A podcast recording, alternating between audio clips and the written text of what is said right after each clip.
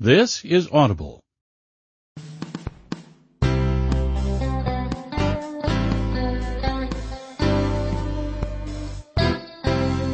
Gildan Media presents Your Coach in a Box. Affordable life-changing audio programs.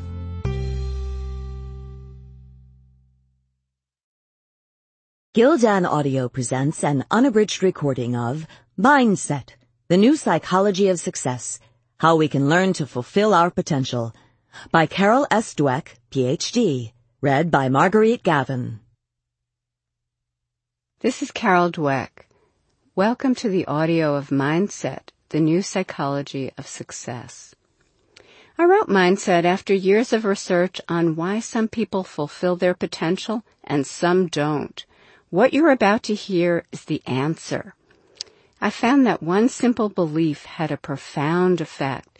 Whether people believed that their basic traits were simply fixed, I call this a fixed mindset, or were things they could develop. This is a growth mindset. Over and over, I found that a fixed mindset held people back and a growth mindset liberated them to pursue what they valued with passion and resilience. I also found that these mindsets could be learned, changed, to help people break out of self-defeating patterns. New research is showing not just that the growth mindset is a good thing to believe, but also that it's correct. The most basic components of intelligence can be taught, enhanced, even in adults. And personality traits can change in important ways too. This is an exciting time. When you write a book, the hope is that it will go out into the world and make contact with, make friends with people all over the globe. I'm happy to report that Mindset is being translated into 17 languages. Also, based on the book and the research in it, I've received awards in social psychology, developmental psychology, and leadership in education. After two recent columns in the business section of the New York Times, Fortune 100 companies have become very interested in how to promote a growth mindset. A cover story in New York Magazine on how to and how not to praise your child was the most read story for months. Mindset has spurred changes, innovations in major school systems around the country. Recruiters and coaches from college and professional sports teams, even from the U.S. Olympic Coaching Committee, have said that mindset is revolutionary in its implications for coaching. But the most gratifying thing has been the hundreds of letters from readers who say, it's working. So many people have said that mindset was the missing link, helping them to see why they or their children or students were struggling and what to do differently. People in business and sports said that instead of just identifying talent, they are seeing results from developing talent. They tell me how this has changed the motivation and performance of coaches and their athletes, of managers, leaders, and their employees. My life's work has been about growth, and it has helped foster my own growth. It is my sincere wish that it will do the same for you, for the people you work with, and the people you live with. Introduction one day, my students sat me down and ordered me to write this book. They wanted people to be able to use our work to make their lives better. It was something I'd wanted to do for a long time, but it became my number one priority. My work is part of a tradition in psychology that shows the power of people's beliefs. These may be beliefs we're aware of or unaware of, but they strongly affect what we want and whether we succeed in getting it. This tradition also shows how changing people's beliefs, even the simplest beliefs, can have profound effects. In this book, you'll learn how a simple belief about yourself, a belief we discovered in our research, guides a large part of your life. In fact, it permeates every part of your life. Much of what you think of as your personality actually grows out of this mindset. Much of what may be preventing you from fulfilling your potential grows out of it. No book has ever explained this mindset and shown people how to make use of it in their lives. You'll suddenly understand the greats, in the sciences and arts, in sports, and in business, and the would-have-beens. You'll understand your mate, your boss, your friends, your kids. You'll see how to unleash your potential, and your children's. It is my privilege to share my findings with you. Besides accounts of people from my research, I've filled each chapter with stories both ripped from the headlines and based on my own life and experience. So you can see the mindsets in action. In most cases, names and personal information have been changed to preserve anonymity. In some cases, several people have been condensed into one to make a clearer point. A number of the exchanges are recreated from memory, and I have rendered them to the best of my ability. At the end of each chapter and throughout the last chapter, I show you ways to apply the lessons. Ways to recognize the mindset that is guiding your life, to understand how it works, and to change if you wish. Chapter 1 The Mindsets When I was a young researcher just starting out, something happened that changed my life. I was obsessed with understanding how people cope with failures, and I decided to study it by watching how students grapple with hard problems. So I brought children one at a time to a room in their school, made them feel comfortable, and then gave them a series of puzzles to solve. The first ones were fairly easy, but the next ones were hard. As the students grunted, perspired, and toiled, I watched their strategies and probed what they were thinking and feeling. I expected differences among the children in how they coped with the difficulty, but I saw something I never expected. Confronted with the hard puzzles, one ten-year-old boy pulled up his chair, rubbed his hands together, smacked his lips, and cried out, I love a challenge. Another, sweating away on these puzzles, looked up with a pleased expression and said with authority, you know, I was hoping this would be informative. What's wrong with them? I wondered. I had always thought you coped with failure or you didn't cope with failure. I never thought anyone loved failure. Were these alien children or were they onto something? Everyone has a role model, someone who pointed the way at a critical moment in their lives. These children were my role models. They obviously knew something I didn't, and I was determined to figure it out to understand the kind of mindset that could turn a failure into a gift. What did they know? They knew that human qualities, such as intellectual skills, could be cultivated through effort. And that's what they were doing, getting smarter. Not only weren't they discouraged by failure, they didn't even think they were failing. They thought they were learning. I, on the other hand, thought human qualities were carved in stone. You were smart, or you weren't. And failure meant you weren't. It was that simple. If you could arrange successes and avoid failures, at all costs, you could stay smart. Struggles, mistakes, perseverance were just not part of this picture. Whether human qualities are things that can be cultivated or things that are carved in stone is an old issue. What these beliefs mean for you is a new one. What are the consequences of thinking that your intelligence or personality is something you can develop, as opposed to something that is a fixed, deep-seated trait. Let's first look in on the age-old, fiercely waged debate about human nature, and then return to the question of what these beliefs mean for you. Why do people differ? Since the dawn of time, people have thought differently, acted differently, and fared differently from each other. It was guaranteed that someone would ask the question of why people differed, why some people are smarter or more moral, or whether there was something that made them permanently different. Experts lined up on both sides. Some claimed that there was a strong physical basis for these differences, making them unavoidable and unalterable. Through the ages, these alleged physical differences have included bumps on the skull, phrenology, the size and shape of the skull, craniology, and today, genes.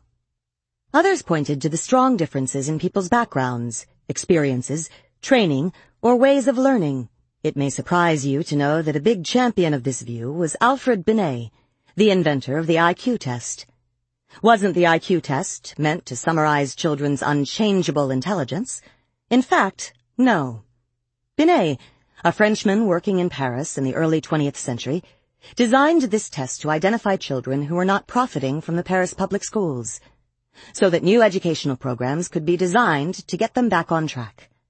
Without denying individual differences in children's intellects, he believed that education and practice could bring about fundamental changes in intelligence. Here is a quote from one of his major books, Modern Ideas About Children, in which he summarizes his work with hundreds of children with learning difficulties. A few modern philosophers assert that an individual's intelligence is a fixed quantity, a quantity which cannot be increased. We must protest and react against this brutal pessimism. With practice, training, and above all, method, we manage to increase our attention, our memory, our judgment, and literally to become more intelligent than we were before. Who's right? Today, most experts agree that it's not either or. It's not nature or nurture, genes or environment. From conception on, there's a constant give and take between the two. In fact, as Gilbert Gottlieb, an eminent neuroscientist put it, not only do genes and environment cooperate as we develop, but genes require input from the environment to work properly. At the same time, scientists are learning that people have more capacity for lifelong learning and brain development than they ever thought. Of course, each person has a unique genetic endowment. People may start with different temperaments and different aptitudes, but it is clear that experience, training, and personal effort take them the rest of the way. Robert Sternberg, the present-day guru of intelligence, writes that the major factor in whether people achieve expertise is not some fixed prior ability, but purposeful engagement. Or, as his forerunner Binet recognized, it's not always the people who start out the smartest who end up the smartest. What does all this mean for you? The two mindsets. It's one thing to have pundits spouting their opinions about scientific issues. It's another thing to understand how these views apply to you. For 20 years, my research has shown that the view you adopt for yourself profoundly affects the way you lead your life. It can determine whether you become the person you want to be and whether you accomplish the things you value. How does this happen? How can a simple belief have the power to transform your psychology and, as a result, your life? Believing that your qualities are carved in stone, the fixed mindset, creates an urgency to prove yourself over and over. If you have only a certain amount of intelligence, a certain personality, and a certain moral character, well then you'd better prove that you have a healthy dose of them. It simply wouldn't do to look or feel deficient in these most basic characteristics. Some of us are trained in this mindset from an early age. Even as a child, I was focused on being smart. But the fixed mindset was really stamped in by Mrs. Wilson, my sixth grade teacher. Unlike Alfred Binet, she believed that people's IQ scores told the whole story of who they were. We were seated around the room in IQ order, and only the highest IQ students could be trusted to carry the flag, clap the erasers, or take a note to the principal. Aside from the daily stomach aches she provoked with her judgmental stance, she was creating a mindset in which everyone in the class had one consuming goal. Look smart. Don't look dumb. Who cared about or enjoyed learning when our whole being was at stake every time she gave us a test or called on us in class? I've seen so many people with this one consuming goal of proving themselves. In the classroom, in their careers, and in their relationships. Every situation calls for a confirmation of their intelligence, personality, or character. Every situation is evaluated. Will I succeed or fail? Will I look smart or dumb? Will I be accepted or rejected? Will I feel like a winner or a loser? But doesn't our society value intelligence, personality, and character? Isn't it normal to want these traits? Yes, but there is another mindset in which these traits are not simply a hand you're dealt and have to live with. Always trying to convince yourself and others that you have a royal flush when you're secretly worried it's a pair of tens. In this mindset, the hand you're dealt is just the starting point for development. This growth mindset is based on the belief that your basic qualities are things you can cultivate through your efforts, although people may differ in every which way, in their initial talents and aptitudes, interests, or temperaments. Everyone can change and grow through application and experience. Do people with this mindset believe that anyone can be anything? That anyone with proper motivation or education can become Einstein or Beethoven? No, but they believe that a person's true potential is unknown and unknowable. That it's impossible to foresee what can be accomplished with years of passion, toil, and training. Did you know that Darwin and Tolstoy were considered ordinary children? That Ben Hogan, one of the greatest golfers of all time, was completely uncoordinated and graceless as a child? That the photographer Cindy Sherman, who has been on virtually every list of the most important artists of the 20th century, failed her first photography course? That Geraldine Page, one of our greatest actresses, was advised to give it up for lack of talent? You can see how the belief that cherished qualities can be developed creates a passion for learning. Why waste time proving over and over how great you are when you could be getting better? Why hide deficiencies instead of overcoming them? Why look for friends or partners who will just shore up your self-esteem instead of ones who will also challenge you to grow? And why seek out the tried and true instead of experiences that will stretch you? The passion for stretching yourself and sticking to it, even or especially when it's not going well, is the hallmark of the growth mindset.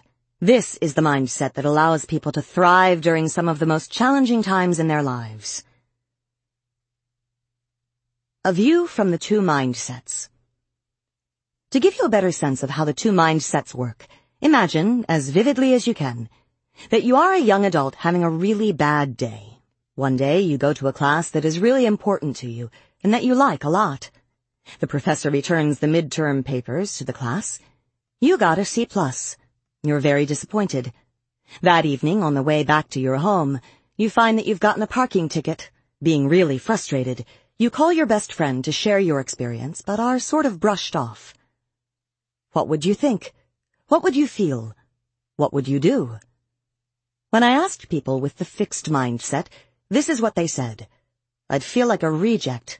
I'm a total failure. I'm an idiot. I'm a loser. I'd feel worthless and dumb. Everyone's better than me. I'm slime.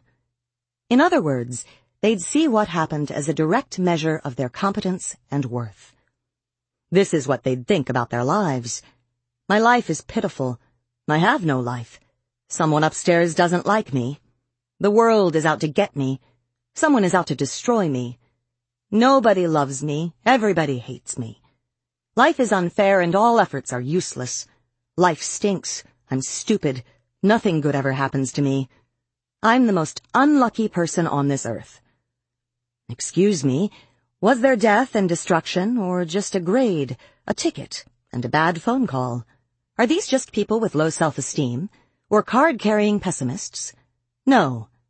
When they aren't coping with failure, they feel just as worthy and optimistic, and bright and attractive, as people with the growth mindset. So how would they cope? I wouldn't bother to put so much time and effort into doing well in anything. In other words, don't let anyone measure you again.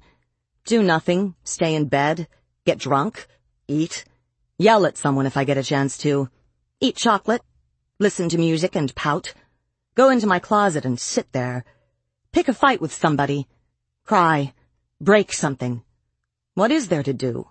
What is there to do? You know, when I wrote the vignette, I intentionally made the grade a C plus not an F. It was a midterm rather than a final. It was a parking ticket, not a car wreck. They were sort of brushed off, not rejected outright. Nothing catastrophic or irreversible happened. Yet from this raw material, the fixed mindset created the feeling of utter failure and paralysis.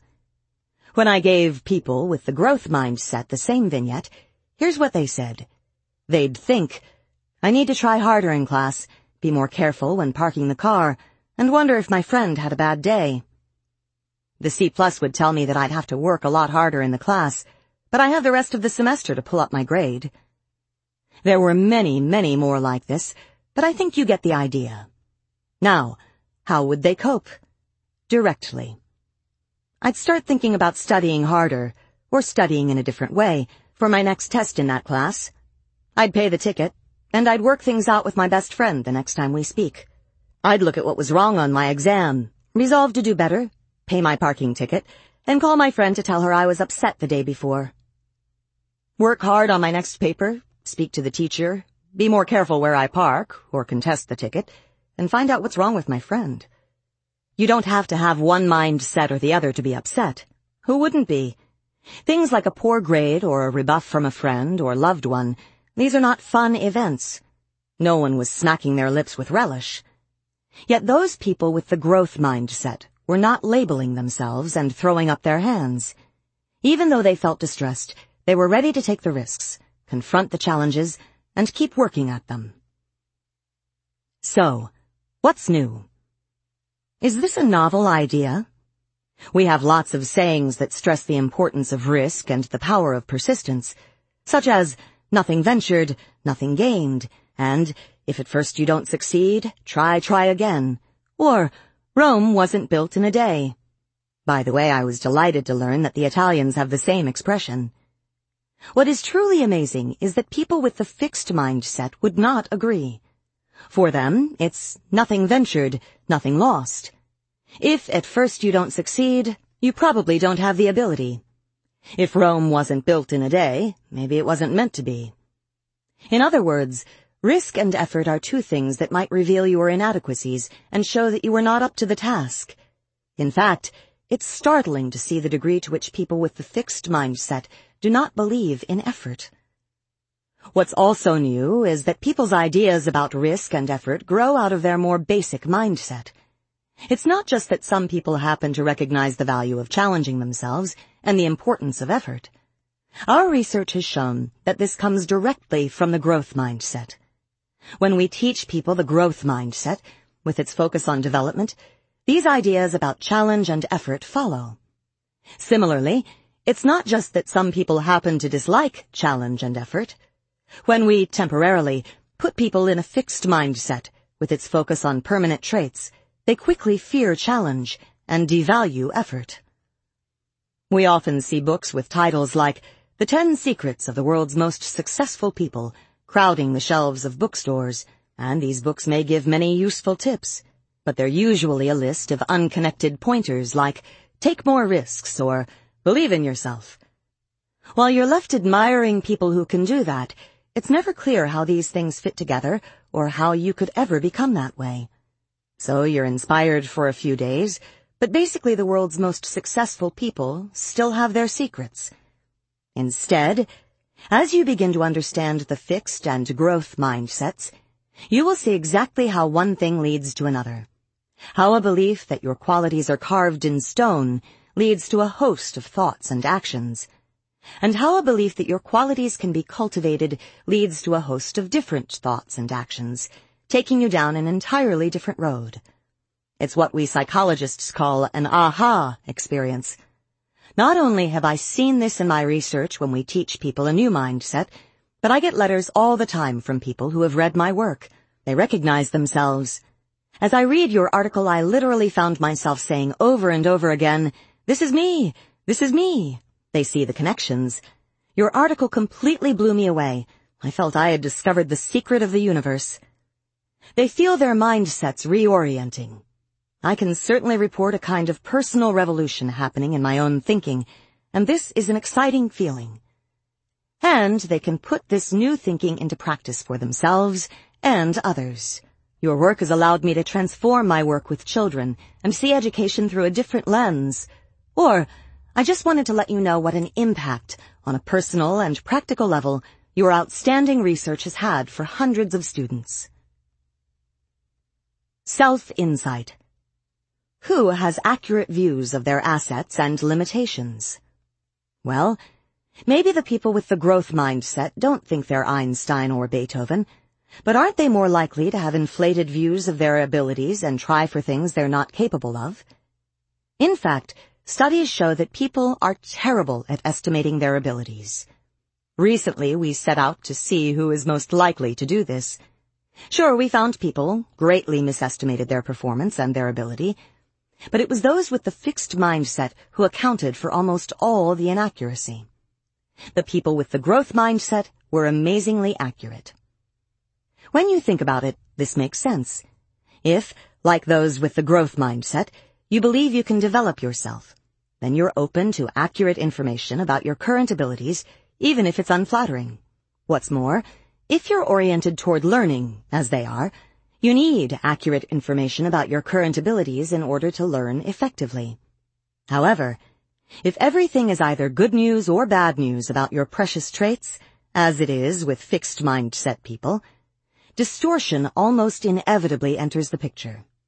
Some outcomes are magnified, others are explained away, and before you know it, you don't know yourself at all. Howard Gardner, in his book Extraordinary Minds, concluded that the exceptional individuals have a special talent for identifying their own strengths and weaknesses.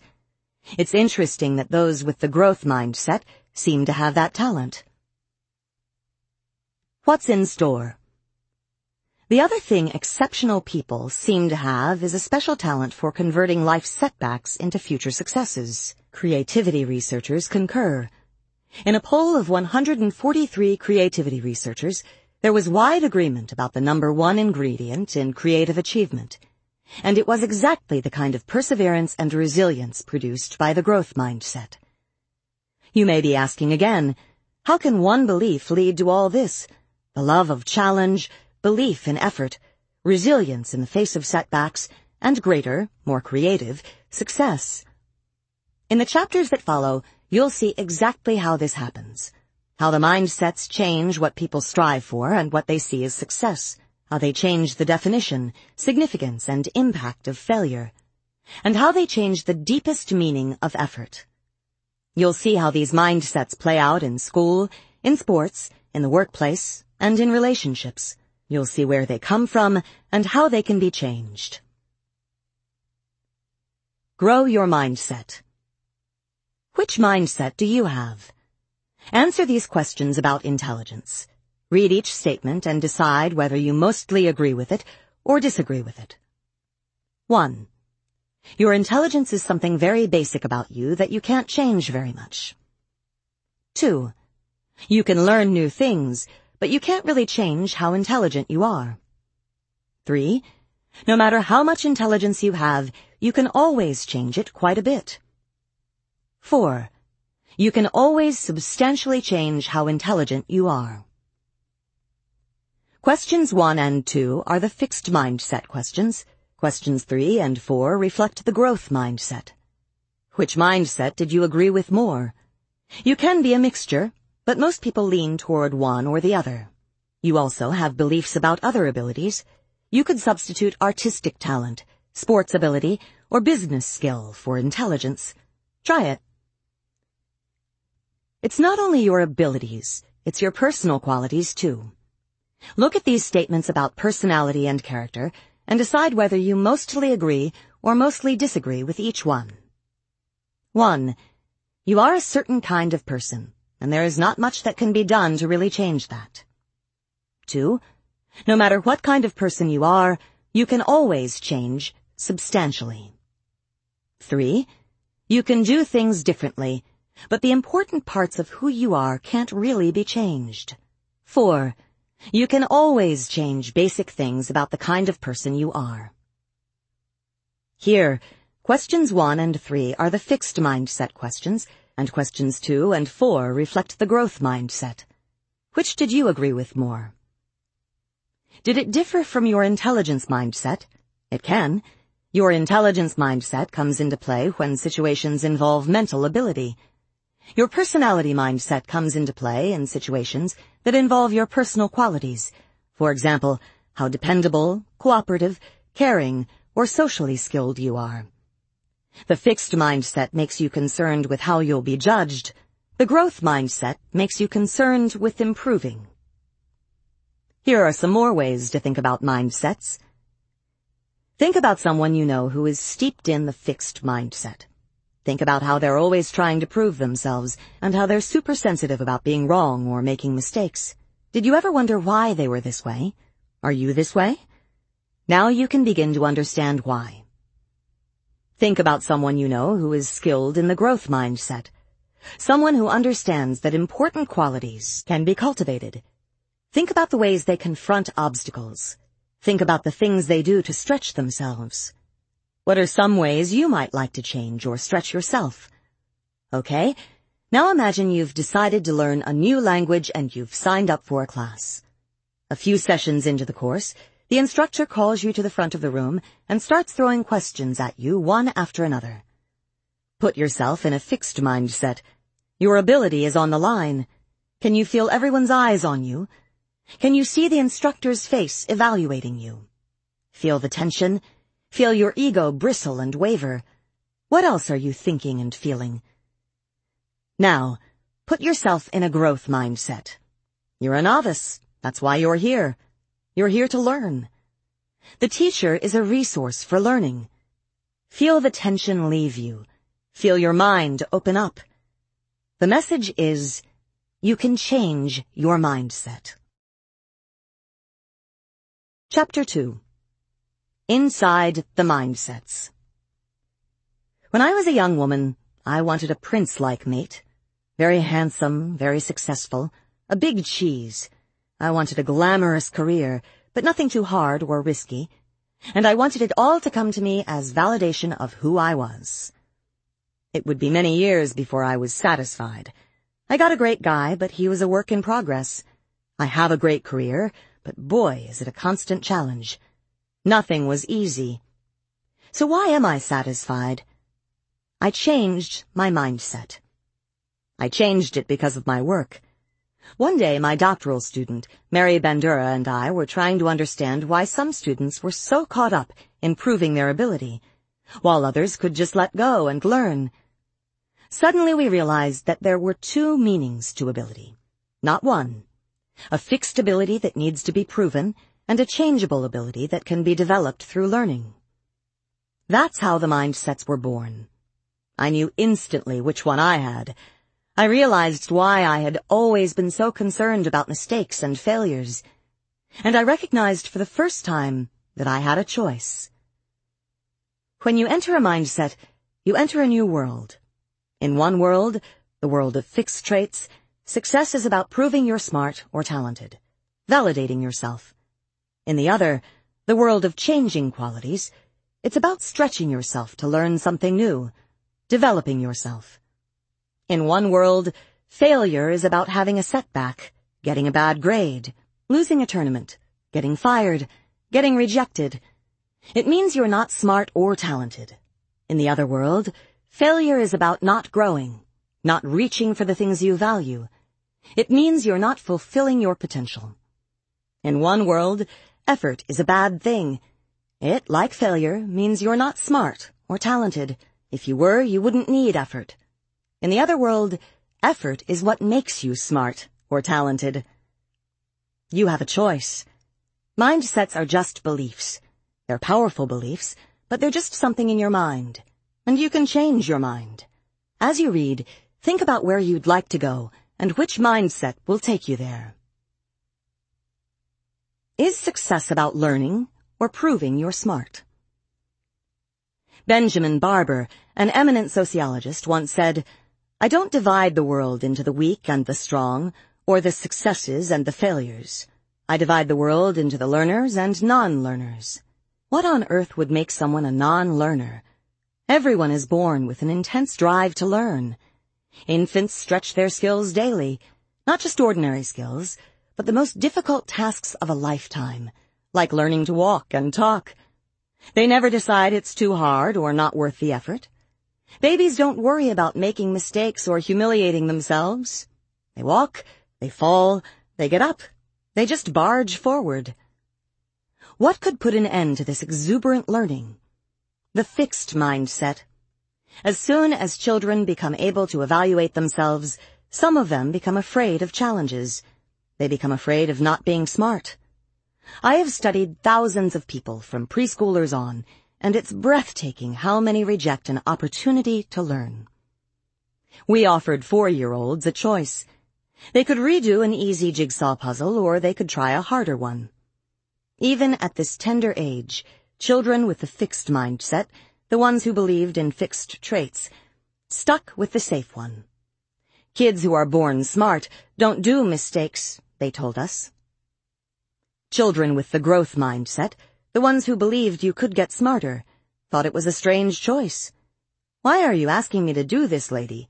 Why would anyone want to keep doing the same puzzle over and over? They chose one hard one after another. I'm dying to figure them out, exclaimed one little girl. So children with the fixed mindset want to make sure they succeed. Smart people should always succeed. But for children with the growth mindset, success is about stretching themselves. It's about becoming smarter. One seventh grade girl summed it up.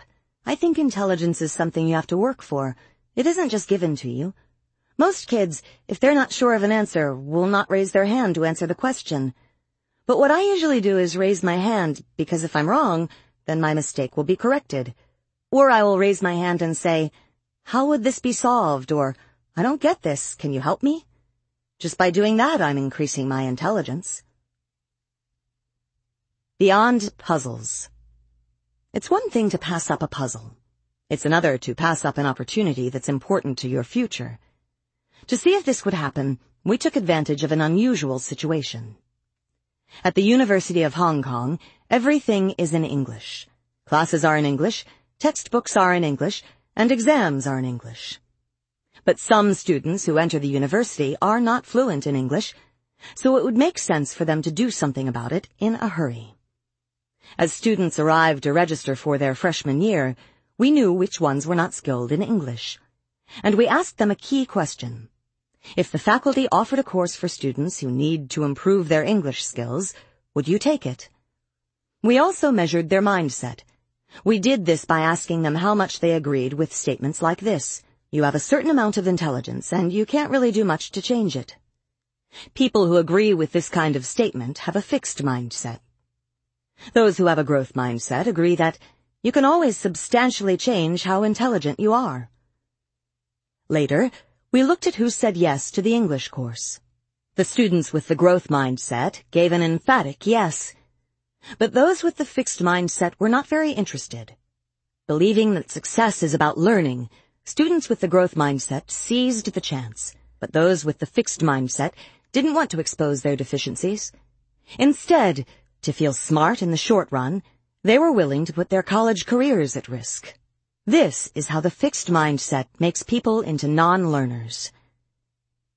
Brain waves tell the story. You can even see the difference in people's brain waves. People with both mindsets came into our brainwave lab at Columbia.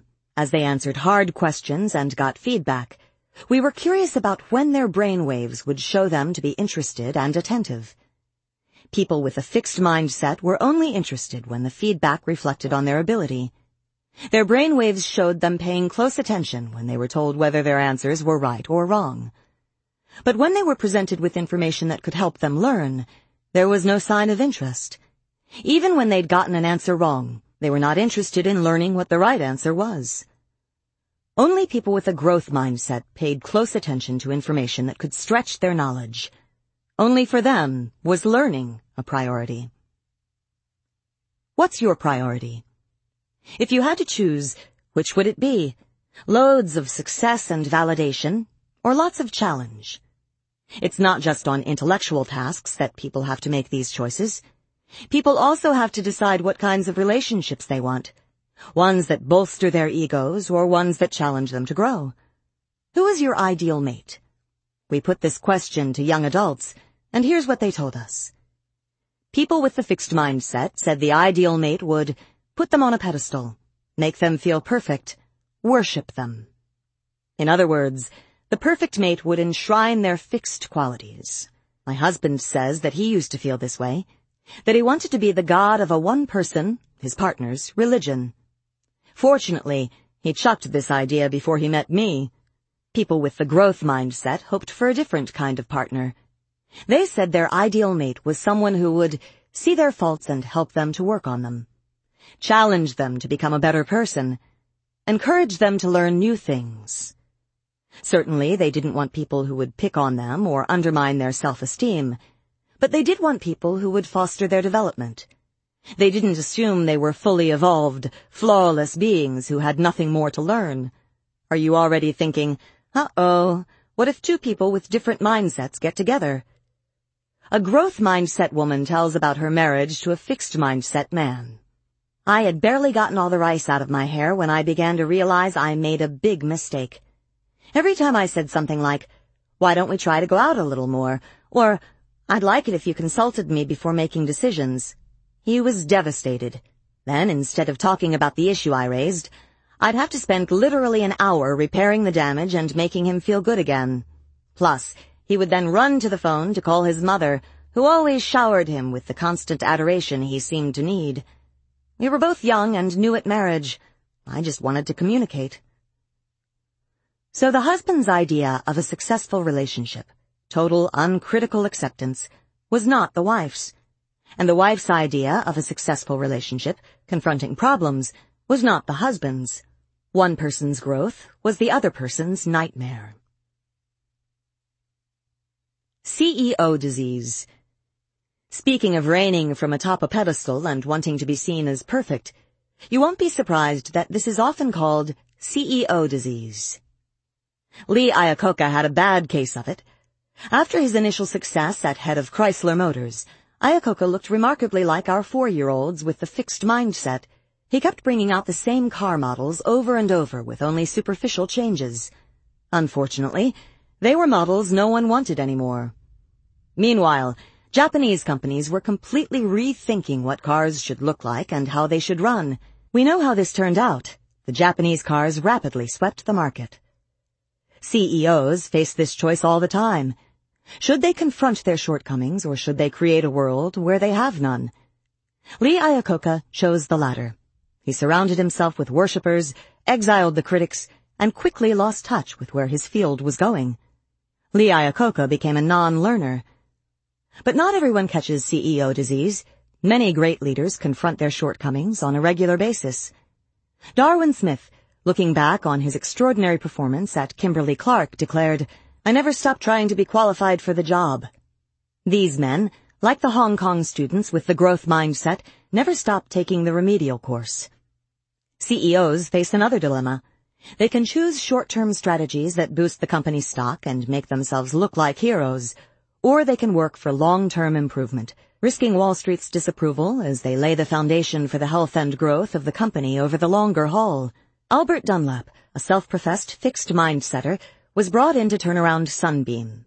He chose the short-term strategy of looking like a hero to Wall Street. The stock soared, but the company fell apart. Lou Gerstner, an avowed growth mindsetter, was called in to turn around IBM.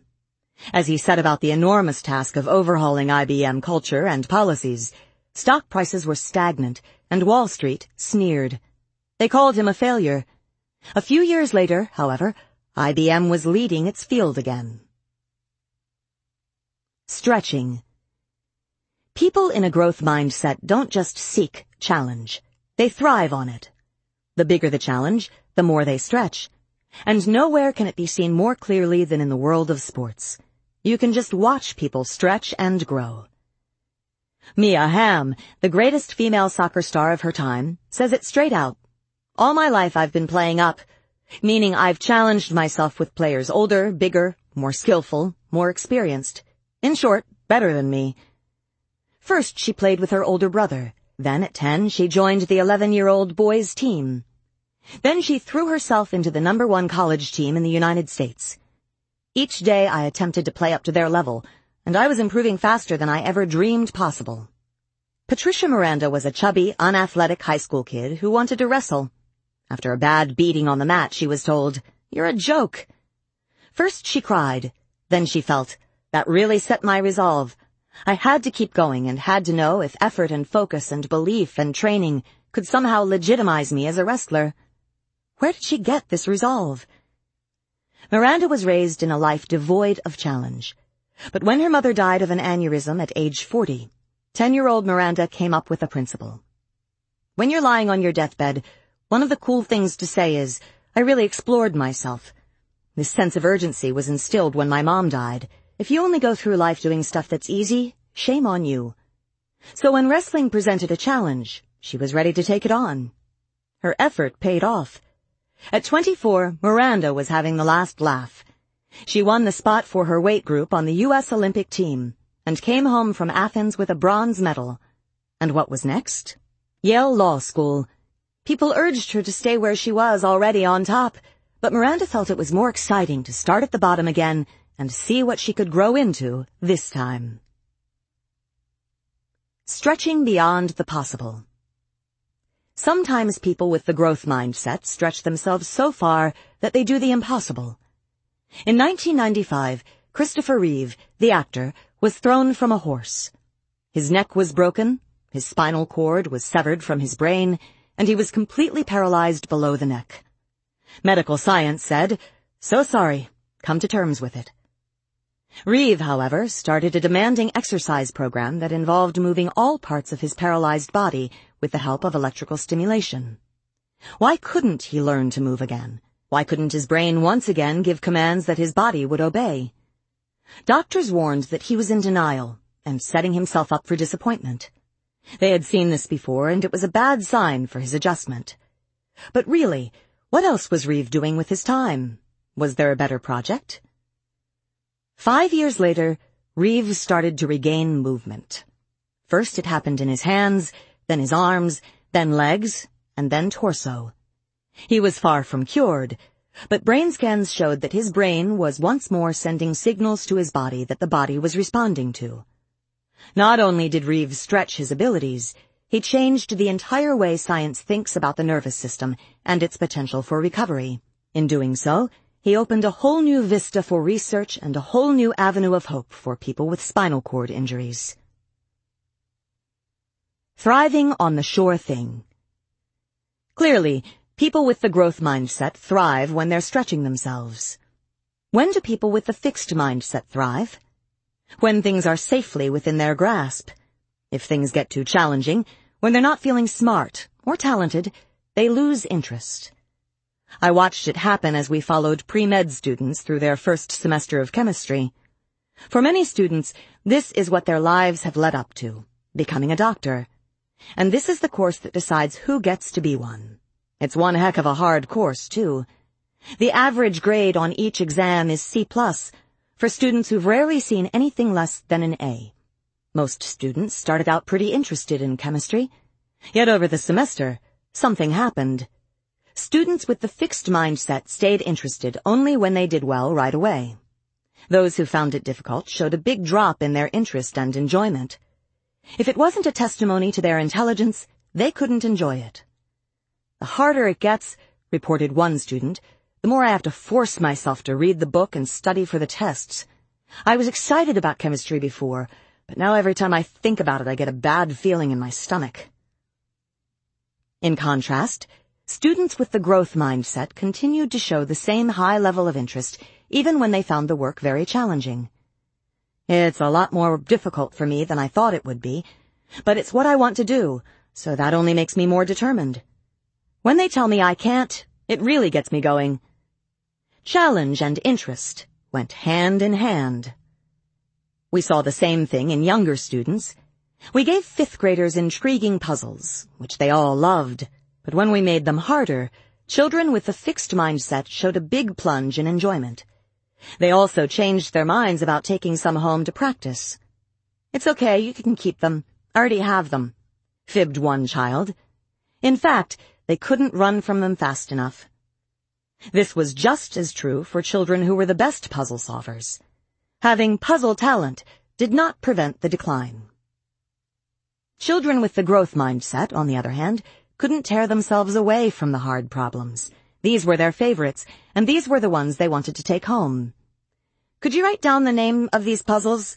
One child asked, so my mom can buy me some more when these ones run out? Not long ago, I was interested to read about Marina Semyonova, a great Russian dancer and teacher who devised a novel way of selecting her students. It was a clever test for mindset. As a former student tells it, her students first have to survive a trial period while she watches to see how you react to praise and to correction. Those more responsive to the correction are deemed worthy. In other words, she separates the ones who get their thrill from what's easy, what they've already mastered, from those who get their thrill from what's hard. I'll never forget the first time I heard myself say, this is hard. This is fun. That's the moment I knew I was changing mindsets. When do you feel smart? When you're flawless or when you're learning? The plot is about to thicken. For in the fixed mindset, it's not enough just to succeed. It's not enough just to look smart and talented. You have to be pretty much flawless. And you have to be flawless right away. We asked people, ranging from grade schoolers to young adults, when do you feel smart? The differences were striking. People with the fixed mindset said, it's when I don't make any mistakes. When I finish something fast and it's perfect. When something is easy for me, but other people can't do it. It's about being perfect right now. But people with the growth mindset said, when it's really hard and I try really hard, and I can do something I couldn't do before. Or, when I work on something a long time and I start to figure it out. For them, it's not about immediate perfection. It's about learning something over time, confronting a challenge, and making progress. If you have ability, why should you need learning? Actually, people with the fixed mindset expect ability to show up on its own, before any learning takes place. After all, if you have it, you have it, and if you don't, you don't. I see this all the time. Out of all the applicants from all over the world, my department at Columbia admitted six new graduate students a year. They all had amazing test scores, nearly perfect grades, and rave recommendations from eminent scholars. Moreover, they'd been courted by the top grad schools. It took one day for some of them to feel like complete imposters. Yesterday they were hotshots, today they're failures. Here's what happens. They look at the faculty with our long list of publications. Oh my god, I can't do that. They look at the advanced students who are submitting articles for publication and writing grant proposals. Oh my god, I can't do that. They know how to take tests and get A's, but they don't know how to do this. Yet. They forget the yet. Isn't that what school is for? To teach. They're there to learn how to do these things, not because they already know everything. I wonder if this is what happened to Janet Cooke and Stephen Glass. They were both young reporters who skyrocketed to the top on fabricated articles. Janet Cooke won a Pulitzer Prize for her Washington Post articles about an eight-year-old boy who was a drug addict. The boy did not exist, and she was later stripped of her prize. Stephen Glass was the whiz kid of the New Republic, who seemed to have stories and sources reporters only dream of. The sources did not exist, and the stories were not true. Did Janet Cooke and Stephen Glass need to be perfect right away? Did they feel that admitting ignorance would discredit them with their colleagues? Did they feel they should already be the big-time reporters before they did the hard work of learning how? We were stars, precocious stars, wrote Stephen Glass, and that was what mattered. The public understands them as cheats, and cheat they did. But I understand them as talented young people, desperate young people, who succumbed to the pressures of a fixed mindset. There was a saying in the 1960s that went, becoming is better than being. The fixed mindset does not allow people the luxury of becoming. They have to already be. A test score is forever. Let's take a closer look at why, in the fixed mindset, it's so crucial to be perfect right now. It's because one test or one evaluation can measure you forever. Twenty years ago, at the age of five, Loretta and her family came to the United States. A few days later, her mother took her to her new school, where they promptly gave her a test. The next thing she knew, she was in her kindergarten class, but it was not the Eagles, the elite kindergarten class. As time passed, however, Loretta was transferred to the Eagles, and she remained with that group of students until the end of high school, garnering a bundle of academic prizes along the way. Yet she never felt she belonged. That first test, she was convinced, diagnosed her fixed ability and said that she was not a true eagle. Never mind that she had been five years old and had just made a radical change to a new country. Or that maybe there hadn't been room in the Eagles for a while. Or that maybe the school decided she would have an easier transition in a more low-key class. There are so many ways to understand what happened and what it meant. Unfortunately, she chose the wrong one. For in the world of the fixed mindset, there is no way to become an eagle. If you were a true eagle, you would have aced the test and been hailed as an eagle at once. Is Loretta a rare case, or is this kind of thinking more common than we realize? To find out, we showed fifth graders a closed cardboard box and told them it had a test inside. This test, we said, measured an important school ability. We told them nothing more. Then we asked them questions about the test. First, we wanted to make sure that they'd accept our description, so we asked them, how much do you think this test measures an important school ability? All of them had taken our word for it.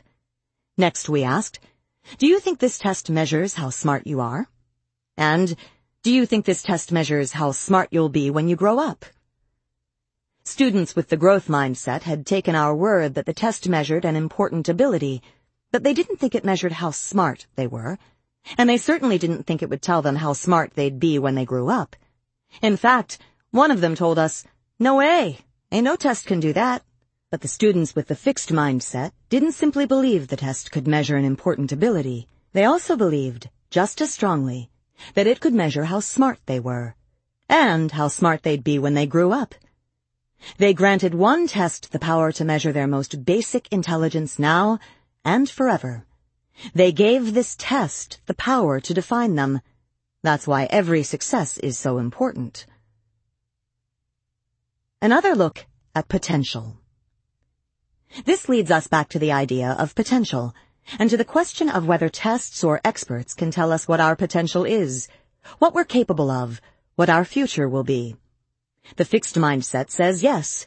You can simply measure the fixed ability right now and project it into the future. Just give the test or ask the expert. No crystal ball needed.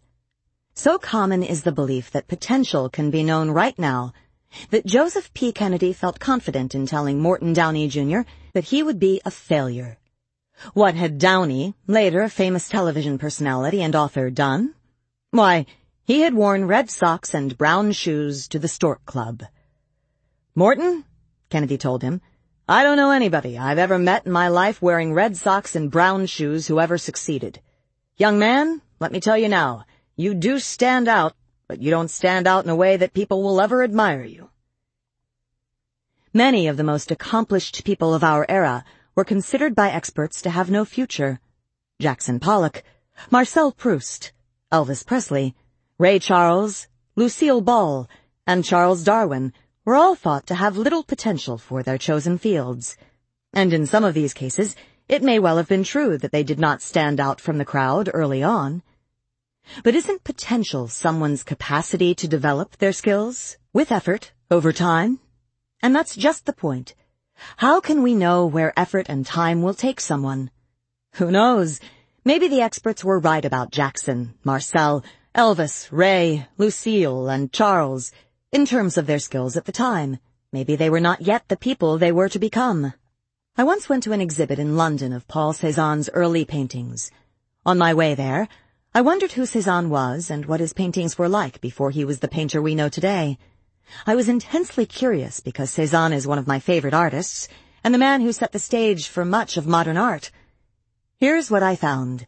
Some of the paintings were pretty bad. They were overwrought scenes, some violent, with amateurishly painted people, although there were some paintings that foreshadowed the later Cézanne. Many did not. Was the early Cézanne not talented, or did it just take time for Cézanne to become Cézanne? People with the growth mindset know it takes time for potential to flower. Recently, I got an angry letter from a teacher who had taken one of our surveys. The survey portrays a hypothetical student, Jennifer, who had gotten 65% on a math exam. It then asks teachers to tell us how they would treat her. Teachers with the fixed mindset were more than happy to answer our questions. They felt that by knowing Jennifer's score, they had a good sense of who she was and what she was capable of. Their recommendations abounded. Mr. Reardon, by contrast, was fuming. Here's what he wrote. To whom it may concern. Having completed the educator's portion of your recent survey, I must request that my results be excluded from the study. I feel that the study itself is scientifically unsound. Unfortunately, the test uses a faulty premise, asking teachers to make assumptions about a given student based on nothing more than a number on a page. Performance cannot be based on one assessment. You cannot determine the slope of a line given only one point, as there is no line to begin with. A single point in time does not show trends, improvement, lack of effort, or mathematical ability. Sincerely, Michael D. Reardon. I was delighted with Mr. Reardon's critique and couldn't have agreed with it more. An assessment at one point in time has little value for understanding someone's ability, let alone their potential to succeed in the future. It was disturbing how many teachers thought otherwise, and that was the point of our study. The idea that one evaluation can measure you forever is what creates the urgency for those with the fixed mindset. That's why they must succeed perfectly and immediately.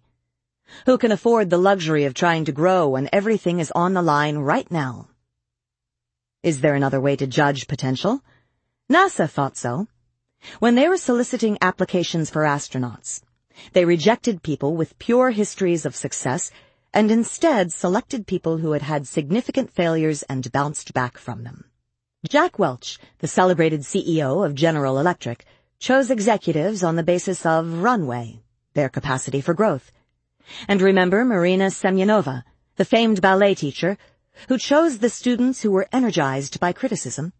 They were all rejecting the idea of fixed ability and selecting instead for mindset. Proving you're special. When people with the fixed mindset opt for success over growth, what are they really trying to prove?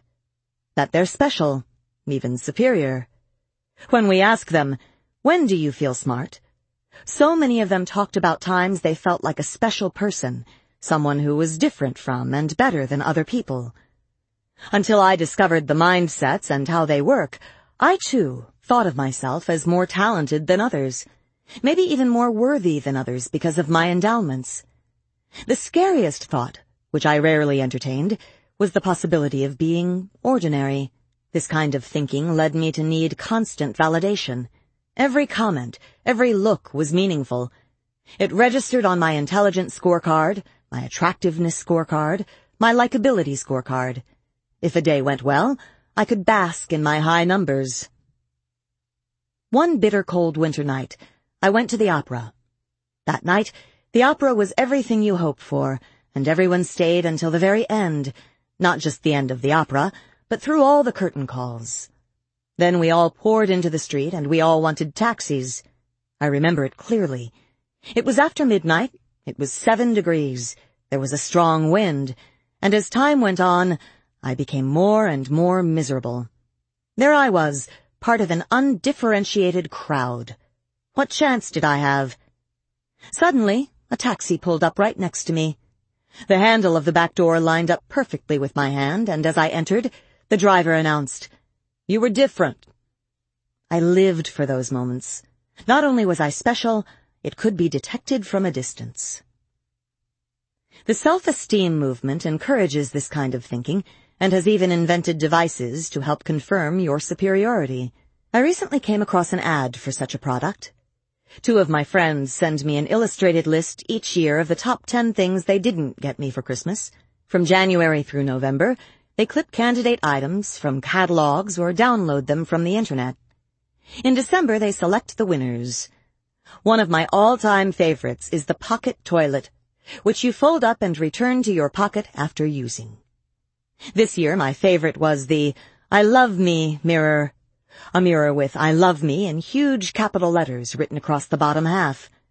By looking into it, you can administer the message to yourself and not wait for the outside world to announce your specialness. Of course, the mirror is harmless enough. The problem is when special begins to mean better than others. A more valuable human being. A superior person. An entitled person. Special. Superior. Entitled. John McEnroe had a fixed mindset. He believed that talent was all. He did not love to learn. He did not thrive on challenges. When the going got rough, he often folded. As a result, by his own admission, he did not fulfill his potential.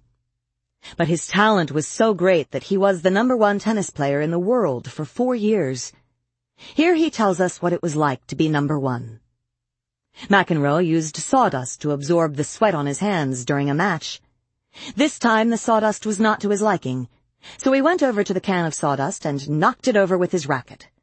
His agent, Gary, came dashing over to find out what was wrong. You call that sawdust? I said. I was actually screaming at him. The sawdust was ground too fine.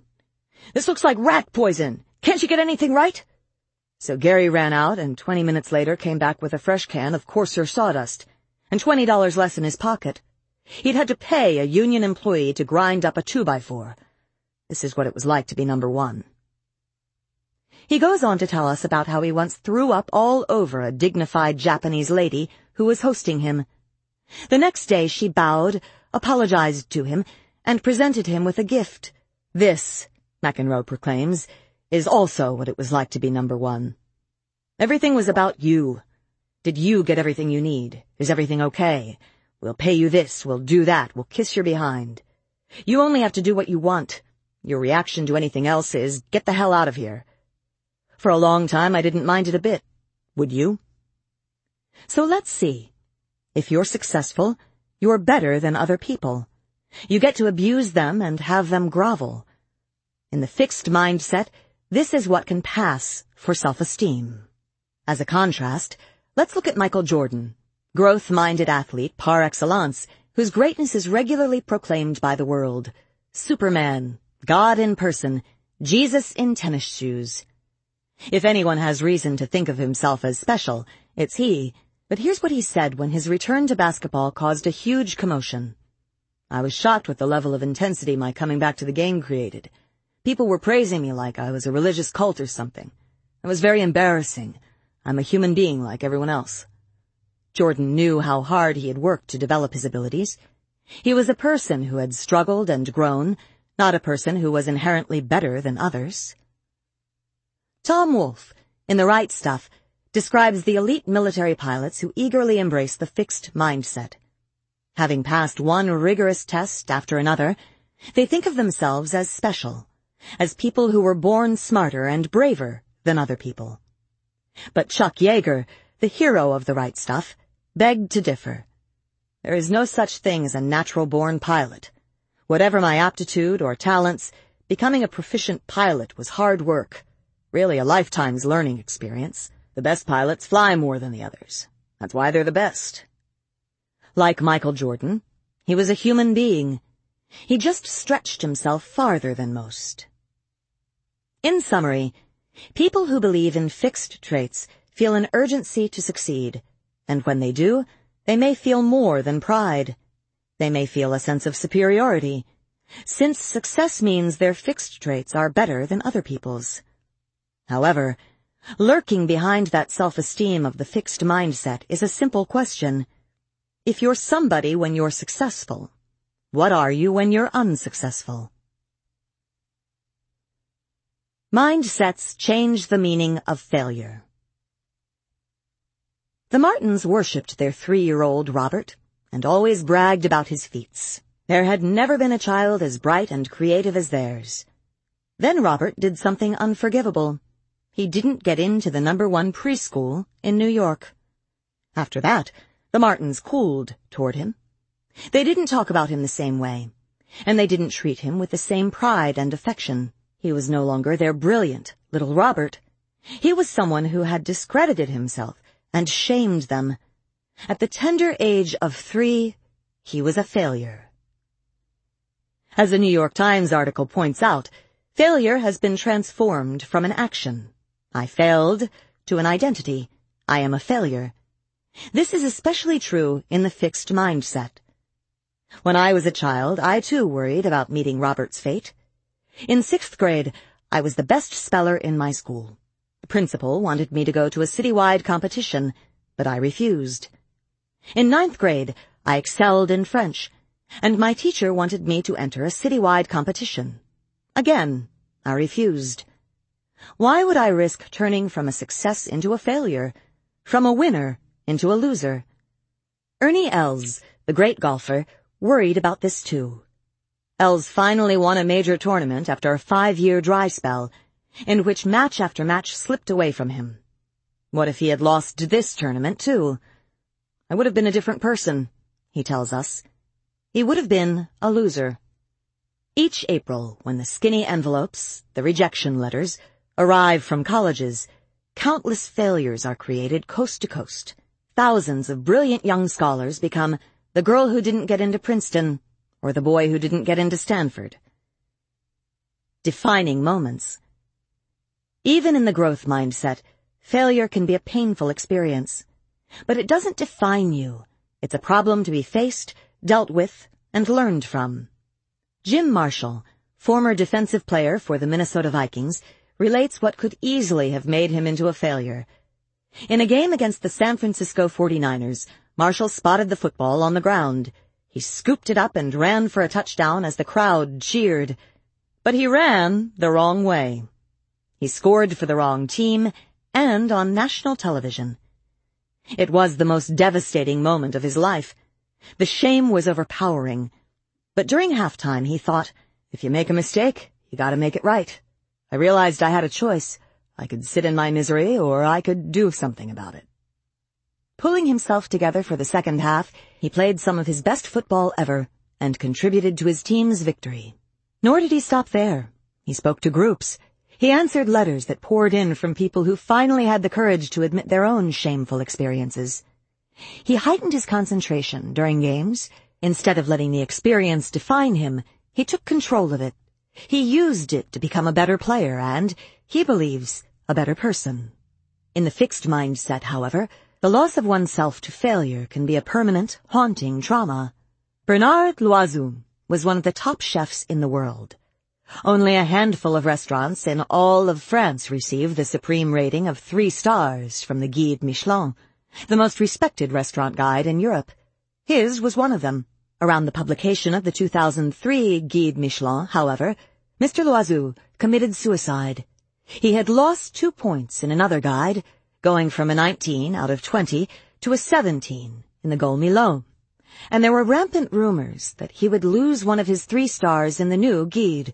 Although he did not, the idea of failure had possessed him. Loiseau had been a pioneer. He was one of the first to advance the nouveau cuisine, trading the traditional butter and cream sauces of French cooking for the brighter flavors of the foods themselves. A man of tremendous energy, he was also an entrepreneur. Besides his three-star restaurant in Burgundy, he had created three eateries in Paris, numerous cookbooks, and a line of frozen foods. I'm like Yves Saint Laurent, he told people. I do both haute couture and ready to wear.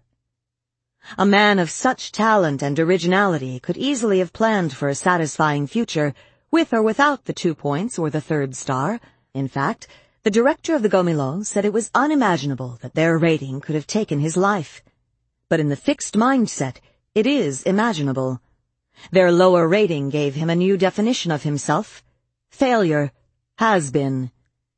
It's striking what counts as failure in the fixed mindset. So on a lighter note, my success is your failure. Last summer, my husband and I went to a dude ranch, something very novel since neither of us had ever made contact with a horse. One day, we signed up for a lesson in fly fishing. It was taught by a wonderful 80-year-old cowboy-type fisherman who showed us how to cast the fishing line and then turned us loose. We soon realized that he had not taught us how to recognize when the trout bit the lure. They don't tug on the line.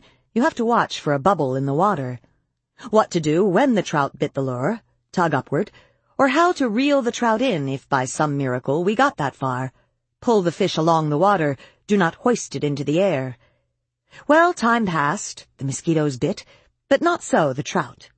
None of the dozen or so of us made the slightest progress. Suddenly, I hit the jackpot. Some careless trout bit hard on my lure, and the fisherman, who happened to be right there, talked me through the rest. I had me a rainbow trout. Reaction number one.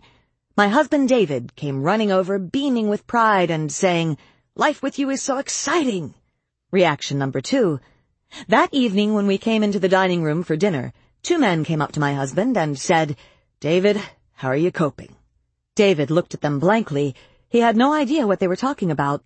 Of course he didn't. He was the one who thought my catching the fish was exciting. But I knew exactly what they meant. They had expected him to feel diminished, and they went on to make it clear that that's exactly what my success had done to them. Shirk, cheat, blame.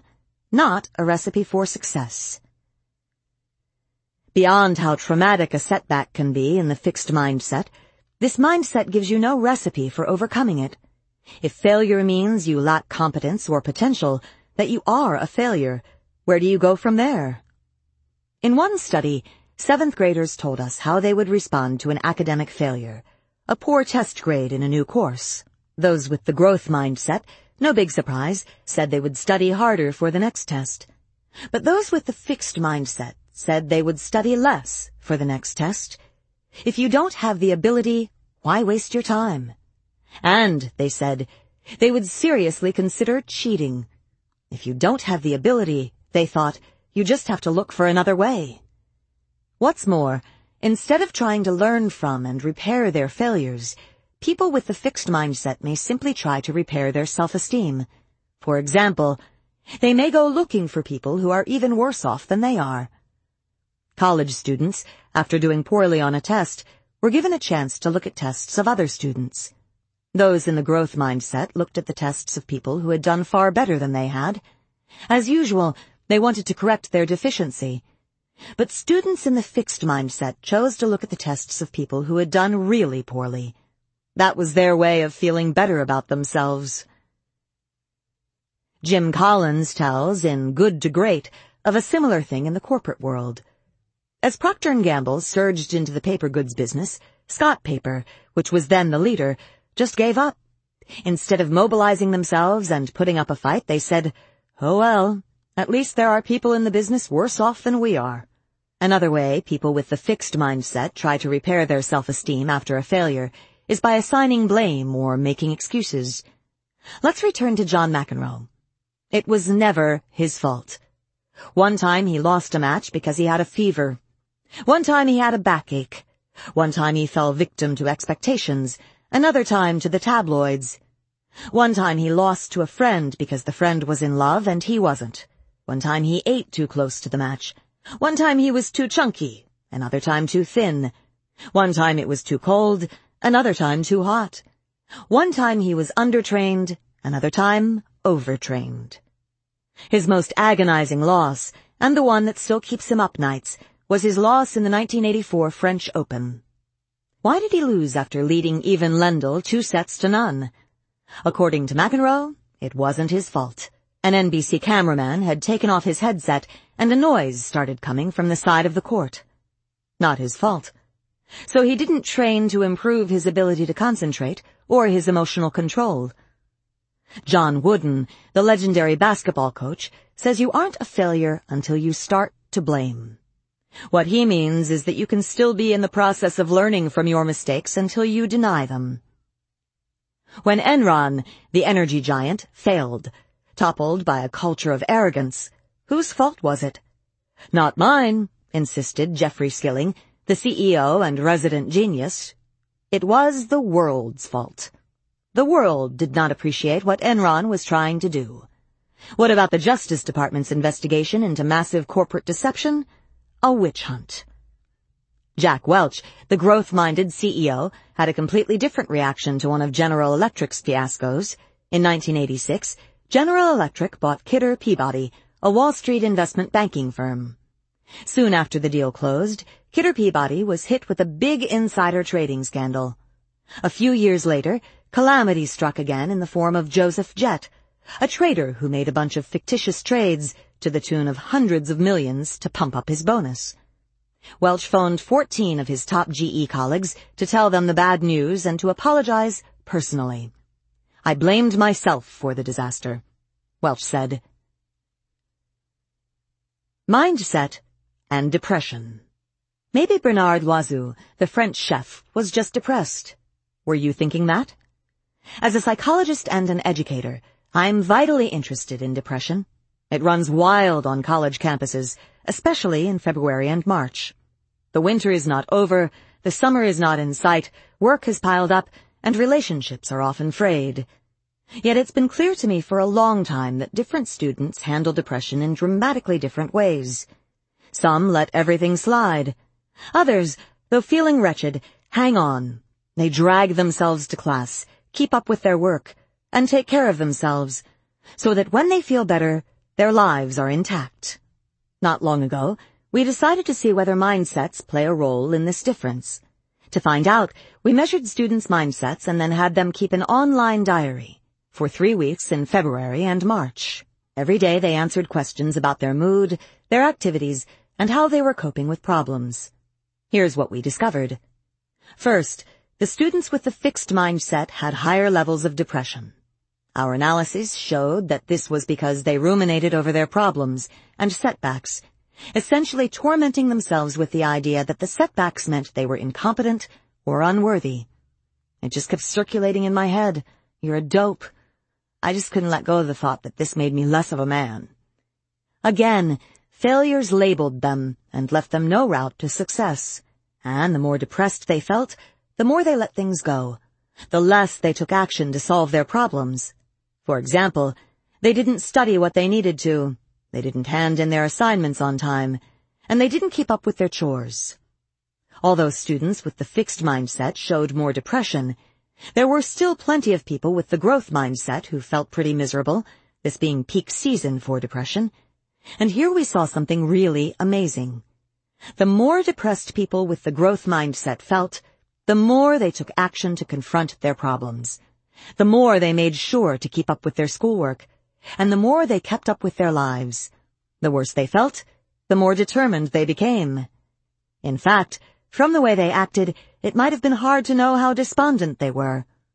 Here is a story a young man told me. I was a freshman, and it was the first time I had been away from home. Everyone was a stranger, the courses were hard, and as the year wore on, I felt more and more depressed. Eventually it reached a point where I could hardly get out of bed in the morning. But every day I forced myself to get up, shower, shave, and do whatever it was I needed to do. One day I really hit a low point and I decided to ask for help. So I went to the teaching assistant in my psychology course and asked for her advice. Are you going to your classes? She asked. Yes, I replied. Are you keeping up with your reading? Yes. Are you doing okay on your exams? Yes. Well, she informed me, then you're not depressed. Yes, he was depressed, but he was coping the way people in the growth mindset tend to cope, with determination. Doesn't temperament have a lot to do with it? Aren't some people sensitive by nature, while others just let things roll off their backs? Temperament certainly plays a role, but mindset is the most important part of the story. When we taught people the growth mindset, it completely changed the way they reacted to their depressed mood. The worse they felt, the more motivated they became, and the more they confronted the problems that faced them. In short, when people believe in fixed traits, they are always in danger of being measured by a failure. It can define them in a permanent way.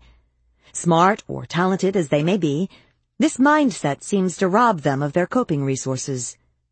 When people believe their basic qualities can be developed, failures may still hurt, but failures don't define them.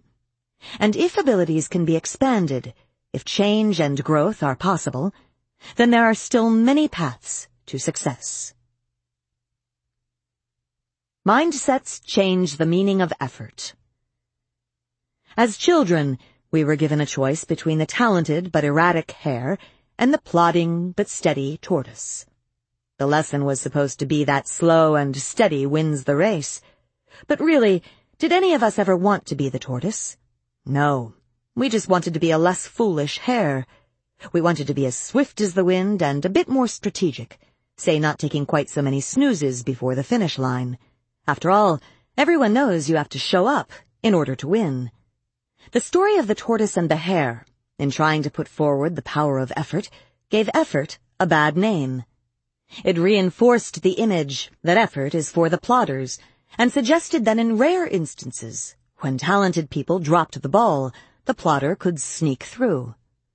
The little engine that could, the saggy-baggy elephant, and the scruffy tugboat, they were cute, they were often overmatched and we were happy for them when they succeeded. In fact, to this day I remember how fond I was of those little creatures, or machines, but no way did I identify with them. The message was, if you're fortunate enough to be the runt of the litter, if you lack endowment, you don't have to be an utter failure. You can be a sweet, adorable little slogger, and maybe, if you really work at it and withstand all the scornful onlookers, even a success. Thank you very much. I'll take the endowment. The problem was that these stories made it into an either-or. Either you have ability, or you expend effort. And this is part of the fixed mindset. Effort is for those who don't have the ability.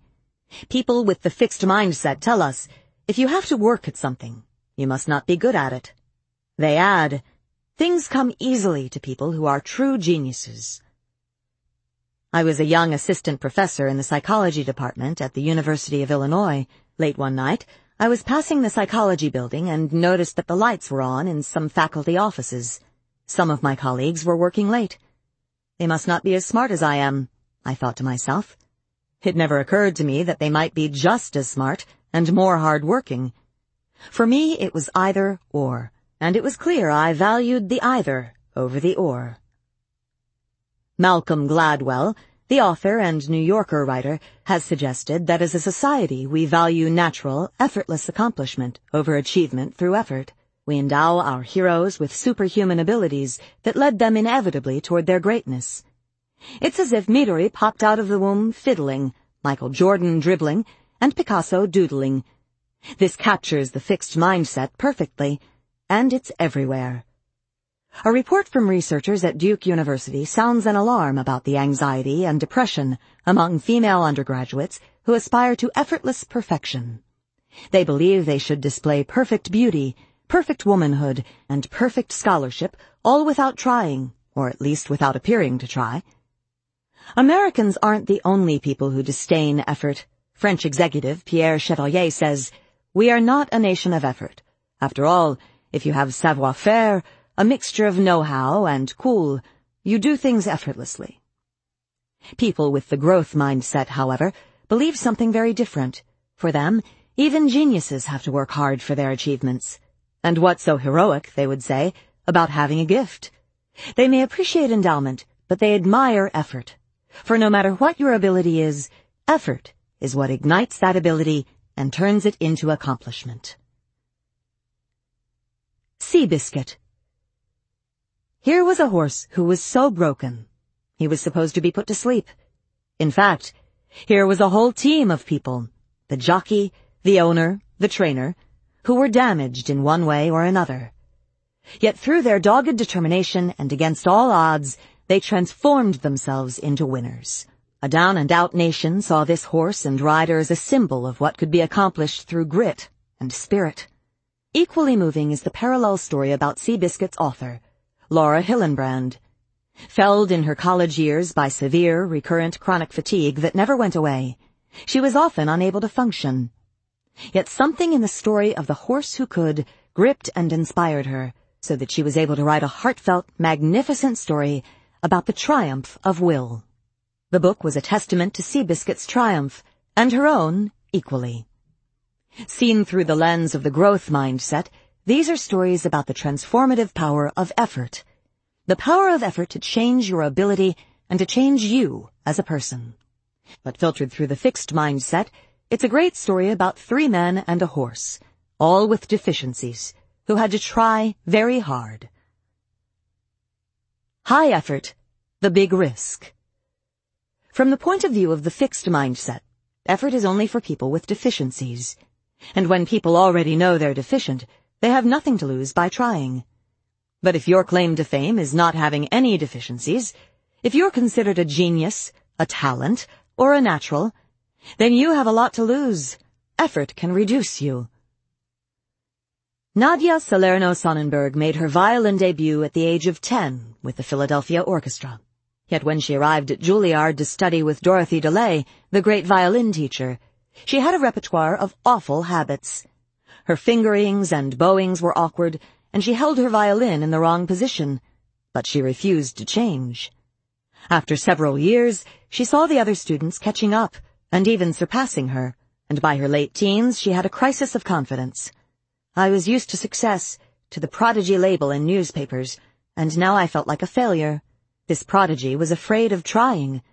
Everything I was going through boiled down to fear, fear of trying and failing, If you go to an audition and don't really try, if you're not really prepared, if you didn't work as hard as you could have and you don't win, you have an excuse. Nothing is harder than saying, I gave it my all, and it wasn't good enough. The idea of trying and still failing, of leaving yourself without excuses, is the worst fear within the fixed mindset, and it haunted and paralyzed her. She had even stopped bringing her violin to her lesson. Then one day, after years of patience and understanding, DeLay told her, Listen, if you don't bring your violin next week, I'm throwing you out of my class. Salerno Sonnenberg thought she was joking, but DeLay rose from the couch and calmly informed her, I'm not kidding. If you are going to waste your talent, I don't want to be a part of it. This has gone on long enough. Why is effort so terrifying? There are two reasons. One is that in the fixed mindset, great geniuses are not supposed to need it, so just needing it casts a shadow on your ability. The second is that, as Nadja suggests, it robs you of all your excuses. Without effort, you can always say, I could have been, fill in the blank. But once you try, you can't say that anymore. Someone once said to me, I could have been Yo-Yo Ma. If she had really tried for it, she wouldn't have been able to say that. Salerno Sonnenberg was terrified of losing DeLay. She finally decided that trying and failing, an honest failure, was better than the course she had been on, and so she began training with DeLay for an upcoming competition. For the first time, she went all out, and, by the way, won. Now she says, this is something I know for a fact. You have to work hardest for the things you love most. And when it's music you love, you're in for the fight of your life. Fear of effort can happen in relationships too, as it did with Amanda, a dynamic and attractive young woman. I had a lot of crazy boyfriends. A lot. They ranged from unreliable to inconsiderate. How about a nice guy for once? My best friend Carla always said. It was like, you deserve better. So then Carla fixed me up with Rob, a guy from her office. He was great, not just on day one. I loved it. It was like, oh my god, a guy who actually shows up on time. Then it became serious and I freaked. I mean, this guy really liked me, but I couldn't stop thinking about how, if he really knew me, he might get turned off. I mean, what if I really, really tried and it didn't work? I guess I couldn't take that risk. Low effort, the big risk. In the growth mindset, it's almost inconceivable to want something badly, to think you have a chance to achieve it, and then do nothing about it. When it happens, the I could have been is heartbreaking, not comforting. There were few American women in the 1930s through 1950s who were more successful than Clare Boothe Luce. She was a famous author and playwright. She was elected to Congress twice, and she was ambassador to Italy. I don't really understand the word success, she has said. I know people use it about me, but I don't understand it. Her public life and private tragedies kept her from getting back to her greatest love, writing for the theater. She had great success with plays like The Women, but it just wouldn't do for a political figure to keep penning tart, sexy comedies. For her, politics did not provide the personal creative effort she valued most, and looking back, she couldn't forgive herself for not pursuing her passion for theater. I often thought, she said, that if I were to write an autobiography, my title would be The Autobiography of a Failure. Billie Jean King says it's all about what you want to look back and say. I agree with her. You can look back and say, I could have been, polishing your unused endowments like trophies. Or you can look back and say, I gave my all for the things I valued. Think about what you want to look back and say. Then, choose your mindset.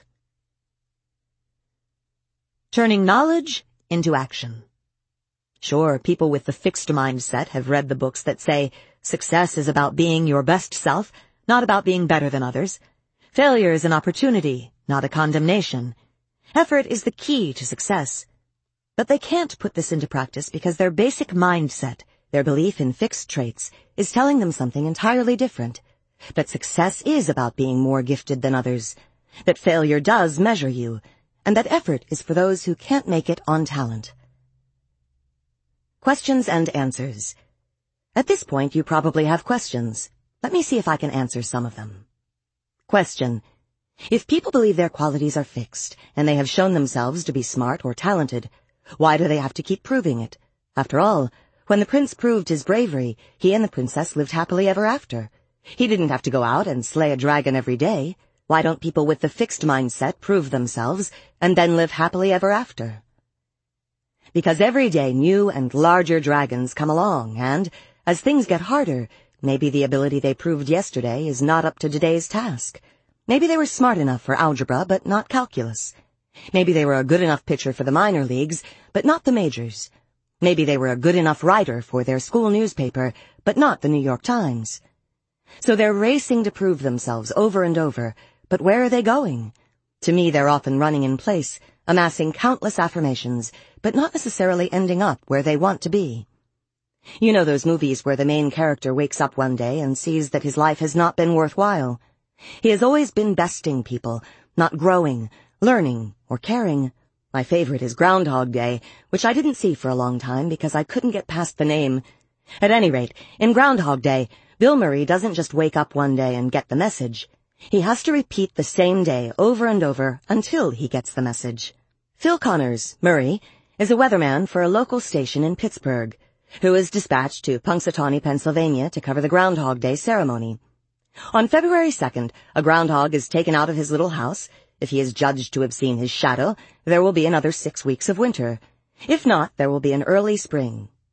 Phil, considering himself to be a superior being, has complete contempt for the ceremony, the town, and the people, hicks and morons, and after making that perfectly clear, he plans to get out of Punxsutawney as quickly as possible. But this is not to be. A blizzard hits the town, he is forced to remain, and when he wakes up the next morning, it's Groundhog Day again. The same Sonny and Cher song, I Got You Babe, wakes him up on the clock radio, and the same Groundhog Festival is gearing up once again, and again, and again. At first he uses the knowledge to further his typical agenda, making fools out of other people. Since he is the only one reliving the day, he can talk to a woman on one day, and then use the information to deceive, impress, and seduce her the next. He is in a fixed mindset heaven. He can prove his superiority over and over. But after countless such days, he realizes it's all going nowhere and he tries to kill himself. He crashes a car. He electrocutes himself. He jumps from a steeple. He walks in front of a truck. With no way out, it finally dawns on him. He could be using this time to learn. He goes for piano lessons. He reads voraciously. He learns ice sculpting. He finds out about people who need help that day, a boy who falls from a tree, a man who chokes on a steak, and starts to help them, and care about them. Pretty soon the day is not long enough. Only when this change of mindset is complete is he released from the spell. Question. Are mindsets a permanent part of your makeup, or can you change them? Mindsets are an important part of your personality, but you can change them. Just by knowing about the two mindsets, you can start thinking and reacting in new ways. People tell me they start to catch themselves when they are in the throes of the fixed mindset, passing up a chance for learning, feeling labeled by a failure, or getting discouraged when something requires a lot of effort. And then they switch themselves into the growth mindset, making sure they take the challenge, learn from the failure, or continue their effort. When my graduate students and I first discovered the mindsets, they would catch me in the fixed mindset and scold me. It's also important to realize that even if people have a fixed mindset, they're not always in that mindset. In fact, in many of our studies, we put people into a growth mindset. We tell them that an ability can be learned and that the task will give them a chance to do that. Or we have them read a scientific article that teaches them the growth mindset. The article describes people who did not have natural ability but who developed exceptional skills. These experiences make our research participants into growth-minded thinkers, at least for the moment, and they act like growth-minded thinkers too.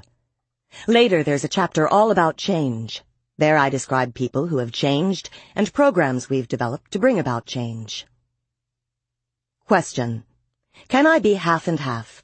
I recognize both mindsets in myself. Many people have elements of both, I'm talking about it as a simple either-or for the sake of simplicity. People can also have different mindsets in different areas. I might think that my artistic skills are fixed, but that my intelligence can be developed. or that my personality is fixed, but my creativity can be developed. We found that whatever mindset people have in a particular area will guide them in that area. Question. With all your belief in effort, are you saying that when people fail, it's always their fault? They didn't try hard enough? No. It's true that effort is crucial. No one can succeed for long without it. But it's certainly not the only thing. People have different resources and opportunities. For example, people with money, or rich parents, have a safety net. They can take more risks and keep going longer until they succeed. People with easy access to a good education, people with a network of influential friends, people who know how to be in the right place at the right time, all stand a better chance of having their effort pay off. Rich, educated, connected effort works better. People with fewer resources, in spite of their best efforts, can be derailed so much more easily. The hometown plant you've worked in all of your life suddenly shuts down. What now? Your child falls ill and plunges you into debt. There goes the house. Your spouse runs off with the nest egg and leaves you with the children and bills. Forget the night school classes. Before we judge, let's remember that effort isn't quite everything, and that all effort is not created equal. Question. You keep talking about how the growth mindset makes people number one, the best, the most successful. Isn't the growth mindset about personal development, not besting others? I use examples of people who made it to the top to show how far the growth mindset can take you. Believing talents can be developed allows people to fulfill their potential.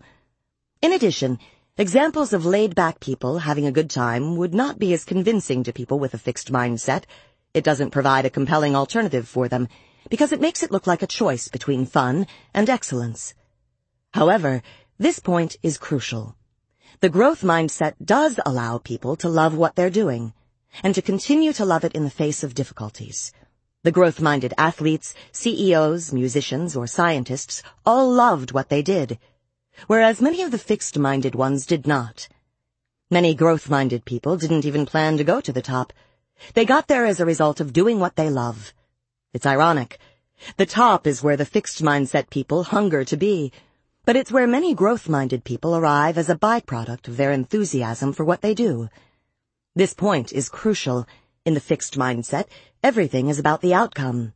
If you fail, or if you're not the best, it's all been wasted. The growth mindset allows people to value what they're doing regardless of the outcome. They're tackling problems, charting new courses, working on important issues. Maybe they haven't found the cure for cancer, but the search was deeply meaningful. A lawyer spent seven years fighting the biggest bank in his state on behalf of people who felt they'd been cheated. After he lost, he said, Who am I to say that just because I spent seven years on something I am entitled to success? Did I do it for the success? Or did I do it because I thought the effort itself was valid? I do not regret it. I had to do it. I would not do it differently. Question. I know a lot of workaholics on the fast track who seem to have a fixed mindset. They're always trying to prove how smart they are, but they do work hard and they do take on challenges. How does this fit with your idea that people with a fixed mindset go in for low effort and easy tasks? On the whole, people with a fixed mindset prefer effortless success, since that's the best way to prove their talent. But you're right. There are also plenty of high-powered people who think their traits are fixed and are looking for constant validation. These may be people whose life goal is to win a Nobel Prize or become the richest person on the planet, and they're willing to do what it takes. We'll meet people like this in the chapter on business and leadership. These people may be free of the belief that high effort equals low ability, but they have the other parts of the fixed mindset. They may constantly put their talent on display they may feel their talent makes them superior to other people, and they may be intolerant of mistakes, criticism, or setbacks, something that can hamper their progress. Incidentally, people with a growth mindset might also like a Nobel Prize or a lot of money, but they are not seeking it as a validation of their worth or as something that will make them better than others. Question. What if I like my fixed mindset? If I know what my abilities and talents are, I know where I stand, and I know what to expect. Why should I give that up? If you like it, by all means keep it. This book shows people they have a choice by spelling out the two mindsets and the worlds they create. The point is that people can choose which world they want to inhabit. The fixed mindset creates the feeling that you can really know the permanent truth about yourself. And this can be comforting. You don't have to try for such and such because you don't have the talent. You will surely succeed at thus and such because you do have the talent. It's just important to be aware of the drawbacks of this mindset. You may be robbing yourself of an opportunity by underestimating your talent in the first area. Or you may be undermining your chances of success in the second area by assuming that your talent alone will take you there. By the way, having a growth mindset doesn't force you to pursue something. It just tells you that you can develop your skills. It's still up to you whether you want to. Question. Can everything about people be changed? And should people try to change everything they can? The growth mindset is the belief that abilities can be cultivated, but it doesn't tell you how much change is possible or how long change will take. And it doesn't mean that everything, like preferences or values, can be changed. I was once in a taxi, and the driver had an opera on the radio. Thinking to start a conversation, I said, Do you like opera? No, he replied. I hate it. I've always hated it. I don't mean to pry, I said, but why are you listening to it? He then told me how his father had been an opera buff, listening to his vintage records at every opportunity. My cab driver, now well into middle age, had tried for many years to cultivate a rapturous response to opera. He played the discs, he read the scores, all to no avail. Give yourself a break, I advised him. There are plenty of cultured and intelligent people who can't stand opera. Why don't you just consider yourself one of them? The growth mindset also doesn't mean that everything that can be changed should be changed. We all need to accept some of our imperfections, especially the ones that don't really harm our lives or the lives of others. The fixed mindset stands in the way of development and change. The growth mindset is a starting point for change, but people need to decide for themselves where their efforts toward change would be most valuable. Question. Are people with the fixed mindset simply lacking in confidence? No. People with the fixed mindset have just as much confidence as people with the growth mindset. Before anything happens, that is. But as you can imagine, their confidence is more fragile, since setbacks and even effort can undermine it. Joseph Martocchio conducted a study of employees who were taking a short computer training course. Half of the employees were put in a fixed mindset. He told them it was all a matter of how much ability they possessed. The other half were put in a growth mindset. He told them that computer skills could be developed through practice. Everyone, steeped in these mindsets, then proceeded with the course. Although the two groups started off with exactly equal confidence in their computer skills, by the end of the course they looked quite different. Those in the growth mindset gained considerable confidence in their computer skills as they learned, despite the many mistakes they inevitably made. But, because of those mistakes, those with the fixed mindset actually lost confidence in their computer skills as they learned. The same thing happened with Berkeley students. Richard Robins and Jennifer Powles tracked students at the University of California at Berkeley over their years of college. They found that when students had the growth mindset, they gained confidence in themselves as they repeatedly met and mastered the challenges of the university. However, when students had the fixed mindset, their confidence eroded in the face of those same challenges. That's why people with the fixed mindset have to nurse their confidence and protect it. That's what John McEnroe's excuses were for to protect his confidence. Michelle Wie is a teenage golfer who decided to go up against the big boys. She entered the Sony Open, a PGA tournament that features the best male players in the world. Coming from a fixed mindset perspective, everyone rushed to warn her that she could do serious damage to her confidence if she did poorly. That taking too many early lumps against superior competition could hurt her long-range development. It's always negative when you don't win, warned Vijay Singh, a prominent golfer on the tour. But Wie disagreed. She wasn't going there to groom her confidence. Once you win junior tournaments, it's easy to win multiple times. What I'm doing now is to prepare for the future.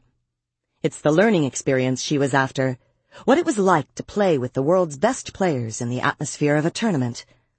After the event, Wie's confidence had not suffered one bit. She had exactly what she wanted. I think I learned that I can play here. It will be a long road to the winner's circle, but she now had a sense of what she was shooting for. Some years ago, I got a letter from a world-class competitive swimmer. Dear Professor Dweck, I've always had a problem with confidence. My coaches always told me to believe in myself 100%. They told me not to let any doubts enter my mind and to think about how I'm better than everyone else. I couldn't do it because I'm always so aware of my defects and the mistakes I make in every meet. Trying to think I was perfect made it even worse. Then I read your work and how it's so important to focus on learning and improving. It turned me around. My defects are things I can work on. Now a mistake doesn't seem so important. I wanted to write you this letter for teaching me how to have confidence. Thank you. Sincerely, Mary Williams. A remarkable thing I've learned from my research is that in the growth mindset, you don't always need confidence. What I mean is that even when you think you're not good at something, you can still plunge into it wholeheartedly and stick to it. Actually, sometimes you plunge into something because you're not good at it. This is a wonderful feature of the growth mindset. You don't have to think you're already great at something to want to do it, and to enjoy doing it. This book is one of the hardest things I've ever done. I read endless books and articles. The information was overwhelming. I'd never written in a popular way. It was intimidating. Does it seem easy for me? Way back when, that's exactly what I would have wanted you to think. Now I want you to know the effort it took, and the joy it brought. Grow your mindset. People are all born with a love of learning, but the fixed mindset can undo it. Think of a time you were enjoying something doing a crossword puzzle, playing a sport, learning a new dance. Then it became hard and you wanted out. Maybe you suddenly felt tired, dizzy, bored, or hungry. Next time this happens, don't fool yourself. It's the fixed mindset. Put yourself in a growth mindset. Picture your brain forming new connections as you meet the challenge and learn. Keep on going. It's tempting to create a world in which we're perfect. I remember that feeling from grade school. We can choose partners, make friends, hire people who make us feel faultless. But think about it. Do you want to never grow? Next time you're tempted to surround yourself with worshippers, go to church. In the rest of your life, seek constructive criticism. Is there something in your past that you think measured you? A test score? A dishonest or callous action? Being fired from a job? Being rejected? Focus on that thing Feel all the emotions that go with it. Now, put it in a growth mindset perspective. Look honestly at your role in it, but understand that it doesn't define your intelligence or personality. Instead, ask, what did I, or can I, learn from that experience? How can I use it as a basis for growth? Carry that with you instead. How do you act when you feel depressed? Do you work harder at things in your life or do you let them go? Next time you feel low, Put yourself in a growth mindset. Think about learning, challenge, confronting obstacles. Think about effort as a positive, constructive force, not as a big drag. Try it out. Is there something you've always wanted to do but were afraid you weren't good at? Make a plan to do it. Chapter 3 The Truth About Ability and Accomplishment Try to picture Thomas Edison as vividly as you can. Think about where he is and what he's doing. Is he alone? I asked people, and they always said things like this. He's in his workshop surrounded by equipment. He's working on the phonograph, trying things. He succeeds. Is he alone? Yes, he's doing this stuff alone because he's the only one who knows what he's after. He's in New Jersey. He's standing in a white coat in a lab-type room. He's leaning over a light bulb. Suddenly it works. Is he alone? Yes, He's kind of a reclusive guy who likes to tinker on his own. In truth, the record shows quite a different fellow, working in quite a different way. Edison was not a loner.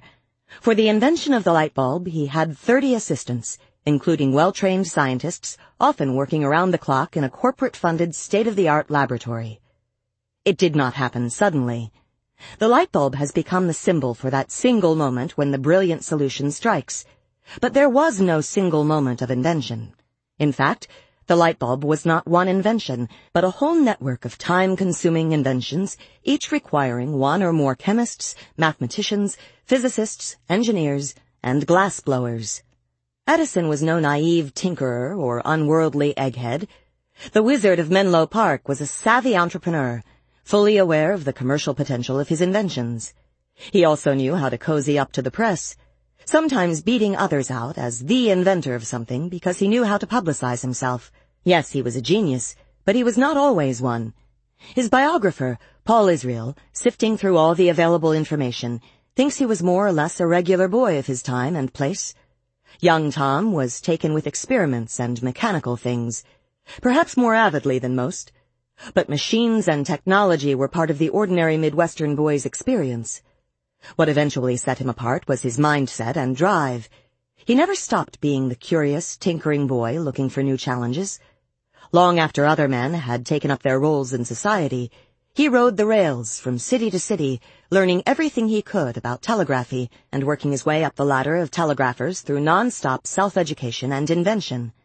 And later, much to the disappointment of his wives, his consuming love remained self-improvement and invention, but only in his field. There are many myths about ability and achievement, especially about the lone, brilliant person suddenly producing amazing things. Yet Darwin's masterwork, The Origin of Species, took years of teamwork in the field, hundreds of discussions with colleagues and mentors, several preliminary drafts, and half a lifetime of dedication before it reached fruition. Mozart labored for more than ten years until he produced any work that we admire today. Before then, his compositions were not that original or interesting. Actually, they were often patched together chunks taken from other composers. This chapter is about the real ingredients in achievement. It's about why some people achieve less than expected and why some people achieve more. Mindset and School Achievement Let's step down from the celestial realm of Mozart and Darwin and come back to Earth to see how mindsets create achievement in real life. It's funny, but seeing one student blossom under the growth mindset has a greater impact on me than all the stories about Mozart's and Darwin's.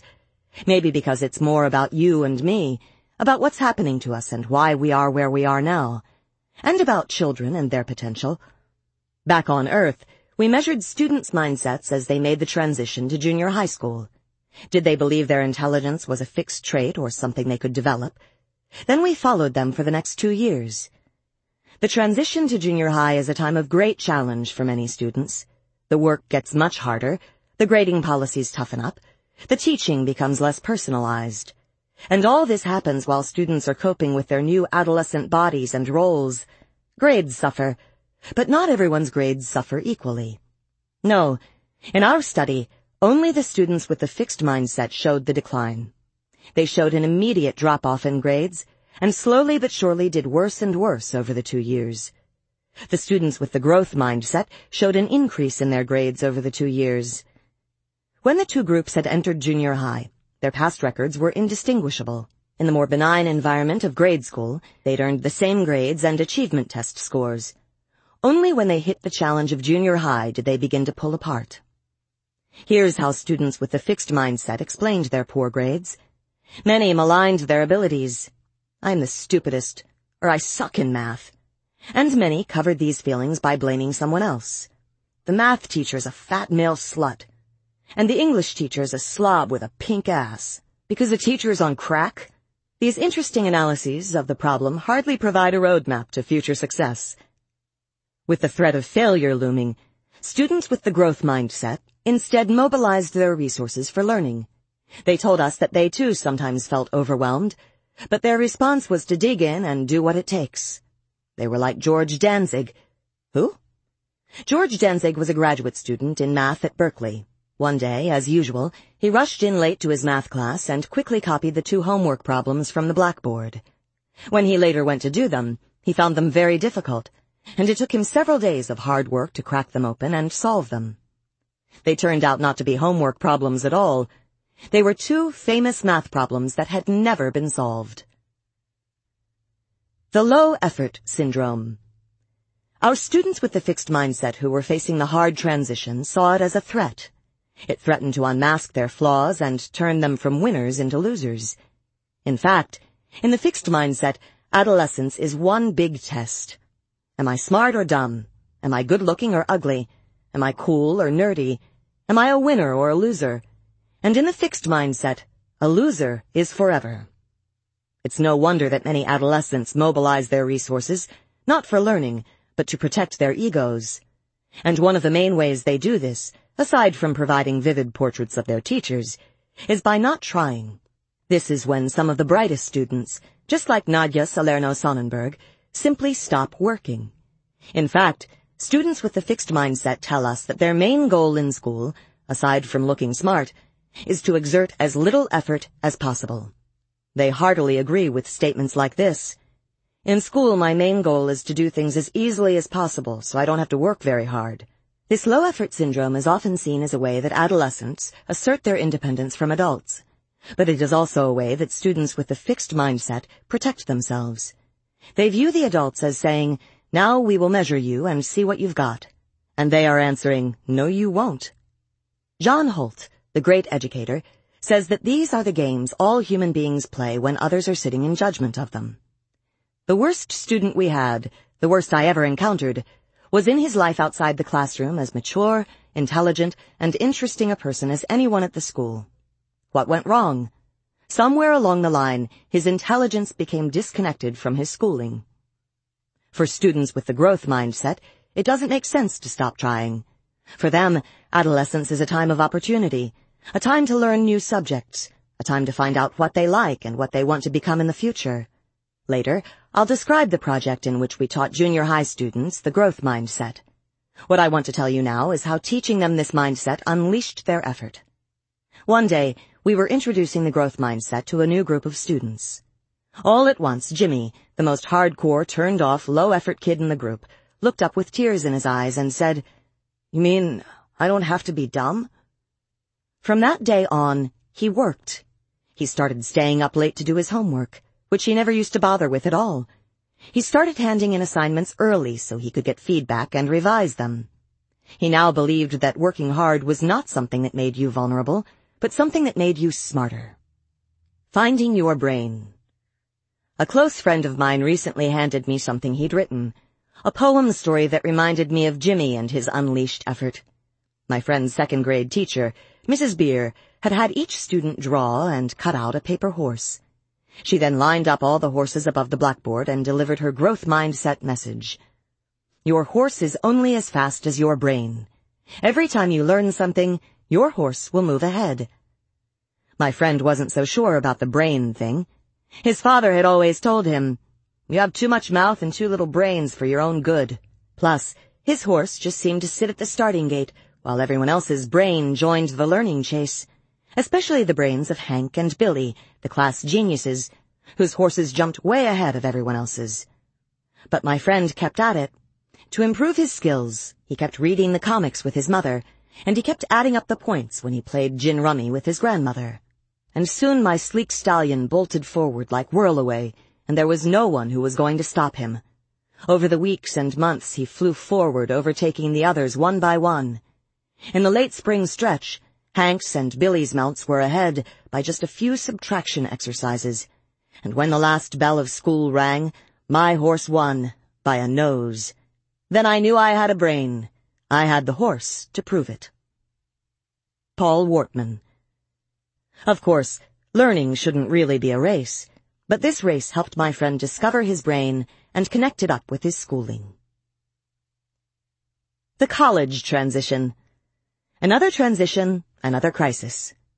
College is when all the students who were the brains in high school are thrown together.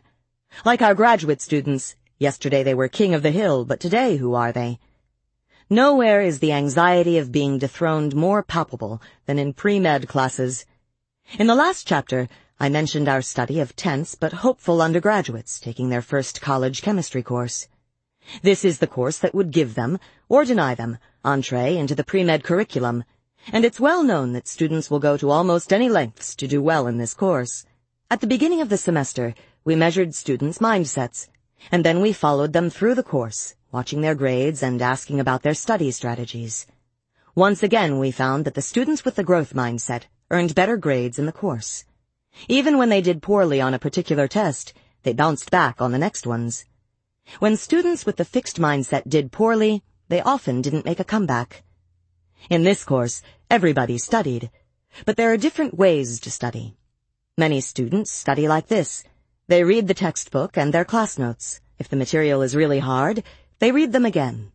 Or they might try to memorize everything they can, like a vacuum cleaner. That's how the students with the fixed mindset studied.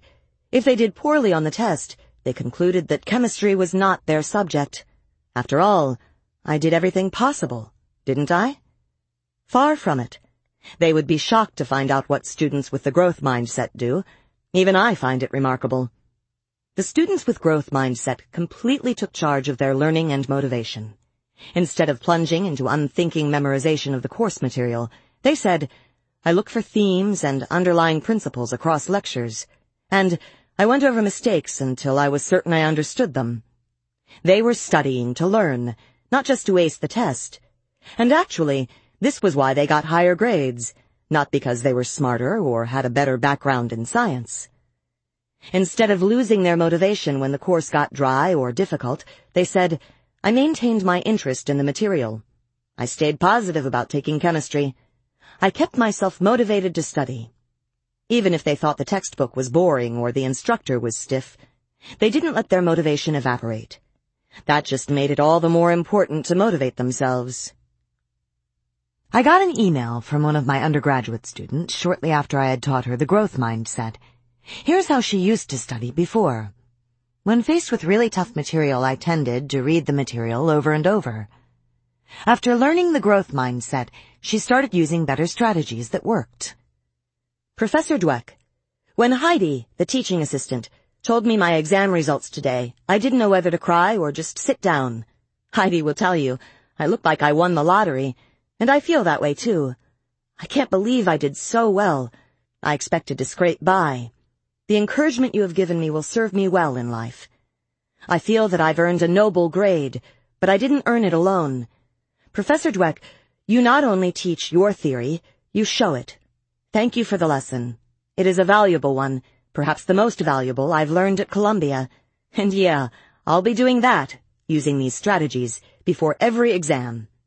Thank you very, very much. And you too, Heidi. No longer helpless, June. Because they think in terms of learning, people with the growth mindset are clued into all the different ways to create learning.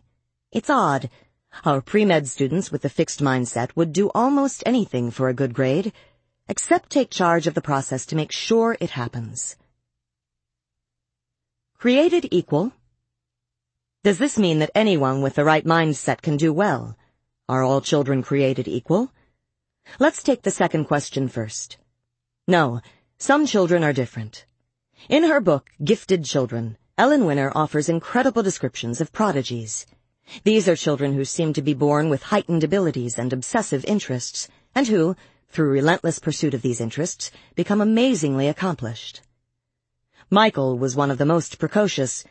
He constantly played games involving letters and numbers, made his parents answer endless questions about letters and numbers, and spoke, read, and did math at an unbelievably early age.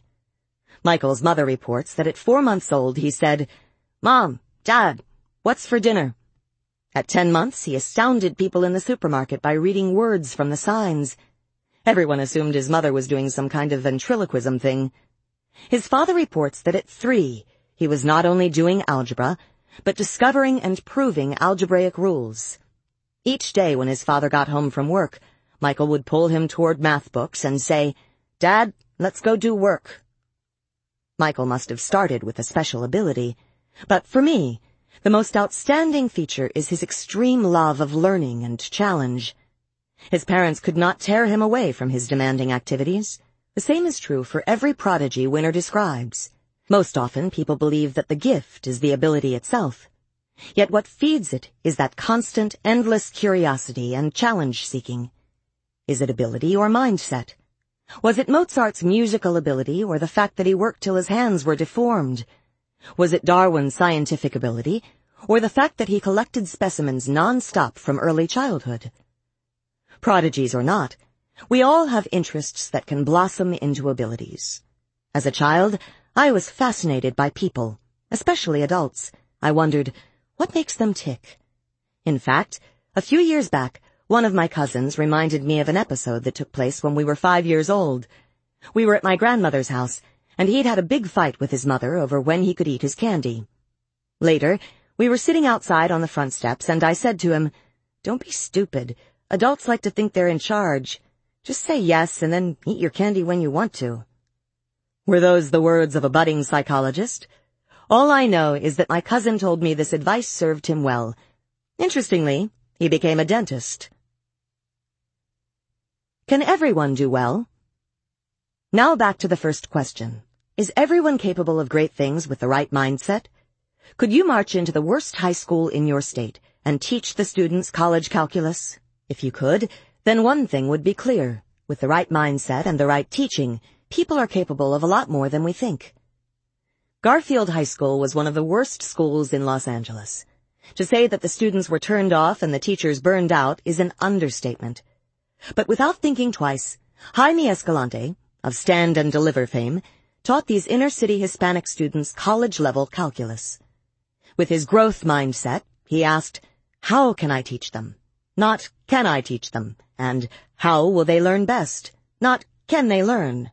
But not only did he teach them calculus, he and his colleague, Benjamin Jimenez, took them to the top of the national charts in math. In 1987, only three other public schools in the country had more students taking the Advanced Placement Calculus test. Those three included Stuyvesant High School and the Bronx High School of Science, both elite math and science-oriented schools in New York. What's more, most of the Garfield students earned test grades that were high enough to gain them college credits. In the whole country that year, only a few hundred Mexican-American students passed the test at this level. This means there's a lot of intelligence out there being wasted by underestimating students' potential to develop. Marva Collins Most often when kids are behind, say when they're repeating a grade, they're given dumbed-down material on the assumption that they can't handle more. The idea comes from the fixed mindset – these students are dim-witted, so they need the same simple things drummed into them over and over. Well, the results are depressing. Students repeat the whole grade without learning any more than they knew before.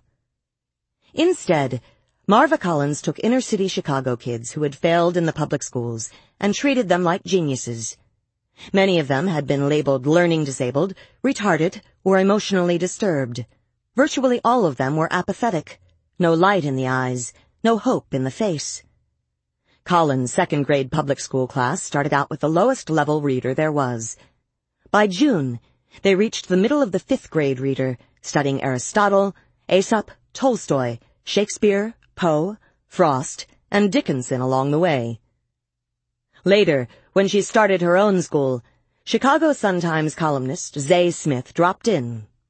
He saw four-year-olds writing sentences like, see the physician, and Aesop wrote fables, and talking about diphthongs and diacritical marks. He observed second graders reciting passages from Shakespeare, Longfellow, and Kipling. Shortly before, he had visited a rich suburban high school where many students had never heard of Shakespeare. Shoot, said one of Collins's students. You mean those rich high school kids don't know Shakespeare was born in 1564 and died in 1616? Students read huge amounts, even over the summer. One student, who had entered as a retarded six-year-old, now four years later had read 23 books over the summer, including A Tale of Two Cities and Jane Eyre. The students read deeply and thoughtfully. As the three and four-year-olds were reading about Daedalus and Icarus, one four-year-old exclaimed, Mrs. Collins, if we do not learn and work hard, we cannot take an Icarian flight to nowhere. Heated discussions of Macbeth were common. Alfred Binet believed you could change the quality of someone's mind. Clearly, you can. Whether you measure these children by the breadth of their knowledge or by their performance on standardized tests, their minds had been transformed. Benjamin Bloom, an eminent educational researcher, studied 120 outstanding achievers. They were concert pianists, sculptors, Olympic swimmers, world-class tennis players, mathematicians, and research neurologists. Most were not that remarkable as children, and didn't show clear talent before their training began in earnest. Even by early adolescence, you usually couldn't predict their future accomplishment from their current ability. Only their continued motivation and commitment, along with their network of support, took them to the top. Bloom concludes, after 40 years of intensive research on school learning in the United States, as well as abroad, my major conclusion is What any person in the world can learn, almost all persons can learn, if provided with the appropriate prior and current conditions of learning. He's not counting the 2 to 3% of children who have severe impairments, and he's not counting the top 1 to 2% of children at the other extreme that include children like Michael. He is counting everybody else. Ability levels and tracking. But aren't students sorted into different ability levels for a reason? Haven't their test scores and past achievement shown what their ability is? Remember, test scores and measures of achievement tell you where a student is, but they don't tell you where a student could end up. Falko Rheinberg, a researcher in Germany, studied school teachers with different mindsets. Some of the teachers had the fixed mindset. They believed that students entering their class with different achievement levels were deeply and permanently different. According to my experience, students' achievement mostly remains constant in the course of a year. If I know students' intelligence, I can predict their school career quite well. As a teacher, I have no influence on students' intellectual ability. Like my sixth grade teacher, Mrs. Wilson, these teachers preached and practiced the fixed mindset. In their classrooms, the students who started the year in the high ability group ended the year there, and those who started the year in the low ability group ended the year there. But some teachers preached and practiced a growth mindset. They focused on the idea that all children could develop their skills. And in their classrooms, a weird thing happened. It didn't matter whether students started the year in the high or the low ability group. Both groups ended the year way up high. It's a powerful experience to see these findings. The group differences had simply disappeared under the guidance of teachers who taught for improvement for these teachers had found a way to reach their low-ability students. How teachers put a growth mindset into practice is the topic of a later chapter. But here's a preview of how Marva Collins, the renowned teacher, did it. On the first day of class, she approached Freddie, a left-back second grader who wanted no part of school. Come on, Peach, she said to him, cupping his face in her hands. We have work to do. You can't just sit in a seat and grow smart. I promise you are going to do, and you are going to produce. I am not going to let you fail. Summary. The fixed mindset limits achievement. It fills people's minds with interfering thoughts. It makes effort disagreeable, and it leads to inferior learning strategies. What's more, it makes other people into judges instead of allies. Whether we're talking about Darwin or college students, Important achievements require a clear focus, all-out effort, and a bottomless trunk full of strategies. Plus allies in learning. This is what the growth mindset gives people, and that's why it helps their abilities grow and bear fruit. Is artistic ability a gift? Despite the widespread belief that intelligence is born, not made, when we really think about it, it's not so hard to imagine that people can develop their intellectual abilities. The intellect is so multifaceted. You can develop verbal skills or mathematical scientific skills or logical thinking skills and so on. But when it comes to artistic ability, it seems more like a God-given gift. For example, people seem to naturally draw well or poorly. Even I believed this. While some of my friends seemed to draw beautifully with no effort and no training, my drawing ability was arrested in early grade school. Try as I might, my attempts were primitive and disappointing. I was artistic in other ways. I can design. I'm great with colors. I have a subtle sense of composition. Plus, I have really good eye-hand coordination. Why couldn't I draw? I must not have the gift. I have to admit that it didn't bother me all that much. After all, when do you really have to draw? I found out one evening as the dinner guest of a fascinating man. He was an older man, a psychiatrist, who had escaped from the Holocaust. As a ten-year-old child in Czechoslovakia, he and his younger brother came home from school one day to find their parents gone. They had been taken. Knowing there was an uncle in England, the two boys walked to London and found him.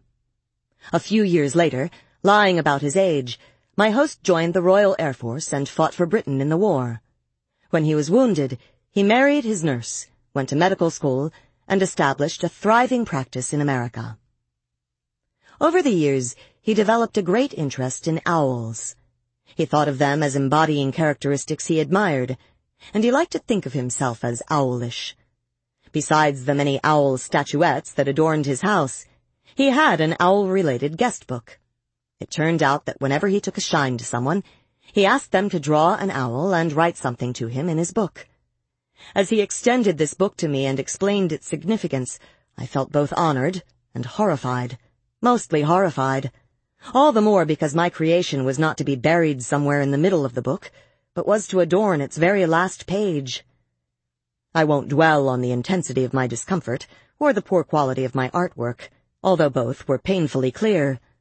I tell this story as a prelude to the astonishment and joy I felt when I read Drawing on the Right Side of the Brain. Looking at the before and after self-portraits of people who took a short course in drawing from the author, Betty Edwards, is amazing. At the beginning, these people didn't look as though they had much artistic ability. Most of their pictures reminded me of my owl. But only a few days later, everybody could really draw. And Edwards swears that this is a typical group. It seems impossible. Edwards agrees that most people view drawing as a magical ability that only a select few possess and that only a select few will ever possess. But this is because people don't understand the components, the learnable components of drawing. Actually, she informs us, they are not drawing skills at all, but seeing skills. They are the ability to perceive edges, spaces, relationships, lights and shadows, and the whole. Drawing requires us to learn each component skill, and then combine them into one process.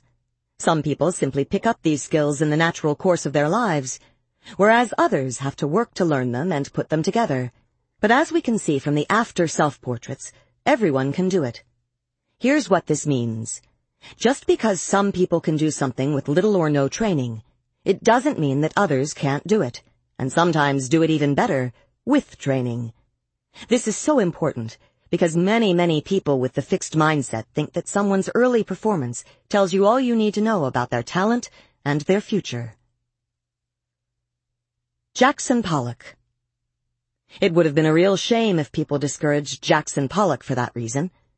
Experts agree that Pollock had little native talent for art, and when you look at his early products, it showed. They also agree that he became one of the greatest American painters of the 20th century, and that he revolutionized modern art. How did he go from point A to point B? Twyla Tharp, the world-famous choreographer and dancer, wrote a book called The Creative Habit. As you can guess from the title, she argues that creativity is not a magical act of inspiration. It's the result of hard work and dedication. Even for Mozart. Remember the movie Amadeus? Remember how it showed Mozart easily churning out one masterpiece after another, while Salieri, his rival, is dying of envy? Well, Tharp worked on that movie, and she says, hogwash, nonsense. There are no natural geniuses. Dedication is how Jackson Pollock got from point A to point B. Pollock was wildly in love with the idea of being an artist. He thought about art all the time, and he did it all the time. Because he was so gung-ho, he got others to take him seriously and mentor him until he mastered all there was to master and began to produce startlingly original works. His poured paintings, each completely unique, allowed him to draw from his unconscious mind and convey a huge range of feeling. Several years ago, I was privileged to see a show of these paintings at the Museum of Modern Art in New York. I was stunned by the power and beauty of each work. Can anyone do anything? I don't really know. However, I think we can now agree that people can do a lot more than first meets the eye. The danger of praise and positive labels. If people have such potential to achieve, how can they gain faith in their potential? How can we give them the confidence they need to go for it? How about praising their ability in order to convey that they have what it takes? In fact, more than 80% of parents told us it was necessary to praise children's ability so as to foster their confidence and achievement. You know, it makes a lot of sense. But then we began to worry. We thought about how people with the fixed mindset already focus too much on their ability. Is it high enough? Will it look good? Wouldn't praising people's ability focus them on it even more? Wouldn't it be telling them that that's what we value, and even worse, that we can read their deep underlying ability from their performance. Isn't that teaching them the fixed mindset? Adam Guettel has been called the crown prince and savior of musical theater. He is the grandson of Richard Rodgers, the man who wrote the music to such classics as Oklahoma and Carousel. Guettel's mother gushes about her son's genius. So does everyone else. The talent is there and it's major, raved a review in the New York Times. The question is whether this kind of praise encourages people. What's great about research is that you can ask these kinds of questions and then go get the answers. So we conducted studies with hundreds of students, mostly early adolescents. We first gave each student a set of 10 fairly difficult problems from a nonverbal IQ test. They mostly did pretty well on these, and when they finished, we praised them. We praised some of the students for their ability. They were told, wow, you got, say, eight right. That's a really good score. You must be smart at this. They were in the Adam Guettel, you're so talented position. We praised other students for their effort. Wow, you got, say, eight right. That's a really good score. You must have worked really hard. They were not made to feel that they had some special gift. They were praised for doing what it takes to succeed. Both groups were exactly equal to begin with. But right after the praise, they began to differ.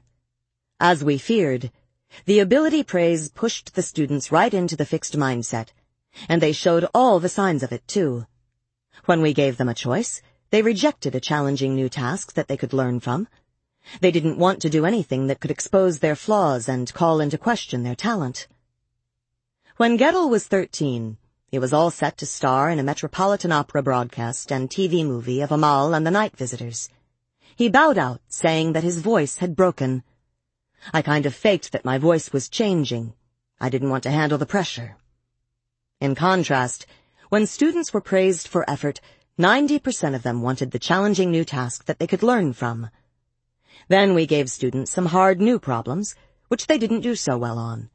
The ability kids now thought they were not smart after all. If success had meant they were intelligent, then less than success meant they were deficient. Guettel echoes this. In my family, to be good is to fail. To be very good is to fail. The only thing not a failure is to be great. The effort kids simply thought the difficulty meant apply more effort. They didn't see it as a failure, and they didn't think it reflected on their intellect. What about the students' enjoyment of the problems? After the success, everyone loved the problems. But after the difficult problems, the ability students said it wasn't fun anymore. It can't be fun when your claim to fame, your special talent, is in jeopardy. Here's Adam Guettel. I wish I could just have fun and relax and not have the responsibility of that potential to be some kind of great man. As with the kids in our study, the burden of talent was killing his enjoyment. The effort-praised students still loved the problems, and many of them said that the hard problems were the most fun. We then looked at the students' performance. After the experience with difficulty, the performance of the ability-praised students plummeted, even when we gave them some more of the easier problems. Losing faith in their ability, they were doing worse than when they started. The effort kids showed better and better performance. They had used the hard problems to sharpen their skills, so that when they returned to the easier ones, they were way ahead. Since this was a kind of IQ test, you might say that praising ability lowered the students' IQs, and that praising their effort raised them. Guettel was not thriving. He was riddled with obsessive-compulsive tics and bitten, bleeding fingers. Spend a minute with him. It takes only one and a picture of the terror behind the tics starts to emerge, says an interviewer. Guettel has also fought serious, recurrent drug problems. Rather than empowering him, the gift has filled him with fear and doubt. Rather than fulfilling his talent, this brilliant composer has spent most of his life running from it. One thing is hopeful. His recognition that he has his own life course to follow that is not dictated by other people and their view of his talent. One night he had a dream about his grandfather. I was walking him to an elevator. I asked him if I was any good. He said rather kindly, You have your own voice. Is that voice finally emerging? For the score of The Light in the Piazza, an intensely romantic musical, Guettel won the 2005 Tony Award. Will he take it as praise for talent or praise for effort? I hope it's the latter. There was one more finding in our study that was striking and depressing at the same time. We said to each student, you know, we're going to go to other schools, and I bet the kids in those schools would like to know about the problems. So we gave students a page to write out their thoughts, but we also left a space for them to write the scores they had received on the problems. Would you believe that almost 40% of the ability-praised students lied about their scores? And always in one direction. In the fixed mindset, imperfections are shameful, especially if you're talented, so they lied them away. What's so alarming is that we took ordinary children and made them into liars simply by telling them they were smart. Right after I wrote these paragraphs, I met with a young man who tutors students for their college board exams. He had come to consult with me about one of his students. This student takes practice tests and then lies to him about her score. He is supposed to tutor her on what she doesn't know, but she can't tell him the truth about what she doesn't know, and she is paying money for this. So telling children they're smart, in the end, made them feel dumber and act dumber, but claim they were smarter. I don't think this is what we're aiming for when we put positive labels, gifted, talented, brilliant, on people. We don't mean to rob them of their zest for challenge and their recipes for success, but that's the danger. Here is a letter from a man who'd read some of my work. Dear Dr. Dweck, it was painful to read your chapter, as I recognized myself therein. As a child, I was a member of the Gifted Child Society and continually praised for my intelligence. Now, after a lifetime of not living up to my potential, I'm 49, I'm learning to apply myself to a task, and also to see failure not as a sign of stupidity, but as lack of experience and skill.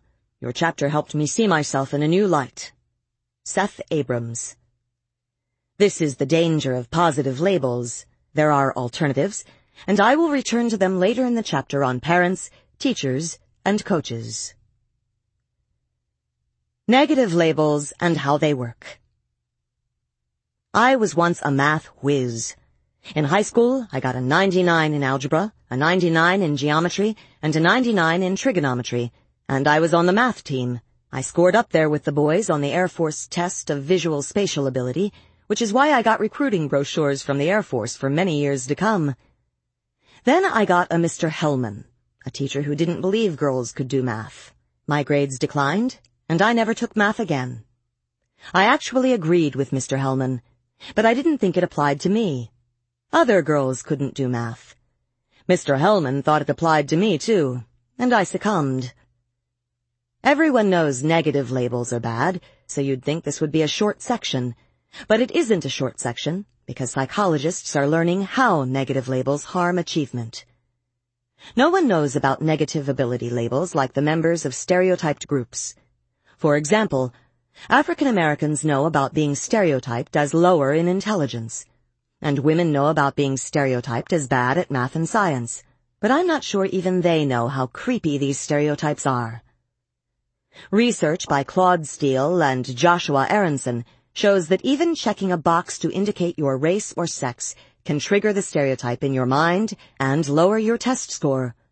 Almost anything that reminds you that you are black or female before taking a test in the subject you're supposed to be bad at will lower your test score.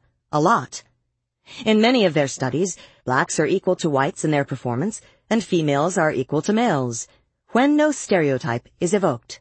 But just put more males in the room with a female before a math test, and down goes the female's score. This is why. When stereotypes are evoked, they fill people's minds with distracting thoughts, with secret worries about confirming the stereotype. People usually aren't even aware of it, but they don't have enough mental power left to do their best on the test. This doesn't happen to everybody, however. It mainly happens to people who are in a fixed mindset. It's when people are thinking in terms of fixed traits that the stereotypes get to them. Negative stereotypes say, you and your group are permanently inferior. Only people in the fixed mindset resonate to this message. So, in the fixed mindset, both positive and negative labels can mess with your mind. When you're given a positive label, you're afraid of losing it. And when you're hit with a negative label, you're afraid of deserving it. When people are in a growth mindset, the stereotype doesn't disrupt their performance. The growth mindset takes the teeth out of the stereotype and makes people better able to fight back. They don't believe in permanent inferiority. And if they are behind, well, then they'll work harder and try to catch up. The growth mindset also makes people able to take what they can and what they need from a threatening environment. We asked African American students to write an essay for a competition. They were told that when they finished, their essays would be evaluated by Edward Caldwell III, a distinguished professor with an Ivy League pedigree, that is, a representative of the white establishment. Edward Caldwell III's feedback was quite critical, but also helpful, and students' reactions varied greatly. Those with a fixed mindset viewed it as a threat, an insult, or an attack. They rejected Caldwell and his feedback. Here's what one student with the fixed mindset thought. He's mean. He doesn't grade right. Or he's obviously biased. He doesn't like me. Said another, he's a pompous asshole. It appears that he was searching for anything to discredit the work. And another, deflecting the feedback with blame. He doesn't understand the conciseness of my points. He thought it was vague because he was impatient when he read it. He dislikes creativity. None of them will learn anything from Edward Caldwell's feedback. The students with the growth mindset may also have viewed him as a dinosaur, but he was a dinosaur who could teach them something. Before the evaluation, he came across as arrogant and over-demanding. After the evaluation? Fair seems to be the first word that comes to mind. It seems like a new challenge. He sounded like an arrogant, intimidating, and condescending man. What are your feelings about the evaluation? The evaluation was seemingly honest and specific. In this sense, the evaluation could be a stimulus to produce better work. He seems to be proud to the point of arrogance. The evaluation? He was intensely critical. His comments were helpful and clear, however. I feel I will learn much from him. The growth mindset allowed African American students to recruit Edward Caldwell III for their own goals. They were in college to get an education and, pompous asshole or not, they were going to get it. Do I belong here? Aside from hijacking people's abilities, stereotypes also do damage by making people feel they don't belong. Many minorities drop out of college, and many women drop out of math and science because they just don't feel they fit in. To find out how this happens, we followed college women through their calculus course. This is often when students decide whether math or careers involving math are right for them. Over the semester, we asked the women to report their feelings about math and their sense of belonging in math.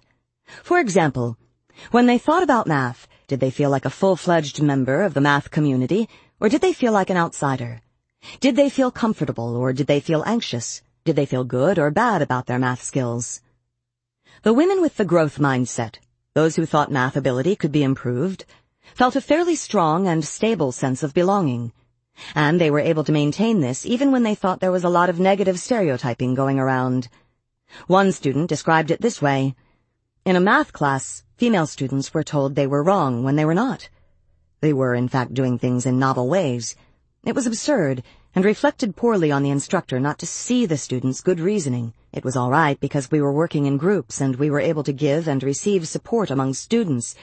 We discussed our interesting ideas among ourselves. The stereotyping was disturbing to them, as it should be, but they could still feel comfortable with themselves and confident about themselves in a math setting. They could fight back. But women with the fixed mindset, as the semester wore on, felt a shrinking sense of belonging and the more they felt the presence of stereotyping in their class, the more their comfort with math withered. One student said that her sense of belonging fell because I was disrespected by the professor with his comment, that was a good guess, whenever I made a correct answer in class. The stereotype of low ability was able to invade them, to define them, and to take away their comfort and confidence. I'm not saying it's their fault by any means. Prejudice is a deeply ingrained societal problem, and I do not want to blame the victims of it.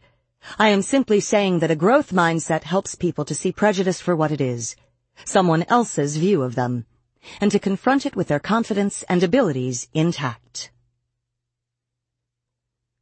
Trusting people's opinions. Many females have a problem not only with stereotypes, but with other people's opinions of them in general. They trust them too much. One day I went to a drugstore in Hawaii to buy dental floss and deodorant, and after fetching my items I went to wait in line.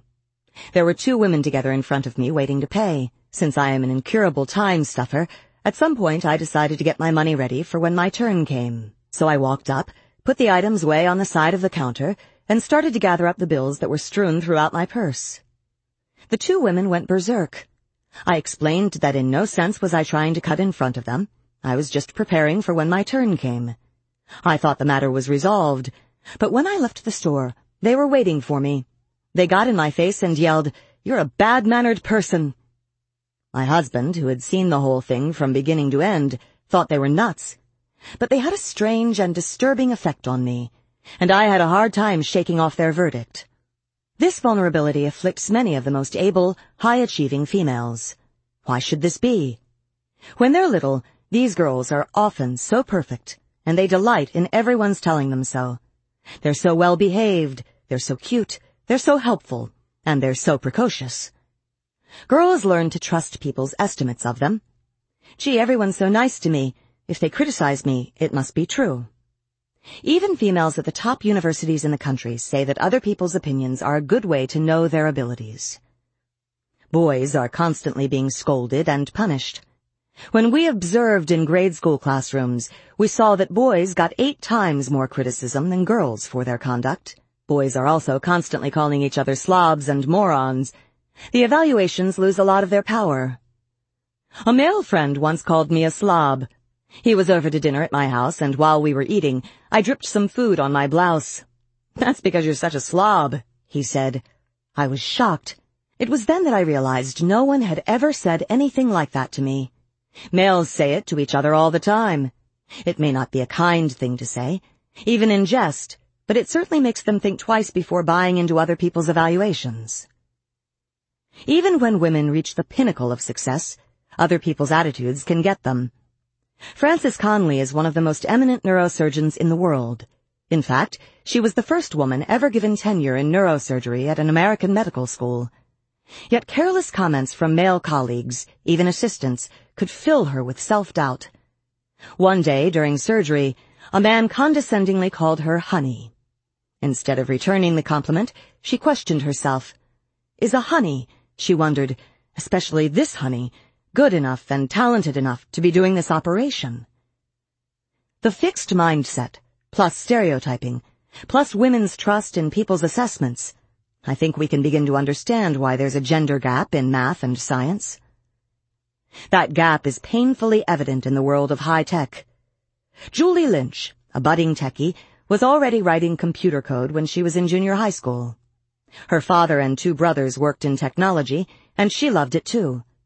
Then her computer programming teacher criticized her.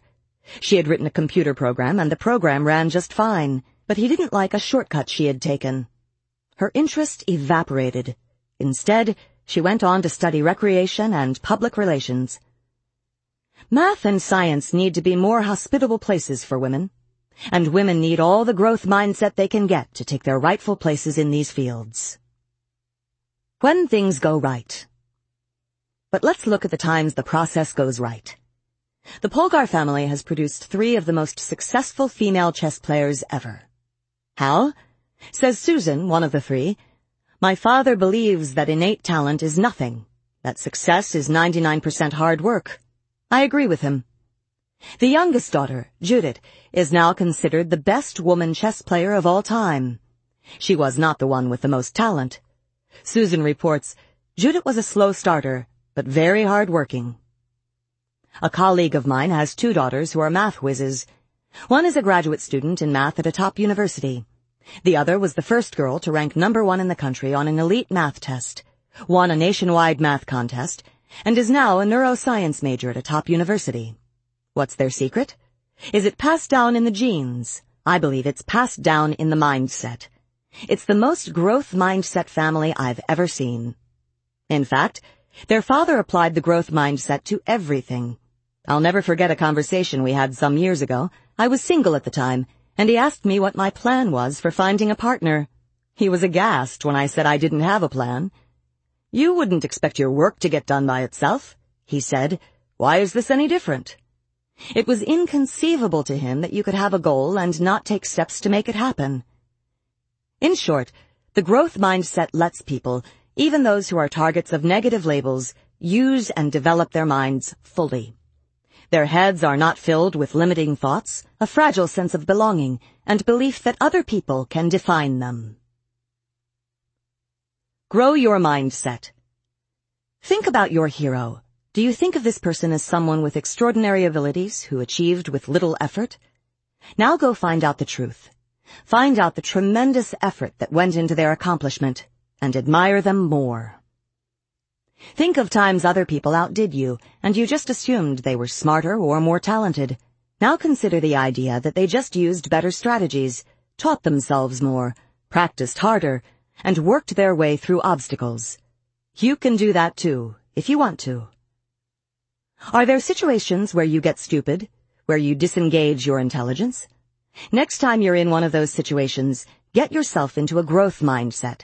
Think about learning and improvement, not judgment, and hook it back up. Do you label your kids?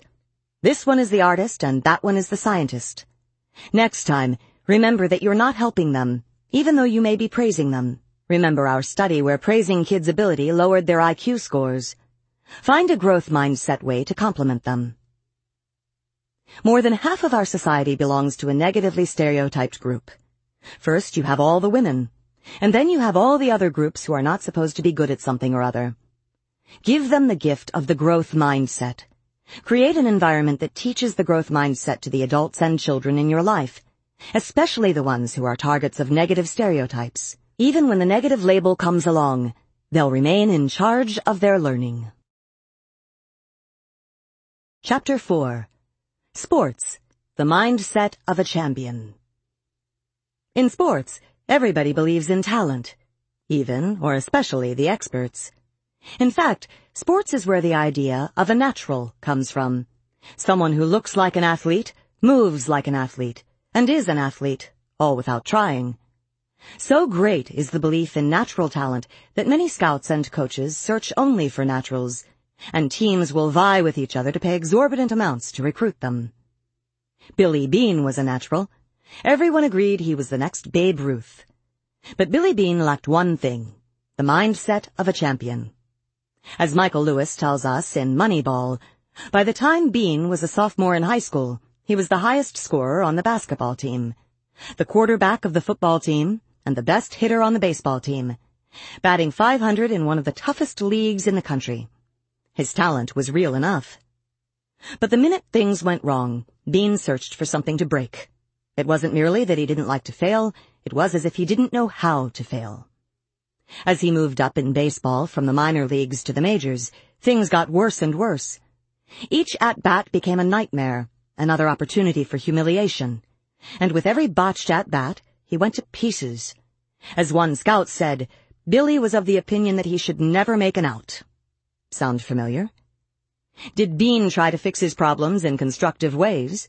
No, of course not, because this is a story of the fixed mindset. Natural talent should not need effort. Effort is for the others, the less endowed. Natural talent does not ask for help. It is an admission of weakness. In short, the natural does not analyze his deficiencies and coach or practice them away. The very idea of deficiencies is terrifying. Being so imbued with the fixed mindset, Beane was trapped. Trapped by his huge talent. Beane, the player, never recovered from the fixed mindset, but Beane, the incredibly successful major league executive, did. How did this happen? There was another player who lived and played side by side with Beane in the minors and in the majors, Lenny Dykstra. Dykstra did not have a fraction of Beane's physical endowment or natural ability, but Beane watched him in awe. As Beane later described, he had no concept of failure, and I was the opposite. Beane continues, I started to get a sense of what a baseball player was, and I could see it wasn't me. It was Lenny. As he watched, listened, and mulled it over, it dawned on Beane that mindset was more important than talent. And not long after that, as part of a group that pioneered a radically new approach to scouting and managing, he came to believe that scoring runs, the whole point of baseball, was much more about process than about talent. Armed with these insights, Beane, as general manager of the 2002 Oakland Athletics, led his team to a season of 103 victories, winning the division championship and almost breaking the American League record for consecutive wins. The team had the second lowest payroll in baseball. They didn't buy talent, they bought mindset. The idea of the natural. Now you see it, now you don't. Physical endowment is like intellectual endowment. It's visible. Size, build, agility are all visible. Practice and training are also visible, and they produce visible results. You would think that this would dispel the myth of the natural. You could see Muggsy Bogues at five foot three playing NBA basketball, and Doug Flutie, the small quarterback who has played for the New England Patriots and the San Diego Chargers. You could see Pete Gray, the one-armed baseball player who made it to the major leagues. Ben Hogan, one of the greatest golfers of all time, who was completely lacking in grace. Glenn Cunningham, the great runner, who had badly burned and damaged legs. Larry Bird and his lack of swiftness. You can see the small or graceless or even disabled ones who make it, and the godlike specimens who don't. Shouldn't this tell people something? Boxing experts relied on physical measurements, called tales of the tape, to identify naturals. They included measurements of the fighter's fist, reach, chest, expansion, and weight. Muhammad Ali failed these measurements. He was not a natural. He had great speed, but he didn't have the physique of a great fighter. He didn't have the strength, and he didn't have the classical moves. In fact, he boxed all wrong. He didn't block punches with his arms and elbows. He punched in rallies like an amateur. He kept his jaw exposed. He pulled back his torso to evade the impact of oncoming punches, which Jose Torres said was like someone in the middle of a train track, trying to avoid being hit by an oncoming train, not by moving to one or the other side of the track, but by running backwards. Sonny Liston, Ali's adversary, was a natural. He had it all, the size, the strength, and the experience. His power was legendary. It was unimaginable that Ali could beat Sonny Liston. The matchup was so ludicrous that the arena was only half full for the fight. But aside from his quickness, Ali's brilliance was his mind. His brains, not his brawn. He sized up his opponent and went for his mental jugular. Not only did he study Liston's fighting style, but he closely observed what kind of person Liston was out of the ring. I read everything I could where he had been interviewed. I talked with people who had been around him or had talked with him. I would lay in bed and put all of the things together and think about them, and try to get a picture of how his mind worked. And then he turned it against him. Why did Ali appear to go crazy before each fight? Because, Torres says, he knew that a knockout punch is the one they don't see coming. Ali said, Listen, I had to believe that I was crazy, that I was capable of doing anything. He couldn't see nothing to me at all but mouth, and that's all I wanted him to see. Float like a butterfly, sting like a bee, your hands can't hit what your eyes can't see. Ali's victory over Liston is boxing history. A famous boxing manager reflects on Ali. He was a paradox. His physical performances in the ring were absolutely wrong, yet his brain was always in perfect working condition. He showed us all, he continued with a broad smile written across his face, that all victories come from here, hitting his forehead with his index finger. Then he raised a pair of fists, saying, Not from here. This didn't change people's minds about physical endowment. No, we just look back at Ali now with our hindsight and see the body of a great boxer. It was gravy that his mind was so sharp and that he made up amusing poems, but we still think his greatness resided in his physique, and we don't understand how the experts failed to see that greatness right from the start. Michael Jordan. Michael Jordan wasn't a natural either. He was the hardest working athlete, perhaps in the history of sport.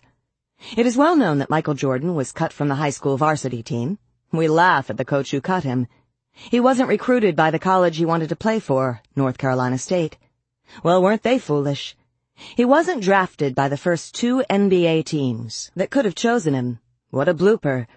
Because now we know he was the greatest basketball player ever and we think it should have been obvious from the start. When we look at him, we see Michael Jordan, but at that point, he was only Michael Jordan. When Jordan was cut from the varsity team, he was devastated. His mother says, I told him to go back and discipline himself. Boy, did he listen. He used to leave the house at six in the morning to go practice before school. At the University of North Carolina, he constantly worked on his weaknesses, his defensive game and his ball handling and shooting. The coach was taken aback by his willingness to work harder than anyone else. Once, after the team lost the last game of the season, Jordan went and practiced his shots for hours. He was preparing for the next year. Even at the height of his success and fame, after he had made himself into an athletic genius, his dogged practice remained legendary. Former Bulls assistant coach John Bach called him a genius who constantly wants to upgrade his genius. For Jordan, success stems from the mind. The mental toughness and the heart are a lot stronger than some of the physical advantages you might have. I've always said that, and I've always believed that. But other people don't. They look at Michael Jordan, and they see the physical perfection that led inevitably to his greatness. The Babe. What about Babe Ruth? Now he was clearly no vessel of human physical perfection. Here was the guy with the famous appetites and a giant stomach bulging out of his Yankee uniform. Wow, doesn't that make him even more of a natural? Didn't he just carouse all night and then kind of saunter to the plate the next day and punch out home runs? The Babe was not a natural either. At the beginning of his professional career, Babe Ruth was not that good a hitter. He had a lot of power, power that came from his total commitment each time he swung the bat. When he connected, it was breathtaking, but he was highly inconsistent. It's true that he could consume astounding amounts of liquor and unheard of amounts of food. After a huge meal, he could eat one or more whole pies for dessert. But he could also discipline himself when he had to. Many winters he worked out the entire off-season at the gym to become more fit.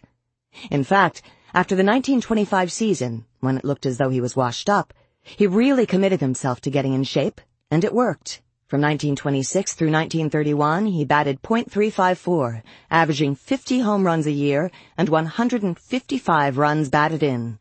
Robert Creamer, his biographer, says, Ruth put on the finest display of sustained hitting that baseball has ever seen. From the ashes of 1925, Babe Ruth rose like a rocket. Through discipline. He also loved to practice. In fact, when he joined the Boston Red Sox, the veterans resented him for wanting to take batting practice every day. He wasn't just a rookie, he was a rookie pitcher. Who did he think he was trying to take batting practice? One time, later in his career, he was disciplined and was banned from a game. That was one thing. But they wouldn't let him practice either, and that really hurt. Ty Cobb argued that being a pitcher helped Ruth develop his hitting. Why would being a pitcher help his batting? He could experiment at the plate, Cobb said. No one cares much if a pitcher strikes out or looks bad at bat, so Ruth could take that big swing. If he missed, it didn't matter. As time went on, he learned more and more about how to control that big swing and put the wood on the ball. By the time he became a full-time outfielder, he was ready. Yet we cling fast to what Stephen Jay Gould calls the common view that ball players are hunks of meat, naturally and effortlessly displaying the talents that nature provided. The fastest women on earth. What about Wilma Rudolph, hailed as the fastest woman on earth after she won three gold medals for sprints and relay in the 1960 Rome Olympics? She was far from a physical wonder as a youngster. She was a premature baby, the twentieth of twenty-two children born to her parents, and a constantly sick child. At four years of age, she nearly died of a long struggle with double pneumonia, scarlet fever, and polio, emerging with a mostly paralyzed left leg. Doctors gave her little hope of ever using it again. For eight years, she vigorously pursued physical therapy until at age 12, she shed her leg brace and began to walk normally. If this wasn't a lesson that physical skills could be developed, what was? She immediately went and applied that lesson to basketball and track, although she lost every race she entered in her first official track meet. After her incredible career, she said, I just want to be remembered as a hard-working lady. What about Jackie Joyner Kersee, hailed as the greatest female athlete of all time? Between 1985 and the beginning of 1996, she won every heptathlon she competed in. What exactly is a heptathlon? It's a grueling two-day, seven-part event consisting of a 100-meter hurdles race, the high jump, the javelin throw, a 200-meter sprint, the long jump, the shot put, and an 800-meter run. No wonder the winner gets to be called the best female athlete in the world. Along the way, Joyner Kersee earned the six highest scores in the history of the sport, set world records, and won two world championships as well as two Olympic gold medals, six if we count the ones in the other events. Was she a natural? Talent she had, but when she started track, she finished in last place for quite some time. The longer she worked, the faster she got, but she still didn't win any races. Finally, she began to win. What changed? Some might attribute my transformation to the laws of heredity, but I think it was my reward for all those hours of work on the bridle path, the neighborhood sidewalks, and the schoolhouse corridors. Sharing the secret of her continued success, she says, There is something about seeing myself improve that motivates and excites me. It's that way now, after six Olympic medals and five world records, and it was the way I was in junior high, just starting to enter track meets. Her last two medals, a world championship and an Olympic medal, came during an asthma attack and a severe, painful hamstring injury. It was not natural talent taking its course. It was mindset having its say. Naturals shouldn't need effort. Did you know there was once a strong belief that you couldn't physically train for golf, and that if you built your strength you would lose your touch, until Tiger Woods came along with his workout regimes and fierce practice habits and won every tournament there was to win. In some cultures, people who tried to go beyond their natural talent through training received sharp disapproval. You were supposed to accept your station in life. These cultures would have hated Maury Wills. Wills was an eager baseball player in the 1950s and 60s with a dream to be a major leaguer. His problem was that his hitting wasn't good enough. So when the Dodgers signed him, they sent him down to the minor leagues. He proudly announced to his friends, in two years, I'm going to be in Brooklyn playing with Jackie Robinson. He was wrong. Despite his optimistic prediction and grueling daily practice, he languished in the minors for eight and a half years. At the seven and a half year mark, the team manager made a batting suggestion, telling Wills, you're in a seven and a half year slump, you have nothing to lose. Shortly thereafter, when the Dodgers shortstop broke his toe, Wills was called up. He had his chance. His batting was still not good enough. Not ready to give up, he went to the first base coach for help. They worked together several hours a day, aside from Wills' regular practice. Still not good enough. Even the gritty Wills was now ready to quit, but the first base coach refused to let him. Now that the mechanics were in place, Wills needed to work on his mind. He began to hit, and with his great speed, he began to steal bases. He studied the throws of the opposing pitchers and catchers, figuring out the best moment to steal a base. He developed sudden, powerful takeoffs and effective slides. His stealing began to distract the pitchers, throw off the catchers, and thrill the fans. Wills went on to break Ty Cobb's record for stolen bases, a record unchallenged for 47 years. That season, he was voted the most valuable player in the National League. Sports IQ you would think the sports world would have to see the relation between practice and improvement, and between the mind and performance, and stop harping so much on innate physical talent. Yet it's almost as if they refuse to see. Perhaps it's because, as Malcolm Gladwell suggests, people prize natural endowment over earned ability. As much as our culture talks about individual effort and self-improvement, deep down, he argues, we revere the naturals. We like to think of our champions and idols as superheroes who were born different from us. We don't like to think of them as relatively ordinary people who made themselves extraordinary. Why not? To me, that is so much more amazing. Even when experts are willing to recognize the role of the mind, they continue to insist that it's all innate. This really hit me when I came upon an article about Marshall Faulk, the great running back for the St. Louis Rams football team. Faulk had just become the first player to gain a combined 2,000 rushing and receiving yards in four consecutive seasons. The article, written on the eve of the 2002 Super Bowl, talked about Faulk's uncanny skill at knowing where every player on the field is, even in the swirling chaos of 22 running and falling players. He not only knows where they are, but he also knows what they are doing and what they are about to do. According to his teammates, he's never wrong. Incredible. How does he do it? As Faulk tells it, he spent years and years watching football. In high school, he even got a job as a ballpark vendor, which he hated, in order to watch pro football. As he watched, he was always asking the question, why? Why are we running this play? Why are we attacking this way? Why are they doing that? Why are they doing this?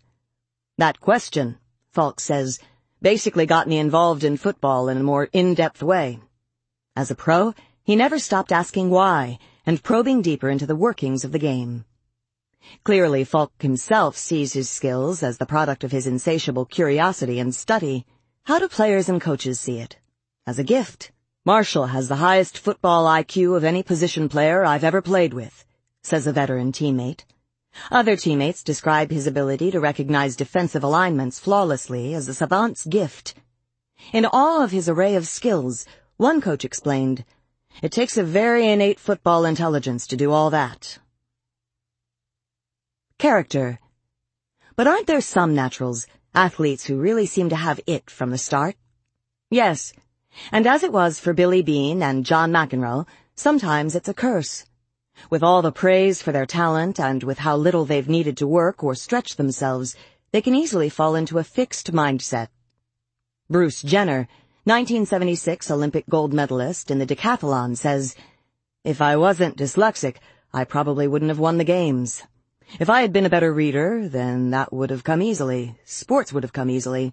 And I never would have realized that the way you get ahead in life is hard work. The naturals, carried away with their superiority, don't learn how to work hard or how to cope with setbacks. This is the story of Pedro Martinez, the brilliant pitcher then with the Boston Red Sox, who self-destructed when they needed him most. But it's an even larger story, too. A story about character. A group of sports writers from the New York Times and the Boston Globe were on the Delta shuttle to Boston. So was I. They were headed to Game 3 of the 2003 American League playoff series between the New York Yankees and the Boston Red Sox. They were talking about character, and they all agreed, the Boston writers reluctantly, that the Yankees had it. Among other things, they remembered what the Yankees had done for New York two years before. It was October 2001 and New Yorkers had just lived through September 11th. I was there and we were devastated. We needed some hope. The city needed the Yankees to go for it, to go for the World Series. But the Yankees had lived through it too, and they were injured and exhausted. They seemed to have nothing left.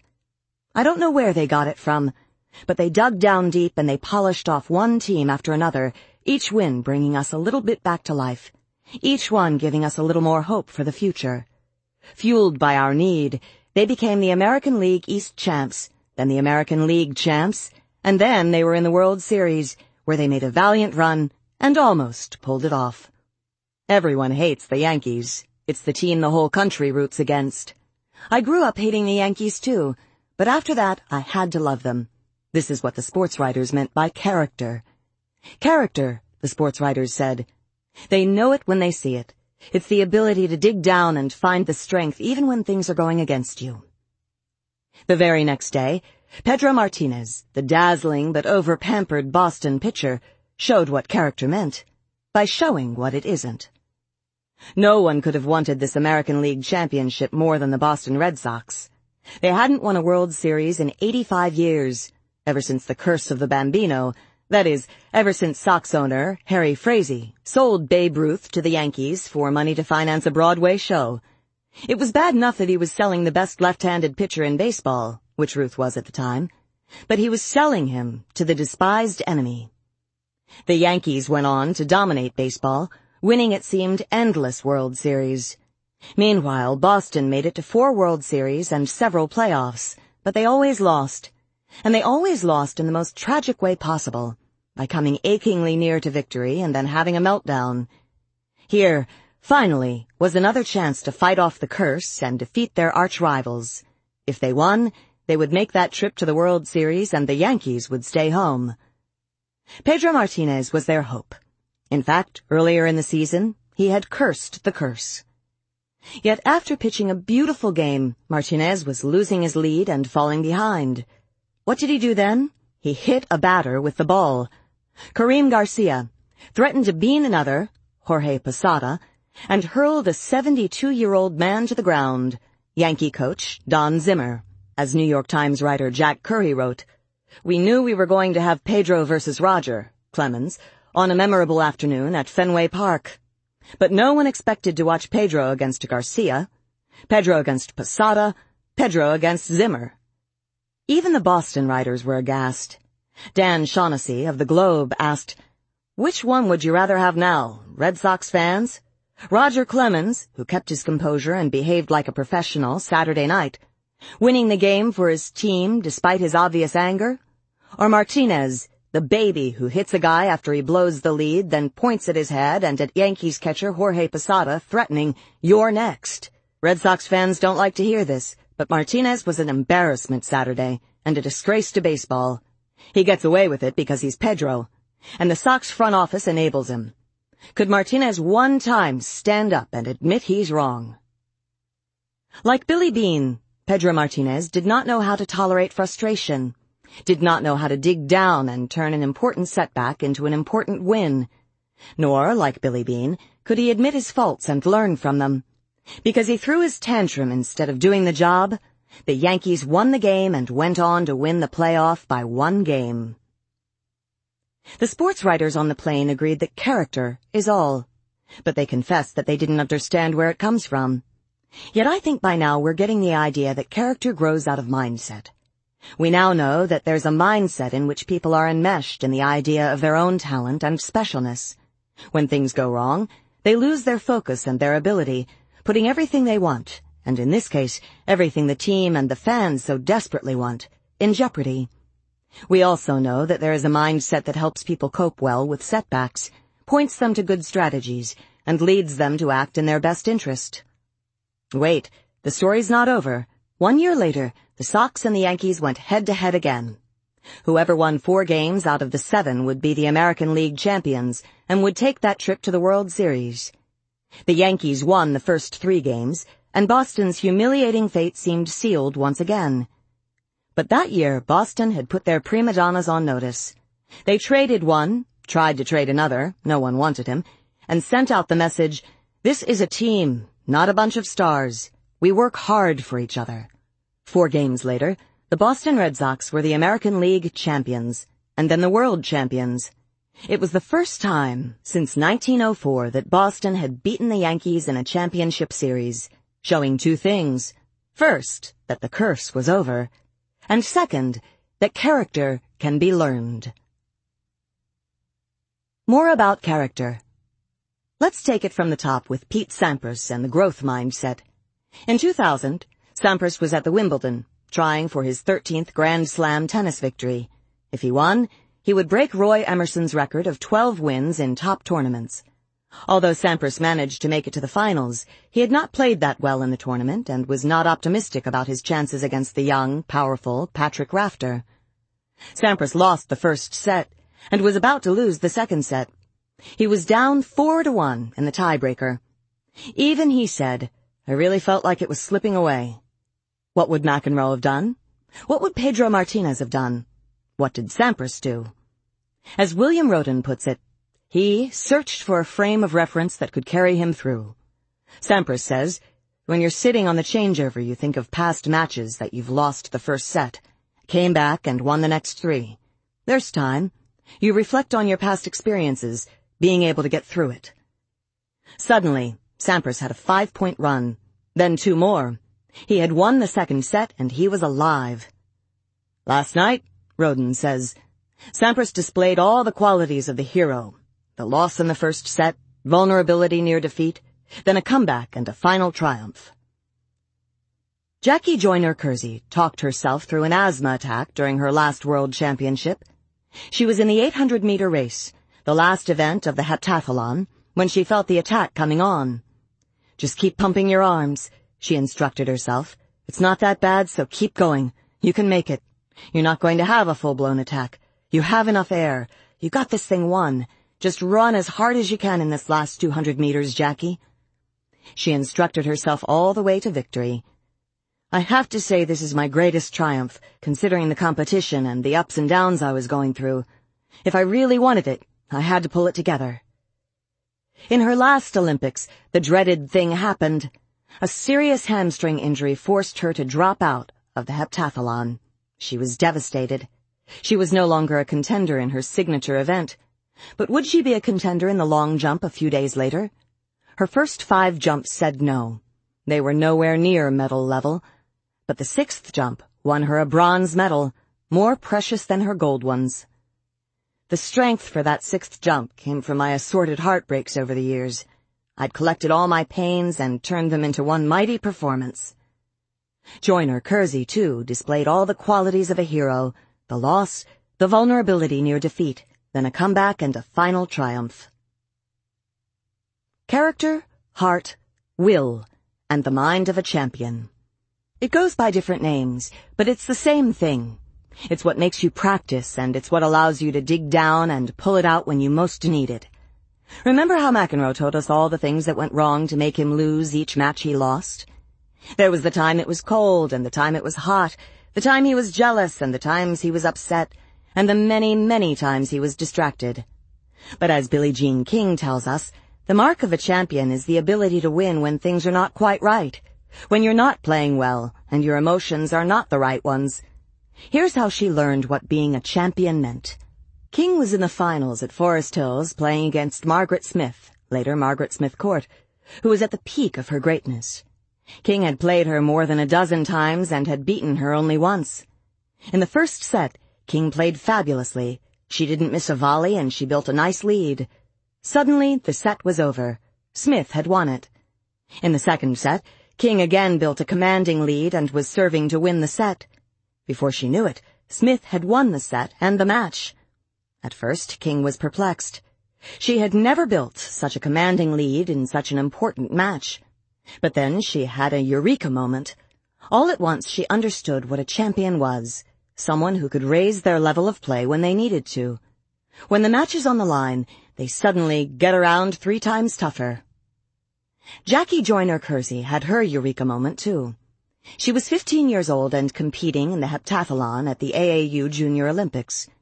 Everything now depended on the last event, the 800-meter race, an event she dreaded. She was exhausted and she was competing against an expert distance runner whose times she had never matched. She did this time. I felt a kind of high. I'd proven that I could win if I wanted it badly enough. That win showed me that I could not only compete with the best athletes in the country, I could will myself to win. Often called the best woman soccer player in the world, Mia Hamm says she was always asked, Mia, what is the most important thing for a soccer player to have? With no hesitation, she answered, mental toughness, and she didn't mean some innate trait. When 11 players want to knock you down, when you're tired or injured, when the referees are against you, you can't let any of it affect your focus. How do you do that? You have to learn how. It is, said Hamm, one of the most difficult aspects of soccer, and the one I struggle with every game and every practice. By the way, did Hamm think she was the greatest player in the world? No.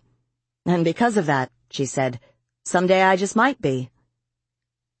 In sports, there are always do-or-die situations, when a player must come through or it's all over. Jack Nicklaus, the famed golfer, was in these situations many times in his long professional career on the PGA Tour, where the tournament rested on his making a must-have shot. If you had to guess, how many of these shots do you think he missed? The answer is one. One. That's the championship mentality. It's how people who are not as talented as their opponents win games. John Wooden, the legendary basketball coach, tells one of my favorite stories. Once, while Wooden was still a high school coach, a player was unhappy because he wasn't included in the big games. The player, Eddie Pawelski, begged Wooden to give him a chance, and Wooden relented. All right, Eddie, he said. I'll give you a chance. I'll start you against Fort Wayne Central tomorrow night.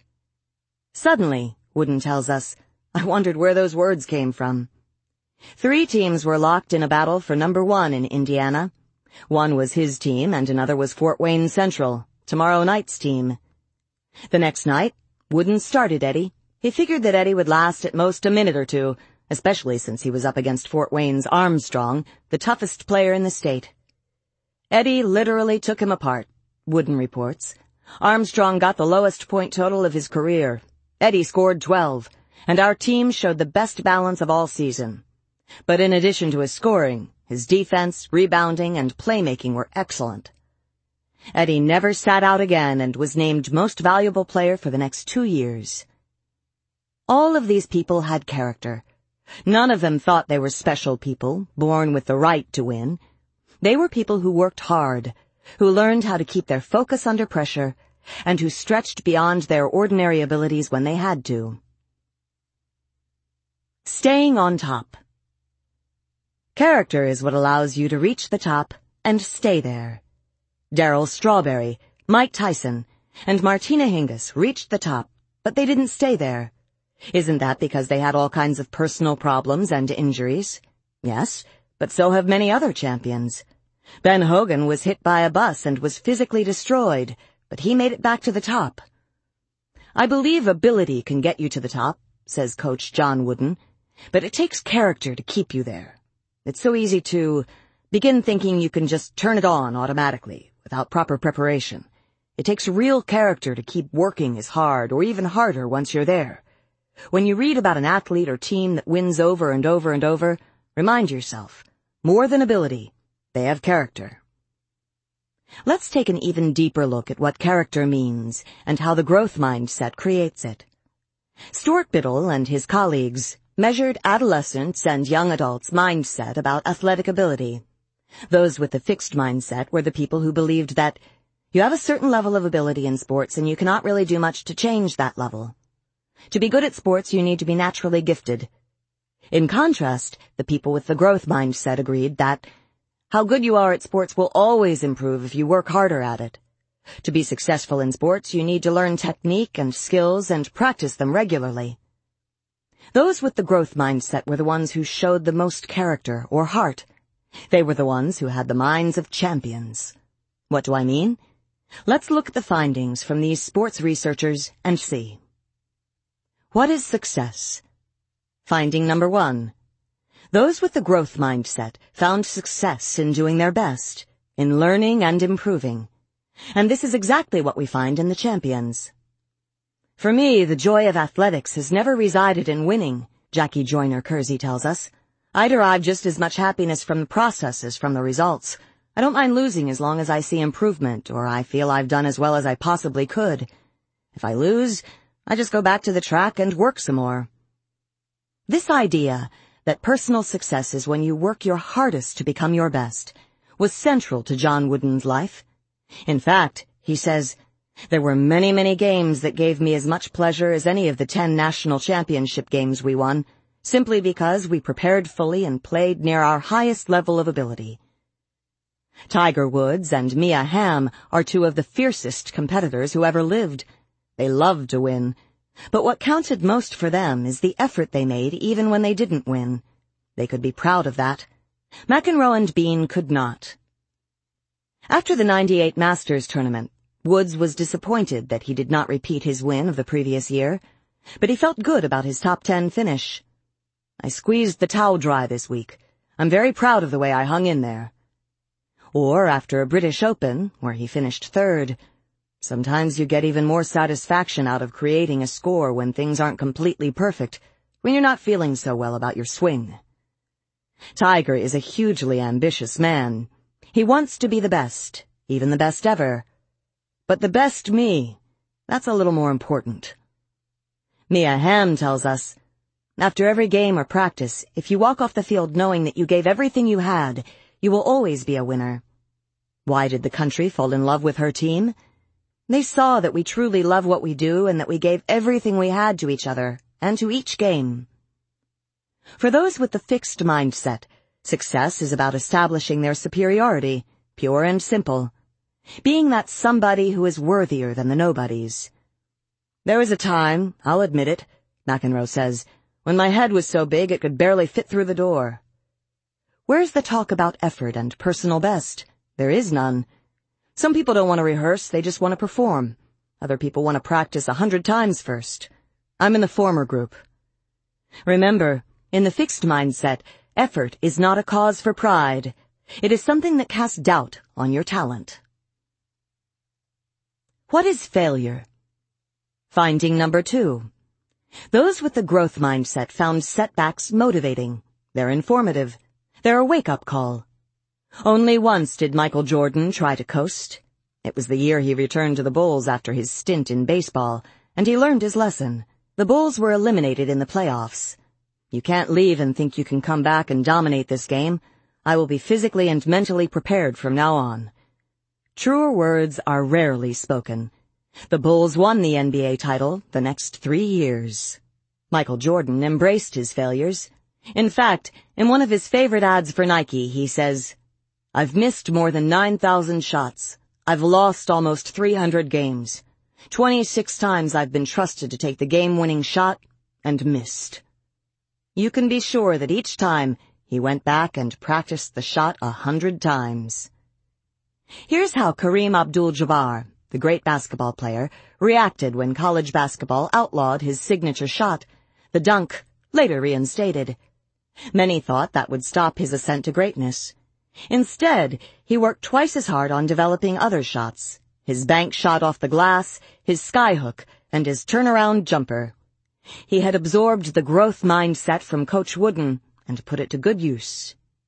In the fixed mindset, setbacks label you. John McEnroe could never stand the thought of losing.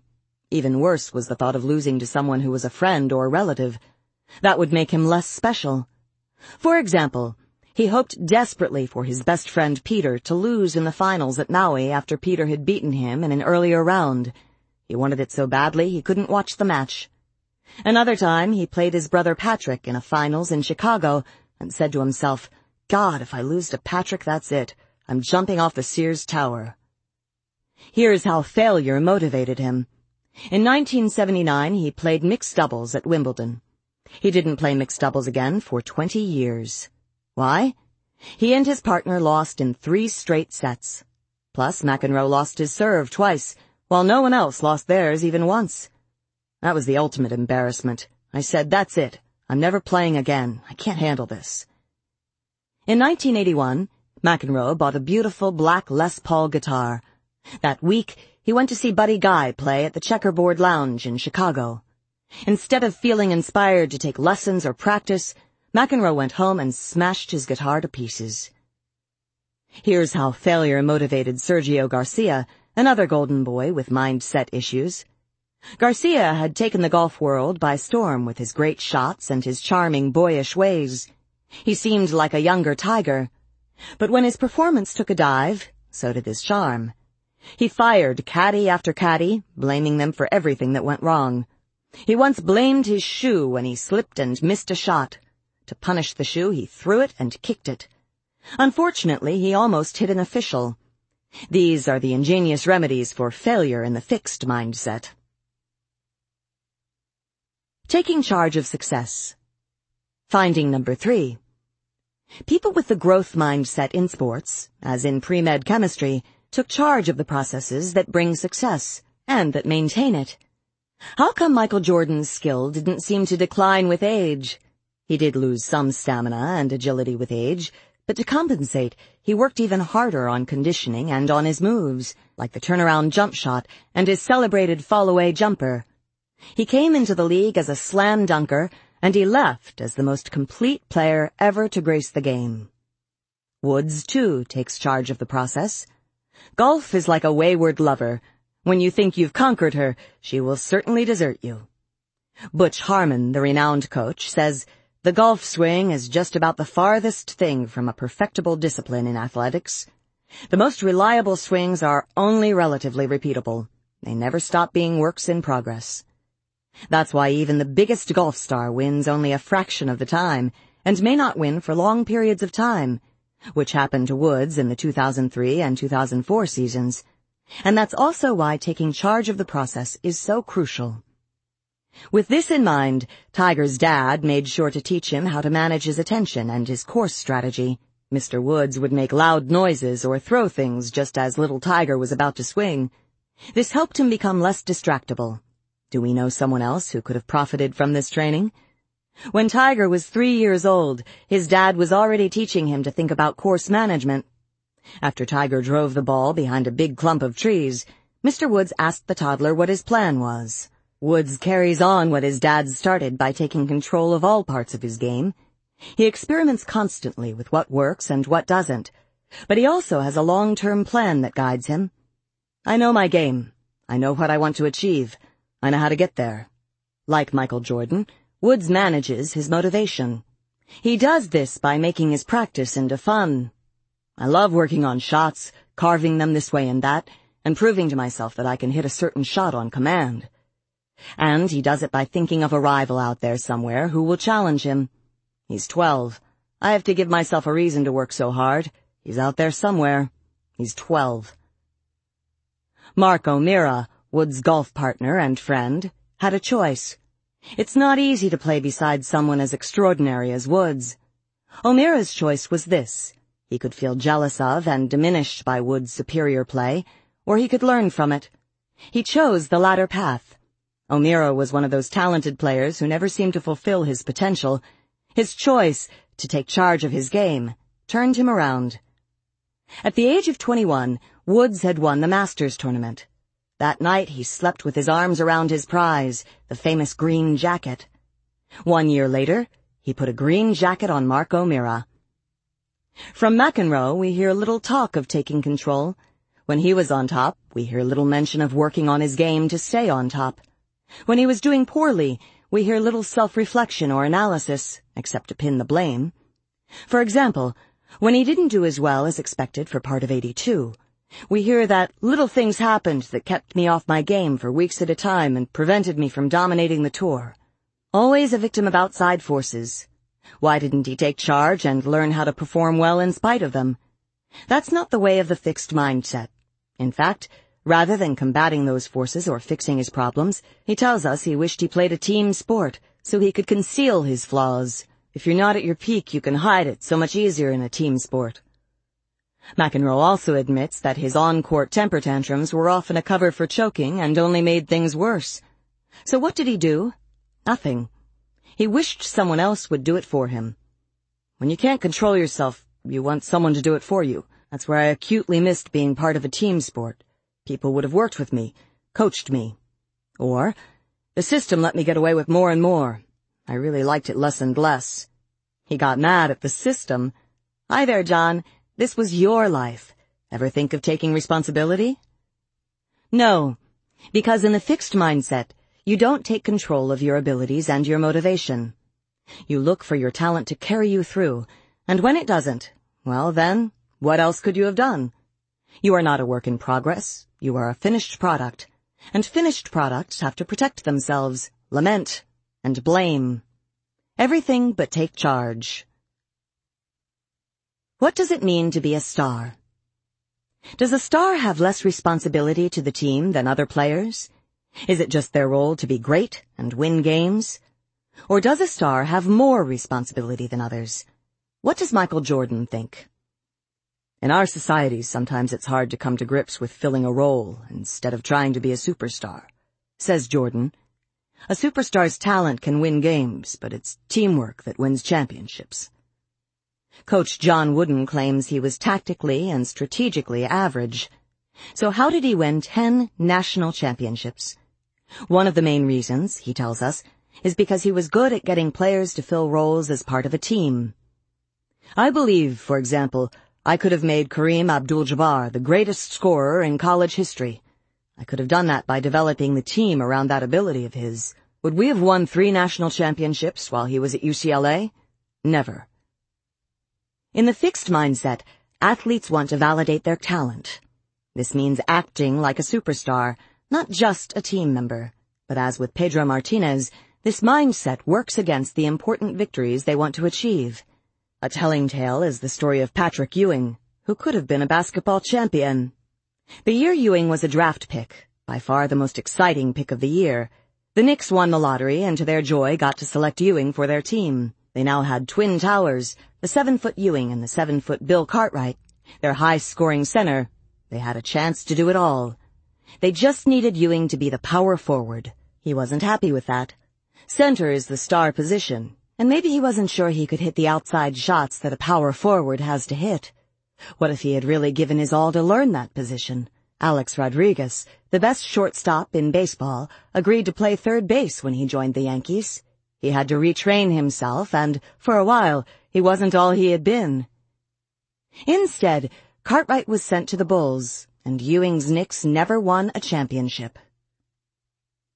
Then there is the tale of the football player, Keyshawn Johnson, another immensely talented player who was devoted to validating his own greatness.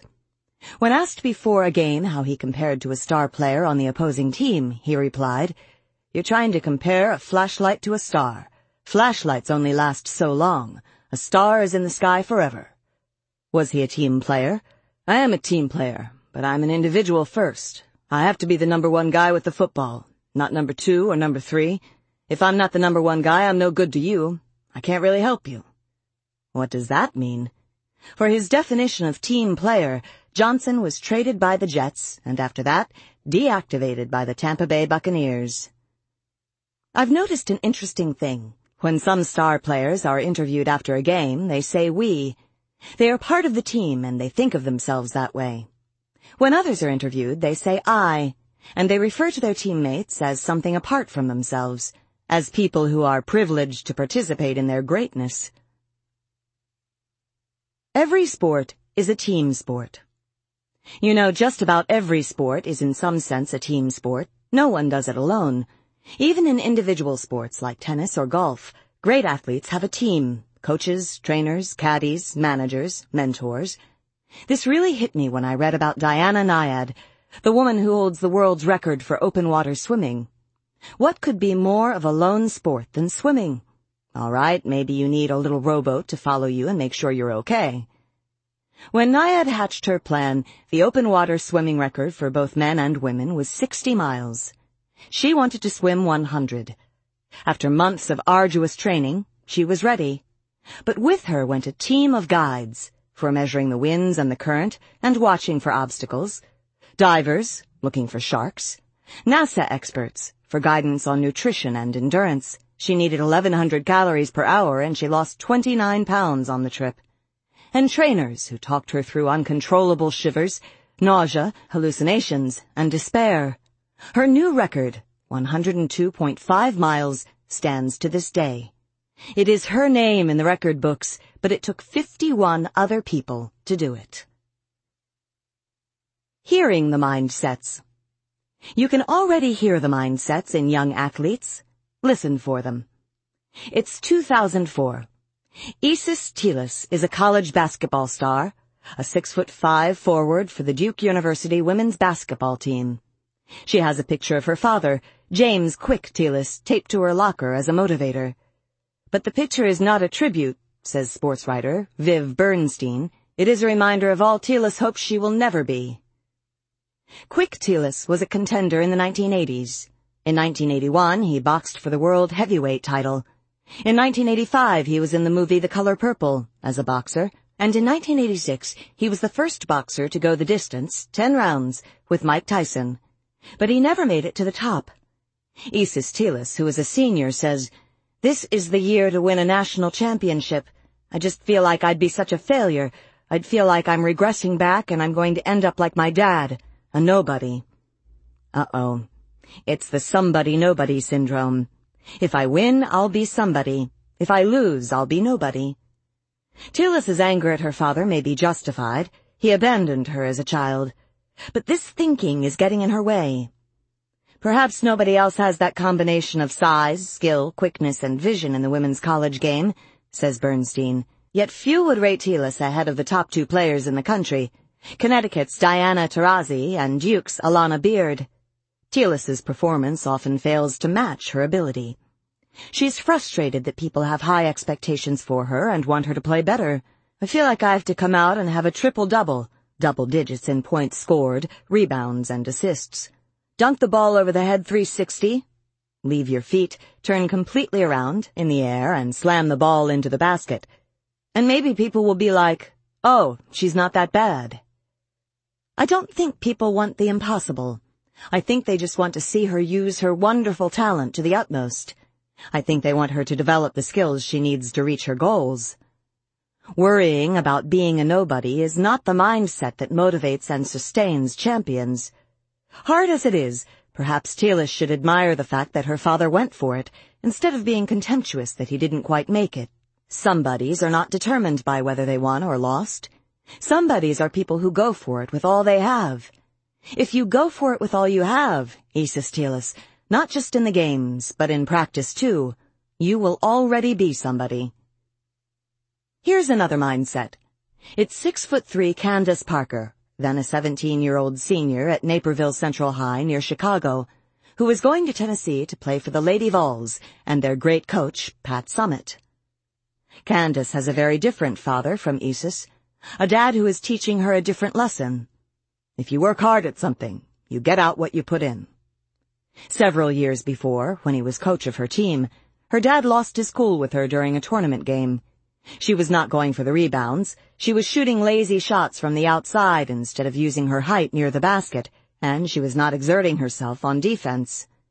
Now let's go out and try harder. So what happened? She went out and scored 20 points in the second half and had 10 rebounds. They blew the other team away. He lit a fire under me, and I knew he was right. Candace lights the same fire under herself now. Rather than being content to be a star, she looks to improve all the time. When she returned from knee surgery, she knew what she needed to work on, her timing, nerves, and wind. When her three-point shot went bad, she asked her father to come to the gym to work on it with her. Whether it be in basketball or everyday life, she says, nothing is promised. Only weeks later, the mindset prophecies were already coming true. Two things happened. One, sadly, is that Tillis's team was knocked out of the championship. The other was that Candace Parker became the first woman ever to win the basketball dunking championship against five men. Character, heart, the mind of a champion. It's what makes great athletes, and it's what comes from the growth mindset with its focus on self-development, self-motivation, and responsibility. Even though the finest athletes are wildly competitive and want to be the best, Greatness does not come from the ego of the fixed mindset, with its somebody-nobody syndrome. Many athletes with the fixed mindset may have been naturals, but you know what? As John Wooden says, we can't remember most of them. Grow your mindset. Are there sports you always assumed you're bad at? Well, maybe you are, but then maybe you aren't. It's not something you can know until you've put in a lot of effort. Some of the world's best athletes didn't start out being that hot. If you have a passion for a sport, put in the effort and see. Sometimes being exceptionally endowed is a curse. These athletes may stay in a fixed mindset and not cope well with adversity. Is there a sport that came easily to you until you hit a wall? Try on the growth mindset and go for it again. Character is an important concept in the sports world and it comes out of a growth mindset. Think about times you've needed to reach deep down inside in difficult sports matches. Think about the growth mindset champions from this chapter and how they do it. What could you do next time to make sure you're in a growth mindset in the pinch? Athletes with a growth mindset find success in learning and improving, not just winning. The more you can do this, the more rewarding sports will be for you and for those who play them with you. Chapter 5 Business, Mindset and Leadership Enron and the Talent Mindset In 2001 came the announcement that shocked the corporate world.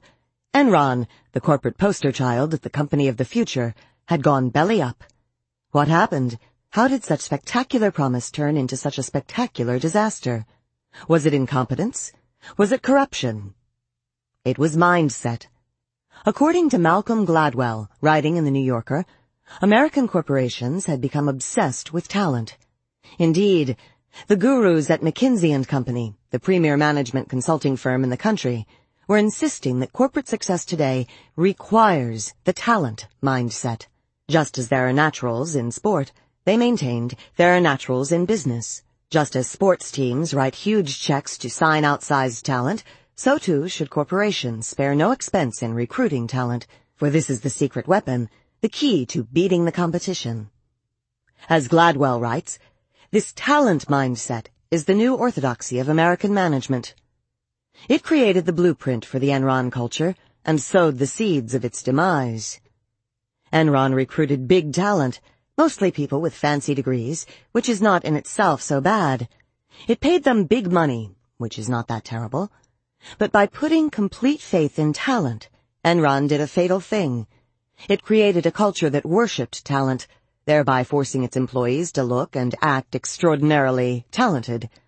Basically, it forced them into the fixed mindset, and we know a lot about that. We know from our studies that people with the fixed mindset do not admit and correct their deficiencies. Remember the study where we interviewed students from the University of Hong Kong, where everything is in English? Students with the fixed mindset were so worried about appearing deficient that they refused to take a course that would improve their English. They did not live in a psychological world where they could take this risk. And remember how we put students into a fixed mindset by praising their intelligence, much as Enron had done with its star employees. Later, after some hard problems, we asked the students to write a letter to someone in another school describing their experience in our study. When we read their letters, we were shocked. Almost 40% of them had lied about their scores, always in the upward direction. The fixed mindset had made a flaw intolerable. Gladwell concludes that when people live in an environment that esteems them for their innate talent, they have great difficulty when their image is threatened. They will not take the remedial course. They will not stand up to investors and the public and admit that they were wrong. They'd sooner lie. Obviously, a company that cannot self-correct cannot thrive. If Enron was done in by its fixed mindset, does it follow that companies that thrive have a growth mindset? Let's see. Organizations that grow. Jim Collins set out to discover what made some companies move from being good to being great. What was it that allowed them to make the leap to greatness and stay there, while other comparable companies just held steady at good? To answer this question, he and his research team embarked on a five-year study. They selected 11 companies whose stock returns had skyrocketed relative to other companies in their industry and maintained this edge for at least 15 years. They matched each company to another one in the same industry that had similar resources, but did not make the leap. He also studied a third group of companies, ones that had made a leap from good to great, but did not sustain it. What distinguished the thriving companies from the others? There were several important factors, as Collins reports in his book, Good to Great. But one that was absolutely key was the type of leader who in every case led the company into greatness. These were not the larger-than-life, charismatic types who oozed ego and self-proclaimed talent. They were self-effacing people who constantly asked questions and had the ability to confront the most brutal answers. That is, to look failures in the face, even their own, while maintaining faith that they would succeed in the end. Does this sound familiar? Collins wonders why his effective leaders have these particular qualities, and why these qualities go together the way they do, and how these leaders came to acquire them. But we know they have the growth mindset. They believe in human development. And these are the hallmarks. They're not constantly trying to prove they're better than others. For example, they don't highlight the pecking order with themselves at the top. They don't claim credit for other people's contributions, and they don't undermine others to feel powerful. Instead, they are constantly trying to improve. They surround themselves with the most able people they can find. They look squarely at their own mistakes and deficiencies, and they ask frankly what skills they and the company will need in the future. And because of this, they can move forward with confidence that's grounded in the facts, not built on fantasies about their talent. Collins reports that Alan Wurtzel, the CEO of the giant electronics chain Circuit City, held debates in his boardroom. Rather than simply trying to impress his board of directors, he used them to learn. With his executive team as well, he questioned, debated, prodded until he slowly gained a clearer picture of where the company was and where it needed to go. They used to call me the prosecutor because I would hone in on a question. Wurtzel told Collins, you know, like a bulldog. I wouldn't let go until I understood. Why? Why? Why? Wurtzel considered himself a plow horse, a hard-working, no-nonsense, normal kind of guy. But he took a company that was close to bankruptcy and over the next 15 years turned it into one that delivered the highest total return to its stockholders of any firm on the New York Stock Exchange. A study of mindset and management decisions. Robert Wood and Albert Bandura did a fascinating study with graduate students in business, many of whom had management experience. In their study, they created Enron-type managers and Wurtzel-type managers by putting people into different mindsets. Wood and Bandura gave these budding business leaders a complex management task in which they had to run a simulated organization, a furniture company. In this computerized task, they had to place employees in the right jobs and decide how best to guide and motivate these workers. To discover the best ways, they had to keep revising their decisions based on the feedback they got about employee productivity. The researchers divided the business students into two groups. One group was given a fixed mindset, they were told that the task measured their basic underlying capabilities.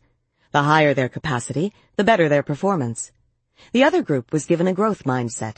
They were told that management skills were developed through practice, and that the task would give them an opportunity to cultivate these skills.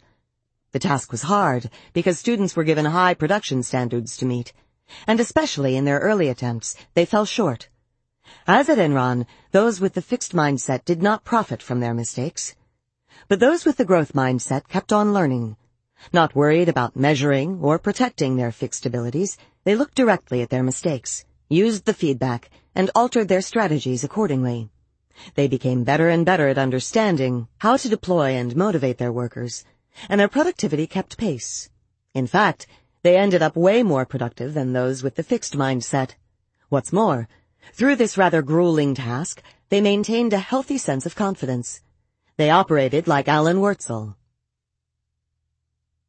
Leadership and the Fixed Mindset In contrast to Alan Wurtzel, the leaders of Collins's comparison companies had every symptom of the fixed mindset writ large. Fixed mindset leaders, like fixed mindset people in general, live in a world where some people are superior and some are inferior. They must repeatedly affirm that they are superior, and the company is simply a platform for this. Collins's comparison leaders were typically concerned with their reputation for personal greatness, so much so that they often set the company up to fail when their regime ended. As Collins puts it, after all, what better testament to your own personal greatness than that the place falls apart after you leave? In more than two-thirds of these leaders, the researchers saw a gargantuan personal ego that either hastened the demise of the company or kept it second-rate. One such leader was Lee Iacocca, head of Chrysler, who achieved a miraculous turnaround for his company, then spent so much time grooming his fame that in the second half of his tenure, the company plunged back into mediocrity. Many of these comparison companies operated on what Collins calls a genius with a thousand helpers model. Instead of building an extraordinary management team like the good to great companies, they operated on the fixed mindset premise that great geniuses do not need great teams. They just need little helpers to carry out their brilliant ideas. Don't forget that these great geniuses don't want great teams either. Fixed mindset people want to be the only big fish so that when they compare themselves to those around them, they can feel a cut above the rest. In not one autobiography of a fixed mindset CEO did I read much about mentoring or employee development programs. In every growth mindset autobiography, there was deep concern with personal development and extensive discussion of it. Finally, as with Enron, the geniuses refused to look at their deficiencies. Says Collins, the good to great Kroger grocery chain looked bravely at the danger signs in the 1970s, signs that the old-fashioned grocery store was becoming extinct. Meanwhile, its counterpart, A&P, once the largest retailing organization in the world, shut its eyes. For example, when A&P opened a new kind of store, a superstore, and it seemed to be more successful than the old kind, they closed it down. It was not what they wanted to hear. In contrast, Kroger eliminated or changed every single store that did not fit the new superstore model, and by the end of the 1990s, it had become the number one grocery chain in the country. CEOs and the Big Ego How did CEO and gargantuan ego become synonymous? If it's the more self-effacing, growth-minded people who are the true shepherds of industry, why are so many companies out looking for larger-than-life leaders, even when these leaders may in the end be more committed to themselves than to the company? Blame Iacocca. According to James Surowiecki, writing in Slate, Iacocca's rise to prominence was a turning point for American business. Before him, the days of tycoons and moguls seemed long past. In the public's mind, CEO meant a button-down organization man, well-treated and well-paid, but essentially bland and characterless. With Iacocca, all of that changed. Business journalists began dubbing executives the next J.P. Morgan or the next Henry Ford. and fixed mindset executives started vying for those labels. Surowiecki even traces the recent corporate scandals to this change, for as the trend continued, CEOs became superheroes, but the people who preen their egos and look for the next self-image boost are not the same people who foster long-term corporate health. Maybe Iacocca is just a charismatic guy who, like rock and roll, is being blamed for the demise of civilization. Is that fair? Let's look at him more closely. And let's look at some other fixed mindset CEOs. Albert Dunlap of Scott Paper and Sunbeam, Jerry Levin and Steve Case of AOL Time Warner, and Kenneth Lay and Jeffrey Skilling of Enron. You'll see they all start with the belief that some people are superior. They all have the need to prove and display their superiority. They all use their subordinates to feed this need rather than fostering the development of their workers. And they all end by sacrificing their companies to this need. The fixed mindset helps us understand where gargantuan egos come from, how they operate, and why they become self-defeating. Fixed mindset leaders in action. Iacocca. I'm a hero. Warren Bennis, the leadership guru, studied the world's greatest corporate leaders. These great leaders said they didn't set out to be leaders. They'd had no interest in proving themselves. They just did what they loved, with tremendous drive and enthusiasm, and it led where it led. Iacocca wasn't like that. Yes, he loved the car business, but more than anything, he yearned to be a muckamuck at Ford. He craved the approval of Henry Ford II and the royal trappings of office. These were the things he could measure himself by. The things that would prove he was somebody. I use the term royal with good reason. Iacocca tells us the glass house, Ford corporate headquarters, was a palace, and Henry Ford was the king. What's more, if Henry was the king, I was the crown prince.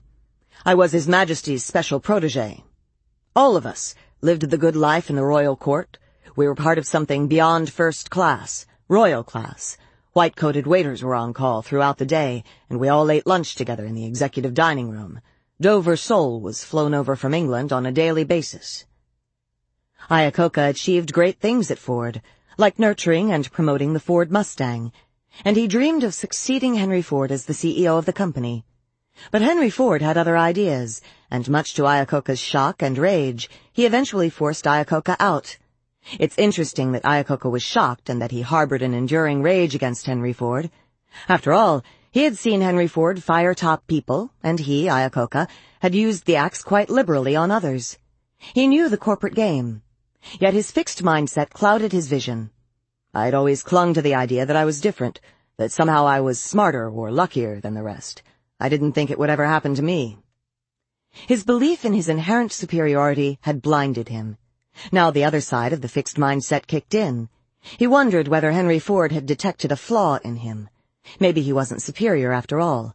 And that's why he couldn't let go. Years later, his second wife told him to get over it. You don't realize what a favor Henry Ford did for you. Getting fired from Ford brought you to greatness. You're richer, more famous, and more influential because of Henry Ford. Thank him. Shortly thereafter, he divorced her so the king who had defined him as competent and worthy now rejected him as flawed. With ferocious energy, Iacocca applied himself to the monumental task of saving face and, in the process, Chrysler Motors. Chrysler, the once thriving Ford rival, was on the brink of death. But Iacocca, as its new CEO, acted quickly to hire the right people, bring out new models, and lobby the government for bailout loans. Just a few years after his humiliating exit from Ford, he was able to write a triumphant autobiography and in it declare, Today, I'm a hero. Within a short time, however, Chrysler was in trouble again. Iacocca's fixed mindset would not stay put. He needed to prove his greatness, to himself, to Henry Ford, to the world, on a larger and larger scale. He spent his company time on things that would enhance his public image, and he spent the company's money on things that would impress Wall Street and hike up Chrysler's stock prices. But he did this instead of investing in new car designs or manufacturing improvements that would keep the company profitable in the long run. He also looked to history, to how he would be judged and remembered, but he did not address this concern by building the company. Quite the contrary. According to one of his biographers, he worried that his underlings might get credit for successful new designs, so he balked at approving them. He worried, as Chrysler faltered, that his underlings might be seen as the new saviors, so he tried to get rid of them. He worried that he would be written out of Chrysler history, so he desperately hung on as CEO long after he had lost his effectiveness. Iacocca had a golden opportunity to make a difference, to leave a great legacy. The American auto industry was facing its biggest challenge ever. Japanese imports were taking over the American market. It was simple. They looked better and they ran better. Iacocca's own people had done a detailed study of Honda and made excellent suggestions to him. But rather than take up the challenge and delivering better cars, Iacocca, mired in his fixed mindset, delivered blame and excuses. He went on the rampage, spewing angry diatribes against the Japanese and demanding that the American government impose tariffs and quotas that would stop them. In an editorial against Iacocca, the New York Times scolded, the solution lies in making better cars in this country not in angrier excuses about Japan. Nor was Iacocca growing as a leader of his workforce. In fact, he was shrinking inside the insulated, petty, and punitive tyrant he had accused Henry Ford of being. Not only was he firing people who were critical of him, he'd done little to reward the workers who had sacrificed so much to save the company. Even when the money was rolling in, he seemed to have little interest in sharing it with them. Their pay remained low and their working conditions remained poor. Yet even when Chrysler was in trouble again, he maintained a regal lifestyle. Two million dollars were spent renovating his corporate suite at the Waldorf in New York. Finally, while there was still time to save Chrysler, the board of directors eased Iacocca out. They gave him a grand pension, showered him with stock options, and continued many of his corporate perks. But he was beside himself with rage, especially since his successors seemed to be managing the company quite nicely. So in a bid to regain the throne, he joined a hostile takeover attempt, one that placed the future of Chrysler at risk. It failed, but for many, the suspicion that he put his ego before the welfare of the company was confirmed. Iacocca lived the fixed mindset. Although he started out loving the car business and having breakthrough ideas, his need to prove his superiority started to dominate, eventually killing his enjoyment and stifling his creativity. As time went on and he became less and less responsive to challenges from competitors, he resorted to the key weapons of the fixed mindset, blame, excuses, and the stifling of critics and rivals. And is so often the case with the fixed mindset, because of these very things, Iacocca lost the validation he craved. When students fail tests or athletes lose games, it tells them that they've dropped the ball. But the power that CEOs wield allows them to create a world that caters night and day to their need for validation. It allows them to surround themselves only with the good news of their perfection and the company's success, no matter what the warning signs may be. This, as you may recall, is CEO disease and a peril of the fixed mindset. You know, lately I've wondered whether Iacocca has recuperated from CEO disease. He's raising money and giving a lot of his own for innovative diabetes research. He's working for the development of environment-friendly vehicles. Maybe, released from the task of trying to prove himself, he's now going for things he deeply values. Albert Dunlap. I'm a superstar. Albert Dunlap saved dying companies, although I'm not sure saved is the right word. He didn't get them ready to thrive in the future. He got them ready to sell for a profit. For example, by firing thousands of workers. And profit he did.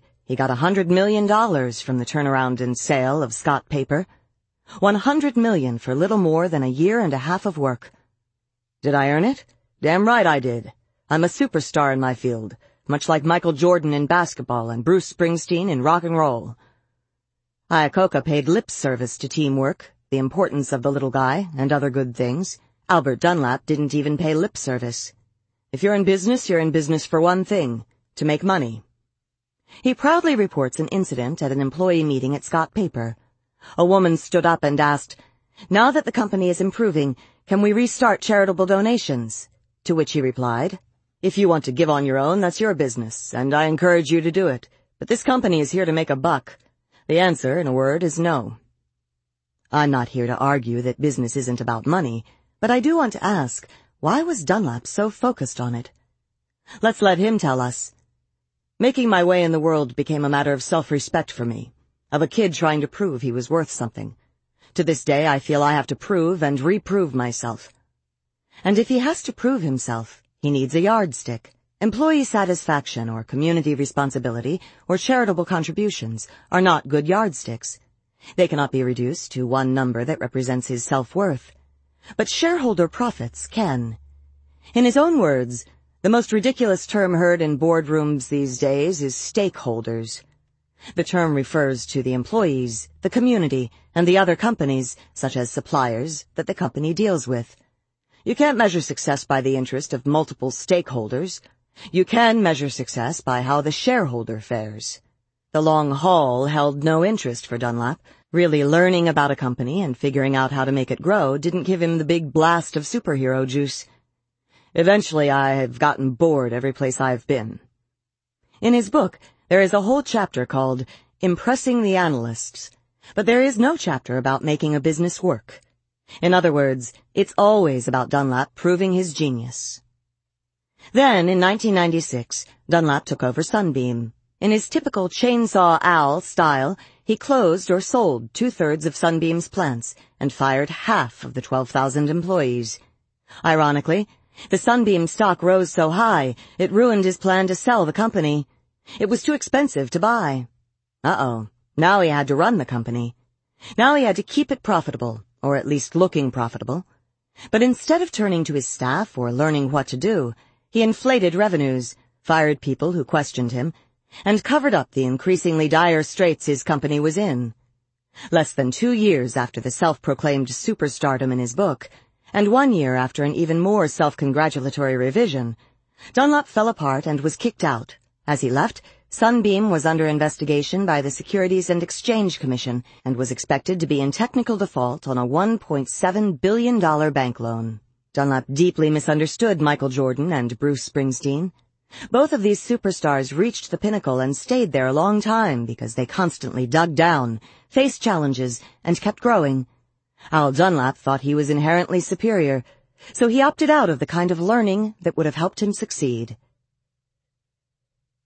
The smartest guys in the room. Yes, it seems as though history led inevitably from Iacocca to the moguls of the 1990s, and none more so than Kenneth Lay and Jeffrey Skilling, the leaders of Enron. Ken Lay, the company's founder, chairman, and CEO, considered himself a great visionary.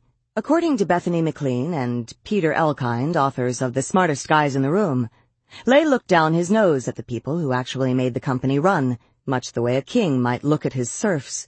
He looked down on Rich Kinder, the Enron president, who rolled up his sleeves and tried to make sure the company would reach its earning targets. Kinder was the man who made Lay's royal lifestyle possible. Kinder was also the only person at the top who constantly asked if they were fooling themselves. Are we smoking our own dope? Are we drinking our own whiskey? Naturally, his days were numbered. But in his sensible and astute way, as he departed he arranged to buy the one Enron asset that was inherently valuable, the energy pipelines, the asset that Enron held in disdain. By the middle of 2003, Kinder's company had a market value of $7 billion. Even as Lay was consumed by his view of himself and the regal manner in which he wished to support it, he wanted to be seen as a good and thoughtful man with a credo of respect and integrity. Even as Enron merrily sucked the life out of its victims, he wrote to his staff, Ruthlessness, callousness, and arrogance don't belong here. We work with customers and prospects openly, honestly, and sincerely. As with Iacocca and the others, the perception, usually Wall Street's perception, was all important. The reality, less so. Right there with Lay was Jeff Skilling, successor to Rich Kinder as president and chief operating officer, and later the CEO. Skilling was not just smart, he was said to be the smartest person I ever met, and incandescently brilliant. He used his brain power, however, not to learn, but to intimidate. When he thought he was smarter than others, which was almost always, he treated them harshly. And anyone who disagreed with him was just not bright enough to get it. When a co-CEO with superb management skills was brought in to help Skilling during a hard time in his life, Skilling was contemptuous of him. Ron doesn't get it. When financial analysts or Wall Street traders tried to press Skilling to go beyond his pat explanations, he treated them as though they were stupid. Well, it's obvious. How can you not get it? In most cases, the Wall Street guys, ever concerned about their own intellect, made believe they got it. As resident genius, Skilling had unlimited faith in his ideas.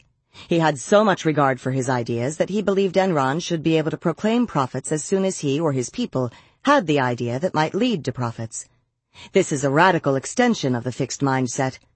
My genius not only defines and validates me, it defines and validates the company. It is what creates value. My genius is profit.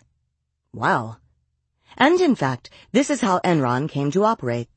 As McLean and Elkind report, Enron recorded millions of dollars in profits on a business before it had generated a penny in actual revenues.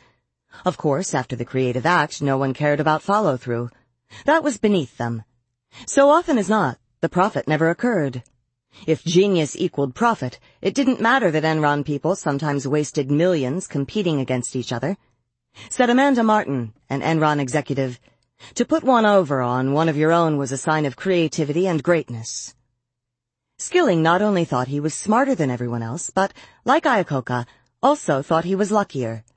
According to insiders, he thought he could beat the odds. Why should he feel vulnerable? There was never anything wrong.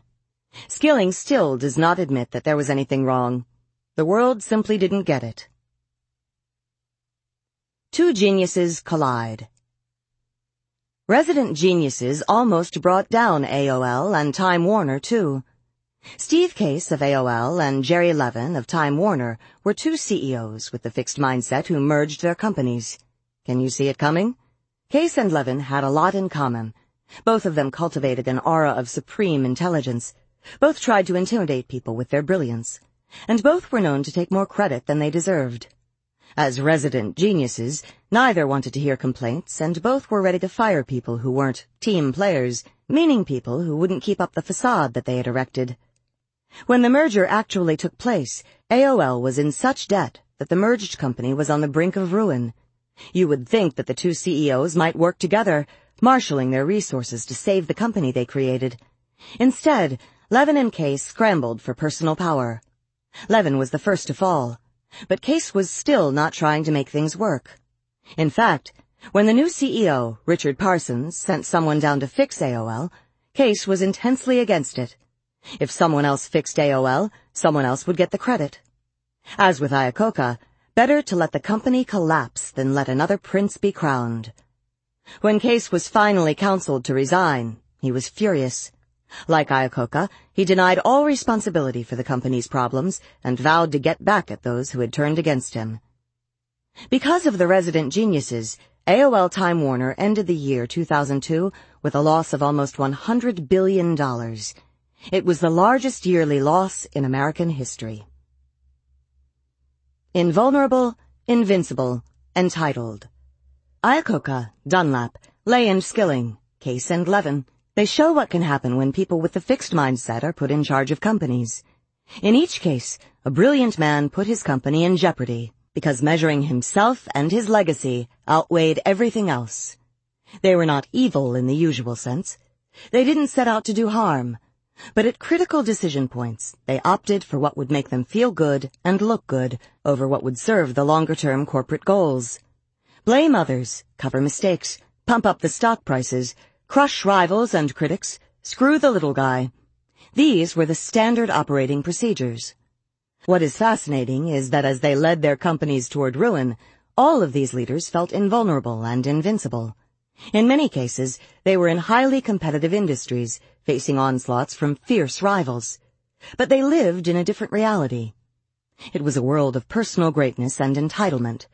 Kenneth Lay felt a powerful sense of entitlement, even as he was getting millions a year in compensation from Enron, he took large personal loans from the company, gave jobs and contracts to his relatives, and used the corporate jets as his family fleet. Even during bad years at Chrysler, Iacocca threw lavish Christmas parties for the company elite.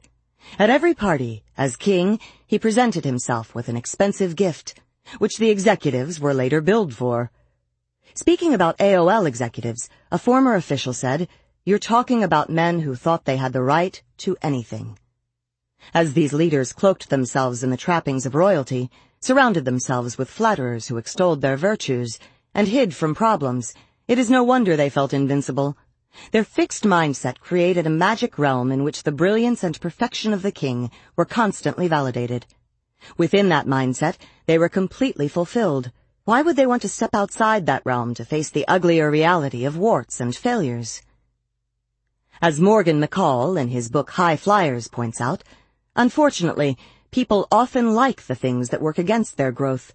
People like to use their strengths to achieve quick, dramatic results, even if they aren't developing the new skills they will need later on.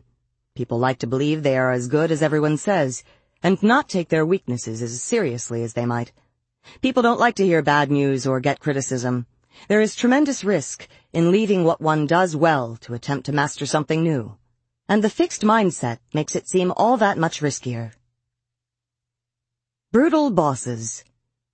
McCall goes on to point out that when leaders feel they are inherently better than others, they may start to believe that the needs or feelings of the lesser people can be ignored.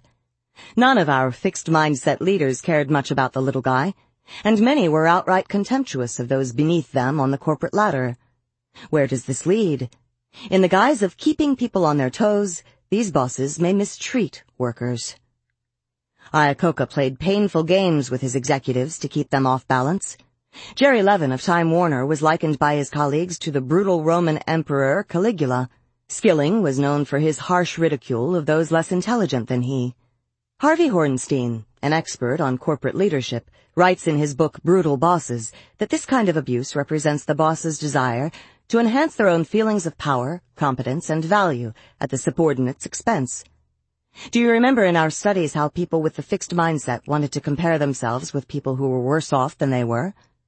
The principle is the same, but there is an important difference. These bosses have the power to make people worse off, and when they do, they feel better about themselves. Hornstein describes Paul Kazarian, the former CEO of Sunbeam Oster. He called himself a perfectionist, but that was a euphemism for abuser. He threw things at subordinates when they upset him, one day, the comptroller, after displeasing Mr. Kazarian, saw an orange juice container flying toward him. Sometimes the victims are people the bosses consider to be less talented. This can feed their sense of superiority. But often the victims are the most competent people, because these are the ones who pose the greatest threat to a fixed mindset boss. An engineer at a major aircraft builder, interviewed by Hornstein, talked about his boss. His targets were usually those of us who were most competent, I mean, if you're really concerned about our performance, you don't pick on those who are performing best. But if you're really concerned about your competence, you do. When bosses mete out humiliation, a change comes over the place. Everything starts revolving around pleasing the boss. In Good to Great, Collins notes that in many of his comparison companies, the ones that didn't go from good to great, or that went there and declined again, the leader became the main thing people worried about. The minute a leader allows himself to be the primary reality people worry about, rather than reality being the primary reality, you have a recipe for mediocrity or worse. In the 1960s and 70s, the Chase Manhattan Bank was ruled by David Rockefeller, an excessively controlling leader. According to Collins and Porras in Built to Last, his managers lived day to day in fear of his disapproval. At the end of each day, they breathed a sigh of relief. Whew, one more day gone and I'm not in trouble. Even long past his heyday, senior managers refused to venture a new idea because David might not like it. Ray McDonald of Burroughs, Collins and Porras report, publicly ridiculed managers for mistakes to the point where he inhibited them from innovating. As a result, even though Burroughs was ahead of IBM in the early stages of the computer industry, the company lost out. The same thing happened at Texas Instruments, another leader in the exciting early days of the computer. If they didn't like a presentation, Mark Shepherd and Fred Bucy would yell, bang on tables, insult the speaker, and hurl things. No wonder their people lost their enterprising spirit. When bosses become controlling and abusive, they put everyone into a fixed mindset. This means that instead of learning, growing, and moving the company forward, everyone starts worrying about being judged. It starts with the boss's worry about being judged, but it winds up being everybody's fear about being judged. It's hard for courage and innovation to survive a company-wide fixed mindset. Growth Mindset Leaders in Action Andrew Carnegie once said, I wish to have as my epitaph, Here lies a man who was wise enough to bring into his service men who knew more than he. Okay, let's open the windows and let some air in. The fixed mindset feels so stifling. Even when those leaders are globe-trotting and hobnobbing with world figures, their world seems so small and confining, because their minds are always on one thing, validate me. When you enter the world of the growth mindset leaders, everything changes. It brightens, it expands, it fills with energy, with possibility. You think, gee, that seems like fun. It has never entered my mind to lead a corporation, but when I learned about what these leaders had done, it sounded like the most exciting thing in the world. I've chosen three of these leaders to explore as a contrast to the fixed mindset leaders. I chose Jack Welch of General Electric because he is a larger-than-life figure with an ego he held in check. Not your straight-ahead, naturally self-effacing, growth-minded guy. And I chose Lou Gerstner, the man who came in and saved IBM. And Anne Mulcahy, the woman who brought Xerox back to life. As contrast to Alfred Dunlap and the other turnaround expert. Jack Welch, Lou Gerstner, and Anne Mulcahy are also fascinating because they transformed their companies. They did this by rooting out the fixed mindset and putting a culture of growth and teamwork in its place. With Gerstner and IBM, it's like watching Enron morph into a growth mindset mecca. As growth-minded leaders, they start with a belief in human potential and development, both their own and other people's. Instead of using the company as a vehicle for their greatness, they use it as an engine of growth for themselves, the employees, and the company as a whole. Warren Bennis has said that too many bosses are driven and driving but going nowhere. Not these people. They don't talk royalty. They talk journey, an inclusive, learning-filled, rollicking journey. Jack. Listening, crediting, nurturing. When Jack Welch took over GE in 1980, the company was valued at $14 billion. Twenty years later, it was valued by Wall Street at 490 billion. It was the most valuable company in the world. Fortune magazine called Welch the most widely admired, studied, and imitated CEO of his time. His total economic impact is impossible to calculate, but it must be a staggering multiple of his GE performance. But to me, even more impressive was an op-ed piece in the New York Times by Steve Bennett, the CEO of Intuit. I learned about nurturing employees from my time at General Electric from Jack Welch.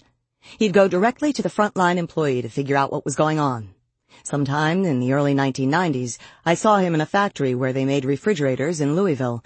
He went right to the workers in the assembly line to hear what they had to say. I do frequent CEO chats with frontline employees. I learned that from Jack. This vignette says a lot. Jack was obviously a busy guy, an important guy, but he didn't run things like Iacocca from the luxurious corporate headquarters where his most frequent contacts were the white-gloved waiters.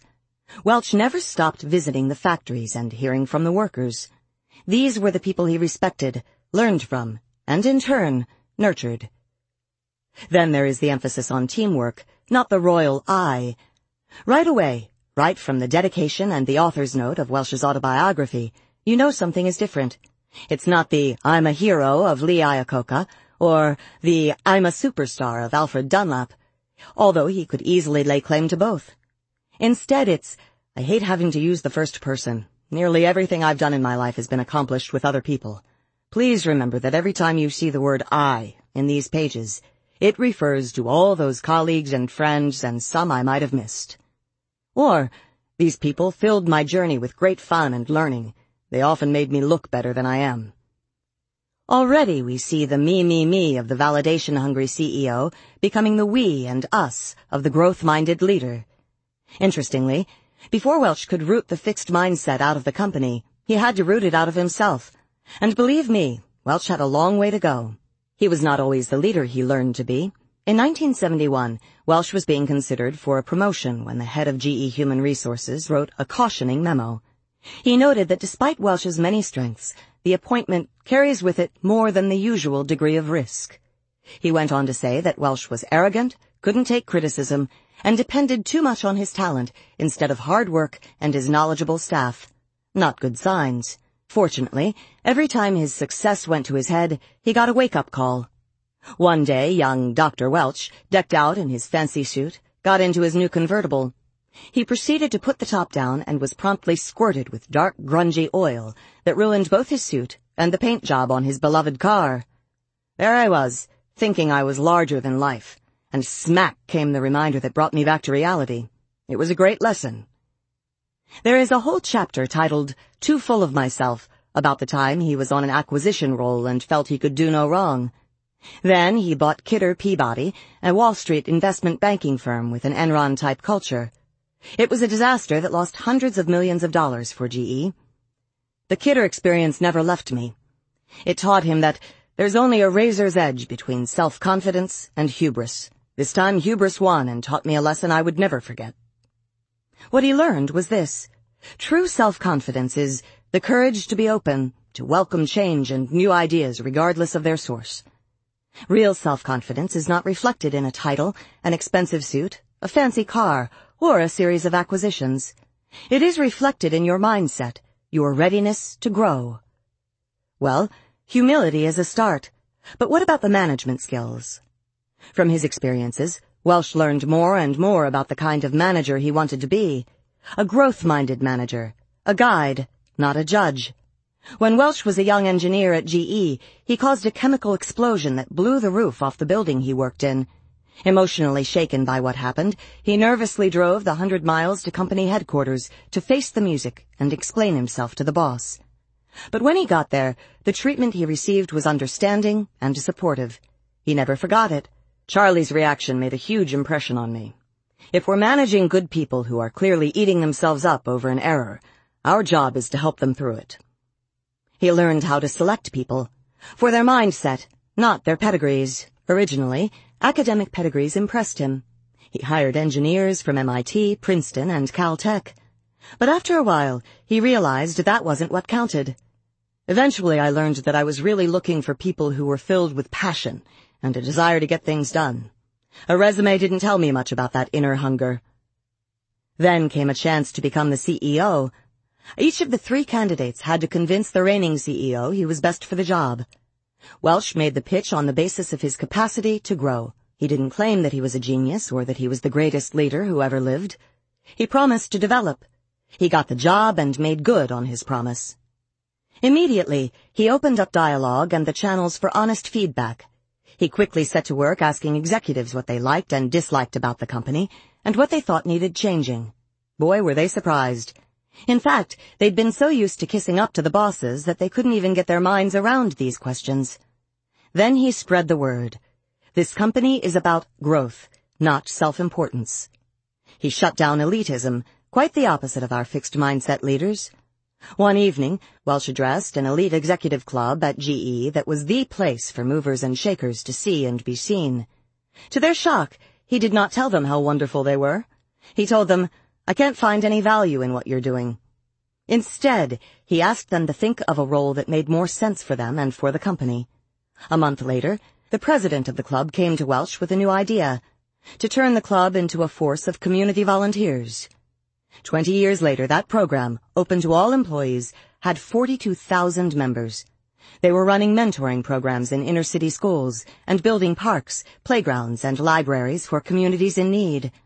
They were now making a contribution to others' growth, not to their own egos. He got rid of brutal bosses. Iacocca tolerated and even admired brutal bosses who could make the workers produce. It served his bottom line. Welch admitted that he too had often looked the other way, but in the organization he now envisioned, he could not do that. In front of 500 managers, I explained why four corporate officers were asked to leave during the prior year, even though they delivered good financial performance. They were asked to go because they didn't practice our values. The approved way to foster productivity was now through mentoring, not through terror. And he rewarded teamwork rather than individual genius. For years, GE, like Enron, had rewarded the single originator of an idea, but now Welch wanted to reward the team that brought the ideas to fruition. As a result, leaders were encouraged to share the credit for ideas with their teams rather than take full credit themselves. It made a huge difference in how we all related to one another. Jack Welch was not a perfect person, but he was devoted to growth. This devotion kept his ego in check, kept him connected to reality, and kept him in touch with his humanity. In the end, it made his journey prosperous and fulfilling for thousands of people. Lou, rooting out the fixed mindset. By the late 1980s, IBM had become Enron, with one exception. The board of directors knew it was in trouble. It had a culture of smugness and elitism. Within the company, it was the old, we are royalty, but I'm more royal than you are syndrome. There was no teamwork, only turf wars. There were deals, but no follow-up. There was no concern for the customer. Yet this probably wouldn't have bothered anyone if business weren't suffering. In 1993, they turned to Lou Gerstner and asked him to be the new CEO. He said no. They asked him again, You owe it to America. We're going to have President Clinton call and tell you to take the job. Please, please, please. We want exactly the kind of strategy and culture change you created at American Express and RJR. In the end, he caved, although he can't remember why. But IBM now had a leader who believed in personal growth and in creating a corporate culture that would foster it. How did he produce it at IBM? First, as Welch had done, he opened the channels of communication up and down the company. Six days after he arrived, he sent a memo to every IBM worker telling them, over the next few months, I plan to visit as many of our operations and offices as I can. And whenever possible, I plan to meet with many of you to talk about how together we can strengthen the company. He dedicated his book to them, this book is dedicated to the thousands of IBMers who never gave up on their company, their colleagues, and themselves. They are the real heroes of the reinvention of IBM. As Welch had done, he attacked the elitism. Like Enron, the whole culture was about grappling for personal status within the company. Gerstner disbanded the management committee, the ultimate power role for IBM executives, and often went outside the upper echelons for expertise. From a growth mindset, it's not only the select few that have something to offer. Hierarchy means very little to me. Let's put together in meetings the people who can help solve a problem, regardless of position. Then came teamwork. Gerstner fired politicians, those who indulged in internal intrigue and instead rewarded people who helped their colleagues. He stopped IBM sales divisions from putting each other down to clients to win business for themselves. He started basing executives' bonuses more on IBM's overall performance and less on the performance of their individual units. The message? We're not looking to crown a few princes. We need to work as a team. As at Enron, the deal was the glamorous thing. The rest was pedestrian. Gerstner was appalled by the endless failure to follow through on deals and decisions, and the company's unlimited tolerance of it. He demanded and inspired better execution. Message? Genius is not enough. We need to get the job done. Finally, Gerstner focused on the customer. IBM customers felt betrayed and angry. IBM was so into itself that it was no longer serving their computer needs. They were upset about pricing. They were frustrated by the bureaucracy at IBM. They were irritated that IBM was not helping them to integrate their systems. At a meeting of 175 chief information officers of the largest U.S. companies, Gerstner announced that IBM would now put the customer first and backed it up by announcing a drastic cut in their mainframe computer prices. Message, we are not hereditary royalty. We serve at the pleasure of our clients. At the end of his first three arduous months, Gerstner received his report card from Wall Street. IBM stock has done nothing because he has done nothing. Ticked off but undaunted, Gerstner continued his anti-royalty campaign and brought IBM back from its near-death experience. This was the sprint. This is when Dunlap would have taken his money and run. What lay ahead was the even harder task of maintaining his policies until IBM regained industry leadership. That was the marathon. By the time he gave IBM back to the IBMers in March 2002, the stock had increased in value by 800%, and IBM was number one in the world in IT services, hardware, enterprise software, excluding PCs, and custom-designed high-performance computer chips. What's more, IBM was once again defining the future direction of the industry. Anne. Learning, toughness, and compassion. Take IBM, plunge it into debt to the tune of 17 billion, destroy its credit rating, make it the target of SEC investigations, and drop its stock from $63.69 to $4.43 a share. What do you get? Xerox. That was the Xerox Anne Mulcahy took over in 2000. Not only had the company failed to diversify, it could no longer even sell its copy machines. But three years later, Xerox had had four straight profitable quarters, and in 2004, Fortune named Mulcahy the hottest turnaround act since Lou Gerstner. How did she do it? She went into an incredible learning mode, making herself into the CEO Xerox needed to survive. She and her top people, like Ursula Burns, learned the nitty-gritty of every part of the business. For example, as Fortune writer Betsy Morris explains, Mulcahy took Balance Sheet 101. She learned about debt, inventory, taxes, and currency, so she could predict how each decision she made would play out on the balance sheet.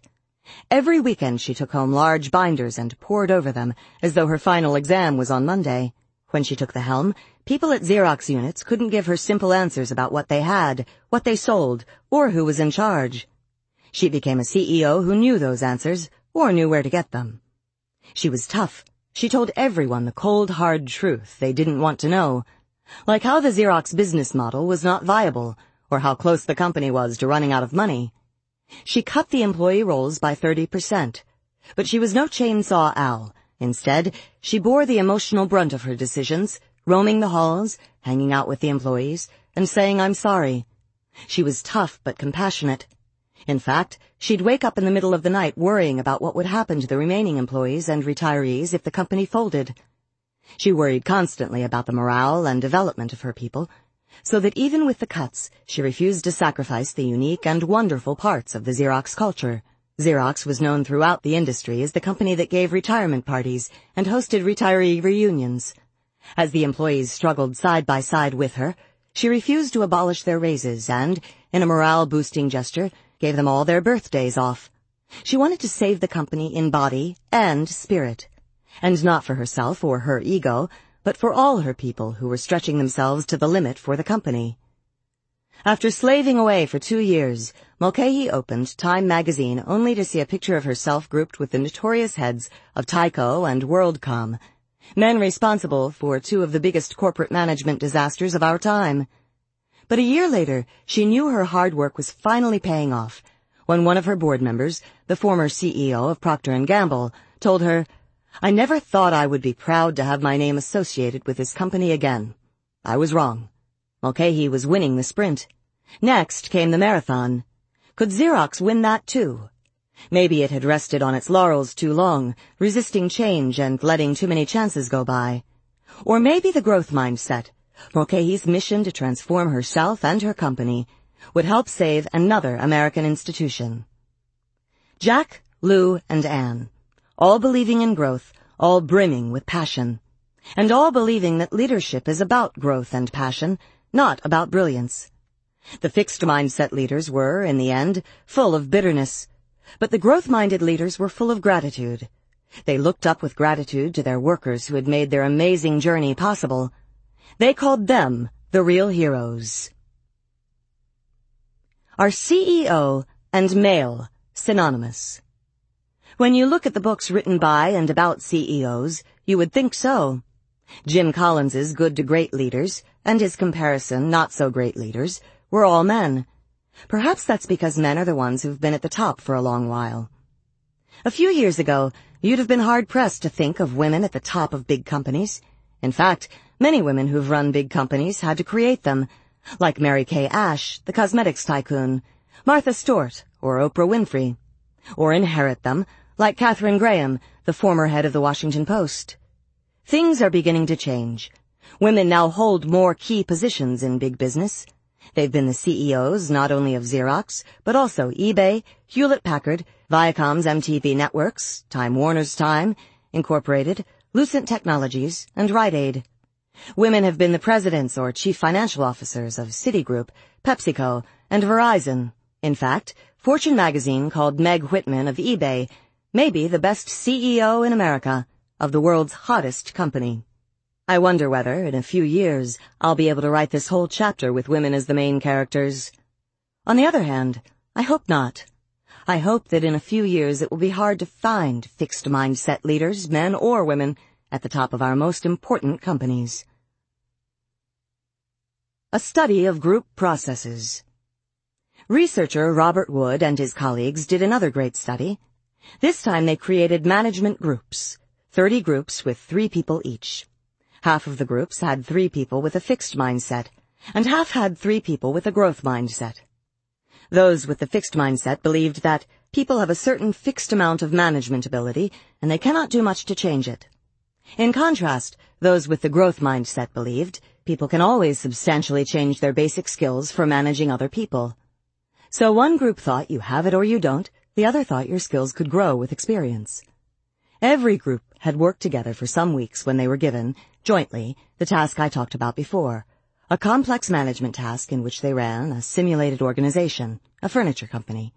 If you remember, on this task people had to figure out how to match workers with jobs and how to motivate them for maximum productivity. But this time, instead of working individually, people could discuss their choices and the feedback they got, and work together to improve their decisions. The fixed and growth mindset groups started with the same ability. But as time went on, the growth mindset groups clearly outperformed the fixed mindset ones. And this difference became ever larger the longer the groups worked. Once again, those with the growth mindset profited from their mistakes and feedback far more than the fixed mindset people. But what was even more interesting was how the groups functioned. The members of the growth mindset groups were much more likely to state their honest opinions and openly express their disagreements as they communicated about their management decisions. Everyone was part of the learning process. For the fixed mindset groups, with their concern about who was smart or dumb, or their anxiety about disapproval for their ideas, that open, productive discussion did not happen. Instead, it was more like groupthink. Groupthink versus we think. In the early 1970s, Irving Janis popularized the term groupthink. It's when everyone in the group starts thinking alike. No one disagrees. No one takes a critical stance. It can lead to catastrophic decisions, and as the Wood study suggests, it often can come right out of a fixed mindset. Groupthink can occur when people put unlimited faith in a talented leader, a genius. This is what led to the disastrous Bay of Pigs invasion, America's half-baked secret plan to invade Cuba and topple Castro. President Kennedy's normally astute advisers suspended their judgment. Why? Because they thought he was golden and everything he did was bound to succeed. According to Arthur Schlesinger, an insider, the men around Kennedy had unbounded faith in his ability and luck. Everything had broken right for him since 1956. He had won the nomination and the election against all the odds in the book. Everyone around him thought he had the Midas touch and could not lose. Schlesinger also said, had one senior advisor opposed the adventure, I believe that Kennedy would have canceled it. No one spoke against it. To prevent this from happening to him, Winston Churchill set up a special department. Others might be in awe of his titanic persona, but the job of this department, Jim Collins reports, was to give Churchill all the worst news. Then Churchill could sleep well at night, knowing he had not been group-thinked into a false sense of security. Groupthink can happen when the group gets carried away with its brilliance and superiority. At Enron, the executives believed that because they were brilliant, all of their ideas were brilliant. Nothing would ever go wrong. An outside consultant kept asking Enron people, where do you think you're vulnerable? Nobody answered him. Nobody even understood the question. We got to the point, said a top executive, where we thought we were bulletproof. Alfred P. Sloan, the former CEO of General Motors, presents a nice contrast. He was leading a group of high-level policymakers who seemed to have reached a consensus. Gentlemen, he said, I take it we are all in complete agreement on the decision here. Then I propose we postpone further discussion of this matter until our next meeting to give ourselves time to develop disagreement and perhaps gain some understanding of what this decision is all about. Herodotus, writing in the 5th century BC, reported that the ancient Persians used a version of Sloan's techniques to prevent groupthink. Whenever a group reached a decision while sober, they later reconsidered it while intoxicated. Groupthink can also happen when a fixed mindset leader punishes dissent. People may not stop thinking critically, but they stop speaking up. Iacocca tried to silence or get rid of people who were critical of his ideas and decisions. He said the new, rounder cars looked like flying potatoes, and that was the end of it. No one was allowed to differ, as Chrysler and its square cars lost more and more of the market share. David Packard, on the other hand, gave an employee a medal for defying him. The co-founder of Hewlett-Packard tells this story. Years ago at a Hewlett-Packard lab, they told a young engineer to give up work on a display monitor he was developing. In response, he went on vacation, touring California and dropping in on potential customers to show them the monitor and gauge their interest. The customers loved it. He continued working on it, and then he somehow persuaded his manager to put it into production. The company sold more than 17,000 of his monitors and reaped a sales revenue of $35 million. Later, at a meeting of Hewlett-Packard engineers, Packard gave the young man a medal for extraordinary contempt and defiance beyond the normal call of engineering duty. There are so many ways the fixed mindset creates groupthink. Leaders are seen as gods who never err. A group invests itself with special talents and powers. Leaders, to bolster their ego, suppress dissent. Or workers, seeking validation from leaders, fall into line behind them. That's why it's critical to be in a growth mindset when important decisions are made. As Robert Wood showed in his study, a growth mindset, by relieving people of the illusions or the burdens of fixed ability, leads to a full and open discussion of the information and to enhanced decision-making. The praised generation hits the workforce. Are we going to have a problem finding leaders in the future? You can't pick up a magazine or turn on the radio without hearing about the problems of praise in the workplace. We could have seen it coming. We've talked about all the well-meaning parents who've tried to boost their children's self-esteem by telling them how smart and talented they are.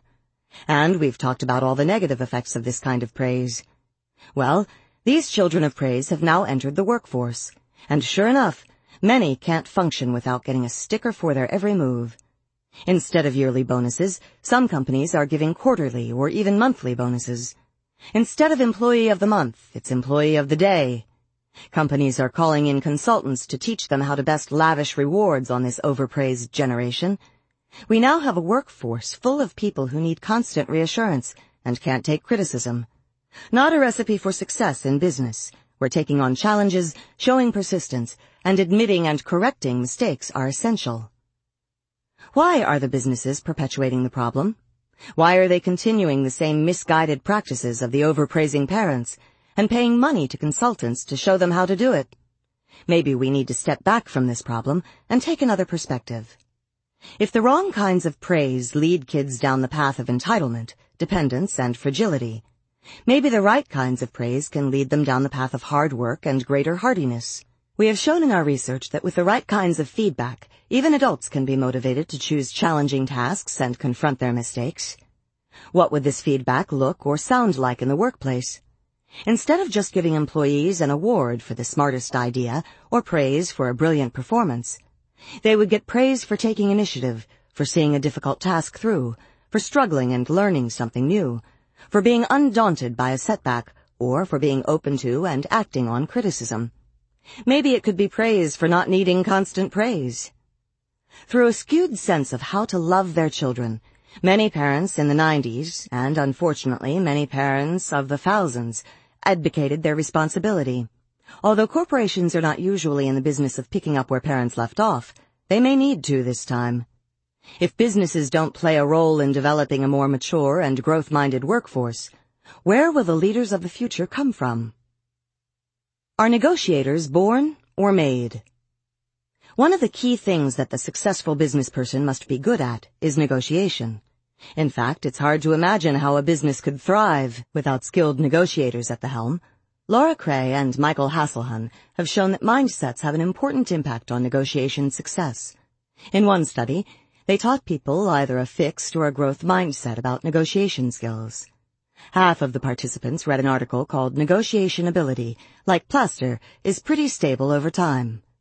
The other half read one called Negotiation Ability is Changeable and Can Be Developed. To give you a flavor for these articles, the Growth Mindset article started by saying, while it used to be believed that negotiating was a fixed skill that people were either born with or not, experts in the field now believe that negotiating is a dynamic skill that can be cultivated and developed over a lifetime. The participants were then asked to select the kind of negotiation task they wanted. They could choose one that showed off their negotiation skills, although they would not learn anything new. Or they could choose one in which they might make mistakes and get confused, but they would learn some useful negotiation skills. About half, 47%, of the people who were taught the fixed mindset about negotiation skills chose the task that simply showed off their skills. But only 12% of those who were taught the growth mindset cared to pursue this show-offy task. This means that 88% of the people who learned a growth mindset wanted to dig into the task that would improve their negotiation skills. In their next study, Kray and Haselhuhn monitored people as they engaged in negotiations. Again, half of the people were given a fixed mindset about negotiation skills, and the other half were given a growth mindset. The people, two at a time, engaged in an employment negotiation. In each pair, one person was the job candidate, and the other was the recruiter. And they negotiated on eight issues, including salary, vacation, time, and benefits. By the end of the negotiation, those with the growth mindset were the clear winners, doing almost twice as well as those with the fixed mindset. The people who had learned the growth mindset persevered through the rough spots and stalemates to gain more favorable outcomes. In three final studies, the researchers looked at MBA students enrolled in a course on negotiation. Here they measured the mindsets the MBA students already had, asking them how much they agreed with fixed mindset statements. The kind of negotiator someone is is very basic and it can't be changed very much. Good negotiators are born that way. And growth mindset statements. All people can change even their most basic negotiation qualities. In negotiations, experience is a great teacher. Similar to before, they found that the more of a growth mindset the student had, the better he or she did on the negotiation task. But does a growth mindset make people good just at getting their own way? Often negotiations require people to understand and to try to serve the other person's interest as well. Ideally, at the end of a negotiation, both parties feel their needs have been met. In a study with a more challenging negotiation task, those with a growth mindset were able to get beyond initial failures by constructing a deal that addressed both parties' underlying interests.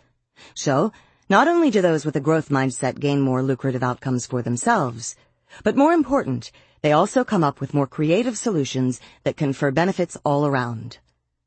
Finally, a growth mindset promoted greater learning.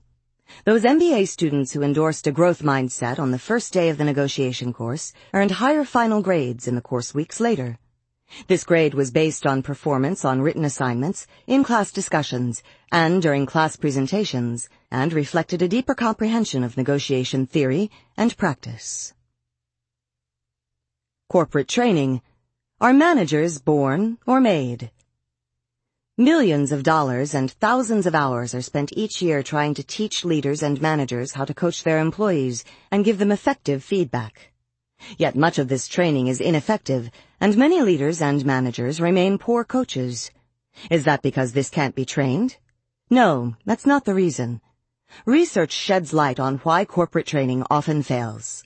Studies by Peter Heslin, Don VandeWalle, and Gary Latham showed that many managers do not believe in personal change. These fixed mindset managers simply look for existing talent. They judge employees as competent or incompetent at the start, and that's that. They do relatively little developmental coaching, and when employees do improve, they may fail to take notice, remaining stuck in their initial impression. What's more, like managers at Enron, they are far less likely to seek or accept critical feedback from their employees. Why bother to coach employees if they can't change, and why get feedback from them if you can't change? Managers with a growth mindset think it's nice to have talent, but that's just the starting point. These managers are more committed to their employees' development and to their own. They give a great deal more developmental coaching, they notice improvement in employees' performance, and they welcome critiques from their employees. Most exciting, the growth mindset can be taught to managers. Heslin and his colleagues conducted a brief workshop based on well-established psychological principles. By the way, with a few changes, it could just as easily be used to promote a growth mindset in teachers or coaches. The workshop starts off with a video and a scientific article about how the brain changes with learning. As with our Brainology workshop, described in Chapter 8, it's always compelling for people to understand how dynamic the brain is and how it changes with learning. The article goes on to talk about how change is possible throughout life and how people can develop their abilities at most tasks with coaching and practice. Although managers, of course, want to find the right person for a job, the exactly right person doesn't always come along. However, training and experience can often draw out and develop the qualities required for successful performance. The workshop then takes managers through a series of exercises in which A. They consider why it's important to understand that people can develop their abilities. B. They think of areas in which they once had low ability but now perform well. C. They write to a struggling protege about how his or her abilities can be developed. And D. They recall times they have seen people learn to do things they never thought these people could do. In each case, they reflect upon why and how change takes place. After the workshop, there is a rapid change in how readily the participating managers detected improvement in employee performance, in how willing they were to coach a poor performer, and in the quantity and quality of their coaching suggestions. What's more, these changes persisted over the six-week period in which they were followed up. What does that mean?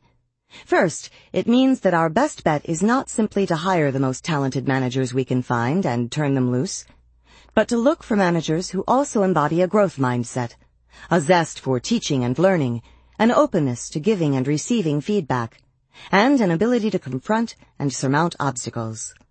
It also means we need to train leaders, managers, and employees to believe in growth, in addition to training them in the specifics of effective communication and mentoring. Indeed, a growth mindset workshop might be a good first step in any major training program. Finally, it means creating a growth mindset environment in which people can thrive, this involves presenting skills as learnable, conveying that the organization values learning and perseverance, not just ready-made genius or talent. Giving feedback in a way that promotes learning and future success. Presenting managers as resources for learning. Without a belief in human development, many corporate training programs become exercises of limited value. With a belief in development, such programs give meaning to the term human resources and become a means of tapping enormous potential. Are leaders born or made? When Warren Bennis interviewed great leaders, they all agreed leaders are made, not born, and made more by themselves than any external means. Bennis concurred, I believe that everyone of whatever age and circumstance is capable of self-transformation. Not that everyone will become a leader, Sadly, most managers and even CEOs become bosses, not leaders. They wield power instead of transforming themselves, their workers, and their organization. Why is this? John Zenger and Joseph Folkman point out that most people, when they first become managers, enter a period of great learning. They get lots of training and coaching, they are open to ideas, and they think long and hard about how to do their jobs. They are looking to develop, but once they've learned the basics, they stop trying to improve.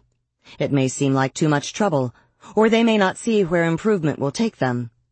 They are content to do their jobs rather than making themselves into leaders. Or, as Morgan McCall argues, many organizations believe in natural talent and don't look for people with the potential to develop. Not only are these organizations missing out on a big pool of possible leaders, but their belief in natural talent might actually squash the very people they think are the naturals, making them into arrogant, defensive, non-learners. The lesson is, create an organization that prizes the development of ability and watch the leaders emerge. Grow your mindset. Are you in a fixed mindset or growth mindset workplace? Do you feel people are just judging you, or are they helping you develop? Maybe you could try making it a more growth mindset place, starting with yourself. Are there ways you could be less defensive about your mistakes? Could you profit more from the feedback you get? Are there ways you can create more learning experiences for yourself? How do you act toward others in your workplace?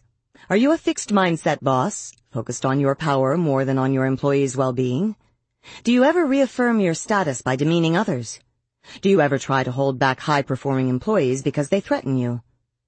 Consider ways to help your employees develop on the job apprenticeships, workshops, coaching sessions. Think about how you can start seeing and treating your employees as your collaborators, as a team. Make a list of strategies and try them out. Do this even if you already think of yourself as a growth mindset boss. Well-placed support and growth-promoting feedback never hurt. If you run a company, look at it from a mindset perspective. Does it need you to do a Lou Gerstner on it? Think seriously about how to root out elitism and create a culture of self-examination, open communication, and teamwork. Read Gerstner's excellent book, Who Says Elephants Can't Dance? to see how it's done. Is your workplace set up to promote group think? If so, the whole decision-making process is in trouble. Create ways to foster alternative views and constructive criticism. Assign people to play the devil's advocate, taking opposing viewpoints so you can see the holes in your position.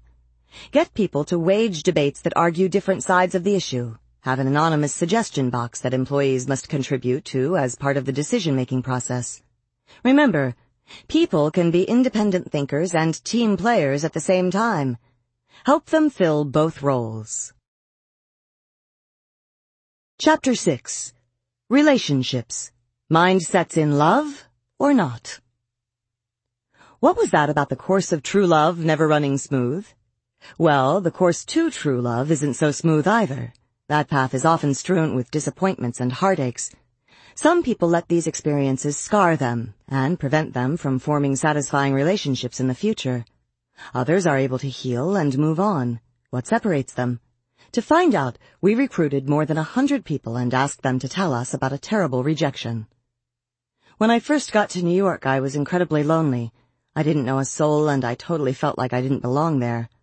After about a year of misery, I met Jack. It's almost an understatement to say that we clicked instantly. We felt like we had known each other forever. It wasn't long before we were living together and doing everything together. I thought I would spend my whole life with him, and he said he felt the same way. Two really happy years passed. Then one day I came home and found a note. He said he had to leave. Don't try to find him. He didn't even sign it love. I never heard from him again. Sometimes when the phone rings, I still think maybe it's him. We heard a variation of that story over and over again. People with both mindsets told stories like this. Almost everyone at one time or another had been in love and had been hurt. What differed and differed dramatically, was how they dealt with it. After they told their stories, we asked them follow-up questions. What did this mean to you? How did you handle it? What were you hoping for? When people had the fixed mindset, they felt judged and labeled by the rejection, permanently labeled. It was as though a verdict had been handed down and branded on their foreheads, unlovable, and they lashed out. Because the fixed mindset gives them no recipe for healing their wound, all they could do was hope to wound the person who inflicted it. Lydia, the woman in the story above, told us that she had lasting, intense feelings of bitterness. I would get back at him, hurt him any way I could if I got the chance. He deserves it. In fact, for the people with the fixed mindset, their number one goal came through loud and clear. Revenge. As one man put it, she took my worth with her when she left. Not a day goes by I don't think about how to make her pay. During the study, I asked one of my fixed mindset friends about her divorce. I'll never forget what she said. If I had to choose between me being happy and him being miserable, I would definitely want him to be miserable. It had to be a person with a fixed mindset who coined the phrase, revenge is sweet.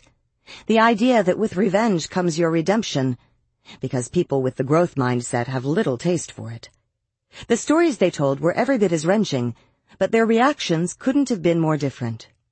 For them, it was about understanding, forgiving, and moving on. Although they were often deeply hurt by what happened, they wanted to learn from it. That relationship and how it ended really taught me the importance of communicating. I used to think love conquers all, but now I know it needs a lot of help. This same man went on to say, I also learned something about who's right for me. I guess every relationship teaches you more about who's right for you. There is a French expression, to comprendre, c'est tout pardonner. To understand all is to forgive all. Of course, this can be carried too far, but it's a good place to start. For people with the growth mindset, the number one goal was forgiveness. As one woman said, I'm no saint, but I knew for my own peace of mind that I had to forgive and forget. He hurt me, but I had a whole life waiting for me, and I'll be damned if I was going to live it in the past. One day I just said, good luck to him, and good luck to me. Because of their growth mindset, they did not feel permanently branded. Because of it, they tried to learn something useful about themselves and relationships, something they could use toward having a better experience in the future. And they knew how to move on and embrace that future. My cousin Kathy embodies the growth mindset. Several years ago, After 23 years of marriage, her husband left her. Then, to add insult to injury, she was in an accident and hurt her leg. There she sat, home alone one Saturday night when she said to herself, I'll be damned if I'm going to sit here and feel sorry for myself. Perhaps this phrase should be the mantra of the growth mindset. Out she went to a dance, leg and all, where she met her future husband. The Contos family had pulled out all the stops. Nicole Contos, in her exquisite wedding dress, arrived at the church in a Rolls Royce. The Archbishop was inside waiting to perform the ceremony, and hundreds of friends and relatives from all over the world were in attendance. Everything was perfect until the best man went over to Nicole and told her the news. The groom would not be coming. Can you imagine the shock, the pain? The family, thinking of the hundreds of guests, decided to go through with the reception and dinner. Then rallying around Nicole, they asked her what she wanted to do. In an act of great courage, she changed into a little black dress, went to the party, and danced solo to I Will Survive. It was not the dance she had anticipated, but it was one that made her an icon of gutsiness in the national press the next day. Nicole was like the football player who ran the wrong way. Here was an event that could have defined and diminished her. Instead, it was one that enlarged her. It's interesting. Nicole spoke repeatedly about the pain and trauma of being stood up at her wedding, but she never used the word humiliated. If she had judged herself, felt flawed and unworthy, humiliated, she would have run and hidden. Instead, her good clean pain made her able to surround herself with the love of her friends and relatives and begin the healing process. What, by the way, had happened to the groom? As it turned out, he had gone on the honeymoon, flying off to Tahiti on his own. What happened to Nicole? A couple of years later, in the same wedding dress and the same church, she married a great guy. Was she scared? No, she says. I knew he was going to be there.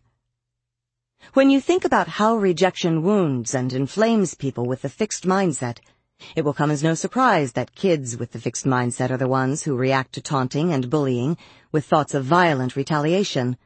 I'll return to this later. Relationships are different. In his study of gifted people, Benjamin Bloom included concert pianists, sculptors, Olympic swimmers, tennis players, mathematicians, and research neurologists but not people who were gifted in interpersonal relationships. He planned to. After all, there are so many professions in which interpersonal skills play a key role. Teacher, psychologists, administrators, diplomats. But no matter how hard Bloom tried, he couldn't find any agreed upon way of measuring social ability. Sometimes we're not even sure it's an ability. When we see people with outstanding interpersonal skills, we don't really think of them as gifted. We think of them as cool people or charming people. When we see a great marriage relationship, we don't say these people are brilliant relationship makers. We say they're fine people, or they have chemistry. Meaning what? Meaning that, as a society, we don't understand relationship skills. Yet everything is at stake in people's relationships. Maybe that's why Daniel Goleman's emotional intelligence struck such a responsive chord. It said, there are social emotional skills, and I can tell you what they are. Mindsets add another dimension. They help us understand even more about why people often don't learn the skills they need or use the skills they have. Why people throw themselves so hopefully into new relationships only to undermine themselves. Why love often turns into a battlefield where the carnage is staggering. And most important, they help us understand why some people are able to build lasting and satisfying relationships. Mindsets falling in love. So far, having a fixed mindset has meant believing your personal traits are fixed. But in relationships, two more things enter the picture. Your partner and the relationship itself. Now you can have a fixed mindset about three things. You can believe that your qualities are fixed, your partner's qualities are fixed, and the relationship's qualities are fixed. That it's inherently good or bad, meant to be or not meant to be.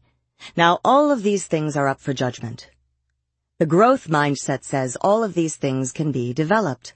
All, you, your partner, and the relationship are capable of growth and change. In the fixed mindset, the ideal is instant, perfect, and perpetual compatibility. Like it was meant to be, like riding off into the sunset, like they lived happily ever after. Many people want to feel their relationship is special and just not some chance occurrence. That seems okay. So what's the problem with the fixed mindset? There are two. One, if you work at it, it wasn't meant to be. One problem is that people with the fixed mindset expect everything good to happen automatically. It's not that the partners will work to help each other solve their problems or gain skills. It's that this will magically occur through their love, sort of the way it happened to Sleeping Beauty, whose coma was cured by her prince's kiss, or to Cinderella, whose miserable life was suddenly transformed by her prince. Charlene's friends told her about Max, the new musician in town. He had come to play cello with the symphony orchestra. The next night, Charlene and her friends went to see the orchestra's performance, and when they went backstage afterward, Max took Charlene's hand and said, Next time, let's make it longer. She was taken with his intense romantic air, and he was taken with her charming manner and exotic looks. As they went out, the intensity grew. They seemed to understand each other deeply. They enjoyed the same things, food, analyzing people, travel. They both thought, where have you been all my life? Over time, though, Max became moody. Actually, that's how he was. It just didn't show at first.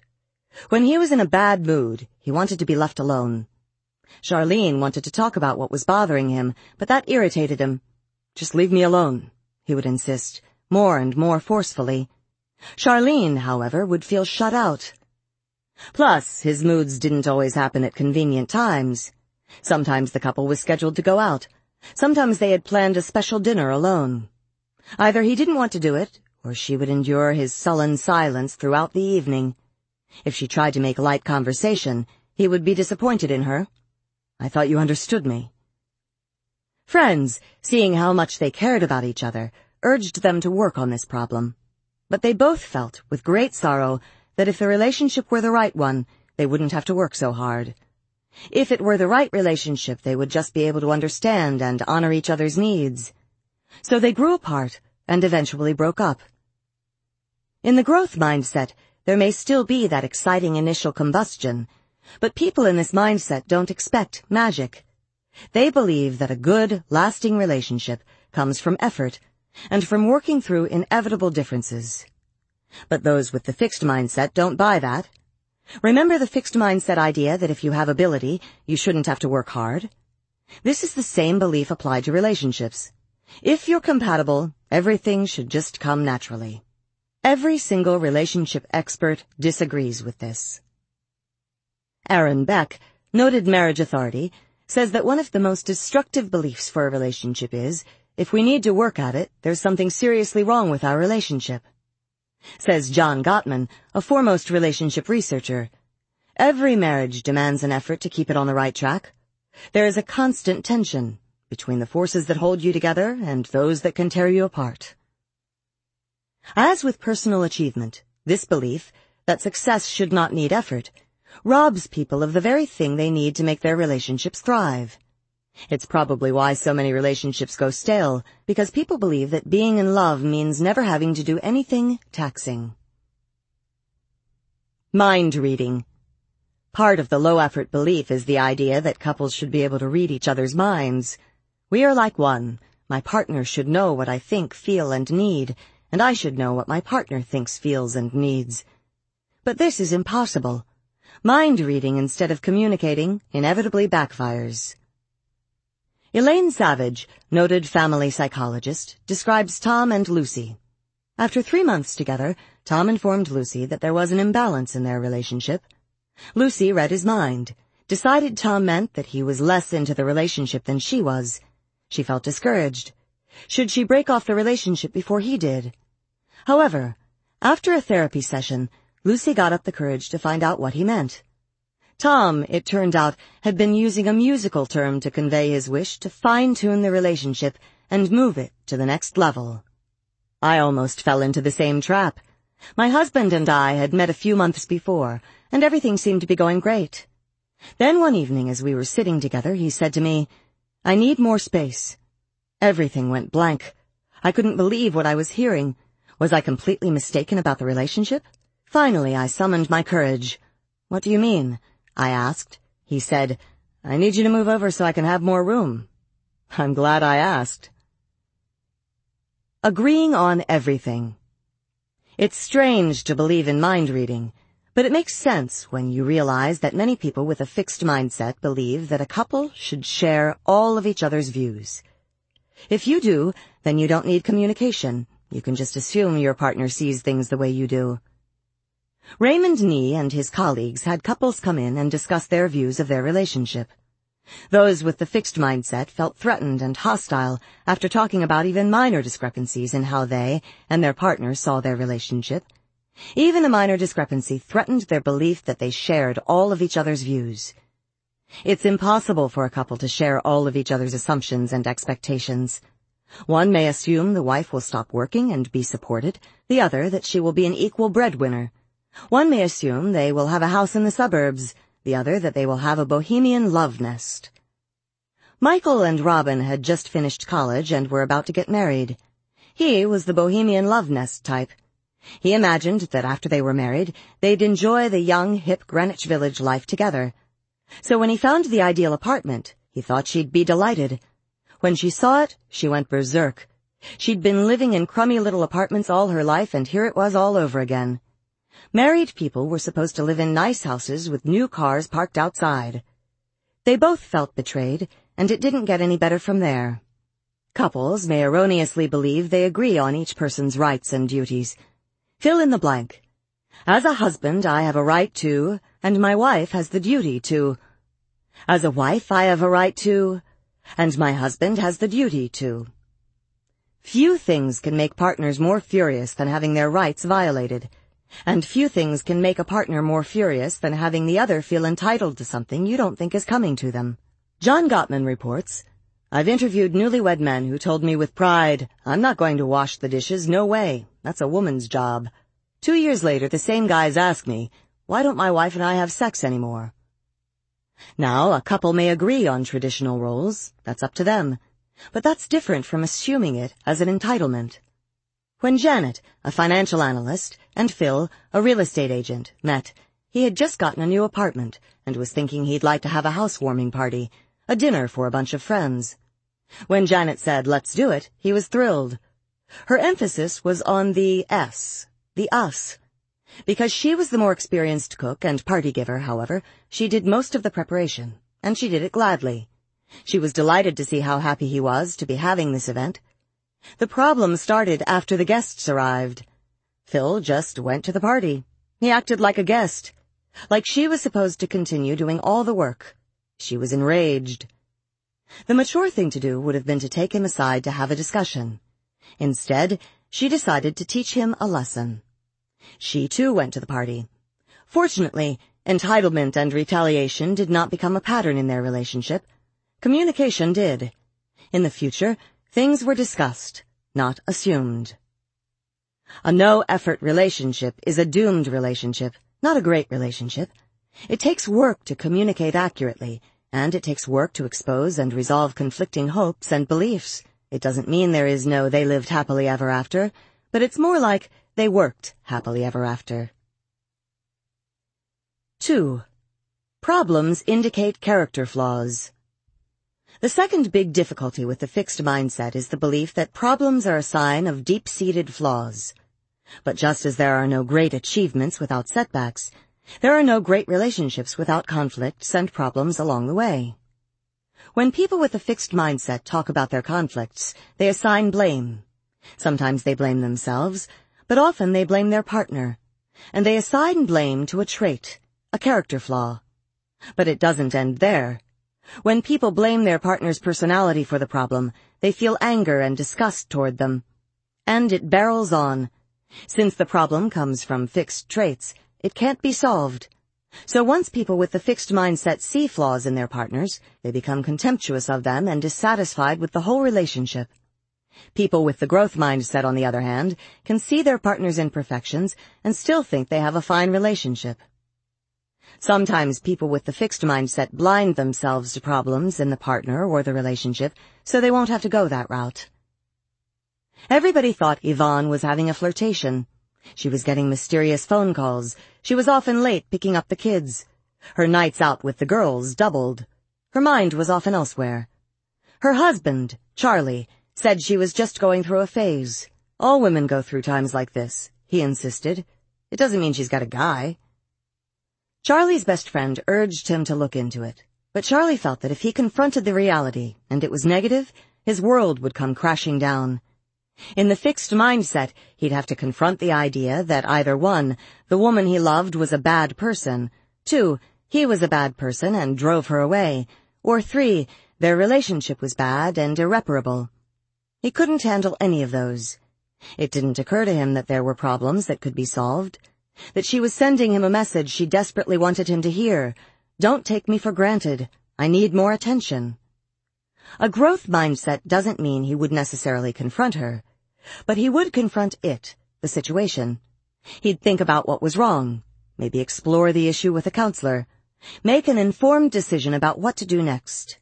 If there were problems to be solved, at least there'd be a chance. Each one a loser. Penelope's friends sat at home complaining that there were no good men. Penelope went out and found them. Each time, she would find a great guy and fall head over heels. He's the one, she'd tell her friends as she began reading the bridal magazines and practically writing the announcement for the local paper. They'd believe her because he was always a guy with a lot going for him. But then something would happen. It was over for one of them when he got her a tacky birthday present. Another put ketchup on his food and sometimes wore white shoes. Another had bad electronic habits. His cell phone etiquette was poor, and he watched too much TV. And this is only a partial list. Assuming traits were fixed, Penelope would decide that she couldn't live with these flaws. But most of these were not deep or serious character problems that couldn't be addressed with a little communication. My husband and I had been together almost a year, and as my birthday approached, I sent a clear message. I'm not mercenary, but I like a good present. He said, Isn't it the thought that counts? I replied, That's what people say when they don't want to have to put thought into it. Once a year, I continued, we each have our day. I love you and I plan to put time and effort into choosing a present for you. I would like you to do that for me too. He's never let me down. Penelope assumed that somewhere out there was someone who was already perfect. Relationship expert Daniel Wile says that choosing a partner is choosing a set of problems. There are no problem-free candidates. The trick is to acknowledge each other's limitations and build from there. The Flaws Fly Brenda and Jack were clients of Daniel Wile, and he tells this tale. Brenda came home from work and told Jack a long, detailed story with no apparent point. Jack was bored to tears but tried to hide it to be polite. Brenda, however, could sense his true feelings, so, hoping to be more amusing, she launched into another endless story, also about a project at work. Jack was ready to burst. They were both mentally hurling traits right and left, According to Wile, they were both thinking, Brenda is boring, Jack is selfish, and our relationship is no good. In fact, both meant well. Brenda was afraid to say outright that she did some great work at the office that day. She didn't want to be boastful. So instead, she talked about the tiny details of her project. Jack didn't want to be impolite, so instead of asking Brenda questions or expressing his puzzlement, he steeled himself and waited for her story to end. Jack just needed to say, You know, honey, when you get into so many details, I lose your point and get frustrated. Why don't you tell me why you're excited about this project? I'd really love to hear that. It was a problem of communication, not a problem of personality or character. Yet in the fixed mindset, the blame came fast and furious. By the way, I love these stories. When I was a kid, Reader's Digest used to have a feature in each issue called Can This Marriage Be Saved? Usually the answer was yes. I ate up those stories, fascinated by all the ways a marriage could go wrong, and even more fascinated by how it could be repaired. The story of Ted and Karen, told by Aaron Beck, is a story of how two people with the fixed mindset went from all good traits to all bad ones in each other's eyes. When Ted and Karen met, they were opposites attracting. Karen radiated spontaneity and lightness, Ted, a serious guy with the weight of the world on his shoulders, felt that her carefree presence transformed his life. Everything she says and does is charming, he effused. In turn, Ted represented the rock-like father figure she had never had. He was just the kind of stable, reliable guy who could give her a sense of security. But a few short years later, Ted saw Karen as an irresponsible airhead. She never takes anything seriously. I can't depend on her. And Karen saw Ted as a judgmental tyrant, dissecting her every move. In the end, this marriage was saved, only because the couple learned to respond to each other not with angry labels, but with helpful actions. One day, when Karen was swamped with work, Ted came home to a messy house. He was angry and wanted to scold her, but drawing on what he'd learned from Beck, he instead said to himself, what is the mature thing to do? He answered his own question by starting to clean things up. He was offering Karen support rather than judgment. Can this marriage be saved? Aaron Beck tells couples in counseling never to think these fixed mindset thoughts. My partner is incapable of change. Nothing can improve in our relationship. These ideas, he says, are almost always wrong. Sometimes it's hard not to think those thoughts, as in the case of Bill and Hillary Clinton. When he was president, Clinton lied to the nation and to his wife about his relationship with Monica Lewinsky. Hillary defended him. My husband may have his faults, but he has never lied to me. The truth came out, as it has its way of doing, especially when helped by a special prosecutor. Hillary, betrayed and furious, now had to decide whether Bill was a permanently bad and untrustworthy husband, or a man who needed a lot of help. This is a good time to bring up an important point. The belief that partners have the potential for change should not be confused with the belief that the partner will change. The partner has to want to change, commit to change, and take concrete actions toward change. The Clintons went into counseling, spending one full day a week for a year in the process. Through counseling, Bill came to understand how, as the child of alcoholic parents, he had learned to lead a dual life. On the one hand, he'd learned to shoulder excessive responsibility at an early age. For example, as a boy sternly forbidding his stepfather to strike his mother. On the other hand, he had another part of his life where he took little responsibility, where he made believe everything was okay no matter what was going on. That's how he could appear on TV and earnestly vow that he was not involved with Lewinsky. He was in that no responsibility and high denial space. People were urging Hillary to forgive him. One evening, Stevie Wonder called the White House to ask if he could come over. He had written a song for her on the power of forgiveness and played it to her that night. Yet Hillary could not have forgiven a person she saw as a liar and a cheat. She could only forgive a man she thought was earnestly struggling with his problems and trying to grow. The partner as enemy. With the fixed mindset, one moment your partner is the light of your life, the next they're your adversary. Why would people want to transform the loved one into an enemy? When you fail at other tasks, it's hard to keep blaming someone else. But when something goes wrong in a relationship, it's easy to blame someone else. In fact, in the fixed mindset, you have a limited set of choices. One is to blame your own permanent qualities and one is to blame your partner's. You can see how tempting it is to foist the blame onto the other guy. As a legacy of my fixed mindset, I still have an irresistible urge to defend myself and assign blame when something in a relationship goes wrong. It's not my fault. To deal with this bad habit, my husband and I invented a third party, an imaginary man named Morris. Whenever I start in on who's to blame, we invoke poor Morris and pin it on him. Remember how hard it is for people with the fixed mindset to forgive. Part of it is that they feel branded by a rejection or breakup, but another part is that if they forgive the partner, if they see him or her as a decent person, then they have to shoulder more of the blame themselves. If my partner's a good guy, then I must be a bad guy. I must be the person who was at fault. The same thing can happen with parents. If you have a troubled relationship with a parent, whose fault is it? If your parents didn't love you enough, were they bad parents or were you unlovable? These are the ugly questions that haunt us within a fixed mindset. Is there a way out? I had this very dilemma. My mother didn't love me. Most of my life I'd coped with this by blaming her and feeling bitter. But I was no longer satisfied just protecting myself. I longed for a loving relationship with my mother, Yet the last thing I wanted to be was one of those kids who begged for approval from a withholding parent. Then I realized something. I controlled half of the relationship, my half.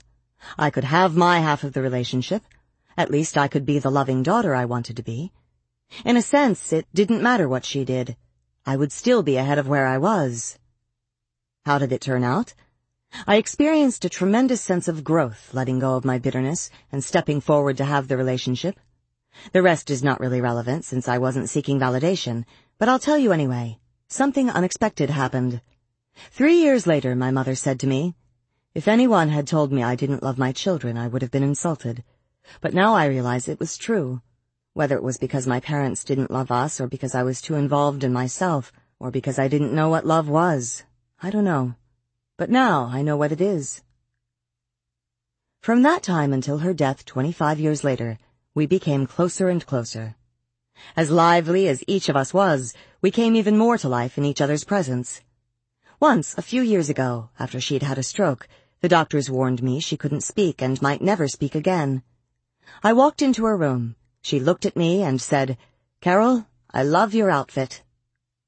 What allowed me to take that first step, to choose growth and risk rejection? In the fixed mindset, I had needed my blame and bitterness. It made me feel more righteous, powerful, and whole than thinking I was at fault. The growth mindset allowed me to give up the blame and move on. The growth mindset gave me a mother. I remember when we were kids and did something dumb, like drop our ice cream cone on our foot, we'd turn to our friend and say, look what you made me do. Blame may make you feel less foolish, but you still have a shoe full of ice cream, and a friend who's on the defensive. In a relationship, the growth mindset lets you rise above blame, understand the problem, and try to fix it together. Competition. Who's the greatest? In the fixed mindset, where you've got to keep proving your competence, it's easy to get into a competition with your partner. Who's the smarter, more talented, more likable one? Susan had a boyfriend who worried that she would be the center of attention and he would be the tag-along. If she were someone, he would be no one. But Martin was far from no one. He was very successful, even revered in his field. He was handsome and well-liked, too. So at first Susan pooh-poohed the whole thing. Then they attended a conference together. They'd arrived separately, and in checking in, Susan had chatted with the friendly hotel staff in the lobby. That evening, when the couple walked through the lobby, the whole staff greeted her warmly. Martin grunted. Next, they took a taxi to dinner. Toward the end of the ride, the driver started singing her praises. You better hold on to her. Yes, sir, she's a good one. Martin winced. The whole weekend continued in this vein, and by the time they got home from the conference, their relationship was very strained. Martin wasn't actively competitive. He didn't try to outdo Susan. He just lamented her seemingly greater popularity. But some partners throw their hats right into the ring. Cynthia, a scientist, was amazing at almost everything she did. So much so that she left her partners in the dust. That might have been all right if she didn't always venture into their territory. She married an actor, and then started writing plays and acting in them, superbly. She said she was just trying to share his life and his interests, but her part-time hobby outshone his career. He felt he had to escape from the relationship to find himself again. Next, she married a musician who was a great cook, and in no time flat she was tickling the ivories and inventing unbelievable recipes. Once again, the depressed husband eventually fled. Cynthia left her partners no room for their own identity. She needed to equal or surpass them in every skill they arrived with. There are many good ways to support our partners or show interest in their lives. This is not one of them. Developing in relationships. When people embark on a relationship, they encounter a partner who is different from them, and they haven't learned how to deal with the differences. In a good relationship, people develop these skills, and, as they do, both partners grow and the relationship deepens. But for this to happen, people need to feel they're on the same side. Laura was lucky. She could be self-centered and defensive. She could yell and pout. But James never took it personally and always felt that she was there for him when he needed her. So when she lashed out, he calmed her down and made her talk things through with him. Over time, she learned to skip the yelling and pouting. As an atmosphere of trust developed, they became vitally interested in each other's development. James was forming a corporation, and Laura spent hours with him discussing his plans and some of the problems he was encountering. Laura had always dreamed of writing children's books. James got her to spell out her ideas and write a first draft. He urged her to contact someone they knew who was an illustrator. In the context of this relationship, each partner was helping the other to do the things they wanted to do and become the person they wanted to be. Not long ago, I was talking to a friend about the view some people hold of child rearing, that parents make little difference. In explaining that view, she likened it to a marriage relationship. It's like partners in a marriage. Each comes to the relationship fully formed, and you don't expect to influence who the partner is. Oh no, I replied. To me, the whole point of marriage is to encourage your partner's development and have them encourage yours. By that, I didn't mean a My Fair Lady kind of thing where you attempt an extreme makeover on partners, who then feel they aren't good enough as they are. I mean helping partners, within the relationship, to reach their own goals and fulfill their own potential. This is the growth mindset in action. Friendship. Friendships, like partnerships, are places where we have a chance to enhance each other's development and to validate each other. Both are important. Friends can give each other the wisdom and courage to make growth-enhancing decisions, and friends can reassure each other of their fine qualities. Despite the danger of praising traits, there are times when we need reassurance about ourselves. Tell me I'm not a bad person for breaking up with my boyfriend. Tell me I'm not stupid even though I bombed on the exam. In fact, these occasions give us a chance to provide support and to give a growth message. You gave that relationship everything you had for three years and he made no effort to improve things. I think you're right to move on. Or, what happened on that exam? Do you understand the material? Did you study enough? Do you think you need a tutor? Let's talk about it. But as in all relationships, people's need to prove themselves can tilt the balance in the wrong direction. Sheri Levy did a study that was not about friendship, but makes an important and relevant point. Levy measured adolescent boys' self-esteem and then asked them how much they believed in negative stereotypes about girls. For example, how much did they believe that girls were worse in math or that girls were less rational than boys? She then measured their self-esteem again. Boys who believed in the fixed mindset showed a boost in self-esteem when they endorsed the stereotypes. Thinking that girls were dumber and more scatterbrained made them feel better about themselves. Boys with the growth mindset were less likely to agree with the stereotypes, but even when they did, it did not give them an ego boost. This mentality can intrude on friendships. The lower you are, the better I feel, is the idea. One day I was talking to a dear, wise friend. I was puzzled about why she put up with the behavior of some of her friends. Actually, I was puzzled about why she even had these friends. One often acted responsibly, Another flirted shamelessly with her husband. Her answer was that everyone has virtues and foibles, and that really if you looked only for perfect people, your social circle would be impoverished. There was, however, one thing she would not put up with. People who made her feel bad about herself. We all know these people. They can be brilliant, charming, and fun, but after being with them, you feel diminished. You may ask, am I just doing a number on myself? But it is often them trying to build themselves up by establishing their superiority and your inferiority. It could be by actively putting you down, or it could be by the careless way they treat you. Either way, you are a vehicle for, and a casualty of, confirming their worth. I was at a friend's 50th birthday party and her sister gave a speech, supposedly in her honor. Her sister talked about my friend's insatiable sexual appetite and how lucky it was she found a younger man to marry who could handle it. All in good fun, she took care of my friend's looks, brains, and mothering skills. After this tribute, I suddenly recalled the saying, with friends like this, you don't need enemies. It's difficult to realize when friends don't wish you well. One night I had the most vivid dream.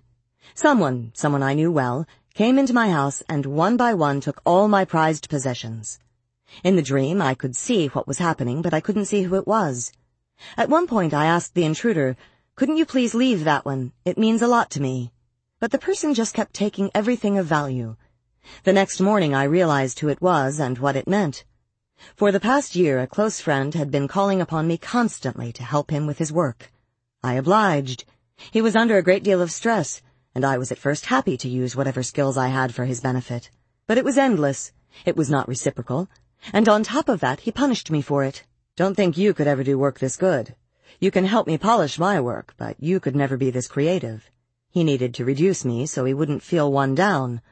My dream told me it was time to draw the line. I'm afraid that in the fixed mindset, I was also a culprit. I don't think I put people down, but when you need validation, you use people for it. One time when I was a graduate student, I was taking the train to New York and sat next to a very nice businessman. In my opinion, we chatted back and forth pleasantly through the hour and a half journey. But at the end he said to me, thank you for telling me about yourself. It really hit me. He was the dream validator, handsome, intelligent, successful, and that's what I had used him for. I had shown no interest in him as a person, only in him as a mirror of my excellence. Luckily for me, what he mirrored back was a far more valuable lesson. Conventional wisdom says that you know who your friends are in your times of need. And of course, this view has merit. Who will stand by you day after day when you're in trouble? However, sometimes an even tougher question is, who can you turn to when good things happen?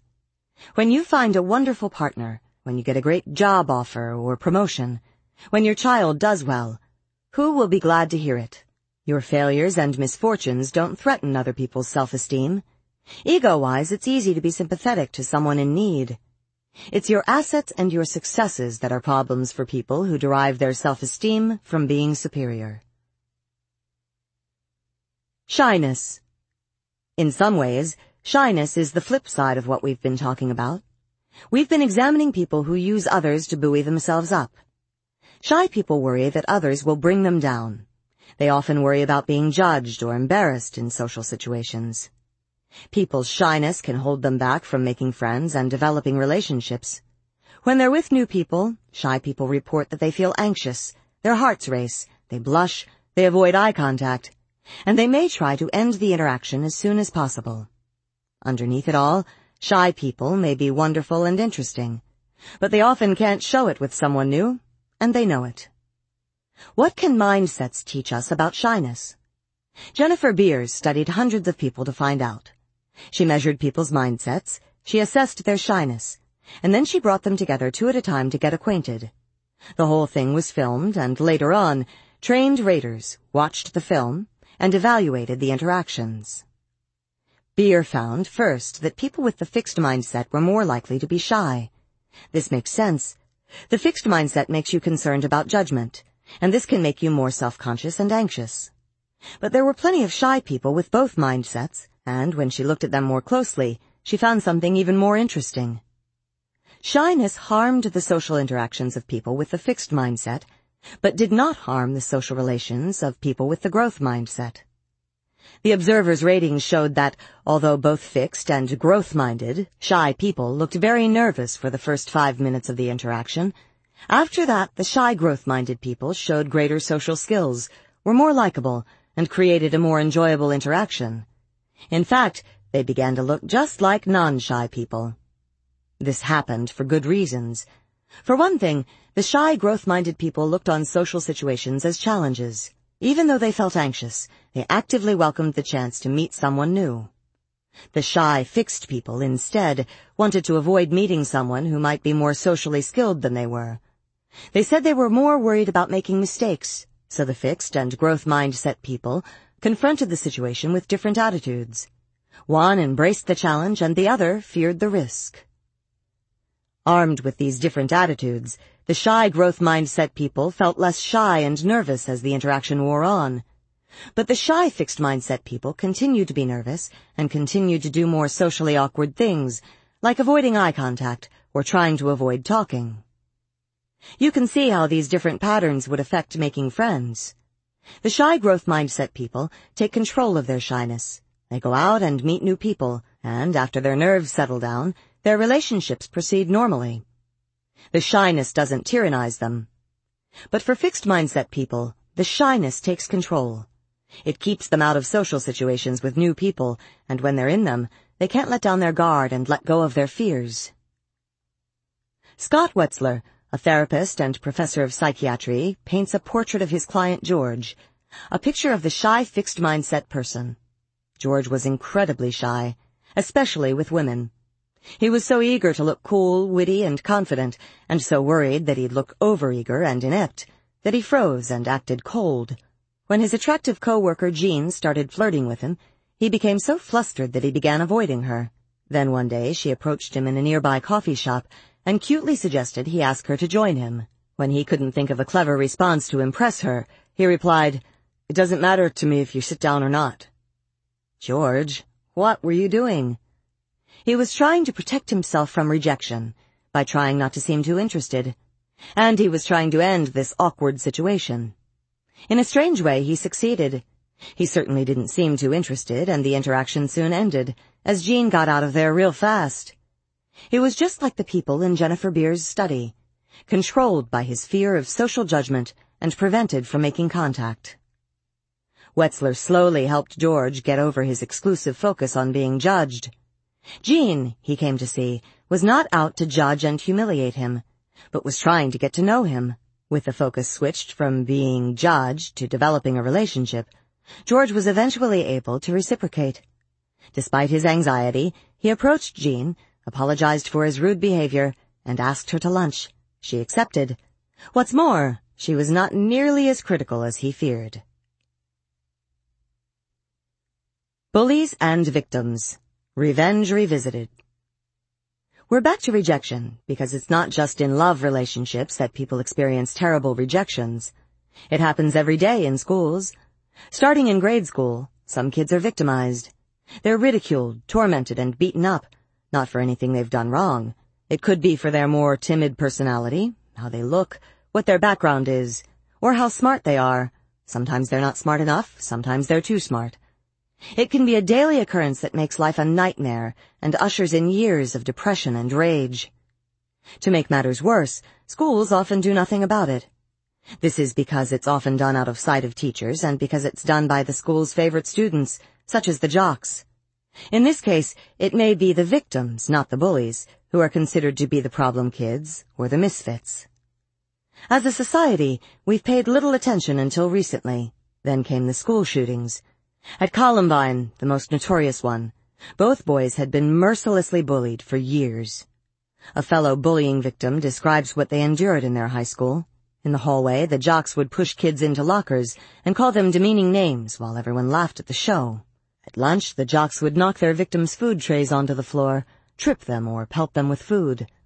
While the victims were eating, they would be pushed down onto the table from behind. Then, in the locker rooms, before gym class, the bullies would beat the kids up because the teachers weren't around. Who are the bullies? Bullying is about judging. It's about establishing who is more worthy or important. The more powerful kids judge the less powerful kids. They judge them to be less valuable human beings, and they rub their faces in it on a daily basis, and it's clear what the bullies get out of it. Like the boys in Sheri Levy's study, they get a boost in self-esteem. It's not that bullies are low in self-esteem, but judging and demeaning others can give them a self-esteem rush. Bullies also gain social status from their actions. Others may look up to them and judge them to be cool, powerful, or funny, or may fear them. Either way, they've upped their standing. There's a big dose of fixed mindset thinking in the bullies. Some people are superior and some are inferior. And the bullies are the judges. Eric Harris, one of the Columbine shooters, was their perfect target. He had a chest deformity, he was short, he was a computer geek, and he was an outsider, not from Colorado. They judged him mercilessly. Victims and Revenge The fixed mindset may also play a role in how the victim reacts to bullying. When people feel deeply judged by a rejection, their impulse is to feel bad about themselves and to lash out in bitterness. They have been cruelly reduced and wish to reduce in turn. In our studies, we have seen perfectly normal people, children and adults, respond to rejection with violent fantasies of revenge. Highly educated, well-functioning adults, after telling us about a serious rejection or betrayal, say and mean, I wanted him dead, or I could have easily strangled her. When we hear about acts of school violence, we usually think it's only bad kids from bad homes who could ever take matters into their own hands. But it's startling how quickly average, everyday kids with a fixed mindset think about violent revenge. We gave eighth grade students in one of our favorite schools a scenario about bullying to read. We asked them to imagine it was happening to them. It is a new school year and things seem to be going pretty well. Suddenly, some popular kids start teasing you and calling you names. At first, you brush it off. These things happen. But it continues. Every day they follow you. They taunt you. They make fun of what you're wearing. They make fun of what you look like. They tell you you're a loser in front of everybody. Every day. We then ask them to write about what they would think and what they would do or want to do. First, the students with the fixed mindset took the incident more personally. They said, I would think I was a nobody and that nobody likes me. Or, I would think I was stupid and weird and a misfit. Then they wanted violent revenge, saying they'd explode with rage at them, punch their faces in, or run them over. They strongly agreed with the statement, my number one goal would be to get revenge. They had been judged and they wanted to judge back. That's what Eric Harris and Dylan Klebold, the Columbine shooters, did. They judged back. For a few long, terrible hours, they decided who would live and who would die.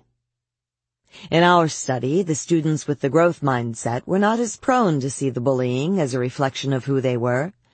Instead, they saw it as a psychological problem of the bullies, a way for the bullies to gain status or charge their self-esteem.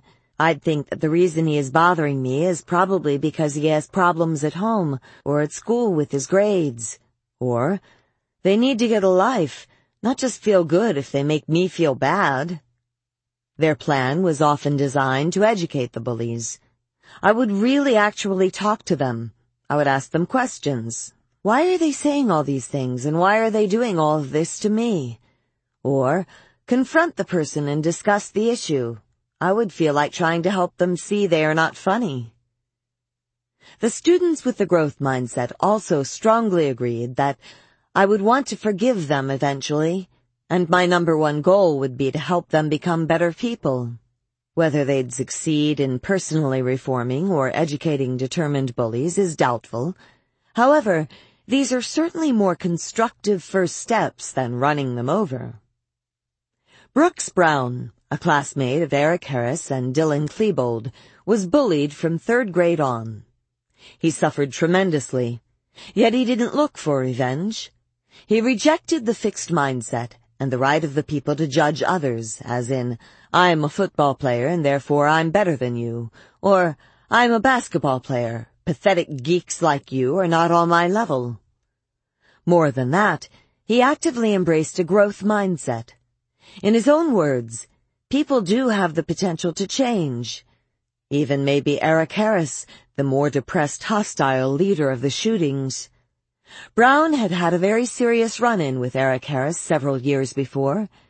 But in their senior year of high school, Brown offered a truce. I told him that I had changed a lot since that year, and that I hoped he felt the same way about himself. Brooks went on to say that if he found that Eric hadn't changed, he could always pull back. However, if he had grown up, then why not give him the chance to prove it? Brooks hasn't given up. He still wants to change people.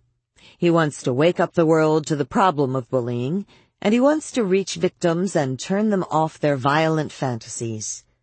So he's worked for the filmmaker Michael Moore in Bowling for Columbine, and he set up an innovative website where bullied kids can communicate with each other and learn that the answer isn't to kill. It's to use your mind and make things better. Brooks, like me, does not see the shooters as people who are a world apart from everyone else. His friend, Dylan Klebold, he says, was once a regular kid from a fine home with loving, involved parents. In fact, he warns, we can just sit back and call the shooters sick monsters, completely different from us. Or we can accept that there are more Erics and Dylans out there who are slowly being driven down the same path.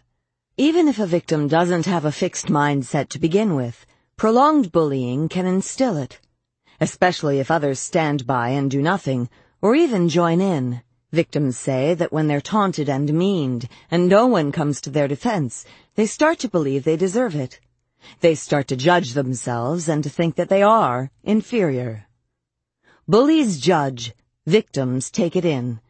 Sometimes it remains inside and can lead to depression and suicide. Sometimes it explodes into violence. What can be done? Individual children can't usually stop the bullies, especially when the bullies attract a group of supporters. But the school can, by changing the school mindset. School cultures often promote, or at least accept, the fixed mindset. They accept that some kids feel superior to others and feel entitled to pick on them. They also consider some kids to be misfits, whom they can do little to help. But some schools have created a dramatic reduction in bullying by fighting the atmosphere of judgment and creating one of collaboration and self-improvement. Stan Davis, a therapist, school counselor, and consultant, has developed an anti-bullying program that works. Building on the work of Dan Olweus, a researcher in Norway, Davis's program helps bullies change, supports victims, and empowers bystanders to come to a victim's aid. Within a few years, physical bullying in his school was down 93%, and teasing was down 53%. Darla, a third grader, was overweight, awkward, and a crybaby. She was such a prime target that half of the class bullied her, hitting her and calling her names on a daily basis, and winning others' approval for it. Several years later, because of Davis's program, the bullying stopped. Darla had learned better social skills and even had friends. Then Darla went to middle school and after a year came back to report what had happened. Her classmates from elementary school had seen her through. They'd helped her make friends and protected her from her new peers when they wanted to harass her. Davis also gets the bullies changing. In fact, some of the kids who rushed to Darla's support in middle school were the same ones who had bullied her earlier. What Davis does is this. First, while enforcing consistent discipline, he doesn't judge the bully as a person. No criticism is directed at traits. Instead, he makes them feel liked and welcomed at school every day. Then he praises every step in the right direction. But again, he does not praise the person. He praises their effort. I notice that you have been staying out of fights. That tells me you are working on getting along with people. You can see that Davis is leading students directly to the growth mindset. He is helping them see their actions as part of an effort to improve. Even if the change was not intentional on the part of the bullies, they may now try to make it so. Stan Davis has incorporated our work on praise, criticism, and mindsets into his program. And it has worked. This is a letter I got from him. Dear Dr. Dweck, your research has radically changed the way I work with students. I am already seeing positive results from my own different use of language to give feedback to young people. Next year, our whole school is embarking on an initiative to build student motivation based on growth feedback. Yours, Stan Davis. Haim Ginott, the renowned child psychologist, also shows how teachers can point bullies away from judgment and toward improvement and compassion. Here is a letter from a teacher to an eight-year-old bully in her class. Notice that she doesn't imply he's a bad person, and she shows respect by referring to his leadership, by using big words, and by asking for his advice. Dear Jay, Andy's mother has told me that her son has been made very unhappy this year. Name-calling and ostracism have left him sad and lonely. I feel concerned about the situation. Your experience as a leader in your class makes you a likely person for me to turn to for advice. I value your ability to sympathize with those who suffer. Please write me your suggestions about how we can help Andy. Sincerely, your teacher. In a New York Times article on bullying, Eric Harris and Dylan Klebold are referred to as two misfit teenagers. It's true, they didn't fit in. But you never hear the bullies referred to as misfits, because they weren't. They fit right in. In fact, they defined and ruled the school culture. The notion that some people are entitled to brutalize others is not a healthy one. Stan Davis points out that as a society, we rejected the idea that people were entitled to brutalize blacks and harass women. Why do we accept the idea that people are entitled to brutalize our children? By doing so, we also insult the bullies. We tell them we don't think they're capable of more, and we miss the chance to help them become more. Grow your mindset. After rejection, do you feel judged, bitter, and vengeful? Or do you feel hurt, but hopeful of forgiving, learning, and moving on? Think of the worst rejection you ever had. Get in touch with all the feelings and see if you can view it from a growth mindset. What did you learn from it? Did it teach you something about what you want and don't want in your life? Did it teach you some positive things that were useful in later relationships? Can you forgive that person and wish them well? Can you let go of the bitterness? Picture your ideal love relationship. Does it involve perfect compatibility, no disagreements, no compromises, no hard work? Please think again. In every relationship, issues arise. Try to see them from a growth mindset. Problems can be a vehicle for developing greater understanding and intimacy. Allow your partner to air his or her differences. Listen carefully and discuss them in a patient and caring manner. You may be surprised at the closeness this creates. Are you a blamer, like me? It's not good for a relationship to pin everything on your partner. Create your own Maurice and blame him instead. Better yet, work toward curing yourself of the need to blame. Move beyond thinking about fault and blame all the time. Think of me trying to do that too. Are you shy? then you really need the growth mindset. Even if it doesn't cure your shyness, it will help keep it from messing up your social interactions. Next time you're venturing into a social situation, think about these things. How social skills are things you can improve, and how social interactions are for learning and enjoyment, not judgment. Keep practicing this. Chapter 7 Parents, Teachers, and Coaches where do mindsets come from? No parent thinks, I wonder what I can do today to undermine my children, subvert their effort, turn them off learning, and limit their achievement. Of course not. They think, I would do anything, give anything to make my children successful. Yet many of the things they do boomerang. Their helpful judgments, their lessons, their motivating techniques often send the wrong message. In fact, every word and action can send a message. It tells children, or students, or athletes how to think about themselves. It can be a fixed mindset message that says, you have permanent traits and I'm judging them. Or it can be a growth mindset message that says, you are a developing person and I'm interested in your development. It's remarkable how sensitive children are to these messages and how concerned they are about them. Haim Ginott, the child-rearing sage of the 1950s through 1970s, tells this story. Bruce, age five, went with his mother to his new kindergarten. When they arrived, Bruce looked up at the paintings on the wall and said, Who made those ugly pictures? His mother rushed to correct him. It's not nice to call pictures ugly when they are so pretty. But his teacher knew exactly what he meant. In here, she said, you don't have to paint pretty pictures. You can paint mean pictures if you feel like it. Bruce gave her a big smile. She had answered his real question. What happens to a boy who doesn't paint well? Next, Bruce spotted a broken fire engine. He picked it up and asked in a self-righteous tone, who broke this fire engine? Again, his mother rushed in.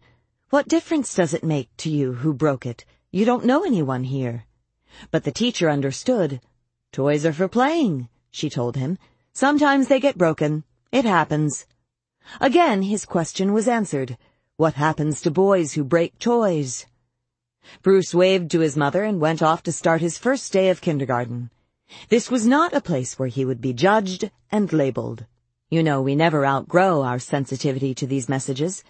Several years ago, my husband and I spent two weeks in Provence, in the south of France. Everyone was wonderful to us, very kind and very generous. But on the last day we drove to Italy for lunch. When we got there and found a little family restaurant, tears started streaming down my face. I felt so nurtured. I said to David, you know in France, when they're nice to you, you feel like you've passed a test. But in Italy, there is no test. Parents and teachers who send fixed mindset messages are like France, and parents and teachers who send growth mindset messages are like Italy. Let's start with the messages parents send to their children. But you know they are also messages that teachers can send to their students or coaches can send to their athletes. Parents and teachers, messages about success and failure. Messages about success. Listen for the messages in the following examples. You learned that so quickly, you're so smart. Look at that drawing, Martha. Is he the next Picasso or what? You're so brilliant, you got an A without even studying. If you're like most parents, you hear these as supportive, esteem-boosting messages. But listen more closely. See if you can hear another message. It's the one that children hear. If I don't learn something quickly, I'm not smart. I shouldn't try drawing anything hard or they'll see I'm no Picasso. I'd better quit studying or they won't think I'm brilliant. How do I know this? Remember chapter 3 how I was thinking about all the praise parents were lavishing on their kids in the hope of encouraging confidence and achievement? You're so smart. You're so talented. You're such a natural athlete. And I thought, wait a minute. Isn't it the kids with the fixed mindset, the vulnerable kids, who are obsessed with this? Wouldn't harping on intelligence or talent make kids, all kids, even more obsessed with it? That's why we set out to study this. After seven experiments with hundreds of kids, we had some of the clearest findings I've ever seen. Praising children's intelligence harms their motivation, and it harms their performance. How can that be? Don't children love to be praised? Yes, children love praise, and they especially love to be praised for their intelligence and talent. It really does give them a boost, a special glow, but only for the moment. The minute they hit a snag, their confidence goes out the window and their motivation hits rock bottom. If success means they're smart, then failure means they're dumb. That's the fixed mindset. Here is the voice of a mother who saw the effects of well-meant praise for intelligence. I want to share my real-life experience with you. I am the mother of a very intelligent fifth grader. He consistently scores in the 99 percentile on standardized school tests in math, language, and science. But he has had some very real self-worth problems. My husband, who is also an intelligent person, felt his parents never valued intellect, and he has overcompensated with our son in attempting to praise him for being smart. Over the past years, I've suspected this was causing a problem, because my son, while he easily excels in school, is reluctant to take on more difficult work or projects, just as your studies show, because then he would think he's not smart. He projects an overinflated view of his abilities and claims he can perform better than the others, both intellectually and in physical activities, but will not attempt such activities because of course in his failure he would be shattered. And here is the voice of one of my Columbia students reflecting on his history. I remember often being praised for my intelligence rather than my efforts, and slowly but surely I developed an aversion to difficult challenges. Most surprisingly, this extended beyond academic and even athletic challenges to emotional challenges. This was my greatest learning disability, this tendency to see performance as a reflection of character, and, if I could not accomplish something right away, to avoid that task or treat it with contempt. I know, it feels almost impossible to resist this kind of praise. We want our loved ones to know that we prize them and appreciate their successes. Even I have fallen into the trap. One day I came home and my husband David had solved a very difficult problem we had been puzzling over for a while. Before I could stop myself, I blurted out, You're brilliant. Needless to say, I was appalled at what I had done, and as the look of horror spread over my face, he rushed to reassure me. I know you meant it in the most growth-minded way, that I searched for strategies, kept at it, tried all kinds of solutions, and finally mastered it. Yes, I said, smiling sweetly. That's exactly what I meant. Parents think they can hand children permanent confidence, like a gift, by praising their brains and talent. It doesn't work, and in fact has the opposite effect. It makes children doubt themselves as soon as anything is hard or anything goes wrong. If parents want to give their children a gift, the best thing they can do is teach their children to love challenges, be intrigued by mistakes, enjoy effort, and keep on learning. That way their children don't have to be slaves of praise. They will have a lifelong way to build and repair their own confidence. Sending messages about process and growth. So what's the alternative to praising talent or intelligence? David's reassurance gives us a hint. One of my students tells us more. I went home this weekend to find my 12-year-old sister ecstatic about school. I asked what she was so excited about and she said, I got 102 on my social studies test. I heard her repeat this phrase about five more times that weekend. At that point, I decided to apply what we learned in class to this real-life situation. Rather than praising her intelligence or her grade, I asked questions that made her reflect on the effort she put into studying and on how she has improved from the year before.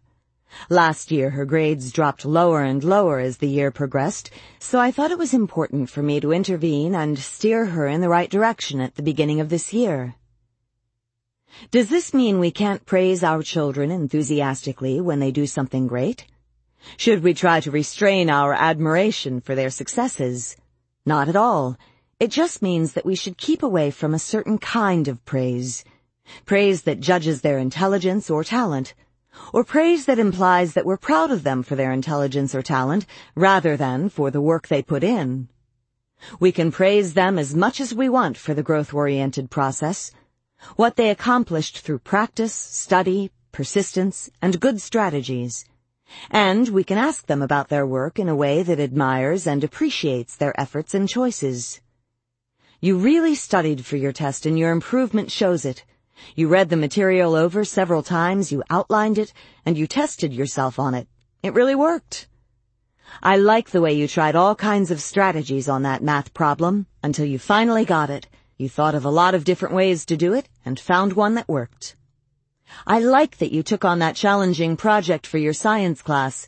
It will take a lot of work, doing the research, designing the apparatus, buying the parts, and building it. Boy, you are going to learn a lot of great things. I know school used to be easy for you and you used to feel like the smart kid all the time.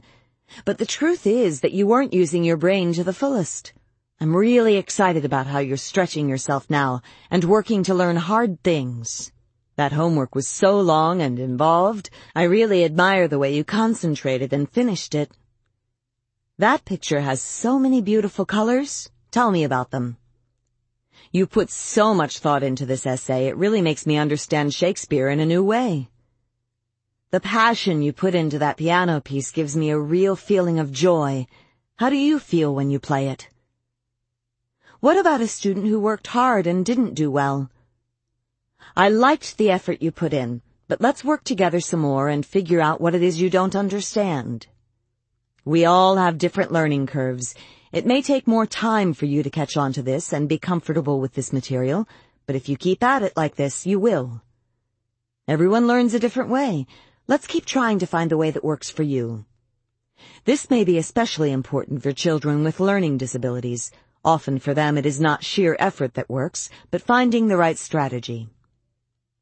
I was excited to learn recently that Haim Ginott, through his lifelong work with children, came to the same conclusion. Praise should deal not with the child's personality attributes, but with his efforts and achievements.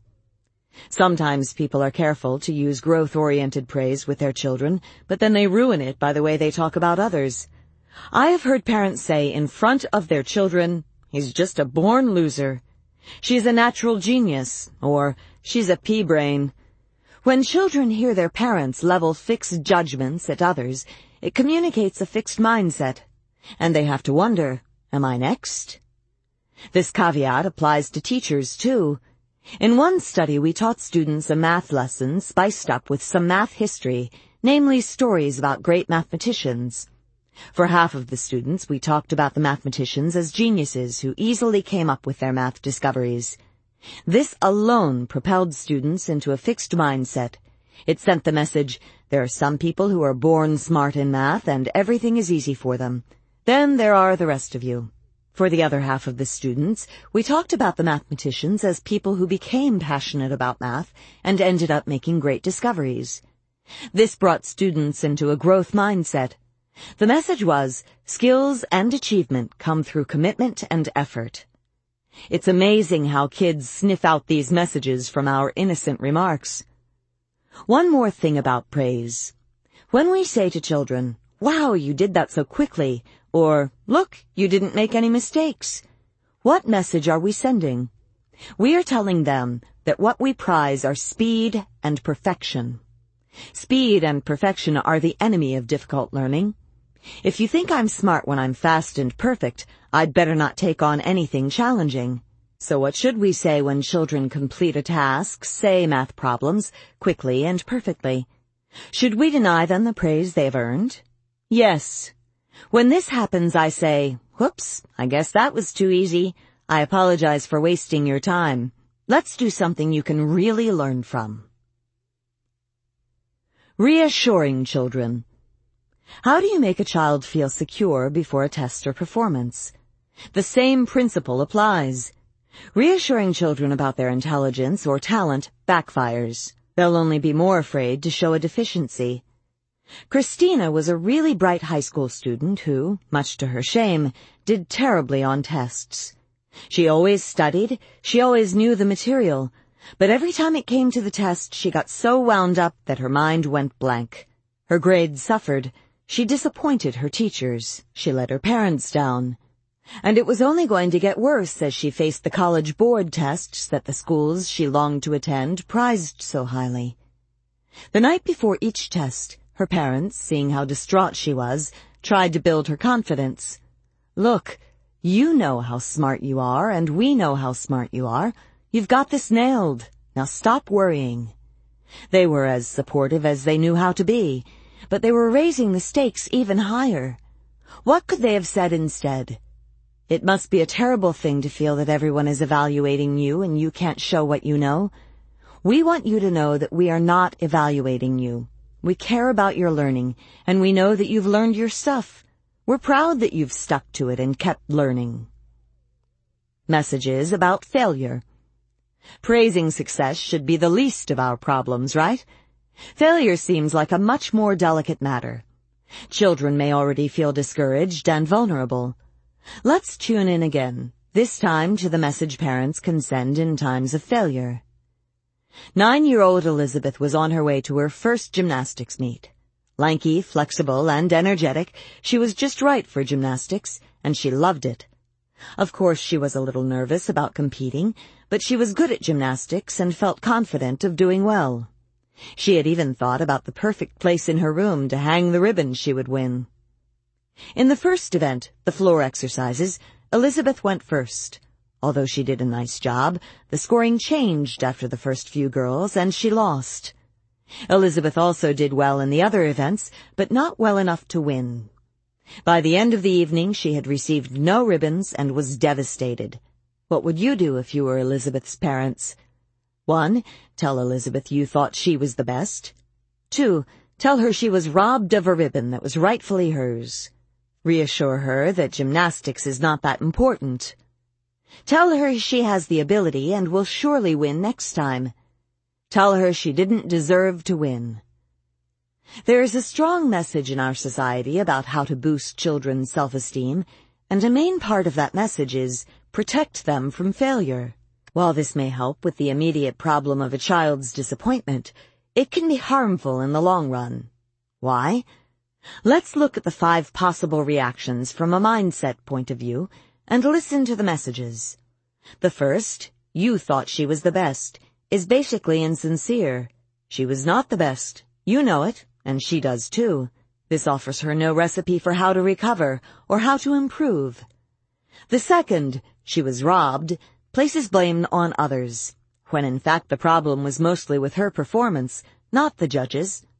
Do you want her to grow up blaming others for her deficiencies? The third, reassure her that gymnastics doesn't really matter. teaches her to devalue something if she doesn't do well in it right away. Is this really the message you want to send? The fourth, she has the ability, may be the most dangerous message of all. Does ability automatically take you where you want to go?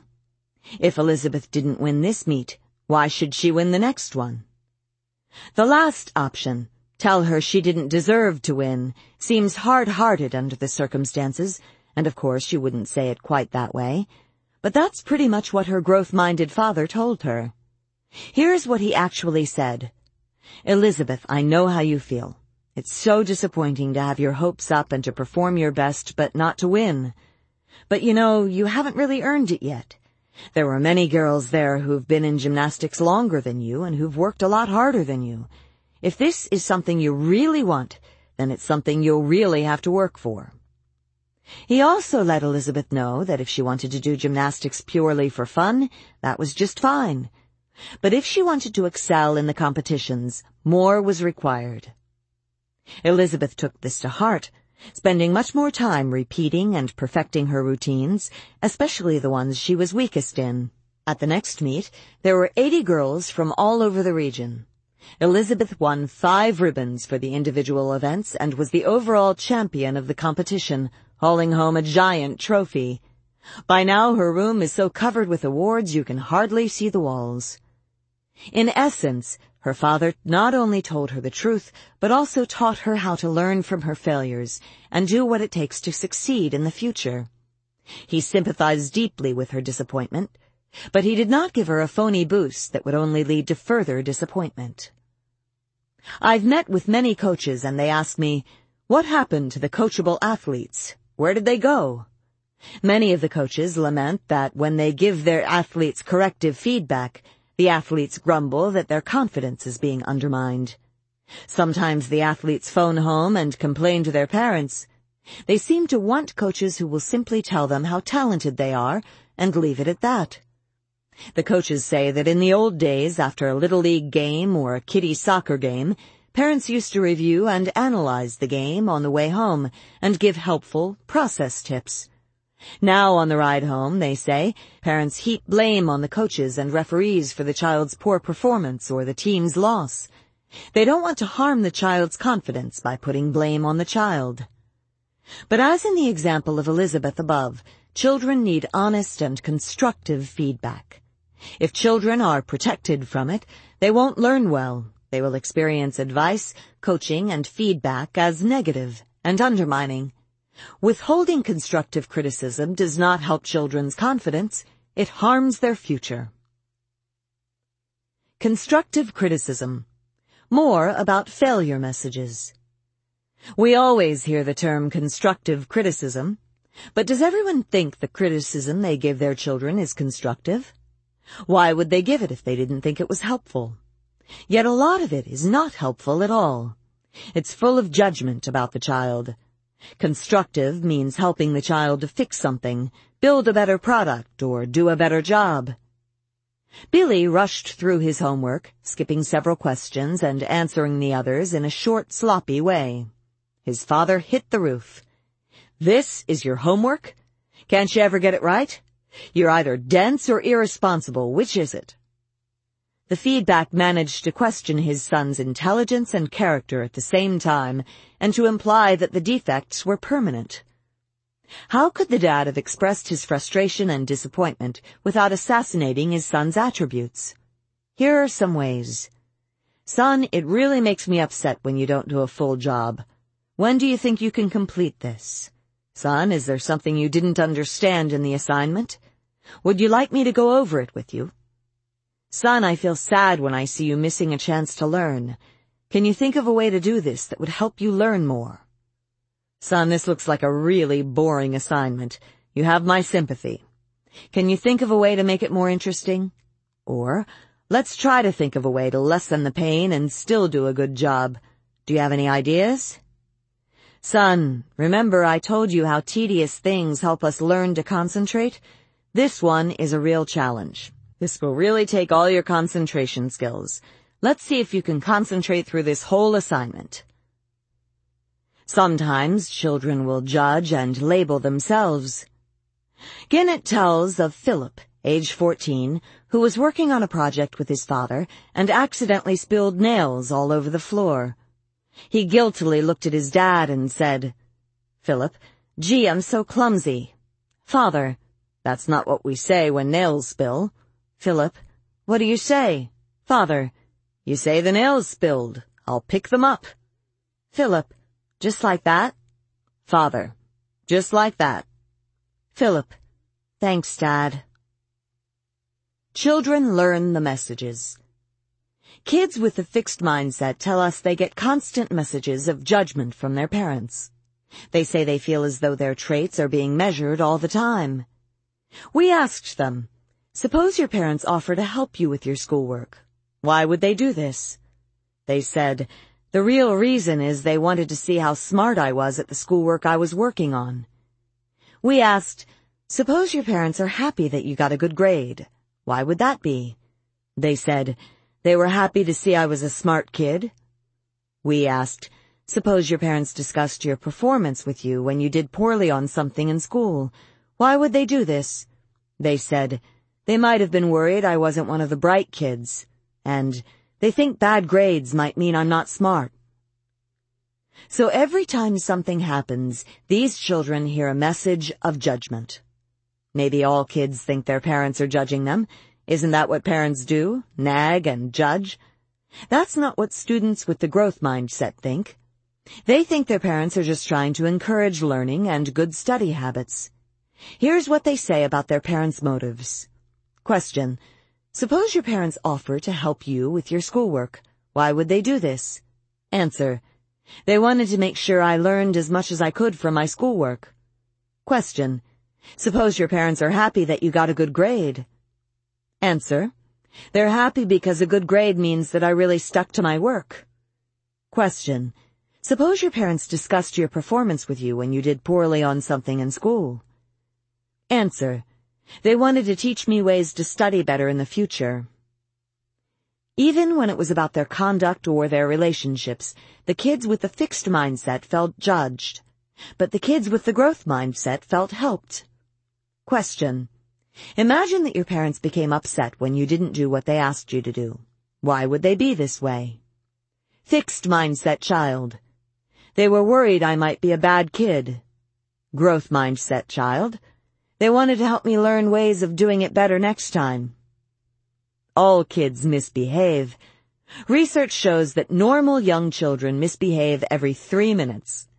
Does it become an occasion for judgment of their character or an occasion for teaching. Question. Imagine that your parents were unhappy when you didn't share with other kids. Why would they be this way? Fixed mindset child. They thought it showed them what kind of person I was. Growth mindset child. They wanted to help me learn better skills for getting along with other kids. Children learn these lessons early. Children as young as toddlers pick up these messages from their parents, learning that their mistakes are worthy of judgment and punishment, or learning that their mistakes are an occasion for suggestions and teaching. Here's a kindergarten boy we will never forget. You will hear him role-playing different messages from his two parents. This is the situation. He wrote some numbers in school. They contained an error, and now he tells us how his parents would react. Mother, Hello, what are you sad about? Boy, I gave my teacher some numbers and I skipped the number eight and now I'm feeling sad. Mother, well, there's one thing that can cheer you up. Boy, what? Mother, if you really tell your teacher that you tried your best, she wouldn't be mad at you. Turning to father, we're not mad, are we? Father, oh yes we are. Son, you better go right to your room. I wish I could tell you he listened to his mother's growth-oriented message, but in our study, he seemed to heed the judgmental message of his dad, downgrading himself for his errors and having no good plan for fixing them. Yet at least he had his mother's effort message that he could, hopefully, put to use in the future. Parents start interpreting and reacting to their child's behavior at minute one. A new mother tries to nurse her baby. The baby cries and won't nurse or takes a few sucks, gives up, and starts screaming. Is the baby stubborn? Is the baby deficient? After all, Isn't nursing an inborn reflex? Aren't babies supposed to be naturals at nursing? What's wrong with my baby? A new mother in this situation told me, at first I got really frustrated. Then I kept your work in mind. I kept saying to my baby, we're both learning how to do this. I know you're hungry. I know it's frustrating, but we're learning. This way of thinking helped me stay cool and guide her through till it worked. It also helped me understand my baby better so I knew how to teach her other things too. Don't judge, teach. It's a learning process. Children pass on the messages. Another way we know that children learn these messages is that we can see how they pass them on. Even young children are ready to pass on the wisdom they've learned. We asked second grade children, what advice would you give to a child in your class who is having trouble in math? Here's the advice from a child with the growth mindset. Do you quit a lot? Do you think for a minute and then stop? If you do, you should think for a long time, two minutes maybe, and if you can't get it, you should read the problem again. If you can't get it then, you should raise your hand and ask the teacher. Isn't that the greatest? The advice from children with a fixed mindset was not nearly as useful. Since there's no recipe for success in the fixed mindset, their advice tended to be short and sweet. I'm sorry, was the advice of one child as he offered his condolences. Even babies can pass along the messages they've received. Mary Main and Carol George studied abused children who had been judged and punished by their parents for crying or making a fuss. Abusive parents often don't understand that children's crying is a signal of their needs, or that babies can't stop crying on command. Instead, they judge the child as disobedient, willful, or bad for crying. Main and George watched the abused children, who were one to three years old, in their daycare setting, observing how they reacted when other children were in distress and crying. The abused children often became angry at the distressed children, and some even tried to assault them. They had gotten the message that children who cry are to be judged and punished. We often think that the legacy of abuse gets passed on to others only when the victims of abuse become parents. But this amazing study shows that children learn lessons early, and they act on them. How did non-abused children react to their distressed classmate, by the way? They showed sympathy. Many went over to the crying child to see what was wrong and to see if they could help out. Isn't discipline teaching? Many parents think that when they judge and punish, they are teaching. As in, I'll teach you a lesson you'll never forget. What are they teaching? They are teaching their children that if they go against the parents' rules or values, they'll be judged and punished. They're not teaching their children how to think through the issues and come to ethical, mature decisions on their own. And chances are, they're not teaching their children that the channels of communication are open. Sixteen-year-old Alyssa came to her mother and said that she and her friends wanted to try alcohol. Could she invite them over for a cocktail party? On the face of it, this might seem outrageous. But here's what Alyssa meant. She and her friends had been going to parties where alcohol was available, but they didn't want to try it in a setting where they didn't feel safe and in control. They also didn't want to drive home after drinking. They wanted to try it in a supervised setting, with their parents' permission, where their parents could come and pick them up afterward. It doesn't matter whether Alyssa's parents said yes or no. They had a full discussion of the issues involved. They had a far more instructive discussion than what would have followed from an outraged, angry, and judgmental dismissal. It's not that growth-minded parents indulge and coddle their children. Not at all. They set high standards, but they teach the children how to reach them. They say no, but it's a fair, thoughtful, and respectful no. Next time you're in a position to discipline, ask yourself, what is the message I'm sending here? I will judge and punish you, or I will help you think and learn. Mindsets can be a life and death matter. Of course parents want the best for their children, but sometimes parents put their children in danger. As the director of undergraduate studies for my department at Columbia, I saw a lot of students in trouble. Here is the story of a great kid who almost didn't make it. Sandy showed up in my office at Columbia one week before graduation. She wanted to change her major to psychology.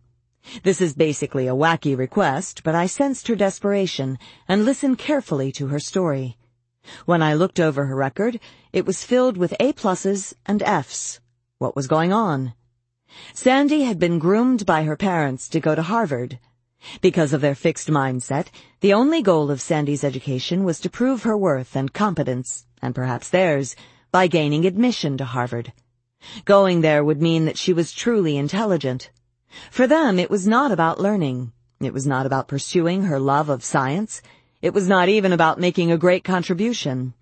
It was about the label. But she didn't get in, and she fell into a depression that had plagued her ever since.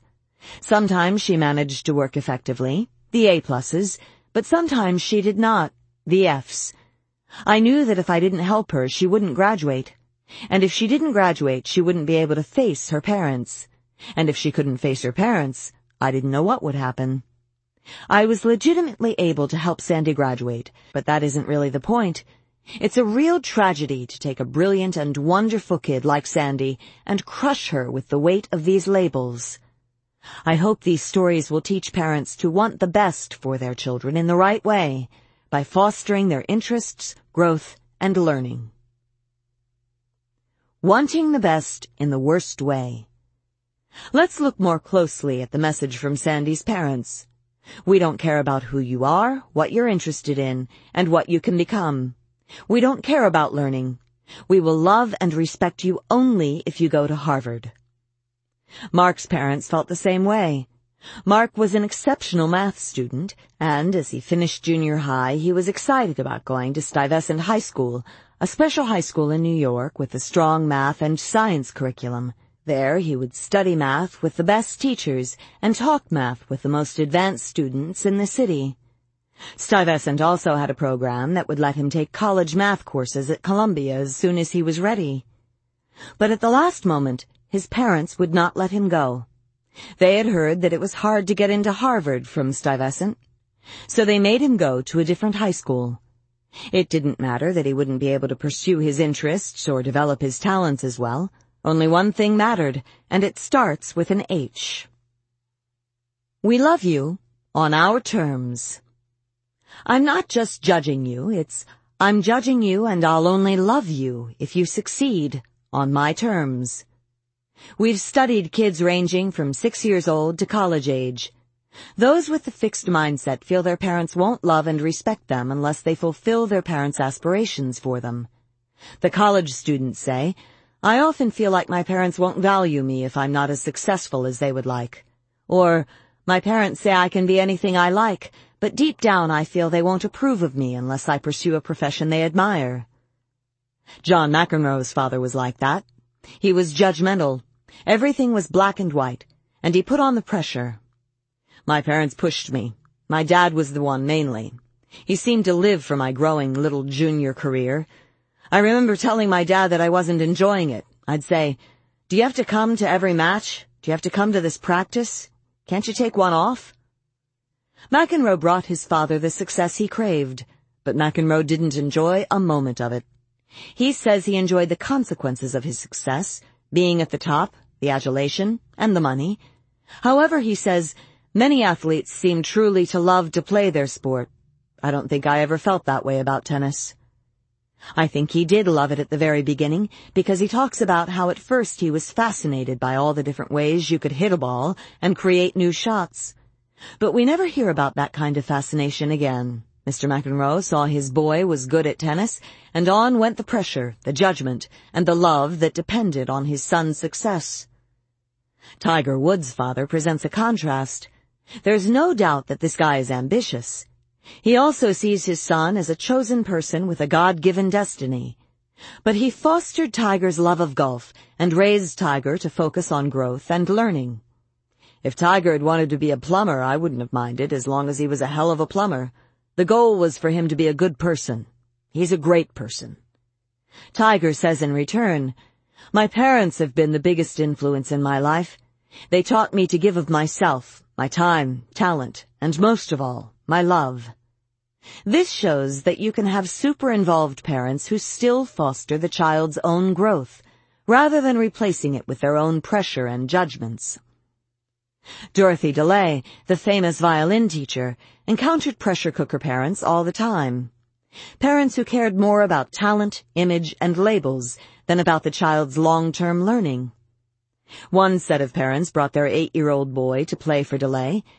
Despite her warnings, they had made him memorize the Beethoven violin concerto. He was note perfect, but he played like a frightened robot. They had, in fact, ruined his playing to suit their idea of talent, as in, my eight-year-old can play the Beethoven violin concerto. What can yours do? DeLay spent countless hours with a mother who insisted it was time for her son to be signed by a fancy talent agency. But had she followed DeLay's advice? No. For quite a while, DeLay had been warning her that her son didn't have a large enough repertoire. Rather than heeding the expert advice and fostering her son's development, however, the mother refused to believe that anyone could turn down a talent like this for such a slight reason. In sharp contrast was Yura Lee's mother. Mrs. Lee always sat serenely during Yura's lesson, without the tension and frantic note-taking of some of the other parents. She smiled, she swayed to the music, she enjoyed herself. As a result, Yura did not develop the anxieties and insecurities that children with over-invested, judgmental parents do. Says Yura, I'm always happy when I play. Ideals. Isn't it natural for parents to set goals and have ideals for their children? Yes, but some ideals are helpful and others are not. We asked college students to describe their ideal of a successful student and we asked them to tell us how they thought they measured up to that ideal. Students with the fixed mindset described ideals that could not be worked toward. You had it, or you didn't. The ideal successful student is one who comes in with innate talent. Genius, physically fit, and good at sports. They got there based on natural ability. Did they think they measured up to their ideal? Mostly not. Instead, they said these ideals disrupted their thinking, made them procrastinate, made them give up, and made them stressed out. They were demoralized by the ideal they could never hope to be. Students with the growth mindset described ideals like these. A successful student is one whose primary goal is to expand their knowledge and their ways of thinking and investigating the world. They do not see grades as an end in themselves, but as a means to continue to grow. Or, the ideal student values knowledge for its own sake, as well as for its instrumental uses. He or she hopes to make a contribution to society at large. Were they similar to their ideal? They were working toward it. As similar as I can be, hey, it takes effort. Or, I believed for many years that grades, tests were the most important thing, but I'm trying to move beyond that. Their ideals were inspiring to them. When parents give their children a fixed mindset ideal, they are asking them to fit the mold of the brilliant, talented child or be deemed unworthy. There is no room for error. And there is no room for the children's individuality, their interests, their quirks, their desires and values. I can hardly count the times fixed mindset parents have wrung their hands and told me how their children were rebelling or dropping out. Haim Ginott describes Nicholas, age 17. In my father's mind there is a picture of an ideal son. When he compares him to me, he is deeply disappointed. I don't live up to my father's dream. Since early childhood I sensed his disappointment. He tried to hide it, but it came out in a hundred little ways. In his tone, in his words, in his silence. He tried hard to make me a carbon copy of his dreams. When he failed, he gave up on me but he left a deep scar, a permanent feeling of failure. When parents help their children construct growth-minded ideals, they are giving them something they can strive for. They are also giving their children growing room, room to grow into full human beings who will make their contribution to society in a way that excites them. I have rarely heard a growth-minded parent say, I am disappointed in my child. Instead, with a beaming smile, they say, I'm amazed at the incredible person my child has become. Everything I've said about parents applies to teachers, too. But teachers have additional concerns. They face large classes of students with differing skills, whose past learning they've had no part in. What's the best way to educate these students? Teachers and Parents. What makes a great teacher or parent? Many educators think that lowering their standards will give students success experiences, boost their self-esteem, and raise their achievement. It comes from the same philosophy as the overpraising of students' intelligence. Well, it doesn't work. Lowering standards just leads to poorly educated students who feel entitled to easy work and lavish praise. For 35 years, Sheila Schwartz taught aspiring English teachers. She tried to set high standards, especially since they were going to pass on their knowledge to generations of children. But they became indignant. One student, whose writing was full of grammatical mistakes and misspellings, she says, marched into my office with her husband from West Point, in a dress uniform, his chest covered with ribbons, because her feelings had been hurt by my insistence on correct spelling.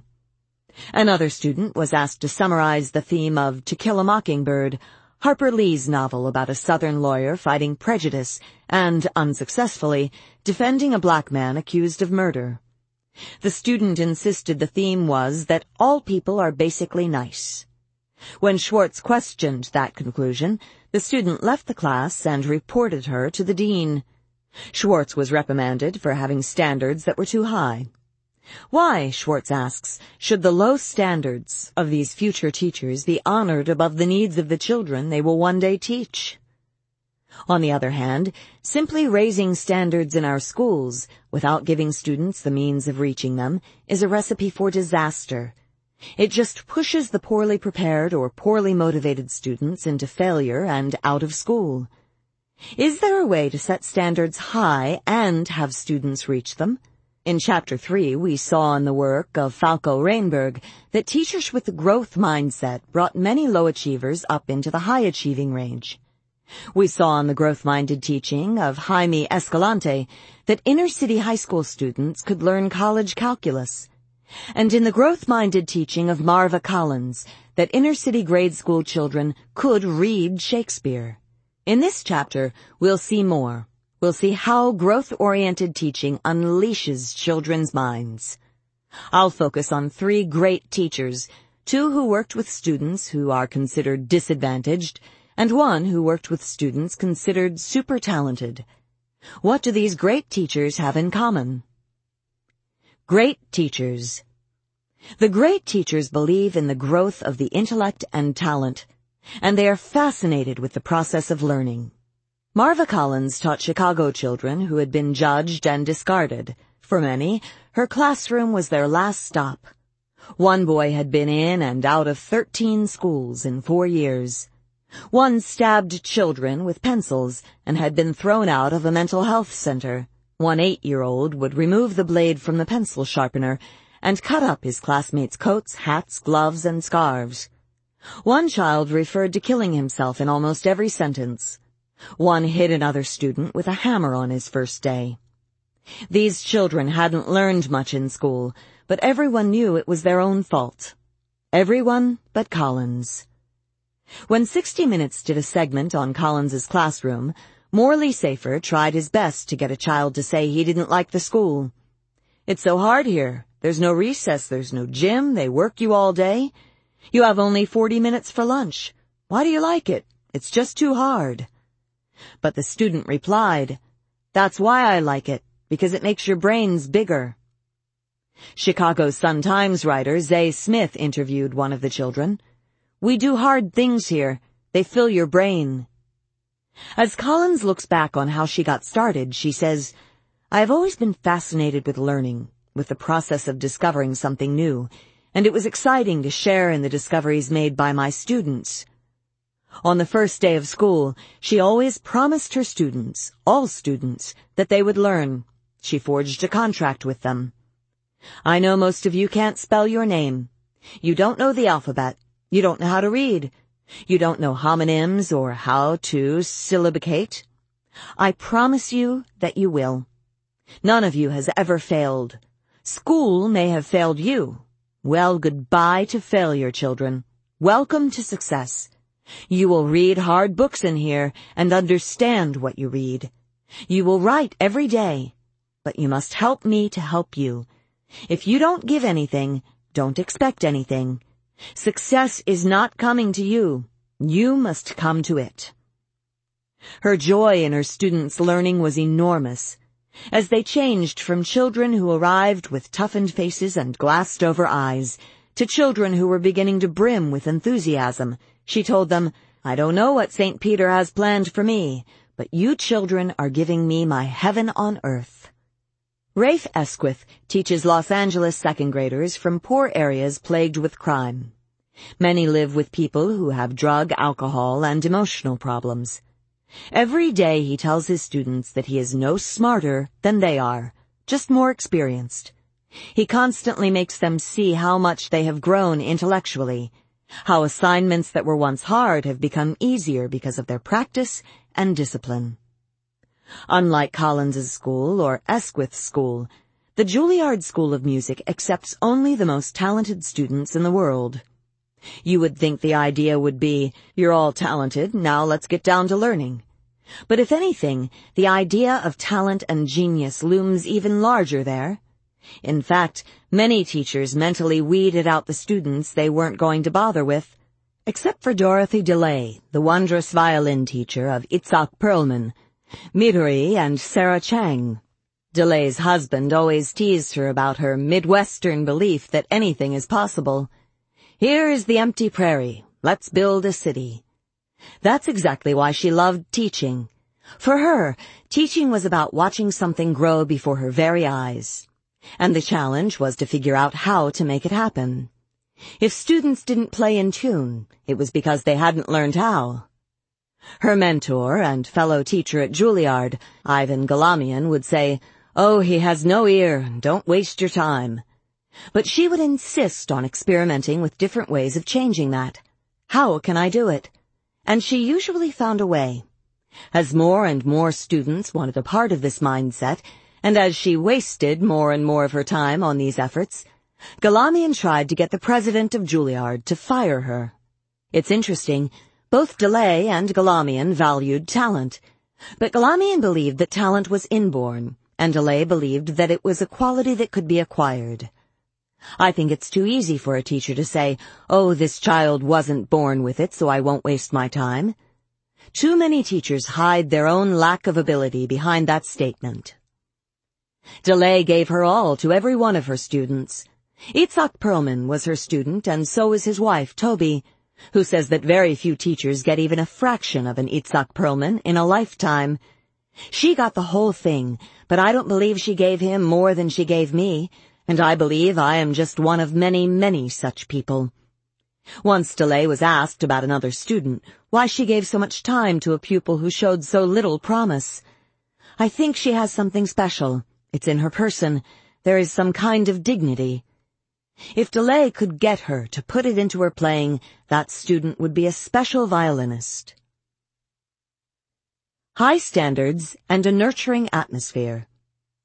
Great teachers set high standards for all their students, not just the ones who are already achieving. Marva Collins set extremely high standards right from the start. She introduced words and concepts that were, at first, way above what her students could grasp. Yet she established on day one an atmosphere of genuine affection and concern, as she promised students they would produce. I'm gonna love you, I love you already, and I'm going to love you even when you don't love yourself, she said to the boy who wouldn't try. Do teachers have to love all of their students? No, but they have to care about every single student. Teachers with the fixed mindset create an atmosphere of judging. These teachers look at students' beginning performance and decide who's smart and who's dumb. Then they give up on the dumb ones. They're not my responsibility. These teachers don't believe in improvement, so they don't try to create it.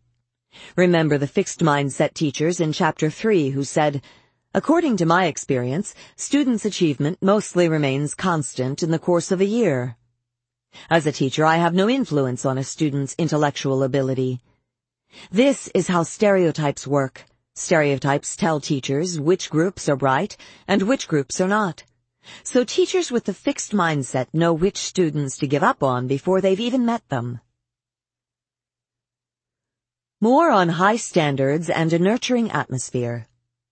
When Benjamin Bloom studied his 120 world-class concert pianists, sculptors, swimmers, tennis players, mathematicians, and research neurologists, he found something fascinating.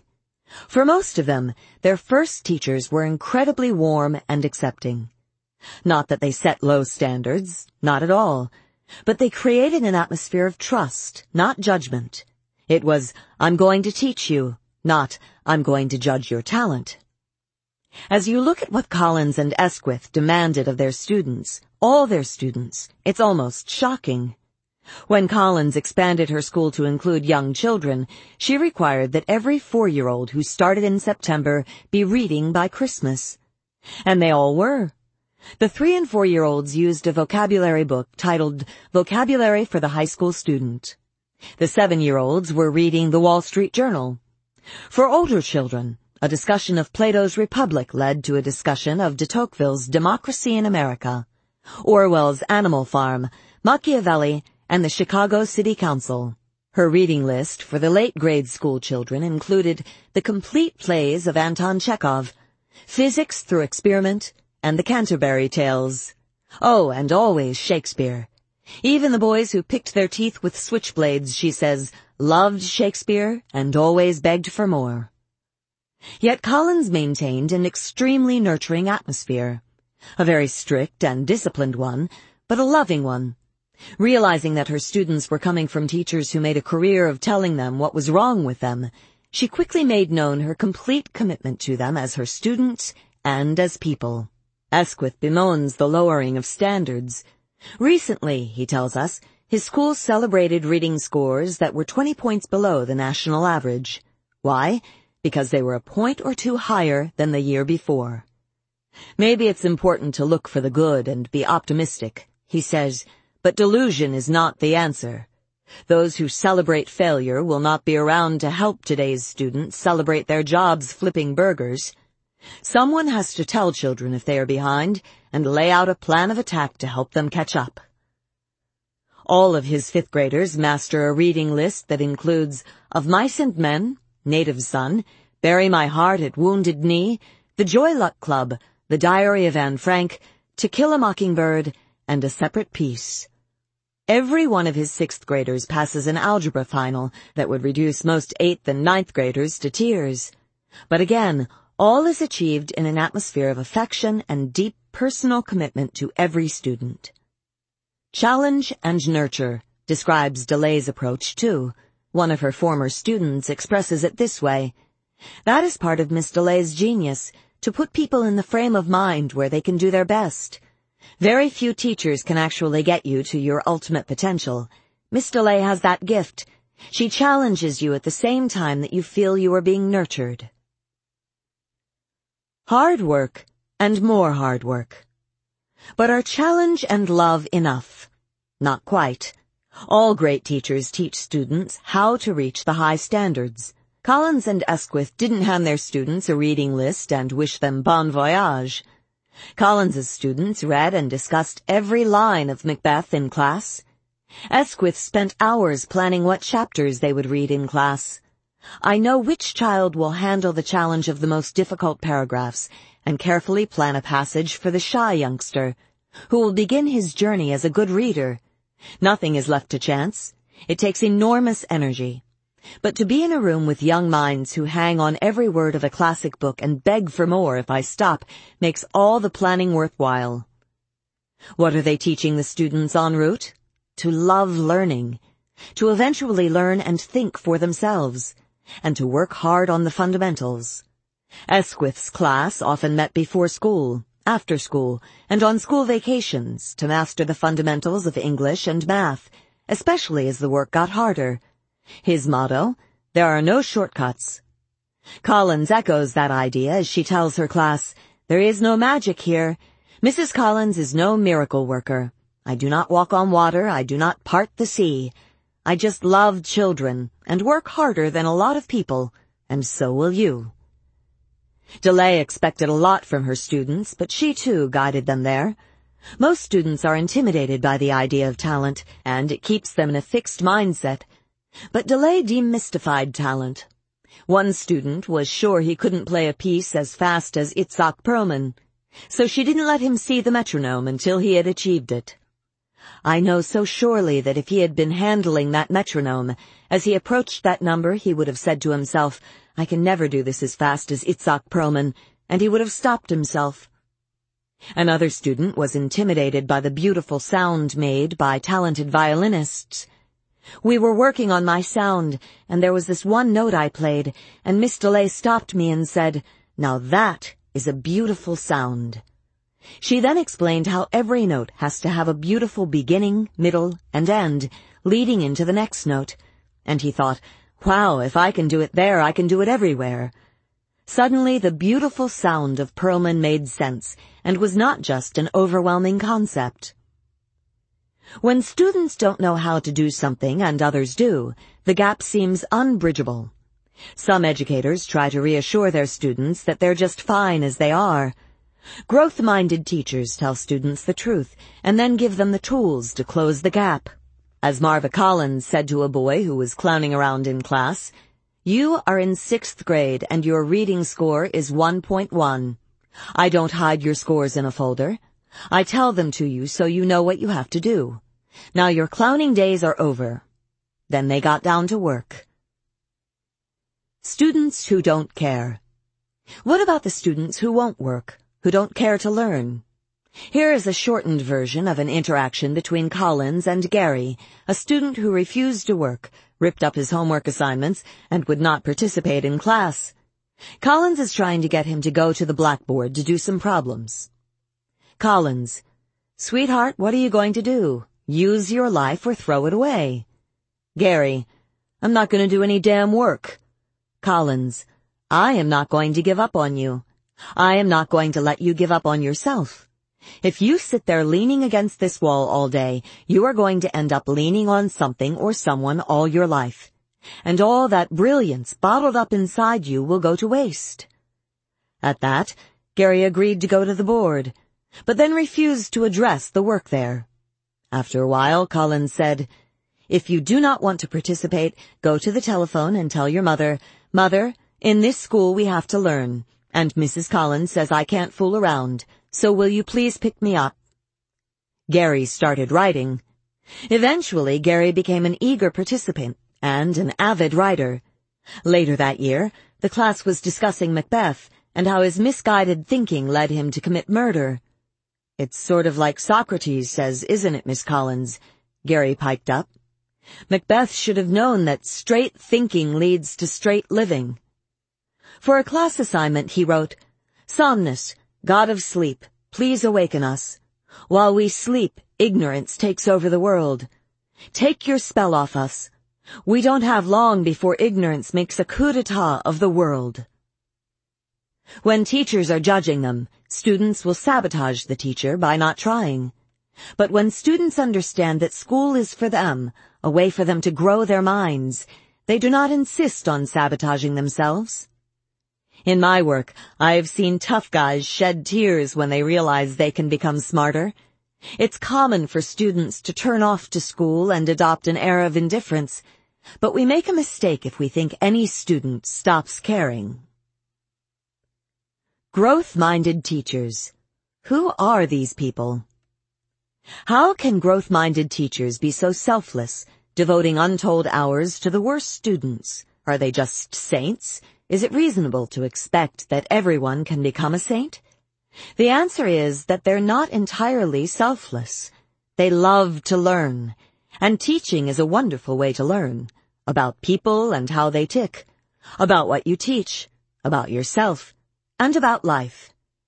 Fixed-minded teachers often think of themselves as finished products. Their role is simply to impart their knowledge. But doesn't that get boring year after year? standing before yet another crowd of faces and imparting. Now that's hard. Seymour Sarason was a professor of mine when I was in graduate school. He was a wonderful educator, and he always told us to question assumptions. There's an assumption, he said, that schools are for students learning.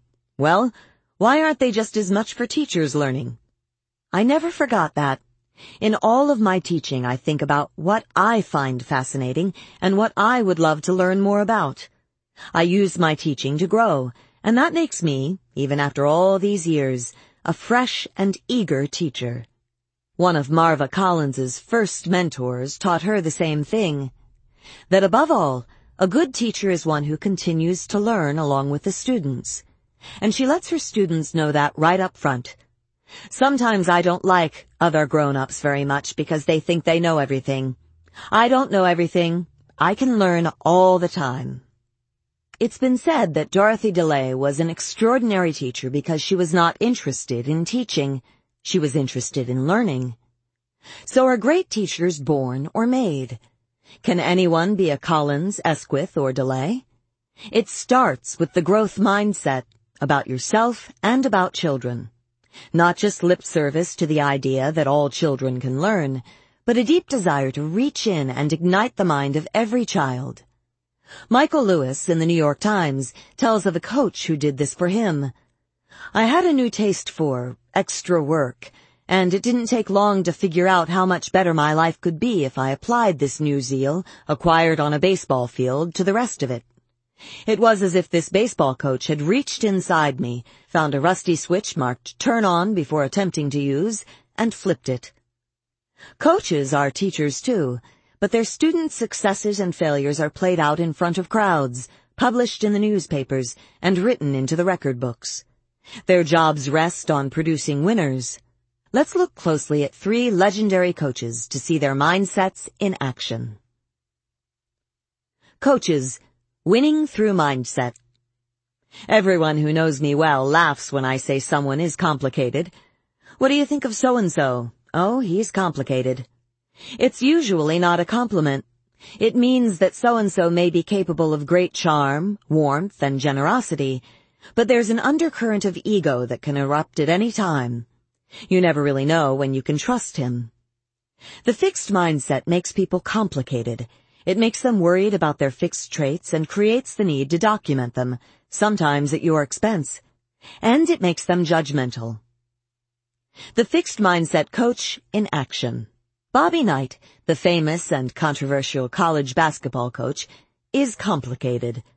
He could be unbelievably kind, one time he passed up an important and lucrative opportunity to be a sportscaster because a former player of his had been in a bad accident.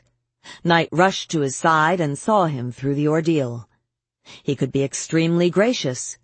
After the basketball team he coached won the Olympic gold medal, he insisted that the team pay homage first and foremost to Coach Henry Iba. Iba had never been given proper respect for his Olympic accomplishments, and in whatever way he could, Knight wanted to make up for it. He had the team carry Coach Iba around the floor on their shoulders. Knight cared greatly about his players' academic records. He wanted them to get an education, and he had a firm rule against missing classes or tutoring sessions. But he could also be cruel, and this cruelty came from the fixed mindset. John Feinstein, author of Season on the Brink, a book about Knight and his team, tells us Knight was incapable of accepting failure. Every defeat was personal. His team lost, a team he had selected and coached. Failure on any level all but destroyed him, especially failure in coaching, because it was coaching that gave him his identity, made him special, set him apart. A loss made him a failure, obliterated his identity. So when he was your coach, when your wins and losses measured him, he was mercilessly judgmental. His demeaning of players who let him down was, hopefully, without parallel. In Daryl Thomas, Feinstein says, Knight saw a player of huge potential. Thomas had what coaches call a million dollar body. He was big and strong, but also fast. He could shoot the ball with his left hand or his right hand. Knight couldn't live with the thought that Thomas and his million dollar body weren't bringing the team success. You know what you are, Daryl? You are the worst F pussy I've ever seen play basketball at this school. The absolute worst pussy ever. You have more goddamn ability than 95% of the players we've had here, but you are a pussy from the top of your head to the bottom of your feet. An absolute effing pussy. That's my assessment of you after three years. To make a similar point, Knight once put a Tampax into a player's locker. Thomas was a sensitive guy. An assistant coach had given this advice. When he's calling you an asshole, don't listen. But when he starts telling you why you're an asshole, listen. That way you'll get better. Thomas couldn't follow that advice. He heard everything, and after the tirade, he broke down right there on the basketball court. The axe of judgment came down on players who had the audacity to lose a game. Often Knight did not let the guilty parties ride back home with the rest of the team. They were no longer worthy of respectful treatment. One time after his team reached the semifinals of a national tournament, but not the national tournament, he was asked by an interviewer what he liked best about the team. What I like best about this team right now, Knight answered, is the fact that I only have to watch it play one more time. Some players could take it better than others. Steve Alford, who went on to have a professional career, had come to Indiana with clear goals in mind and was able to maintain a strong growth focus much of the time. He was able to hear and use Knight's wisdom and, for the most part, ignore the obscene or demeaning parts of the tirades. But even he describes how the team broke down under the yoke of Knight's judgments, and how he himself became so personally unhappy at some points that he lost his zest for the sport. The atmosphere was poisonous. When I had been playing well, I had always stayed upbeat, no matter how much coach yelled. But now his negativism, piled on top of my own, was drowning me. Mom and Dad were concerned. They could see the love of the game was going out of me. The Holy Grail. No mistakes. Says Alford, Coach's Holy Grail was the mistake-free game. Uh-oh. We know which mindset makes mistakes intolerable. And Knight's explosions were legendary. There was the time he threw the chair across the court. There was the time he yanked his player off the court by his jersey. There was the time he grabbed his player by the neck. He often tried to justify his behavior by saying he was toughening the team up, preparing them to play under pressure. But the truth is, he couldn't control himself. Was the chair a teaching exercise? Was the chokehold educational?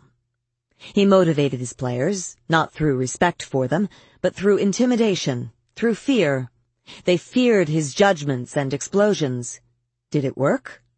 Sometimes it worked. He had three championship teams.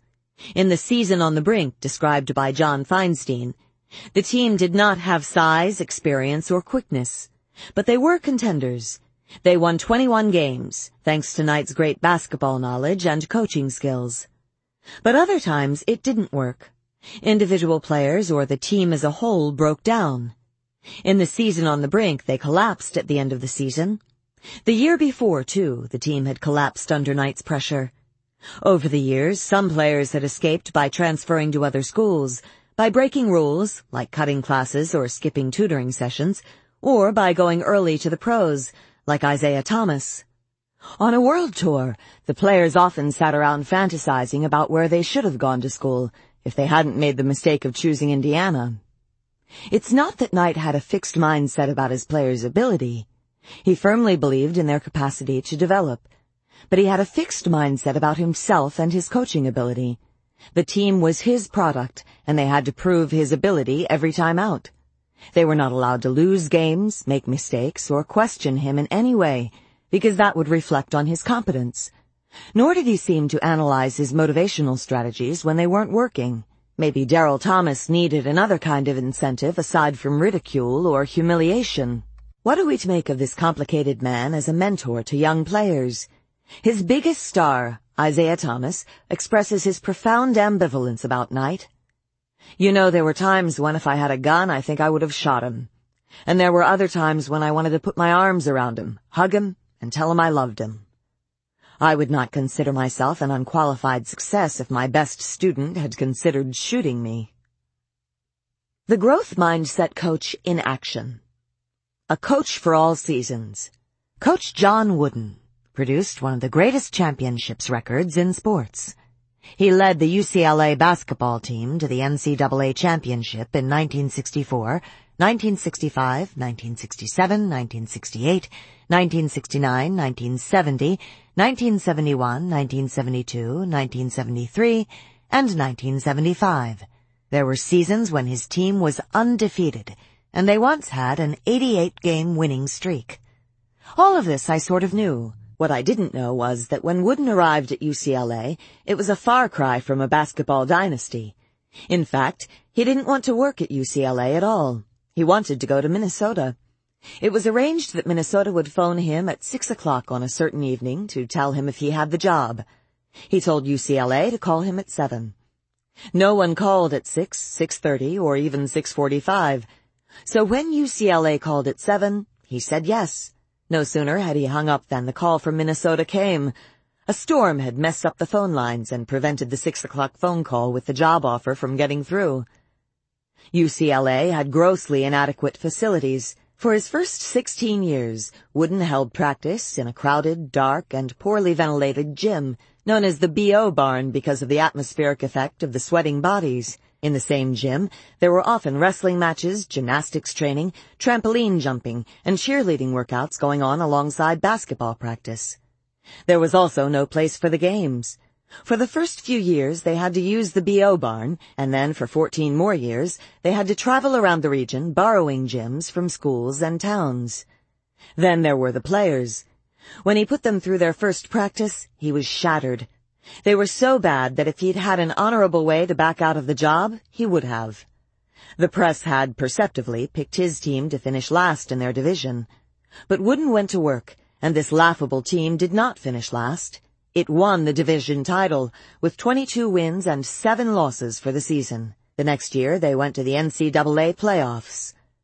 What did he give them? He gave them constant training in the basic skills. He gave them conditioning, and he gave them mindset. The Holy Grail, full preparation and full effort. Wooden is not complicated. He's wise and interesting, but not complicated. He's just a straight-ahead growth mindset guy who lives by this rule. You have to apply yourself each day to become a little better. By applying yourself to the task of becoming a little better each and every day over a period of time, you will become a lot better. He didn't ask for mistake-free games. He didn't demand that his players never lose. He asked for full preparation and full effort from them. Did I win? Did I lose? Those are the wrong questions. The correct question is, did I make my best effort? If so, he says, you may be outscored, but you will never lose. He was not a softy. He did not tolerate coasting. If the players were coasting during practice, he turned out the lights and left. Gentlemen, practice is over. They had lost their opportunity to become better that day. Equal treatment. Like DeLay, Wooden gave equal time and attention to all of his players, regardless of their initial skills. They, in turn, gave all and blossomed. Here is Wooden talking about two new players when they arrived at UCLA. I looked at each one to see what he had and then said to myself, oh gracious, if he can make a real contribution, a playing contribution, to our team, then we must be pretty lousy. However, what I couldn't see was what these men had inside. Both gave just about everything they could possibly give and both became starters, one as the starting center on a national championship team. He respected all players equally. You know how some players' numbers are retired after they move on, in homage to their greatness? No player's number was retired while Wooden was coach, although he had some of the greatest players of all time, like Kareem Abdul-Jabbar and Bill Walton. Later on, when their numbers were retired, he was against it. Other fellows who played on our team also wore those numbers. Some of those players gave me close to everything they had. The jersey and the number on it never belonged to just one single player, no matter how great or how big a star that particular player is. It goes against the whole concept of what a team is. Wait a minute. He was in the business of winning games. Don't you have to go with your talented players and give less to the second stringers? Well, he didn't play all players equally, but he gave to all players equally. For example, when he recruited another player the same year as Bill Walton, he told him that he would play very little in actual games because of Walton. But he promised him, by the time you graduate, you'll get a pro contract. You'll be that good.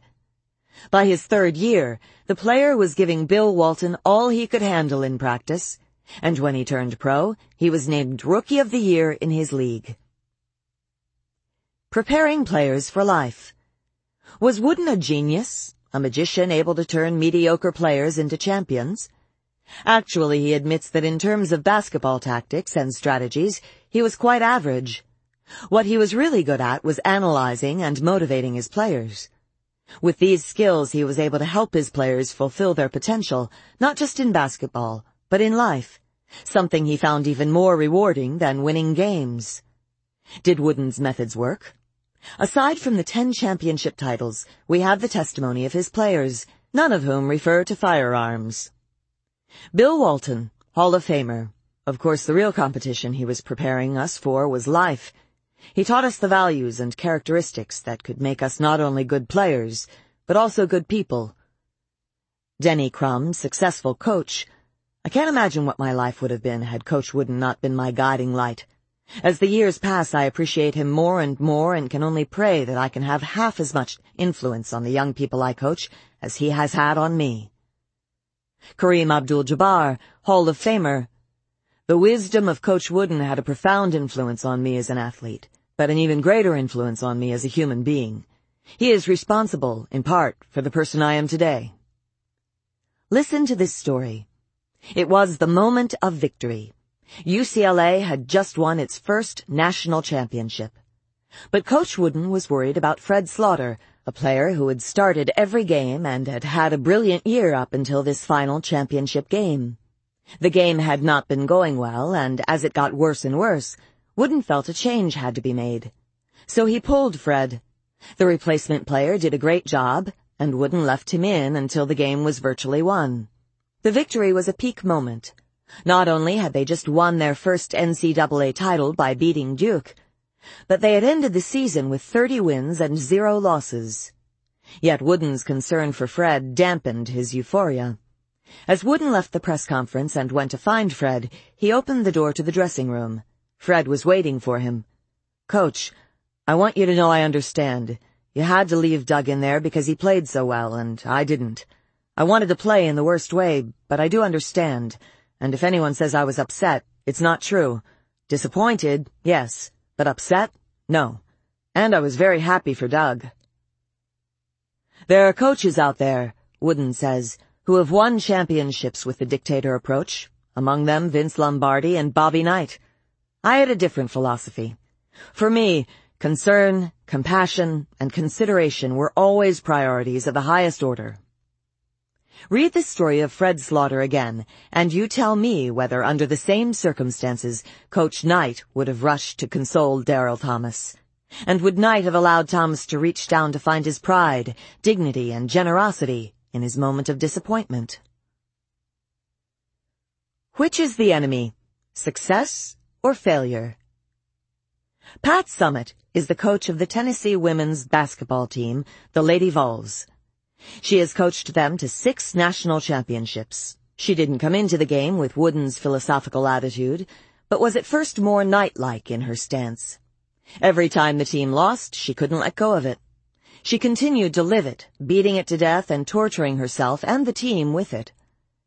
Then she graduated to a love-hate relationship with losing. Emotionally, it still makes her feel sick. But she loves what she does. It forces everyone, players and coaches, to develop a more complete game. It is success that has become the enemy. Wooden calls it being infected with success. Pat Riley, former coach of the championship Los Angeles Lakers team, calls it the disease of me, thinking you are the success and chucking the discipline and the work that got you there. Summitt explains, success lulls you. It makes the most ambitious of us complacent and sloppy. As Summitt spoke, Tennessee had won five NCAA championships, but only once when they were favored to win. On every other occasion, we were upset. We lost as many as four or five titles that we were predicted to win. After the 1996 championship, the team was complacent. The older players were the national champions, and the new players expected to be swept to victory merely by being at Tennessee. It was a disaster. They began to lose and lose badly. On December 15th, they were crushed by Stanford on their own home court. A few games later, they were crushed again. Now they had five losses and everyone had given up on them. The North Carolina coach, meaning to comfort Summitt, told her, well, just hang in there till next year.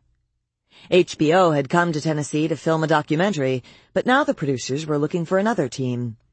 Even her assistants were thinking they wouldn't make it into the March championship playoffs.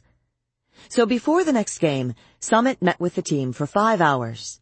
That night, they played Old Dominion, the second-ranked team in the country.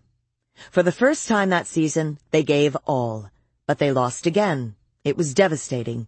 They had invested, gone for it, and still lost. Some were sobbing so hard they couldn't speak or even breathe. Get your heads up, Summitt told them. If you give effort like this all the time, if you fight like this, I'm telling you, I promise you, we'll be there in March. Two months later, they were the national champions. Conclusion? Beware of success. It can knock you into a fixed mindset. I won because I have talent, therefore I will keep winning. Success can infect a team or it can infect an individual. Alex Rodriguez, one of the best players in baseball, is not infected with success. You never stay the same, he says. You either go one way or the other. Our legacy. As parents, teachers, and coaches, we are entrusted with people's lives. They are our responsibility and our legacy. We know now that the growth mindset has a key role to play in helping us fulfill our mission and in helping them fulfill their potential. Grow your mindset. Every word and action from parent to child sends a message. Tomorrow, Listen to what you say to your kids and tune in to the messages you're sending. Are they messages that say, you have permanent traits and I'm judging them? Or are they messages that say, you're a developing person and I'm interested in your development? How do you use praise? Remember that praising children's intelligence or talent, tempting as it is, sends a fixed mindset message. It makes their confidence and motivation more fragile. Instead, try to focus on the processes they used, their strategies, effort, or choices. Practice working the process praise into your interactions with your children. Watch and listen to yourself carefully when your child messes up. Remember that constructive criticism is feedback that helps the child understand how to fix something. It's not feedback that labels or simply excuses the child. At the end of each day, write down the constructive criticism and the process praise you've given your kids. Parents often set goals their children can work toward. Remember that having an innate talent is not a goal. Expanding skills and knowledge is. Pay careful attention to the goals you set for your children. If you're a teacher, remember that lowering standards doesn't raise student self-esteem. But neither does raising standards without giving students ways of reaching them. The growth mindset gives you a way to set high standards and have students reach them. Try presenting topics in a growth framework and giving students process feedback. I think you'll like what happens.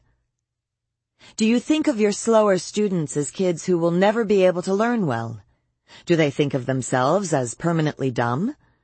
Instead, try to figure out what they don't understand and what learning strategies they don't have. Remember that great teachers believe in the growth of talent and intellect and are fascinated by the process of learning. Are you a fixed mindset coach? Do you think first and foremost about your record and your reputation? Are you intolerant of mistakes? Do you try to motivate your players through judgment? That may be what's holding up your athletes. Try on the growth mindset. Instead of asking for mistake-free games, ask for full commitment and full effort. Instead of judging the players, give them the respect and the coaching they need to develop. As parents, teachers, and coaches, our mission is developing people's potential. Let's use all the lessons of the growth mindset and whatever else we can to do this. Chapter 8 Changing Mindsets a workshop. The growth mindset is based on the belief in change, and the most gratifying part of my work is watching people change. Nothing is better than seeing people find their way to the things they value. This chapter is about kids and adults who found their way to using their abilities and about how all of us can do that. The nature of change. I was in the middle of first grade when my family moved. Suddenly I was in a new school. Everything was unfamiliar. The teacher, the students, and the work. The work was what terrified me. The new class was way ahead of my old one, or at least they seemed that way to me. They were writing letters I hadn't learned to write yet, and there was a way to do everything that everyone seemed to know except me. So when the teacher said, Class, put your name on your paper in the right place, I had no idea what she meant. So I cried. Each day things came up that I didn't know how to do. Each time I felt lost and overwhelmed. Why didn't I just say to the teacher, Mrs. Kahn, I haven't learned this yet. Could you show me how? Another time, when I was little, my parents gave me money to go to the movies with an adult and a group of kids. As I rounded the corner to the meeting place, I looked down the block and saw them all leaving. But instead of running after them and yelling, wait for me, I stood frozen, clutching the coins in my hand and watching them recede into the distance. Why didn't I try to stop them or catch up with them? Why did I accept defeat before I had tried some simple tactics? I know that in my dreams I had often performed magical or superhuman feats in the face of danger.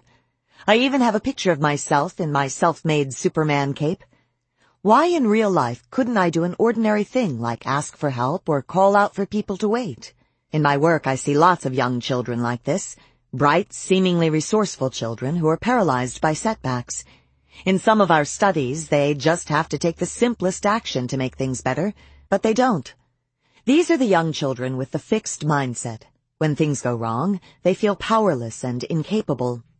Even now when something goes wrong or when something promising seems to be slipping away, I still have a passing feeling of powerlessness. Does that mean I haven't changed? No, it means that change isn't like surgery.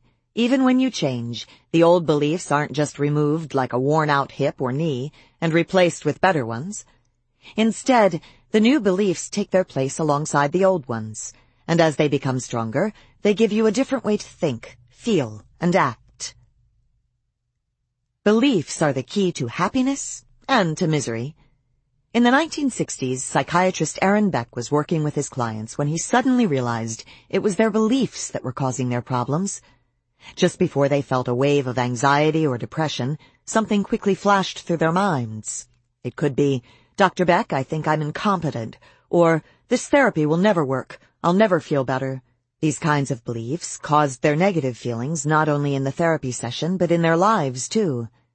They weren't beliefs people were usually conscious of. Yet Beck found he could teach people to pay attention and hear them. And then he discovered he could teach them how to work with and change these beliefs. This is how cognitive therapy was born, one of the most effective therapies ever developed. Whether they're aware of it or not, all people keep a running account of what's happening to them, what it means, and what they should do. In other words, our minds are constantly monitoring and interpreting. That's just how we stay on track. But sometimes the interpretation process goes awry. Some people put more extreme interpretations on things that happen, and they react with exaggerated feelings of anxiety, depression, or anger, or superiority. Mindsets go further. Mindsets frame the running account that's taking place in people's heads. They guide the whole interpretation process. The fixed mindset creates an internal monologue that is focused on judging. This means I'm a loser. This means I'm a better person than they are. This means I'm a bad husband. This means my partner is selfish. In several studies, we probed the way people with a fixed mindset dealt with information they were receiving. We found that they put a very strong evaluation on each and every piece of information. Something good led to a very strong positive label, and something bad led to a very strong negative label.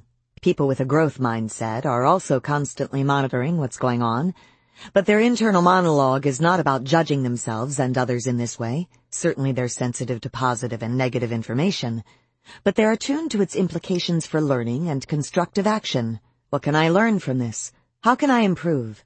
How can I help my partner to do this better? Now, cognitive therapy basically teaches people to rein in their extreme judgments and make them more reasonable. For example, suppose Alana does poorly on a test and draws the conclusion, I'm stupid. Cognitive therapy would teach her to look more closely at the facts by asking, what is the evidence for and against your conclusion? Alana may, after prodding, come up with a long list of ways in which she has been competent in the past, and may then confess, I guess I'm not as incompetent as I thought. She may also be encouraged to think of reasons she did poorly on the test other than stupidity, and these may further temper her negative judgment. Alana is then taught how to do this for herself, so that when she judges herself negatively in the future, she can refute the judgment and feel better. In this way, cognitive therapy helps people make more realistic and optimistic judgments, but it does not take them out of the fixed mindset and its world of judgment. It does not confront the basic assumption, the idea that traits are fixed, that is causing them to constantly measure themselves. In other words, it does not escort them out of the framework of judgment and into the framework of growth. This chapter is about changing the internal monologue from a judging one to a growth-oriented one. The Mindset Lectures Just learning about the growth mindset can cause a big shift in the way people think about themselves and their lives. So each year in my undergraduate course, I teach about these mindsets, not only because they are part of the topic of the course, but also because I know what pressure these students are under. Every year, students describe to me how these ideas have changed them in all areas of their lives. Here is Maggie, the aspiring writer. I recognize that when it comes to artistic or creative endeavors, I had internalized a fixed mindset. I believed that people were inherently artistic or creative, and that you could not improve through effort. This directly affected my life because I have always wanted to be a writer, but have been afraid to pursue any writing classes or to share my creative writing with others. This is directly related to my mindset because any negative criticism would mean that I am not a writer inherently. I was too scared to expose myself to the possibility that I might not be a natural. Now, after listening to your lectures, I've decided to register for a creative writing class next term, and I feel that I have really come to understand what was preventing me from pursuing an interest that has long been my secret dream. I really feel this information has empowered me. Maggie's internal monologue used to say, don't do it. Don't take a writing class. Don't share your writing with others. It's not worth the risk. Your dream could be destroyed. Protect it. Now it says, go for it. Make it happen. Develop your skills. Pursue your dream. And here's Jason, the athlete. As a student athlete at Columbia, I had exclusively the fixed mindset. Winning was everything and learning did not enter the picture. However, after listening to your lectures, I realized that this is not a good mindset. I've been working on learning while I compete, under the realization that if I can continually improve, even in matches, I will become a much better athlete. Jason's internal monologue used to be win-win, you have to win, prove yourself, everything depends on it. Now it's observe, learn, improve, become a better athlete. And finally, here's Tony, the recovering genius. In high school, I was able to get top grades with minimal studying and sleeping.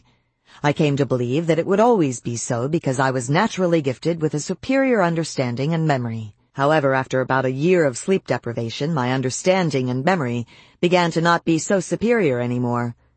When my natural talents, which I had come to depend on almost entirely for my self-esteem, as opposed to my ability to focus, my determination, or my ability to work hard, came into question, I went through a personal crisis that lasted until a few weeks ago, when you discussed the different mindsets in class.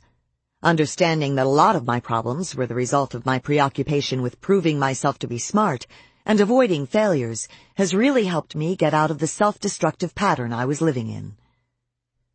Tony's internal monologue went from, I'm naturally gifted, I don't need to study, I don't need to sleep, I'm superior, to, uh-oh, I'm losing it, I can't understand things, I can't remember things, what am I now? To, don't worry so much about being smart, don't worry so much about avoiding failures, that becomes self-destructive. Let's start to study and sleep and get on with life. Of course, these people will have setbacks and disappointments, and sticking to the growth mindset may not always be easy, but just knowing it gave them another way to be. Instead of being held captive by some intimidating fantasy about the great writer, the great athlete, or the great genius, the growth mindset gave them the courage to embrace their own goals and dreams, and more important, it gave them a way to work toward making them real. A Mindset Workshop. Adolescence, as we have seen, is a time when hordes of kids turn off to school. You can almost hear the stampede as they try to get as far from learning as possible. This is a time when adults are facing some of the biggest challenges of their young lives, and a time when they are heavily evaluating themselves, often with a fixed mindset. It is precisely the kids with the fixed mindset who panic and run for cover, showing plummeting motivation and grades. Over the past few years, we've developed a workshop for these students. It teaches them the growth mindset and how to apply it to their schoolwork. Here is part of what they're told. Many people think of the brain as a mystery. They don't know much about intelligence and how it works. When they do think about what intelligence is, many people believe that a person is born either smart, average, or dumb, and stays that way for life. But new research shows that the brain is more like a muscle. It changes and gets stronger when you use it. And scientists have been able to show just how the brain grows and gets stronger when you learn. We then describe how the brain forms new connections and grows when people practice and learn new things. When you learn new things, these tiny connections in the brain actually multiply and get stronger. The more that you challenge your mind to learn, the more your brain cells grow. Then things that you once found very hard or even impossible, like speaking a foreign language or doing algebra, seem to become easy. The result is a stronger, smarter brain.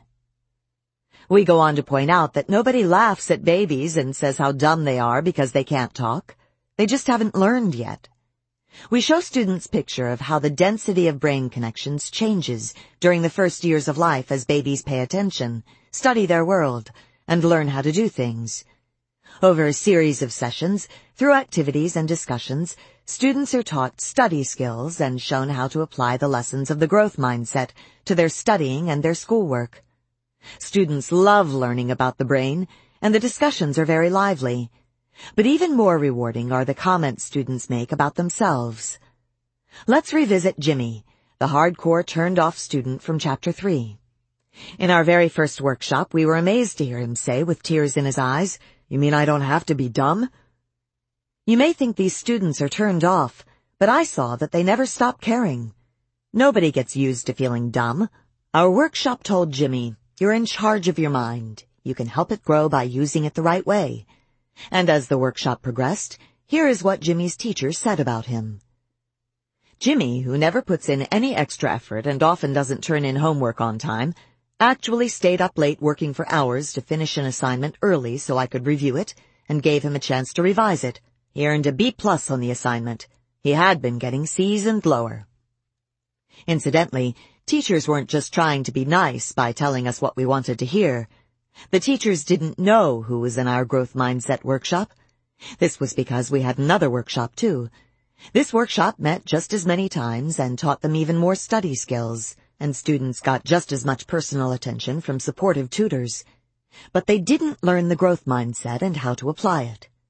Teachers didn't know which of their students went to which of the workshops, but they still singled out Jimmy and many of the students in the growth mindset workshop to tell us that they'd seen real changes in their motivation to learn and improve.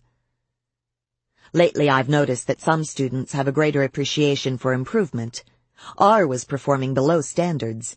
He has learned to appreciate the improvement of his grades from 52, 46, and 49 to his grades of 67 and 71. He valued his growth in learning mathematics. M was far below grade level. During the past several weeks, she has voluntarily asked for extra help from me during her lunch period in order to improve her test-taking performance. Her grades drastically improved from failing to an 84 on the most recent exam. Positive changes in motivation and behavior are noticeable in K and J. They have begun to work hard on a consistent basis. Several students have voluntarily participated in peer tutoring sessions during their lunch periods or after school. Students such as N and S were passing when they requested the extra help and were motivated by the prospect of sheer improvement. We were eager to see whether the workshop affected students' grades, so, with their permission, we looked at students' final marks at the end of the semester. We looked especially at their math grades, since those reflected real learning of challenging new concepts. Before the workshop, students' math grades had been suffering badly. But after, lo and behold, students who'd been in the growth mindset workshop showed a jump in their grades. They were now clearly doing better than the students who'd been in the other workshop. The growth mindset workshop, just eight sessions long, had a real impact. This one adjustment of students' beliefs seemed to unleash their brain power and inspire them to work and achieve. Of course, they were in a school where the teachers were responsive to their outpouring of motivation and were willing to put in the extra work to help them learn. Even so, these findings show the power of changing mindsets. The students in the other workshop did not improve. Despite their eight sessions of training in study skills and other good things, they showed no gains because they were not taught to think differently about their minds. They were not motivated to put the skills into practice. The Mindset Workshop put students in charge of their brains. Freed from the vice of the fixed mindset, Jimmy and others like him could now use their minds more freely and fully. Brainology. The problem with the workshop was that it required a big staff to deliver it. This wouldn't be feasible on a large scale. Plus, the teachers weren't directly involved. They could be helpful in helping to sustain the students' gains. So we decided to put our workshop on the interactive computer modules and have teachers guide their classes through the modules. With the advice of educational experts, media experts, and brain experts, we developed the Brainology program. It presents animated figures, Chris and Dahlia, seventh graders who are cool but are having problems with their schoolwork. Dahlia is having trouble with Spanish, and Chris with math. They visit the lab of Dr. Cerebrus, a slightly mad brain scientist, who teaches them all about the brain and the care and feeding of it. He teaches them what to do for maximum performance from the brain, like sleeping enough, eating the right things, and using good study strategies. And he teaches them how the brain grows as they learn. The program all along shows students how Chris and Dahlia apply these lessons to their schoolwork. The interactive portions allow students to do brain experiments, see videos of real students with their problems and study strategies, recommend study plans for Chris and Dahlia, and keep a journal of their own problems and study plans. Here are some of the seventh graders writing about how this program changed them. After Brainology, I now have a new look at things. Now my attitude toward the subjects I have trouble in is I try harder to study and master the skills. I've been using my time more wisely, studying every day and reviewing the notes that I took on that day. I'm really glad that I joined this program because it increased my intelligence about the brain. I did change my mind about how the brain works and I do things differently. I will try harder because I know that the more you try, the more your brain works. All I can say is that brainology changed my grades. Bon voyage!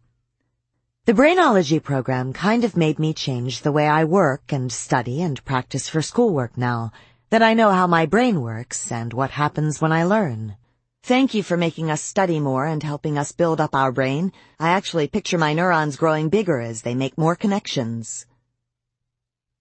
Teacher told us how formally turned off students were now talking the brainology talk. For example, they were taught that when they studied well and learned something, they transferred it from temporary storage, working memory, to the more permanent storage, long-term memory. Now they were saying to each other, I'll have to put that into my long-term memory. Sorry, that stuff is not in my long-term memory. I guess I was only using my working memory. Teachers said that students were also offered to practice, study, take notes, or pay attention more to make sure that neural connections would be made. As one student said, Yes, the Brainology program helped a lot. Every time I thought about not doing work, I remembered that my neurons could grow if I did do the work. The teachers also changed. Not only did they say great things about how their students benefited, they also said great things about the insights they themselves had gained.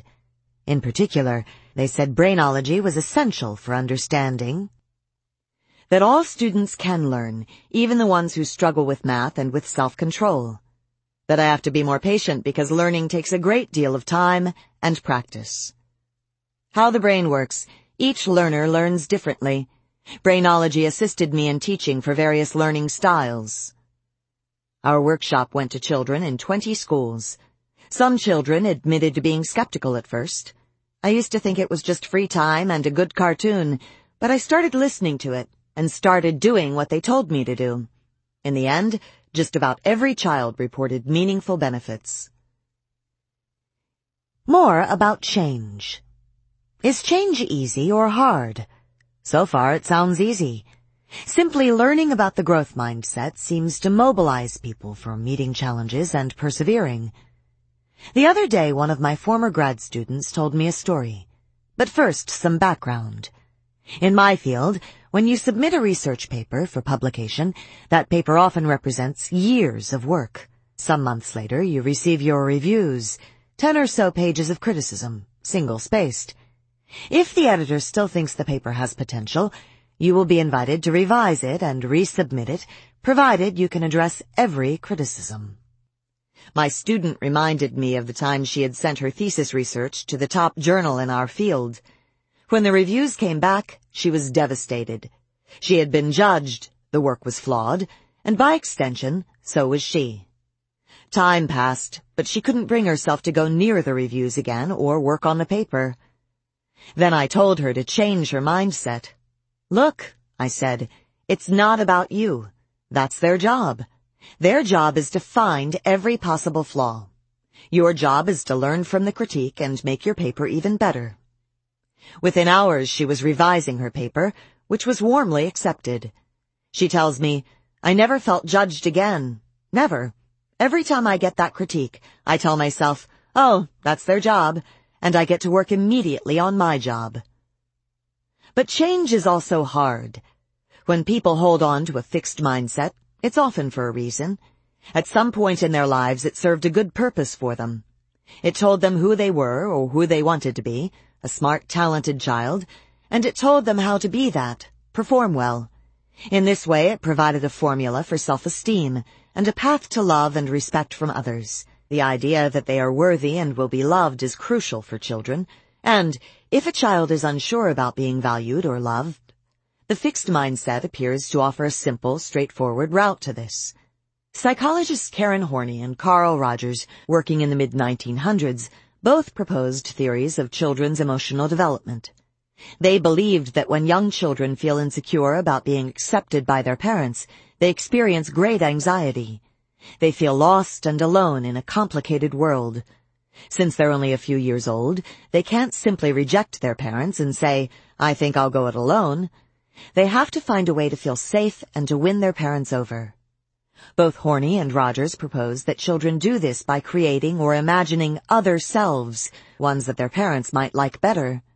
These new selves are what they think the parents are looking for, and what may win them the parents' acceptance. Often these steps are good adjustments to the family situation at the time, bringing the child some security and hope. The problem is that this new self, this all-competent, strong, good self that they now try to be, is likely to be a fixed mindset self.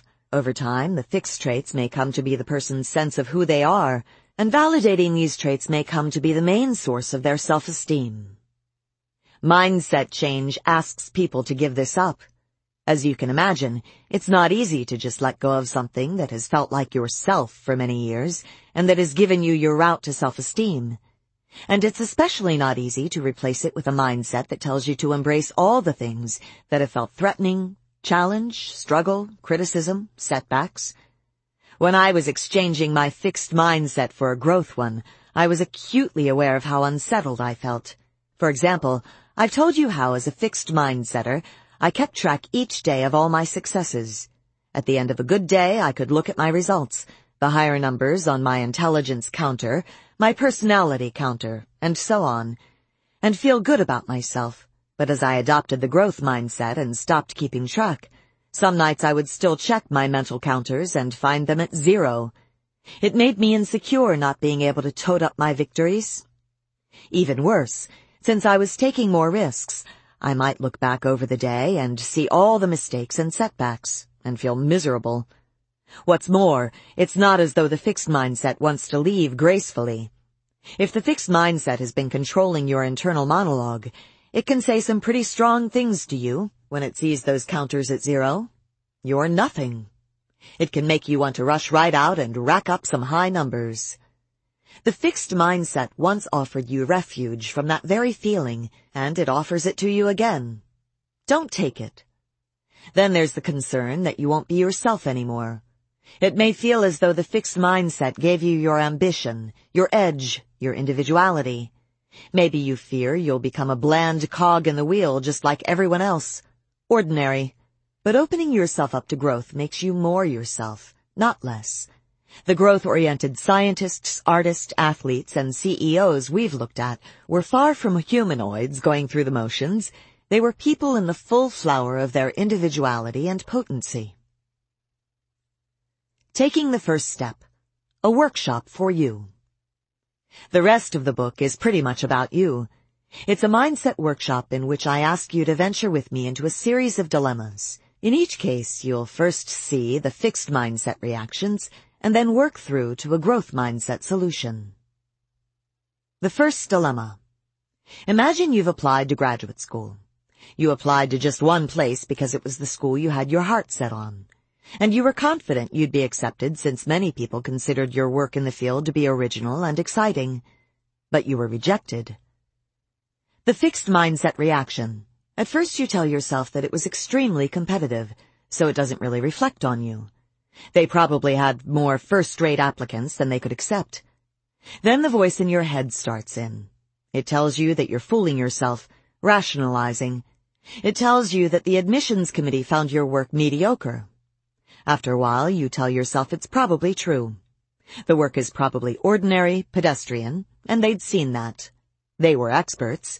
The verdict is in and you're not worthy. With some effort, you talk yourself back into your first reasonable and more flattering conclusion, and you feel better. In the fixed mindset, and in most cognitive therapies, that's the end of it. You've regained your self-esteem, so the job is finished. But in the growth mindset, that's just the first step. All you've done is talk to yourself. Now comes the learning and self-improvement part. The growth mindset step. Think about your goal and think about what you could do to stay on track toward achieving it. What steps could you do to help yourself succeed? What information could you gather? Well, maybe you could apply to more schools next time, or maybe in the meantime you could gather more information about what makes a good application. What are they looking for? What experiences do they value? You could seek out those experiences before the next application. Since this is a true story, I know what step the rejected applicant took. She was given some growth mindset advice and a few days later she called the school. When she located the relevant person and told him the situation, she said, I don't want to dispute your decision. I just want to know, if I decide to apply again in the future, how I can improve my application. I would be very grateful if you could give me some feedback along those lines. Nobody scoffs at an honest plea for helpful feedback. Several days later, he called her back and offered her admission. It had indeed been a close call and, after reconsidering her application, the department decided they could take one more person that year. Plus, they liked her initiative. She had reached out for information that would allow her to learn from experience and improve in the future. It turned out in this case that she didn't have to improve her application, she got to plunge right into learning in her new graduate program. Plans that you'll carry out and ones that you won't. The key part of our applicant's reaction was her call to the school to get more information. It wasn't easy. Every day people plan to do difficult things, but they don't do them. They think, I'll do it tomorrow, and they swear to themselves that they'll follow through the next day. Research by Peter Gollwitzer and his colleagues shows that vowing, even intense vowing, is often useless. The next day comes, and the next day goes. What works is making a vivid, concrete plan. Tomorrow during my break, I'll get a cup of tea, close the door to my office, and call the graduate school. Or in another case, on Wednesday morning, right after I get up and brush my teeth, I'll sit at my desk and start writing my report. Or, Tonight, right after the dinner dishes are done, I'll sit down with my wife in the living room and have that discussion. I'll say to her, Dear, I'd like to talk about something that I think will make us happier. Think of something you need to do, something you want to learn, or a problem you have to confront. What is it? Now make a concrete plan. When will you follow through on your plan? Where will you do it? How will you do it? Think about it in vivid detail. These concrete plans, plans you can visualize about when, where, and how you are going to do something, lead to really high levels of follow-through, which of course ups the chances of success. So the idea is not only to make a growth mindset plan, but also to visualize in a concrete way how you are going to carry it out. Feeling bad, but doing good. Let's go back a few paragraphs to when you were rejected by the graduate school. Suppose your attempt to make yourself feel better had failed. You could still have taken the growth mindset. You can feel miserable and still reach out for information that will help you improve. Sometimes after I have a setback, I go through the process of talking to myself about what it means and how I plan to deal with it. Everything seems fine until I sleep on it. In my sleep I have dream after dream of loss, failure, or rejection, depending on what happened. Once when I'd experienced a loss, I went to sleep and had the following dreams. My hair fell out, my teeth fell out, I had a baby and it died, and so on. Another time when I felt rejected, my dreams generated countless rejection experiences, real and imagined. In each instance, the incident triggered a theme, and my too active imagination gathered up all the variations on the theme to place before me. When I woke up, I felt as though I had been through the wars. It would be nice if this didn't happen, but it's irrelevant. It might be easier to mobilize for action if I felt better, but it doesn't matter. The plan is the plan. Remember the depressed students with the growth mindset? The worse they felt, the more they did the constructive thing. The less they felt like it, the more they made themselves do it. The critical thing is to make a concrete, growth-oriented plan and to stick to it. The number one draft choice.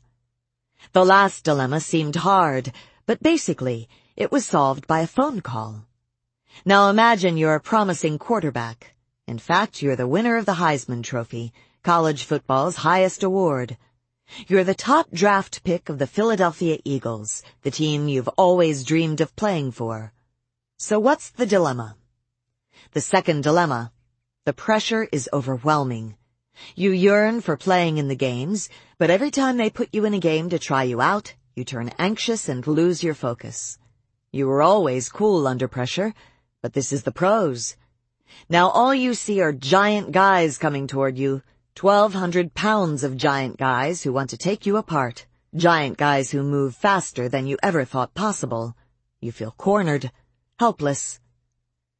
The fixed mindset reaction. You torture yourself with the idea that a quarterback is a leader, and you're no leader. How could you ever inspire the confidence of your teammates when you can't get your act together to throw a good pass or scramble for a few yards? To make things worse, the sportscasters keep asking, what happened to the boy wonder? To minimize the humiliation, you begin to keep to yourself, and to avoid the sportscasters, you disappear into the locker room right after the game. Well, is this a recipe for success? What steps could you take to make things better? Think about the resources at your disposal and how you could use them. But first, get your mindset turned around. The growth mindset step. In the growth mindset, you tell yourself that the switch to the professionals is a huge step, one that takes a lot of adjustment and a lot of learning. There are many things you couldn't possibly know yet and that you'd better start finding out about. You try to spend more time with the veteran quarterbacks, asking them questions and watching tapes with them. Instead of hiding your insecurities, you talk about how different it is from college. They in turn tell you that's exactly how they felt. In fact, they share their humiliating stories with you.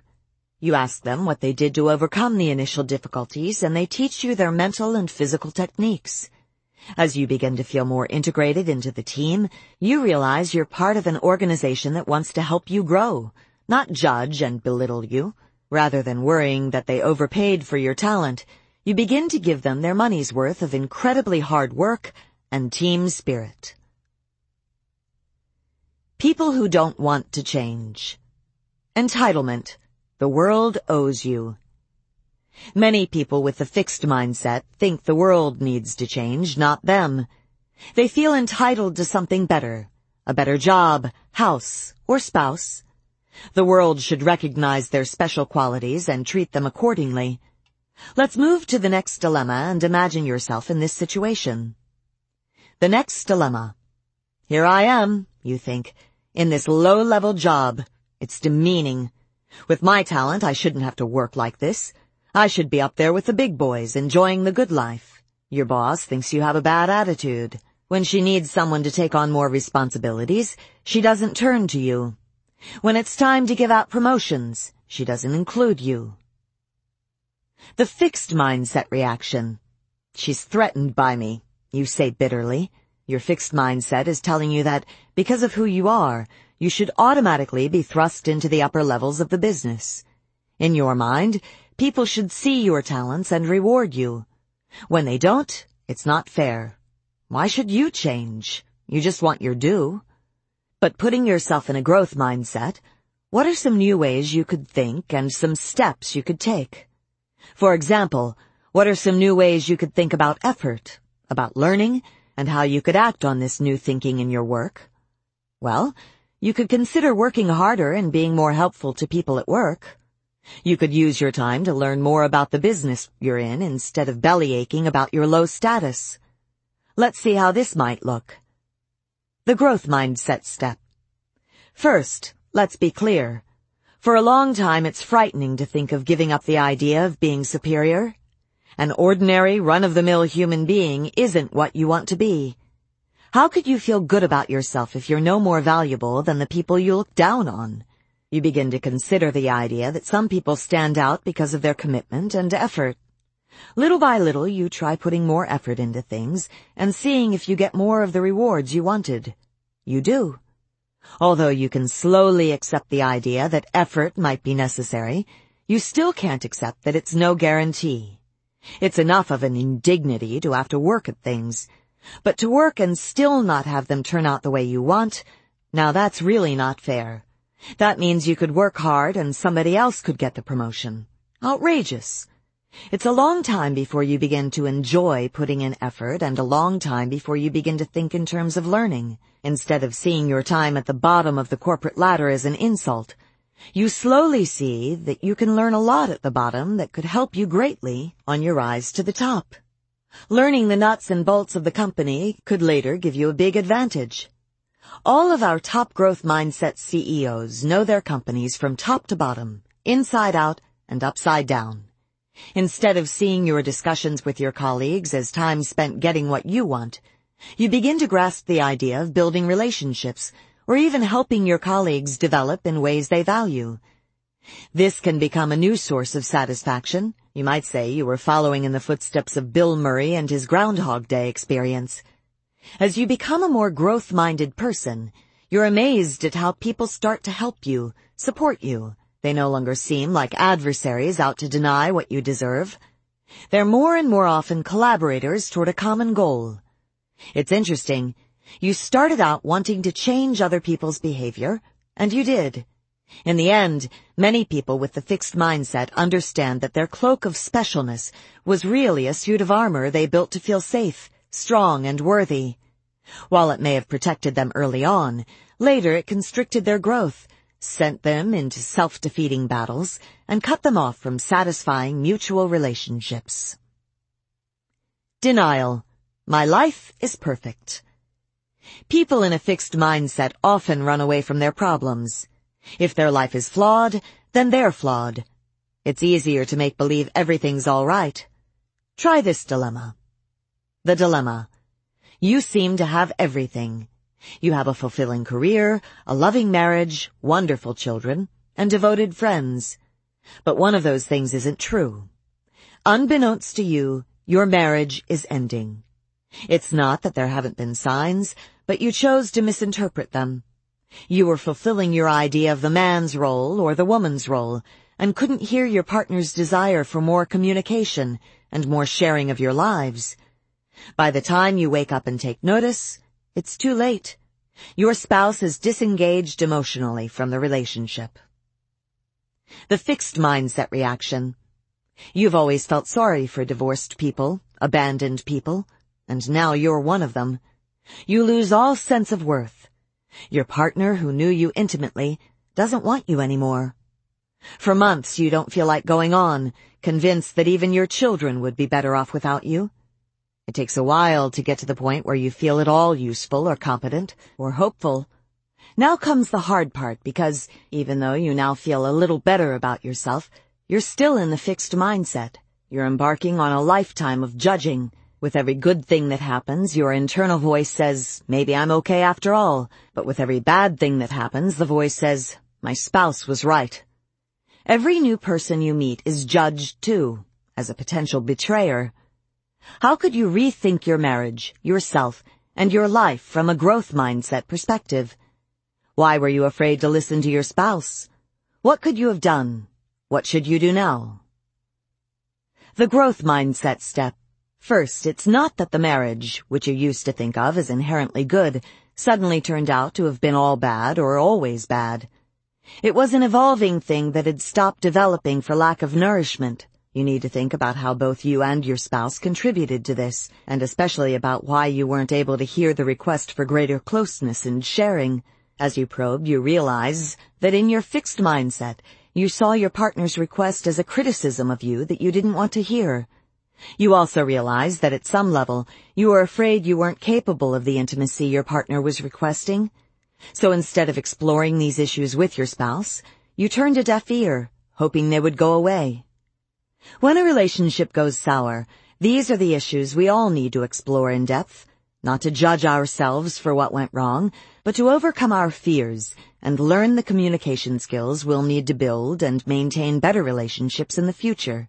Ultimately, a growth mindset allows people to carry forth not judgments and bitterness, but new understanding and new skills. Is someone in your life trying to tell you something you're refusing to hear? Step into the growth mindset and listen again. Changing your child's mindset. Many of our children our most precious resource, are stuck in a fixed mindset. You can give them a personal brainology workshop. Let's look at some ways to do this. The precocious fixed mindsetter. Most kids who adopt a fixed mindset don't become truly passionate deliverers until later in childhood. But some kids take to it much earlier. The dilemma. Imagine your young son comes home from school one day and says to you, some kids are smart and some kids are dumb. They have a worse brain. You're appalled. Who told you that? You ask him, gearing up to complain to the school. I figured it out myself, he says proudly. He saw that some children could read and write their letters and add a lot of numbers and others couldn't. He drew his conclusion, and he held fast to it. Your son is precocious in all aspects of the fixed mindset, and soon the mindset is in full flower. He develops a distaste for effort, he wants his smart brain to churn things out quickly for him, and it often does. When he takes to chess very quickly, your spouse, thinking to inspire him, rents the movie Searching for Bobby Fischer, a film about a young chess champion. What your son learns from the film is that you could lose and not be a champion anymore. So he retires. I'm a chess champion, he announces to one and all. A champion who won't play. Because he now understands what losing means, he takes further steps to avoid it. He starts cheating at Candyland, Chutes and Ladders, and other games. He talks often about all the things he can do and other children can't. When you and your spouse tell him that other children aren't dumb, they just haven't practiced as much as he has, he refuses to believe it. He watches things carefully at school and then comes home and reports, even when the teacher shows us something new, I can do it better than them. I don't have to practice. This boy is invested in his brain, not in making it grow, but in singing its praises. You've already told him that it's about practice and learning, not smart and dumb, but he doesn't buy it. What else can you do? What are the other ways you can get the message across? The growth mindset step. You decide that rather than trying to talk him out of the fixed mindset, you have to live the growth mindset. At the dinner table each evening, you and your partner structure the discussion around the growth mindset, asking each child and each other, what did you learn today? What mistake did you make that taught you something? What did you try harder at today? You go around the table with each question, excitedly discussing your own and one another's efforts, strategies, setbacks, and learning. You talk about skills you have today that you didn't have yesterday because of the practice you put in. You dramatize mistakes you made that held the key to the solution, telling it like a mystery story. You describe with relish things you're struggling with and making progress on. Soon the children can't wait each night to tell their stories.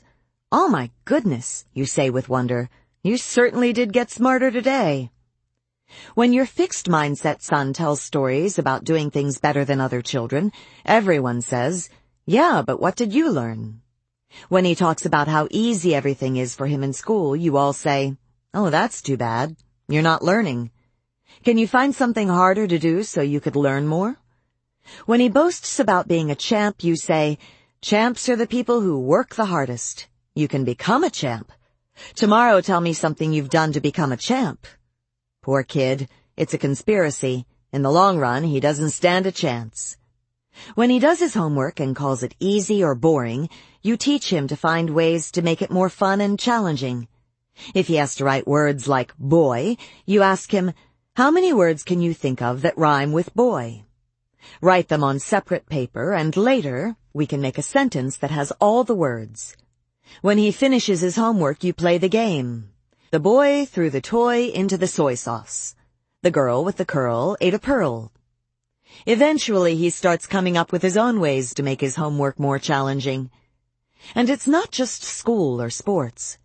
You encourage the children to talk about ways they learn to make friends, or ways they're learning to understand and help others. You want to communicate that feats of intellect or physical prowess are not all you care about. For a long time, your son remains attracted to the fixed mindset. He loves the idea that he's inherently special, case closed.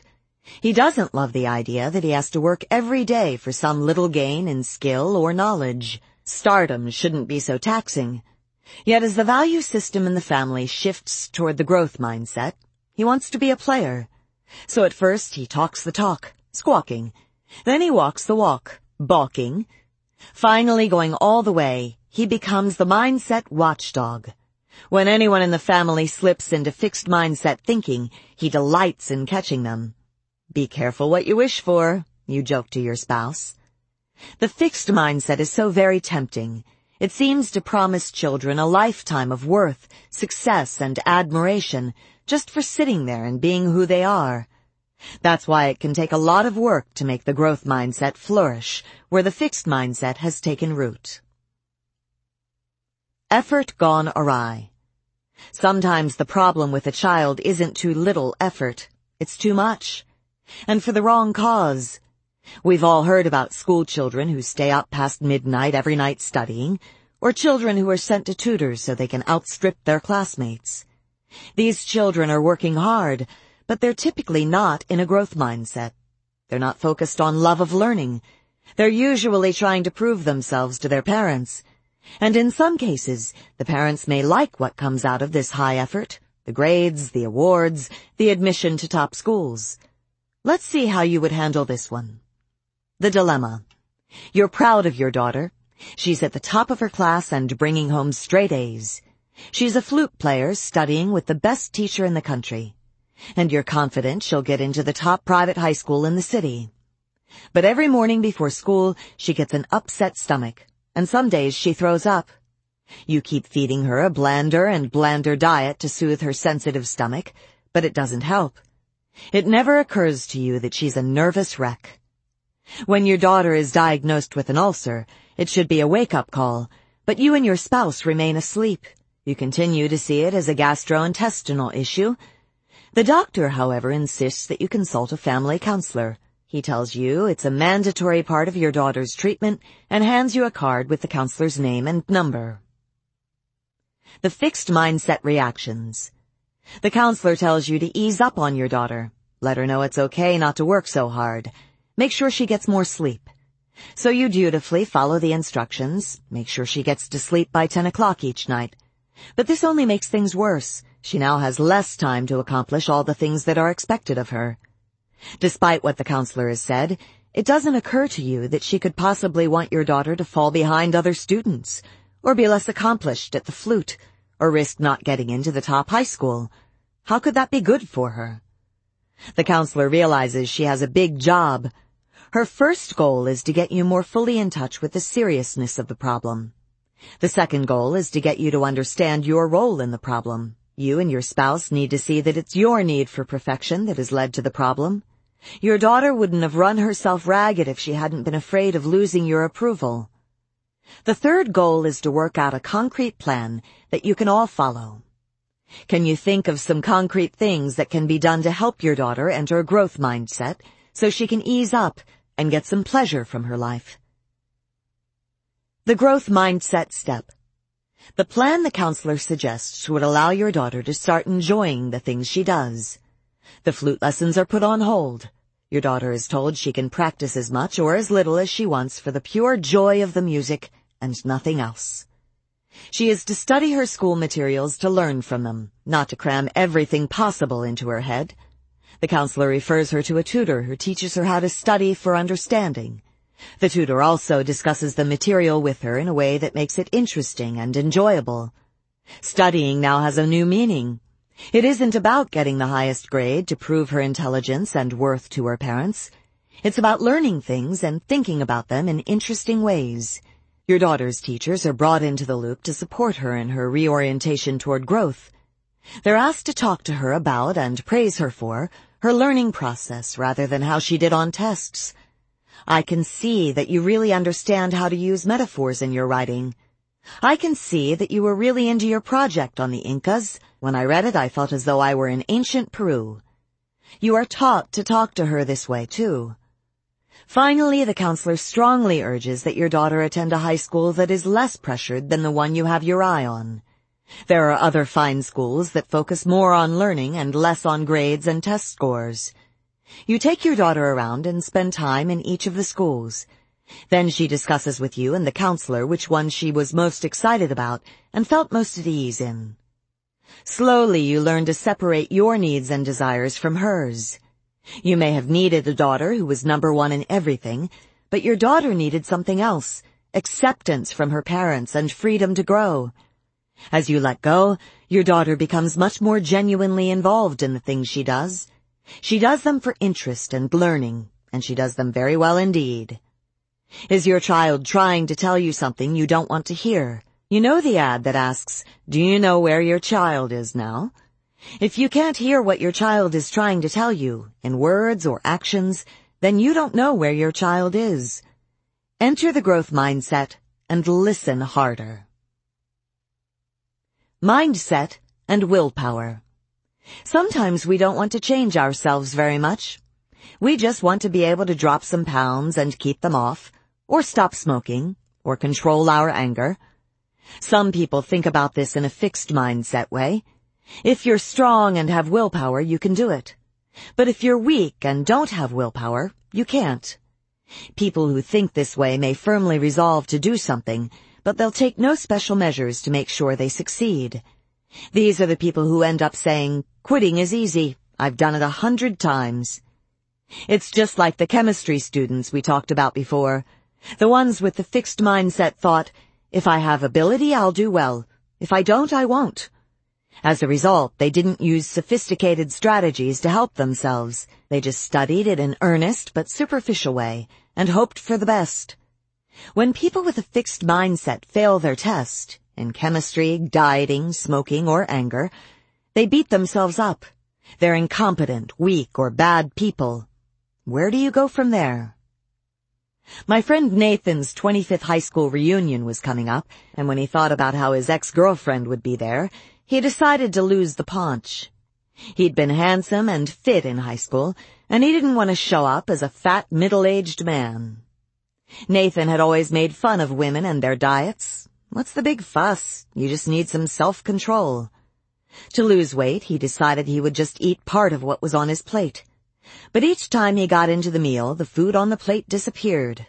I blew it, he'd say, feeling like a failure and ordering dessert either to seal the failure or to lift his mood. I'd say, Nathan, this isn't working. You need a better system. Why not put some of the meal aside at the beginning or have the restaurant wrap it up to take home? Why not fill your plate with extra vegetables so it'll look like more food? There are lots of things you can do. To this he would say, no, I have to be strong. Nathan ended up going on one of those liquid crash diets losing weight for the reunion and putting back more than he lost afterward. I wasn't sure how this was being strong and how using some simple strategies was being weak. Next time you try to diet, think of Nathan and remember that willpower is not just a thing you have or don't have. Willpower needs help. I'll come back to this point. Anger. Controlling anger is something else that's a problem for many people. Something triggers their temper and off they go, losing control of their mouths or worse. Here too, people may vow that next time they'll be different. Anger control is a big issue between partners and between parents and children.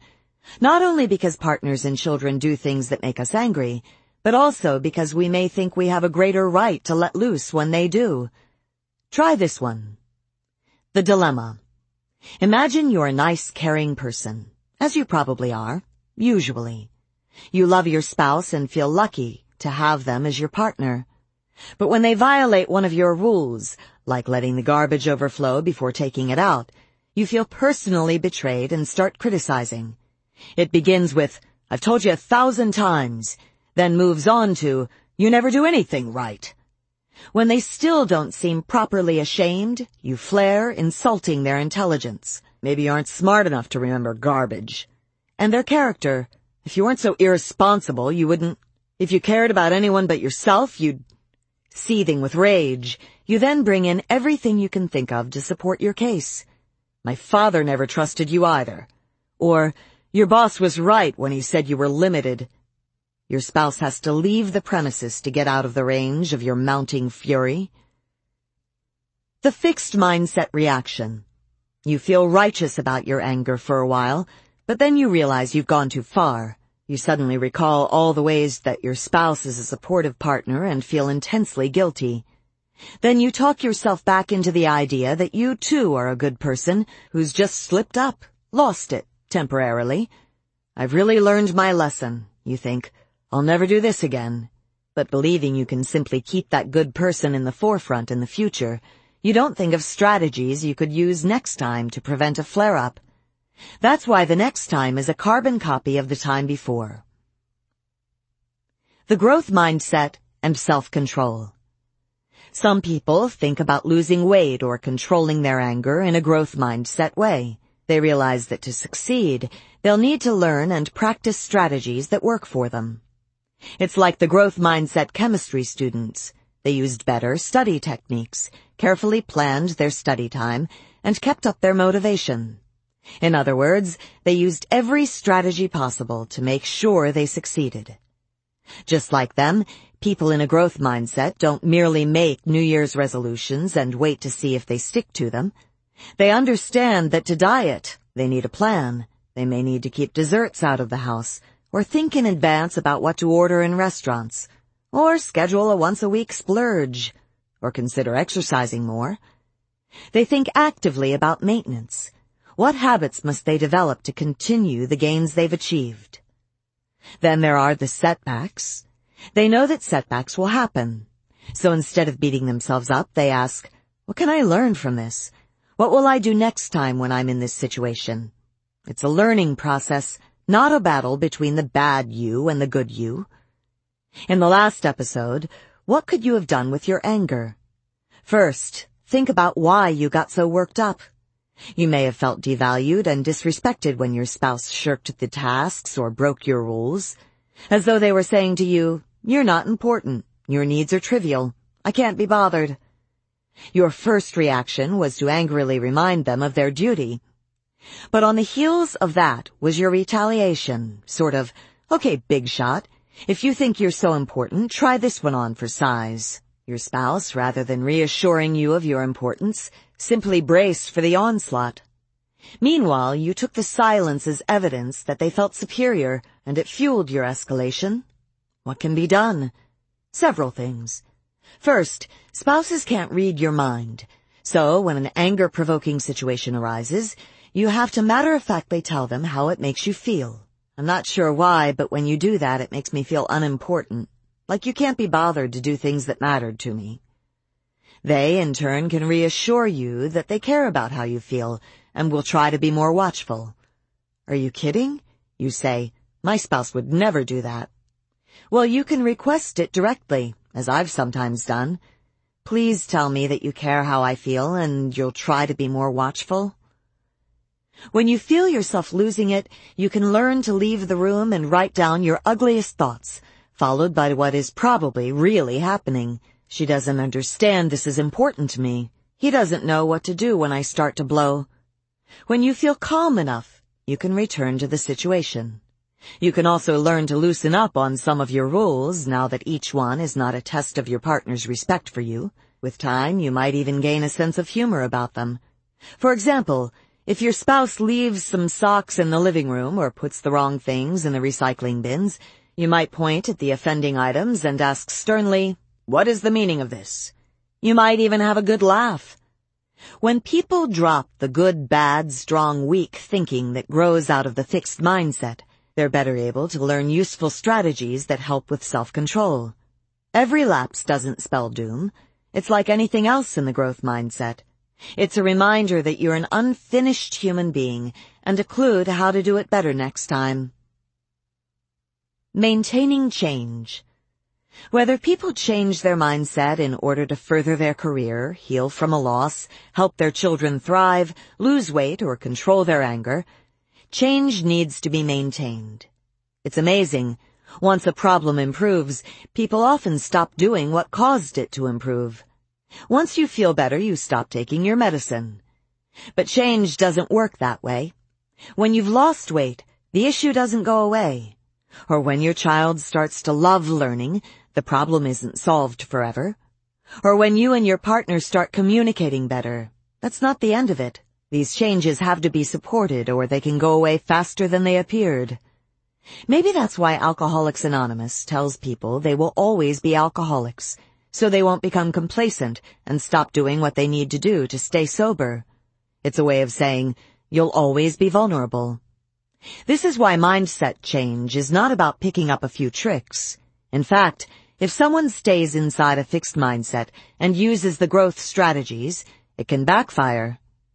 Wes, a dad with a fixed mindset, was at his wit's end. He'd come home exhausted from work every evening and his son, Mickey, would refuse to cooperate. Wes wanted quiet, but Mickey was noisy.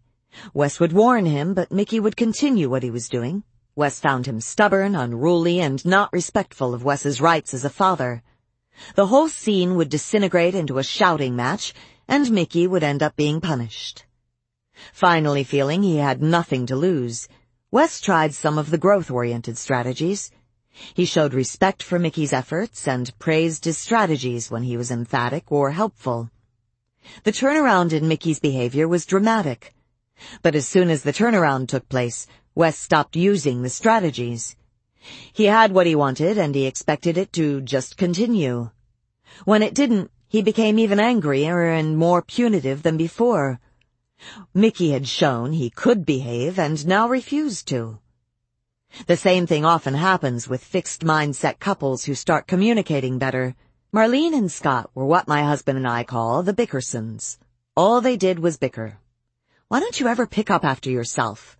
I might if you weren't such a nag. I wouldn't have to nag if you did what you were supposed to do. Who made you the judge of what I'm supposed to do?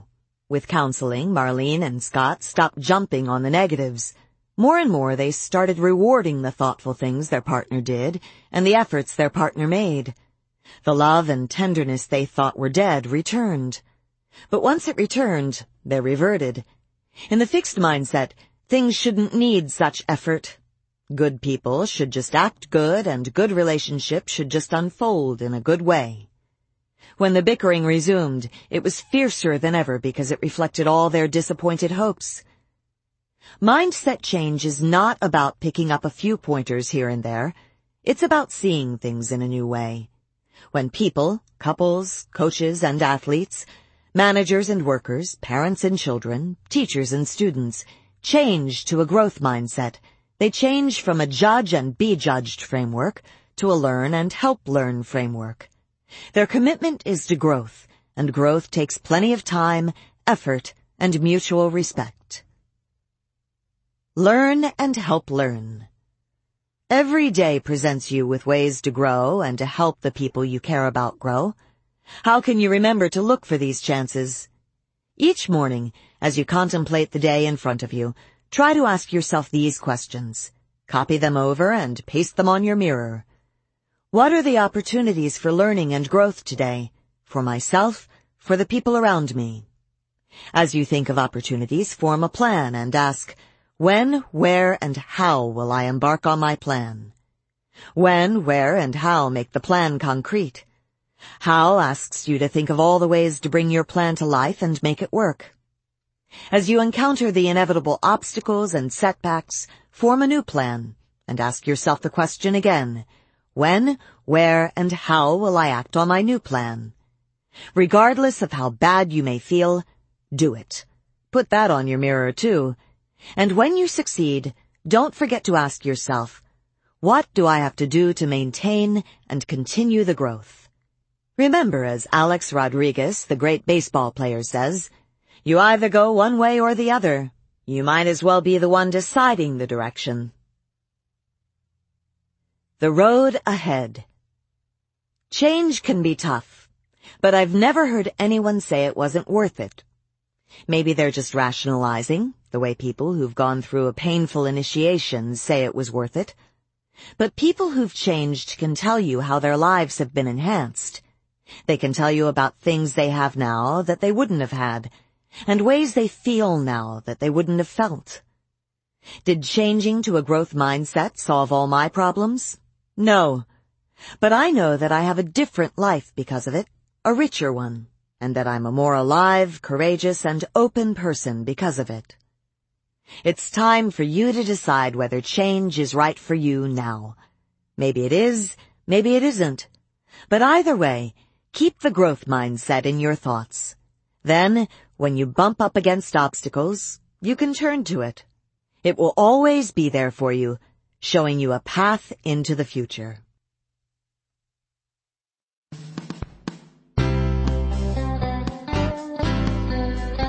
This has been a Gildan audio production.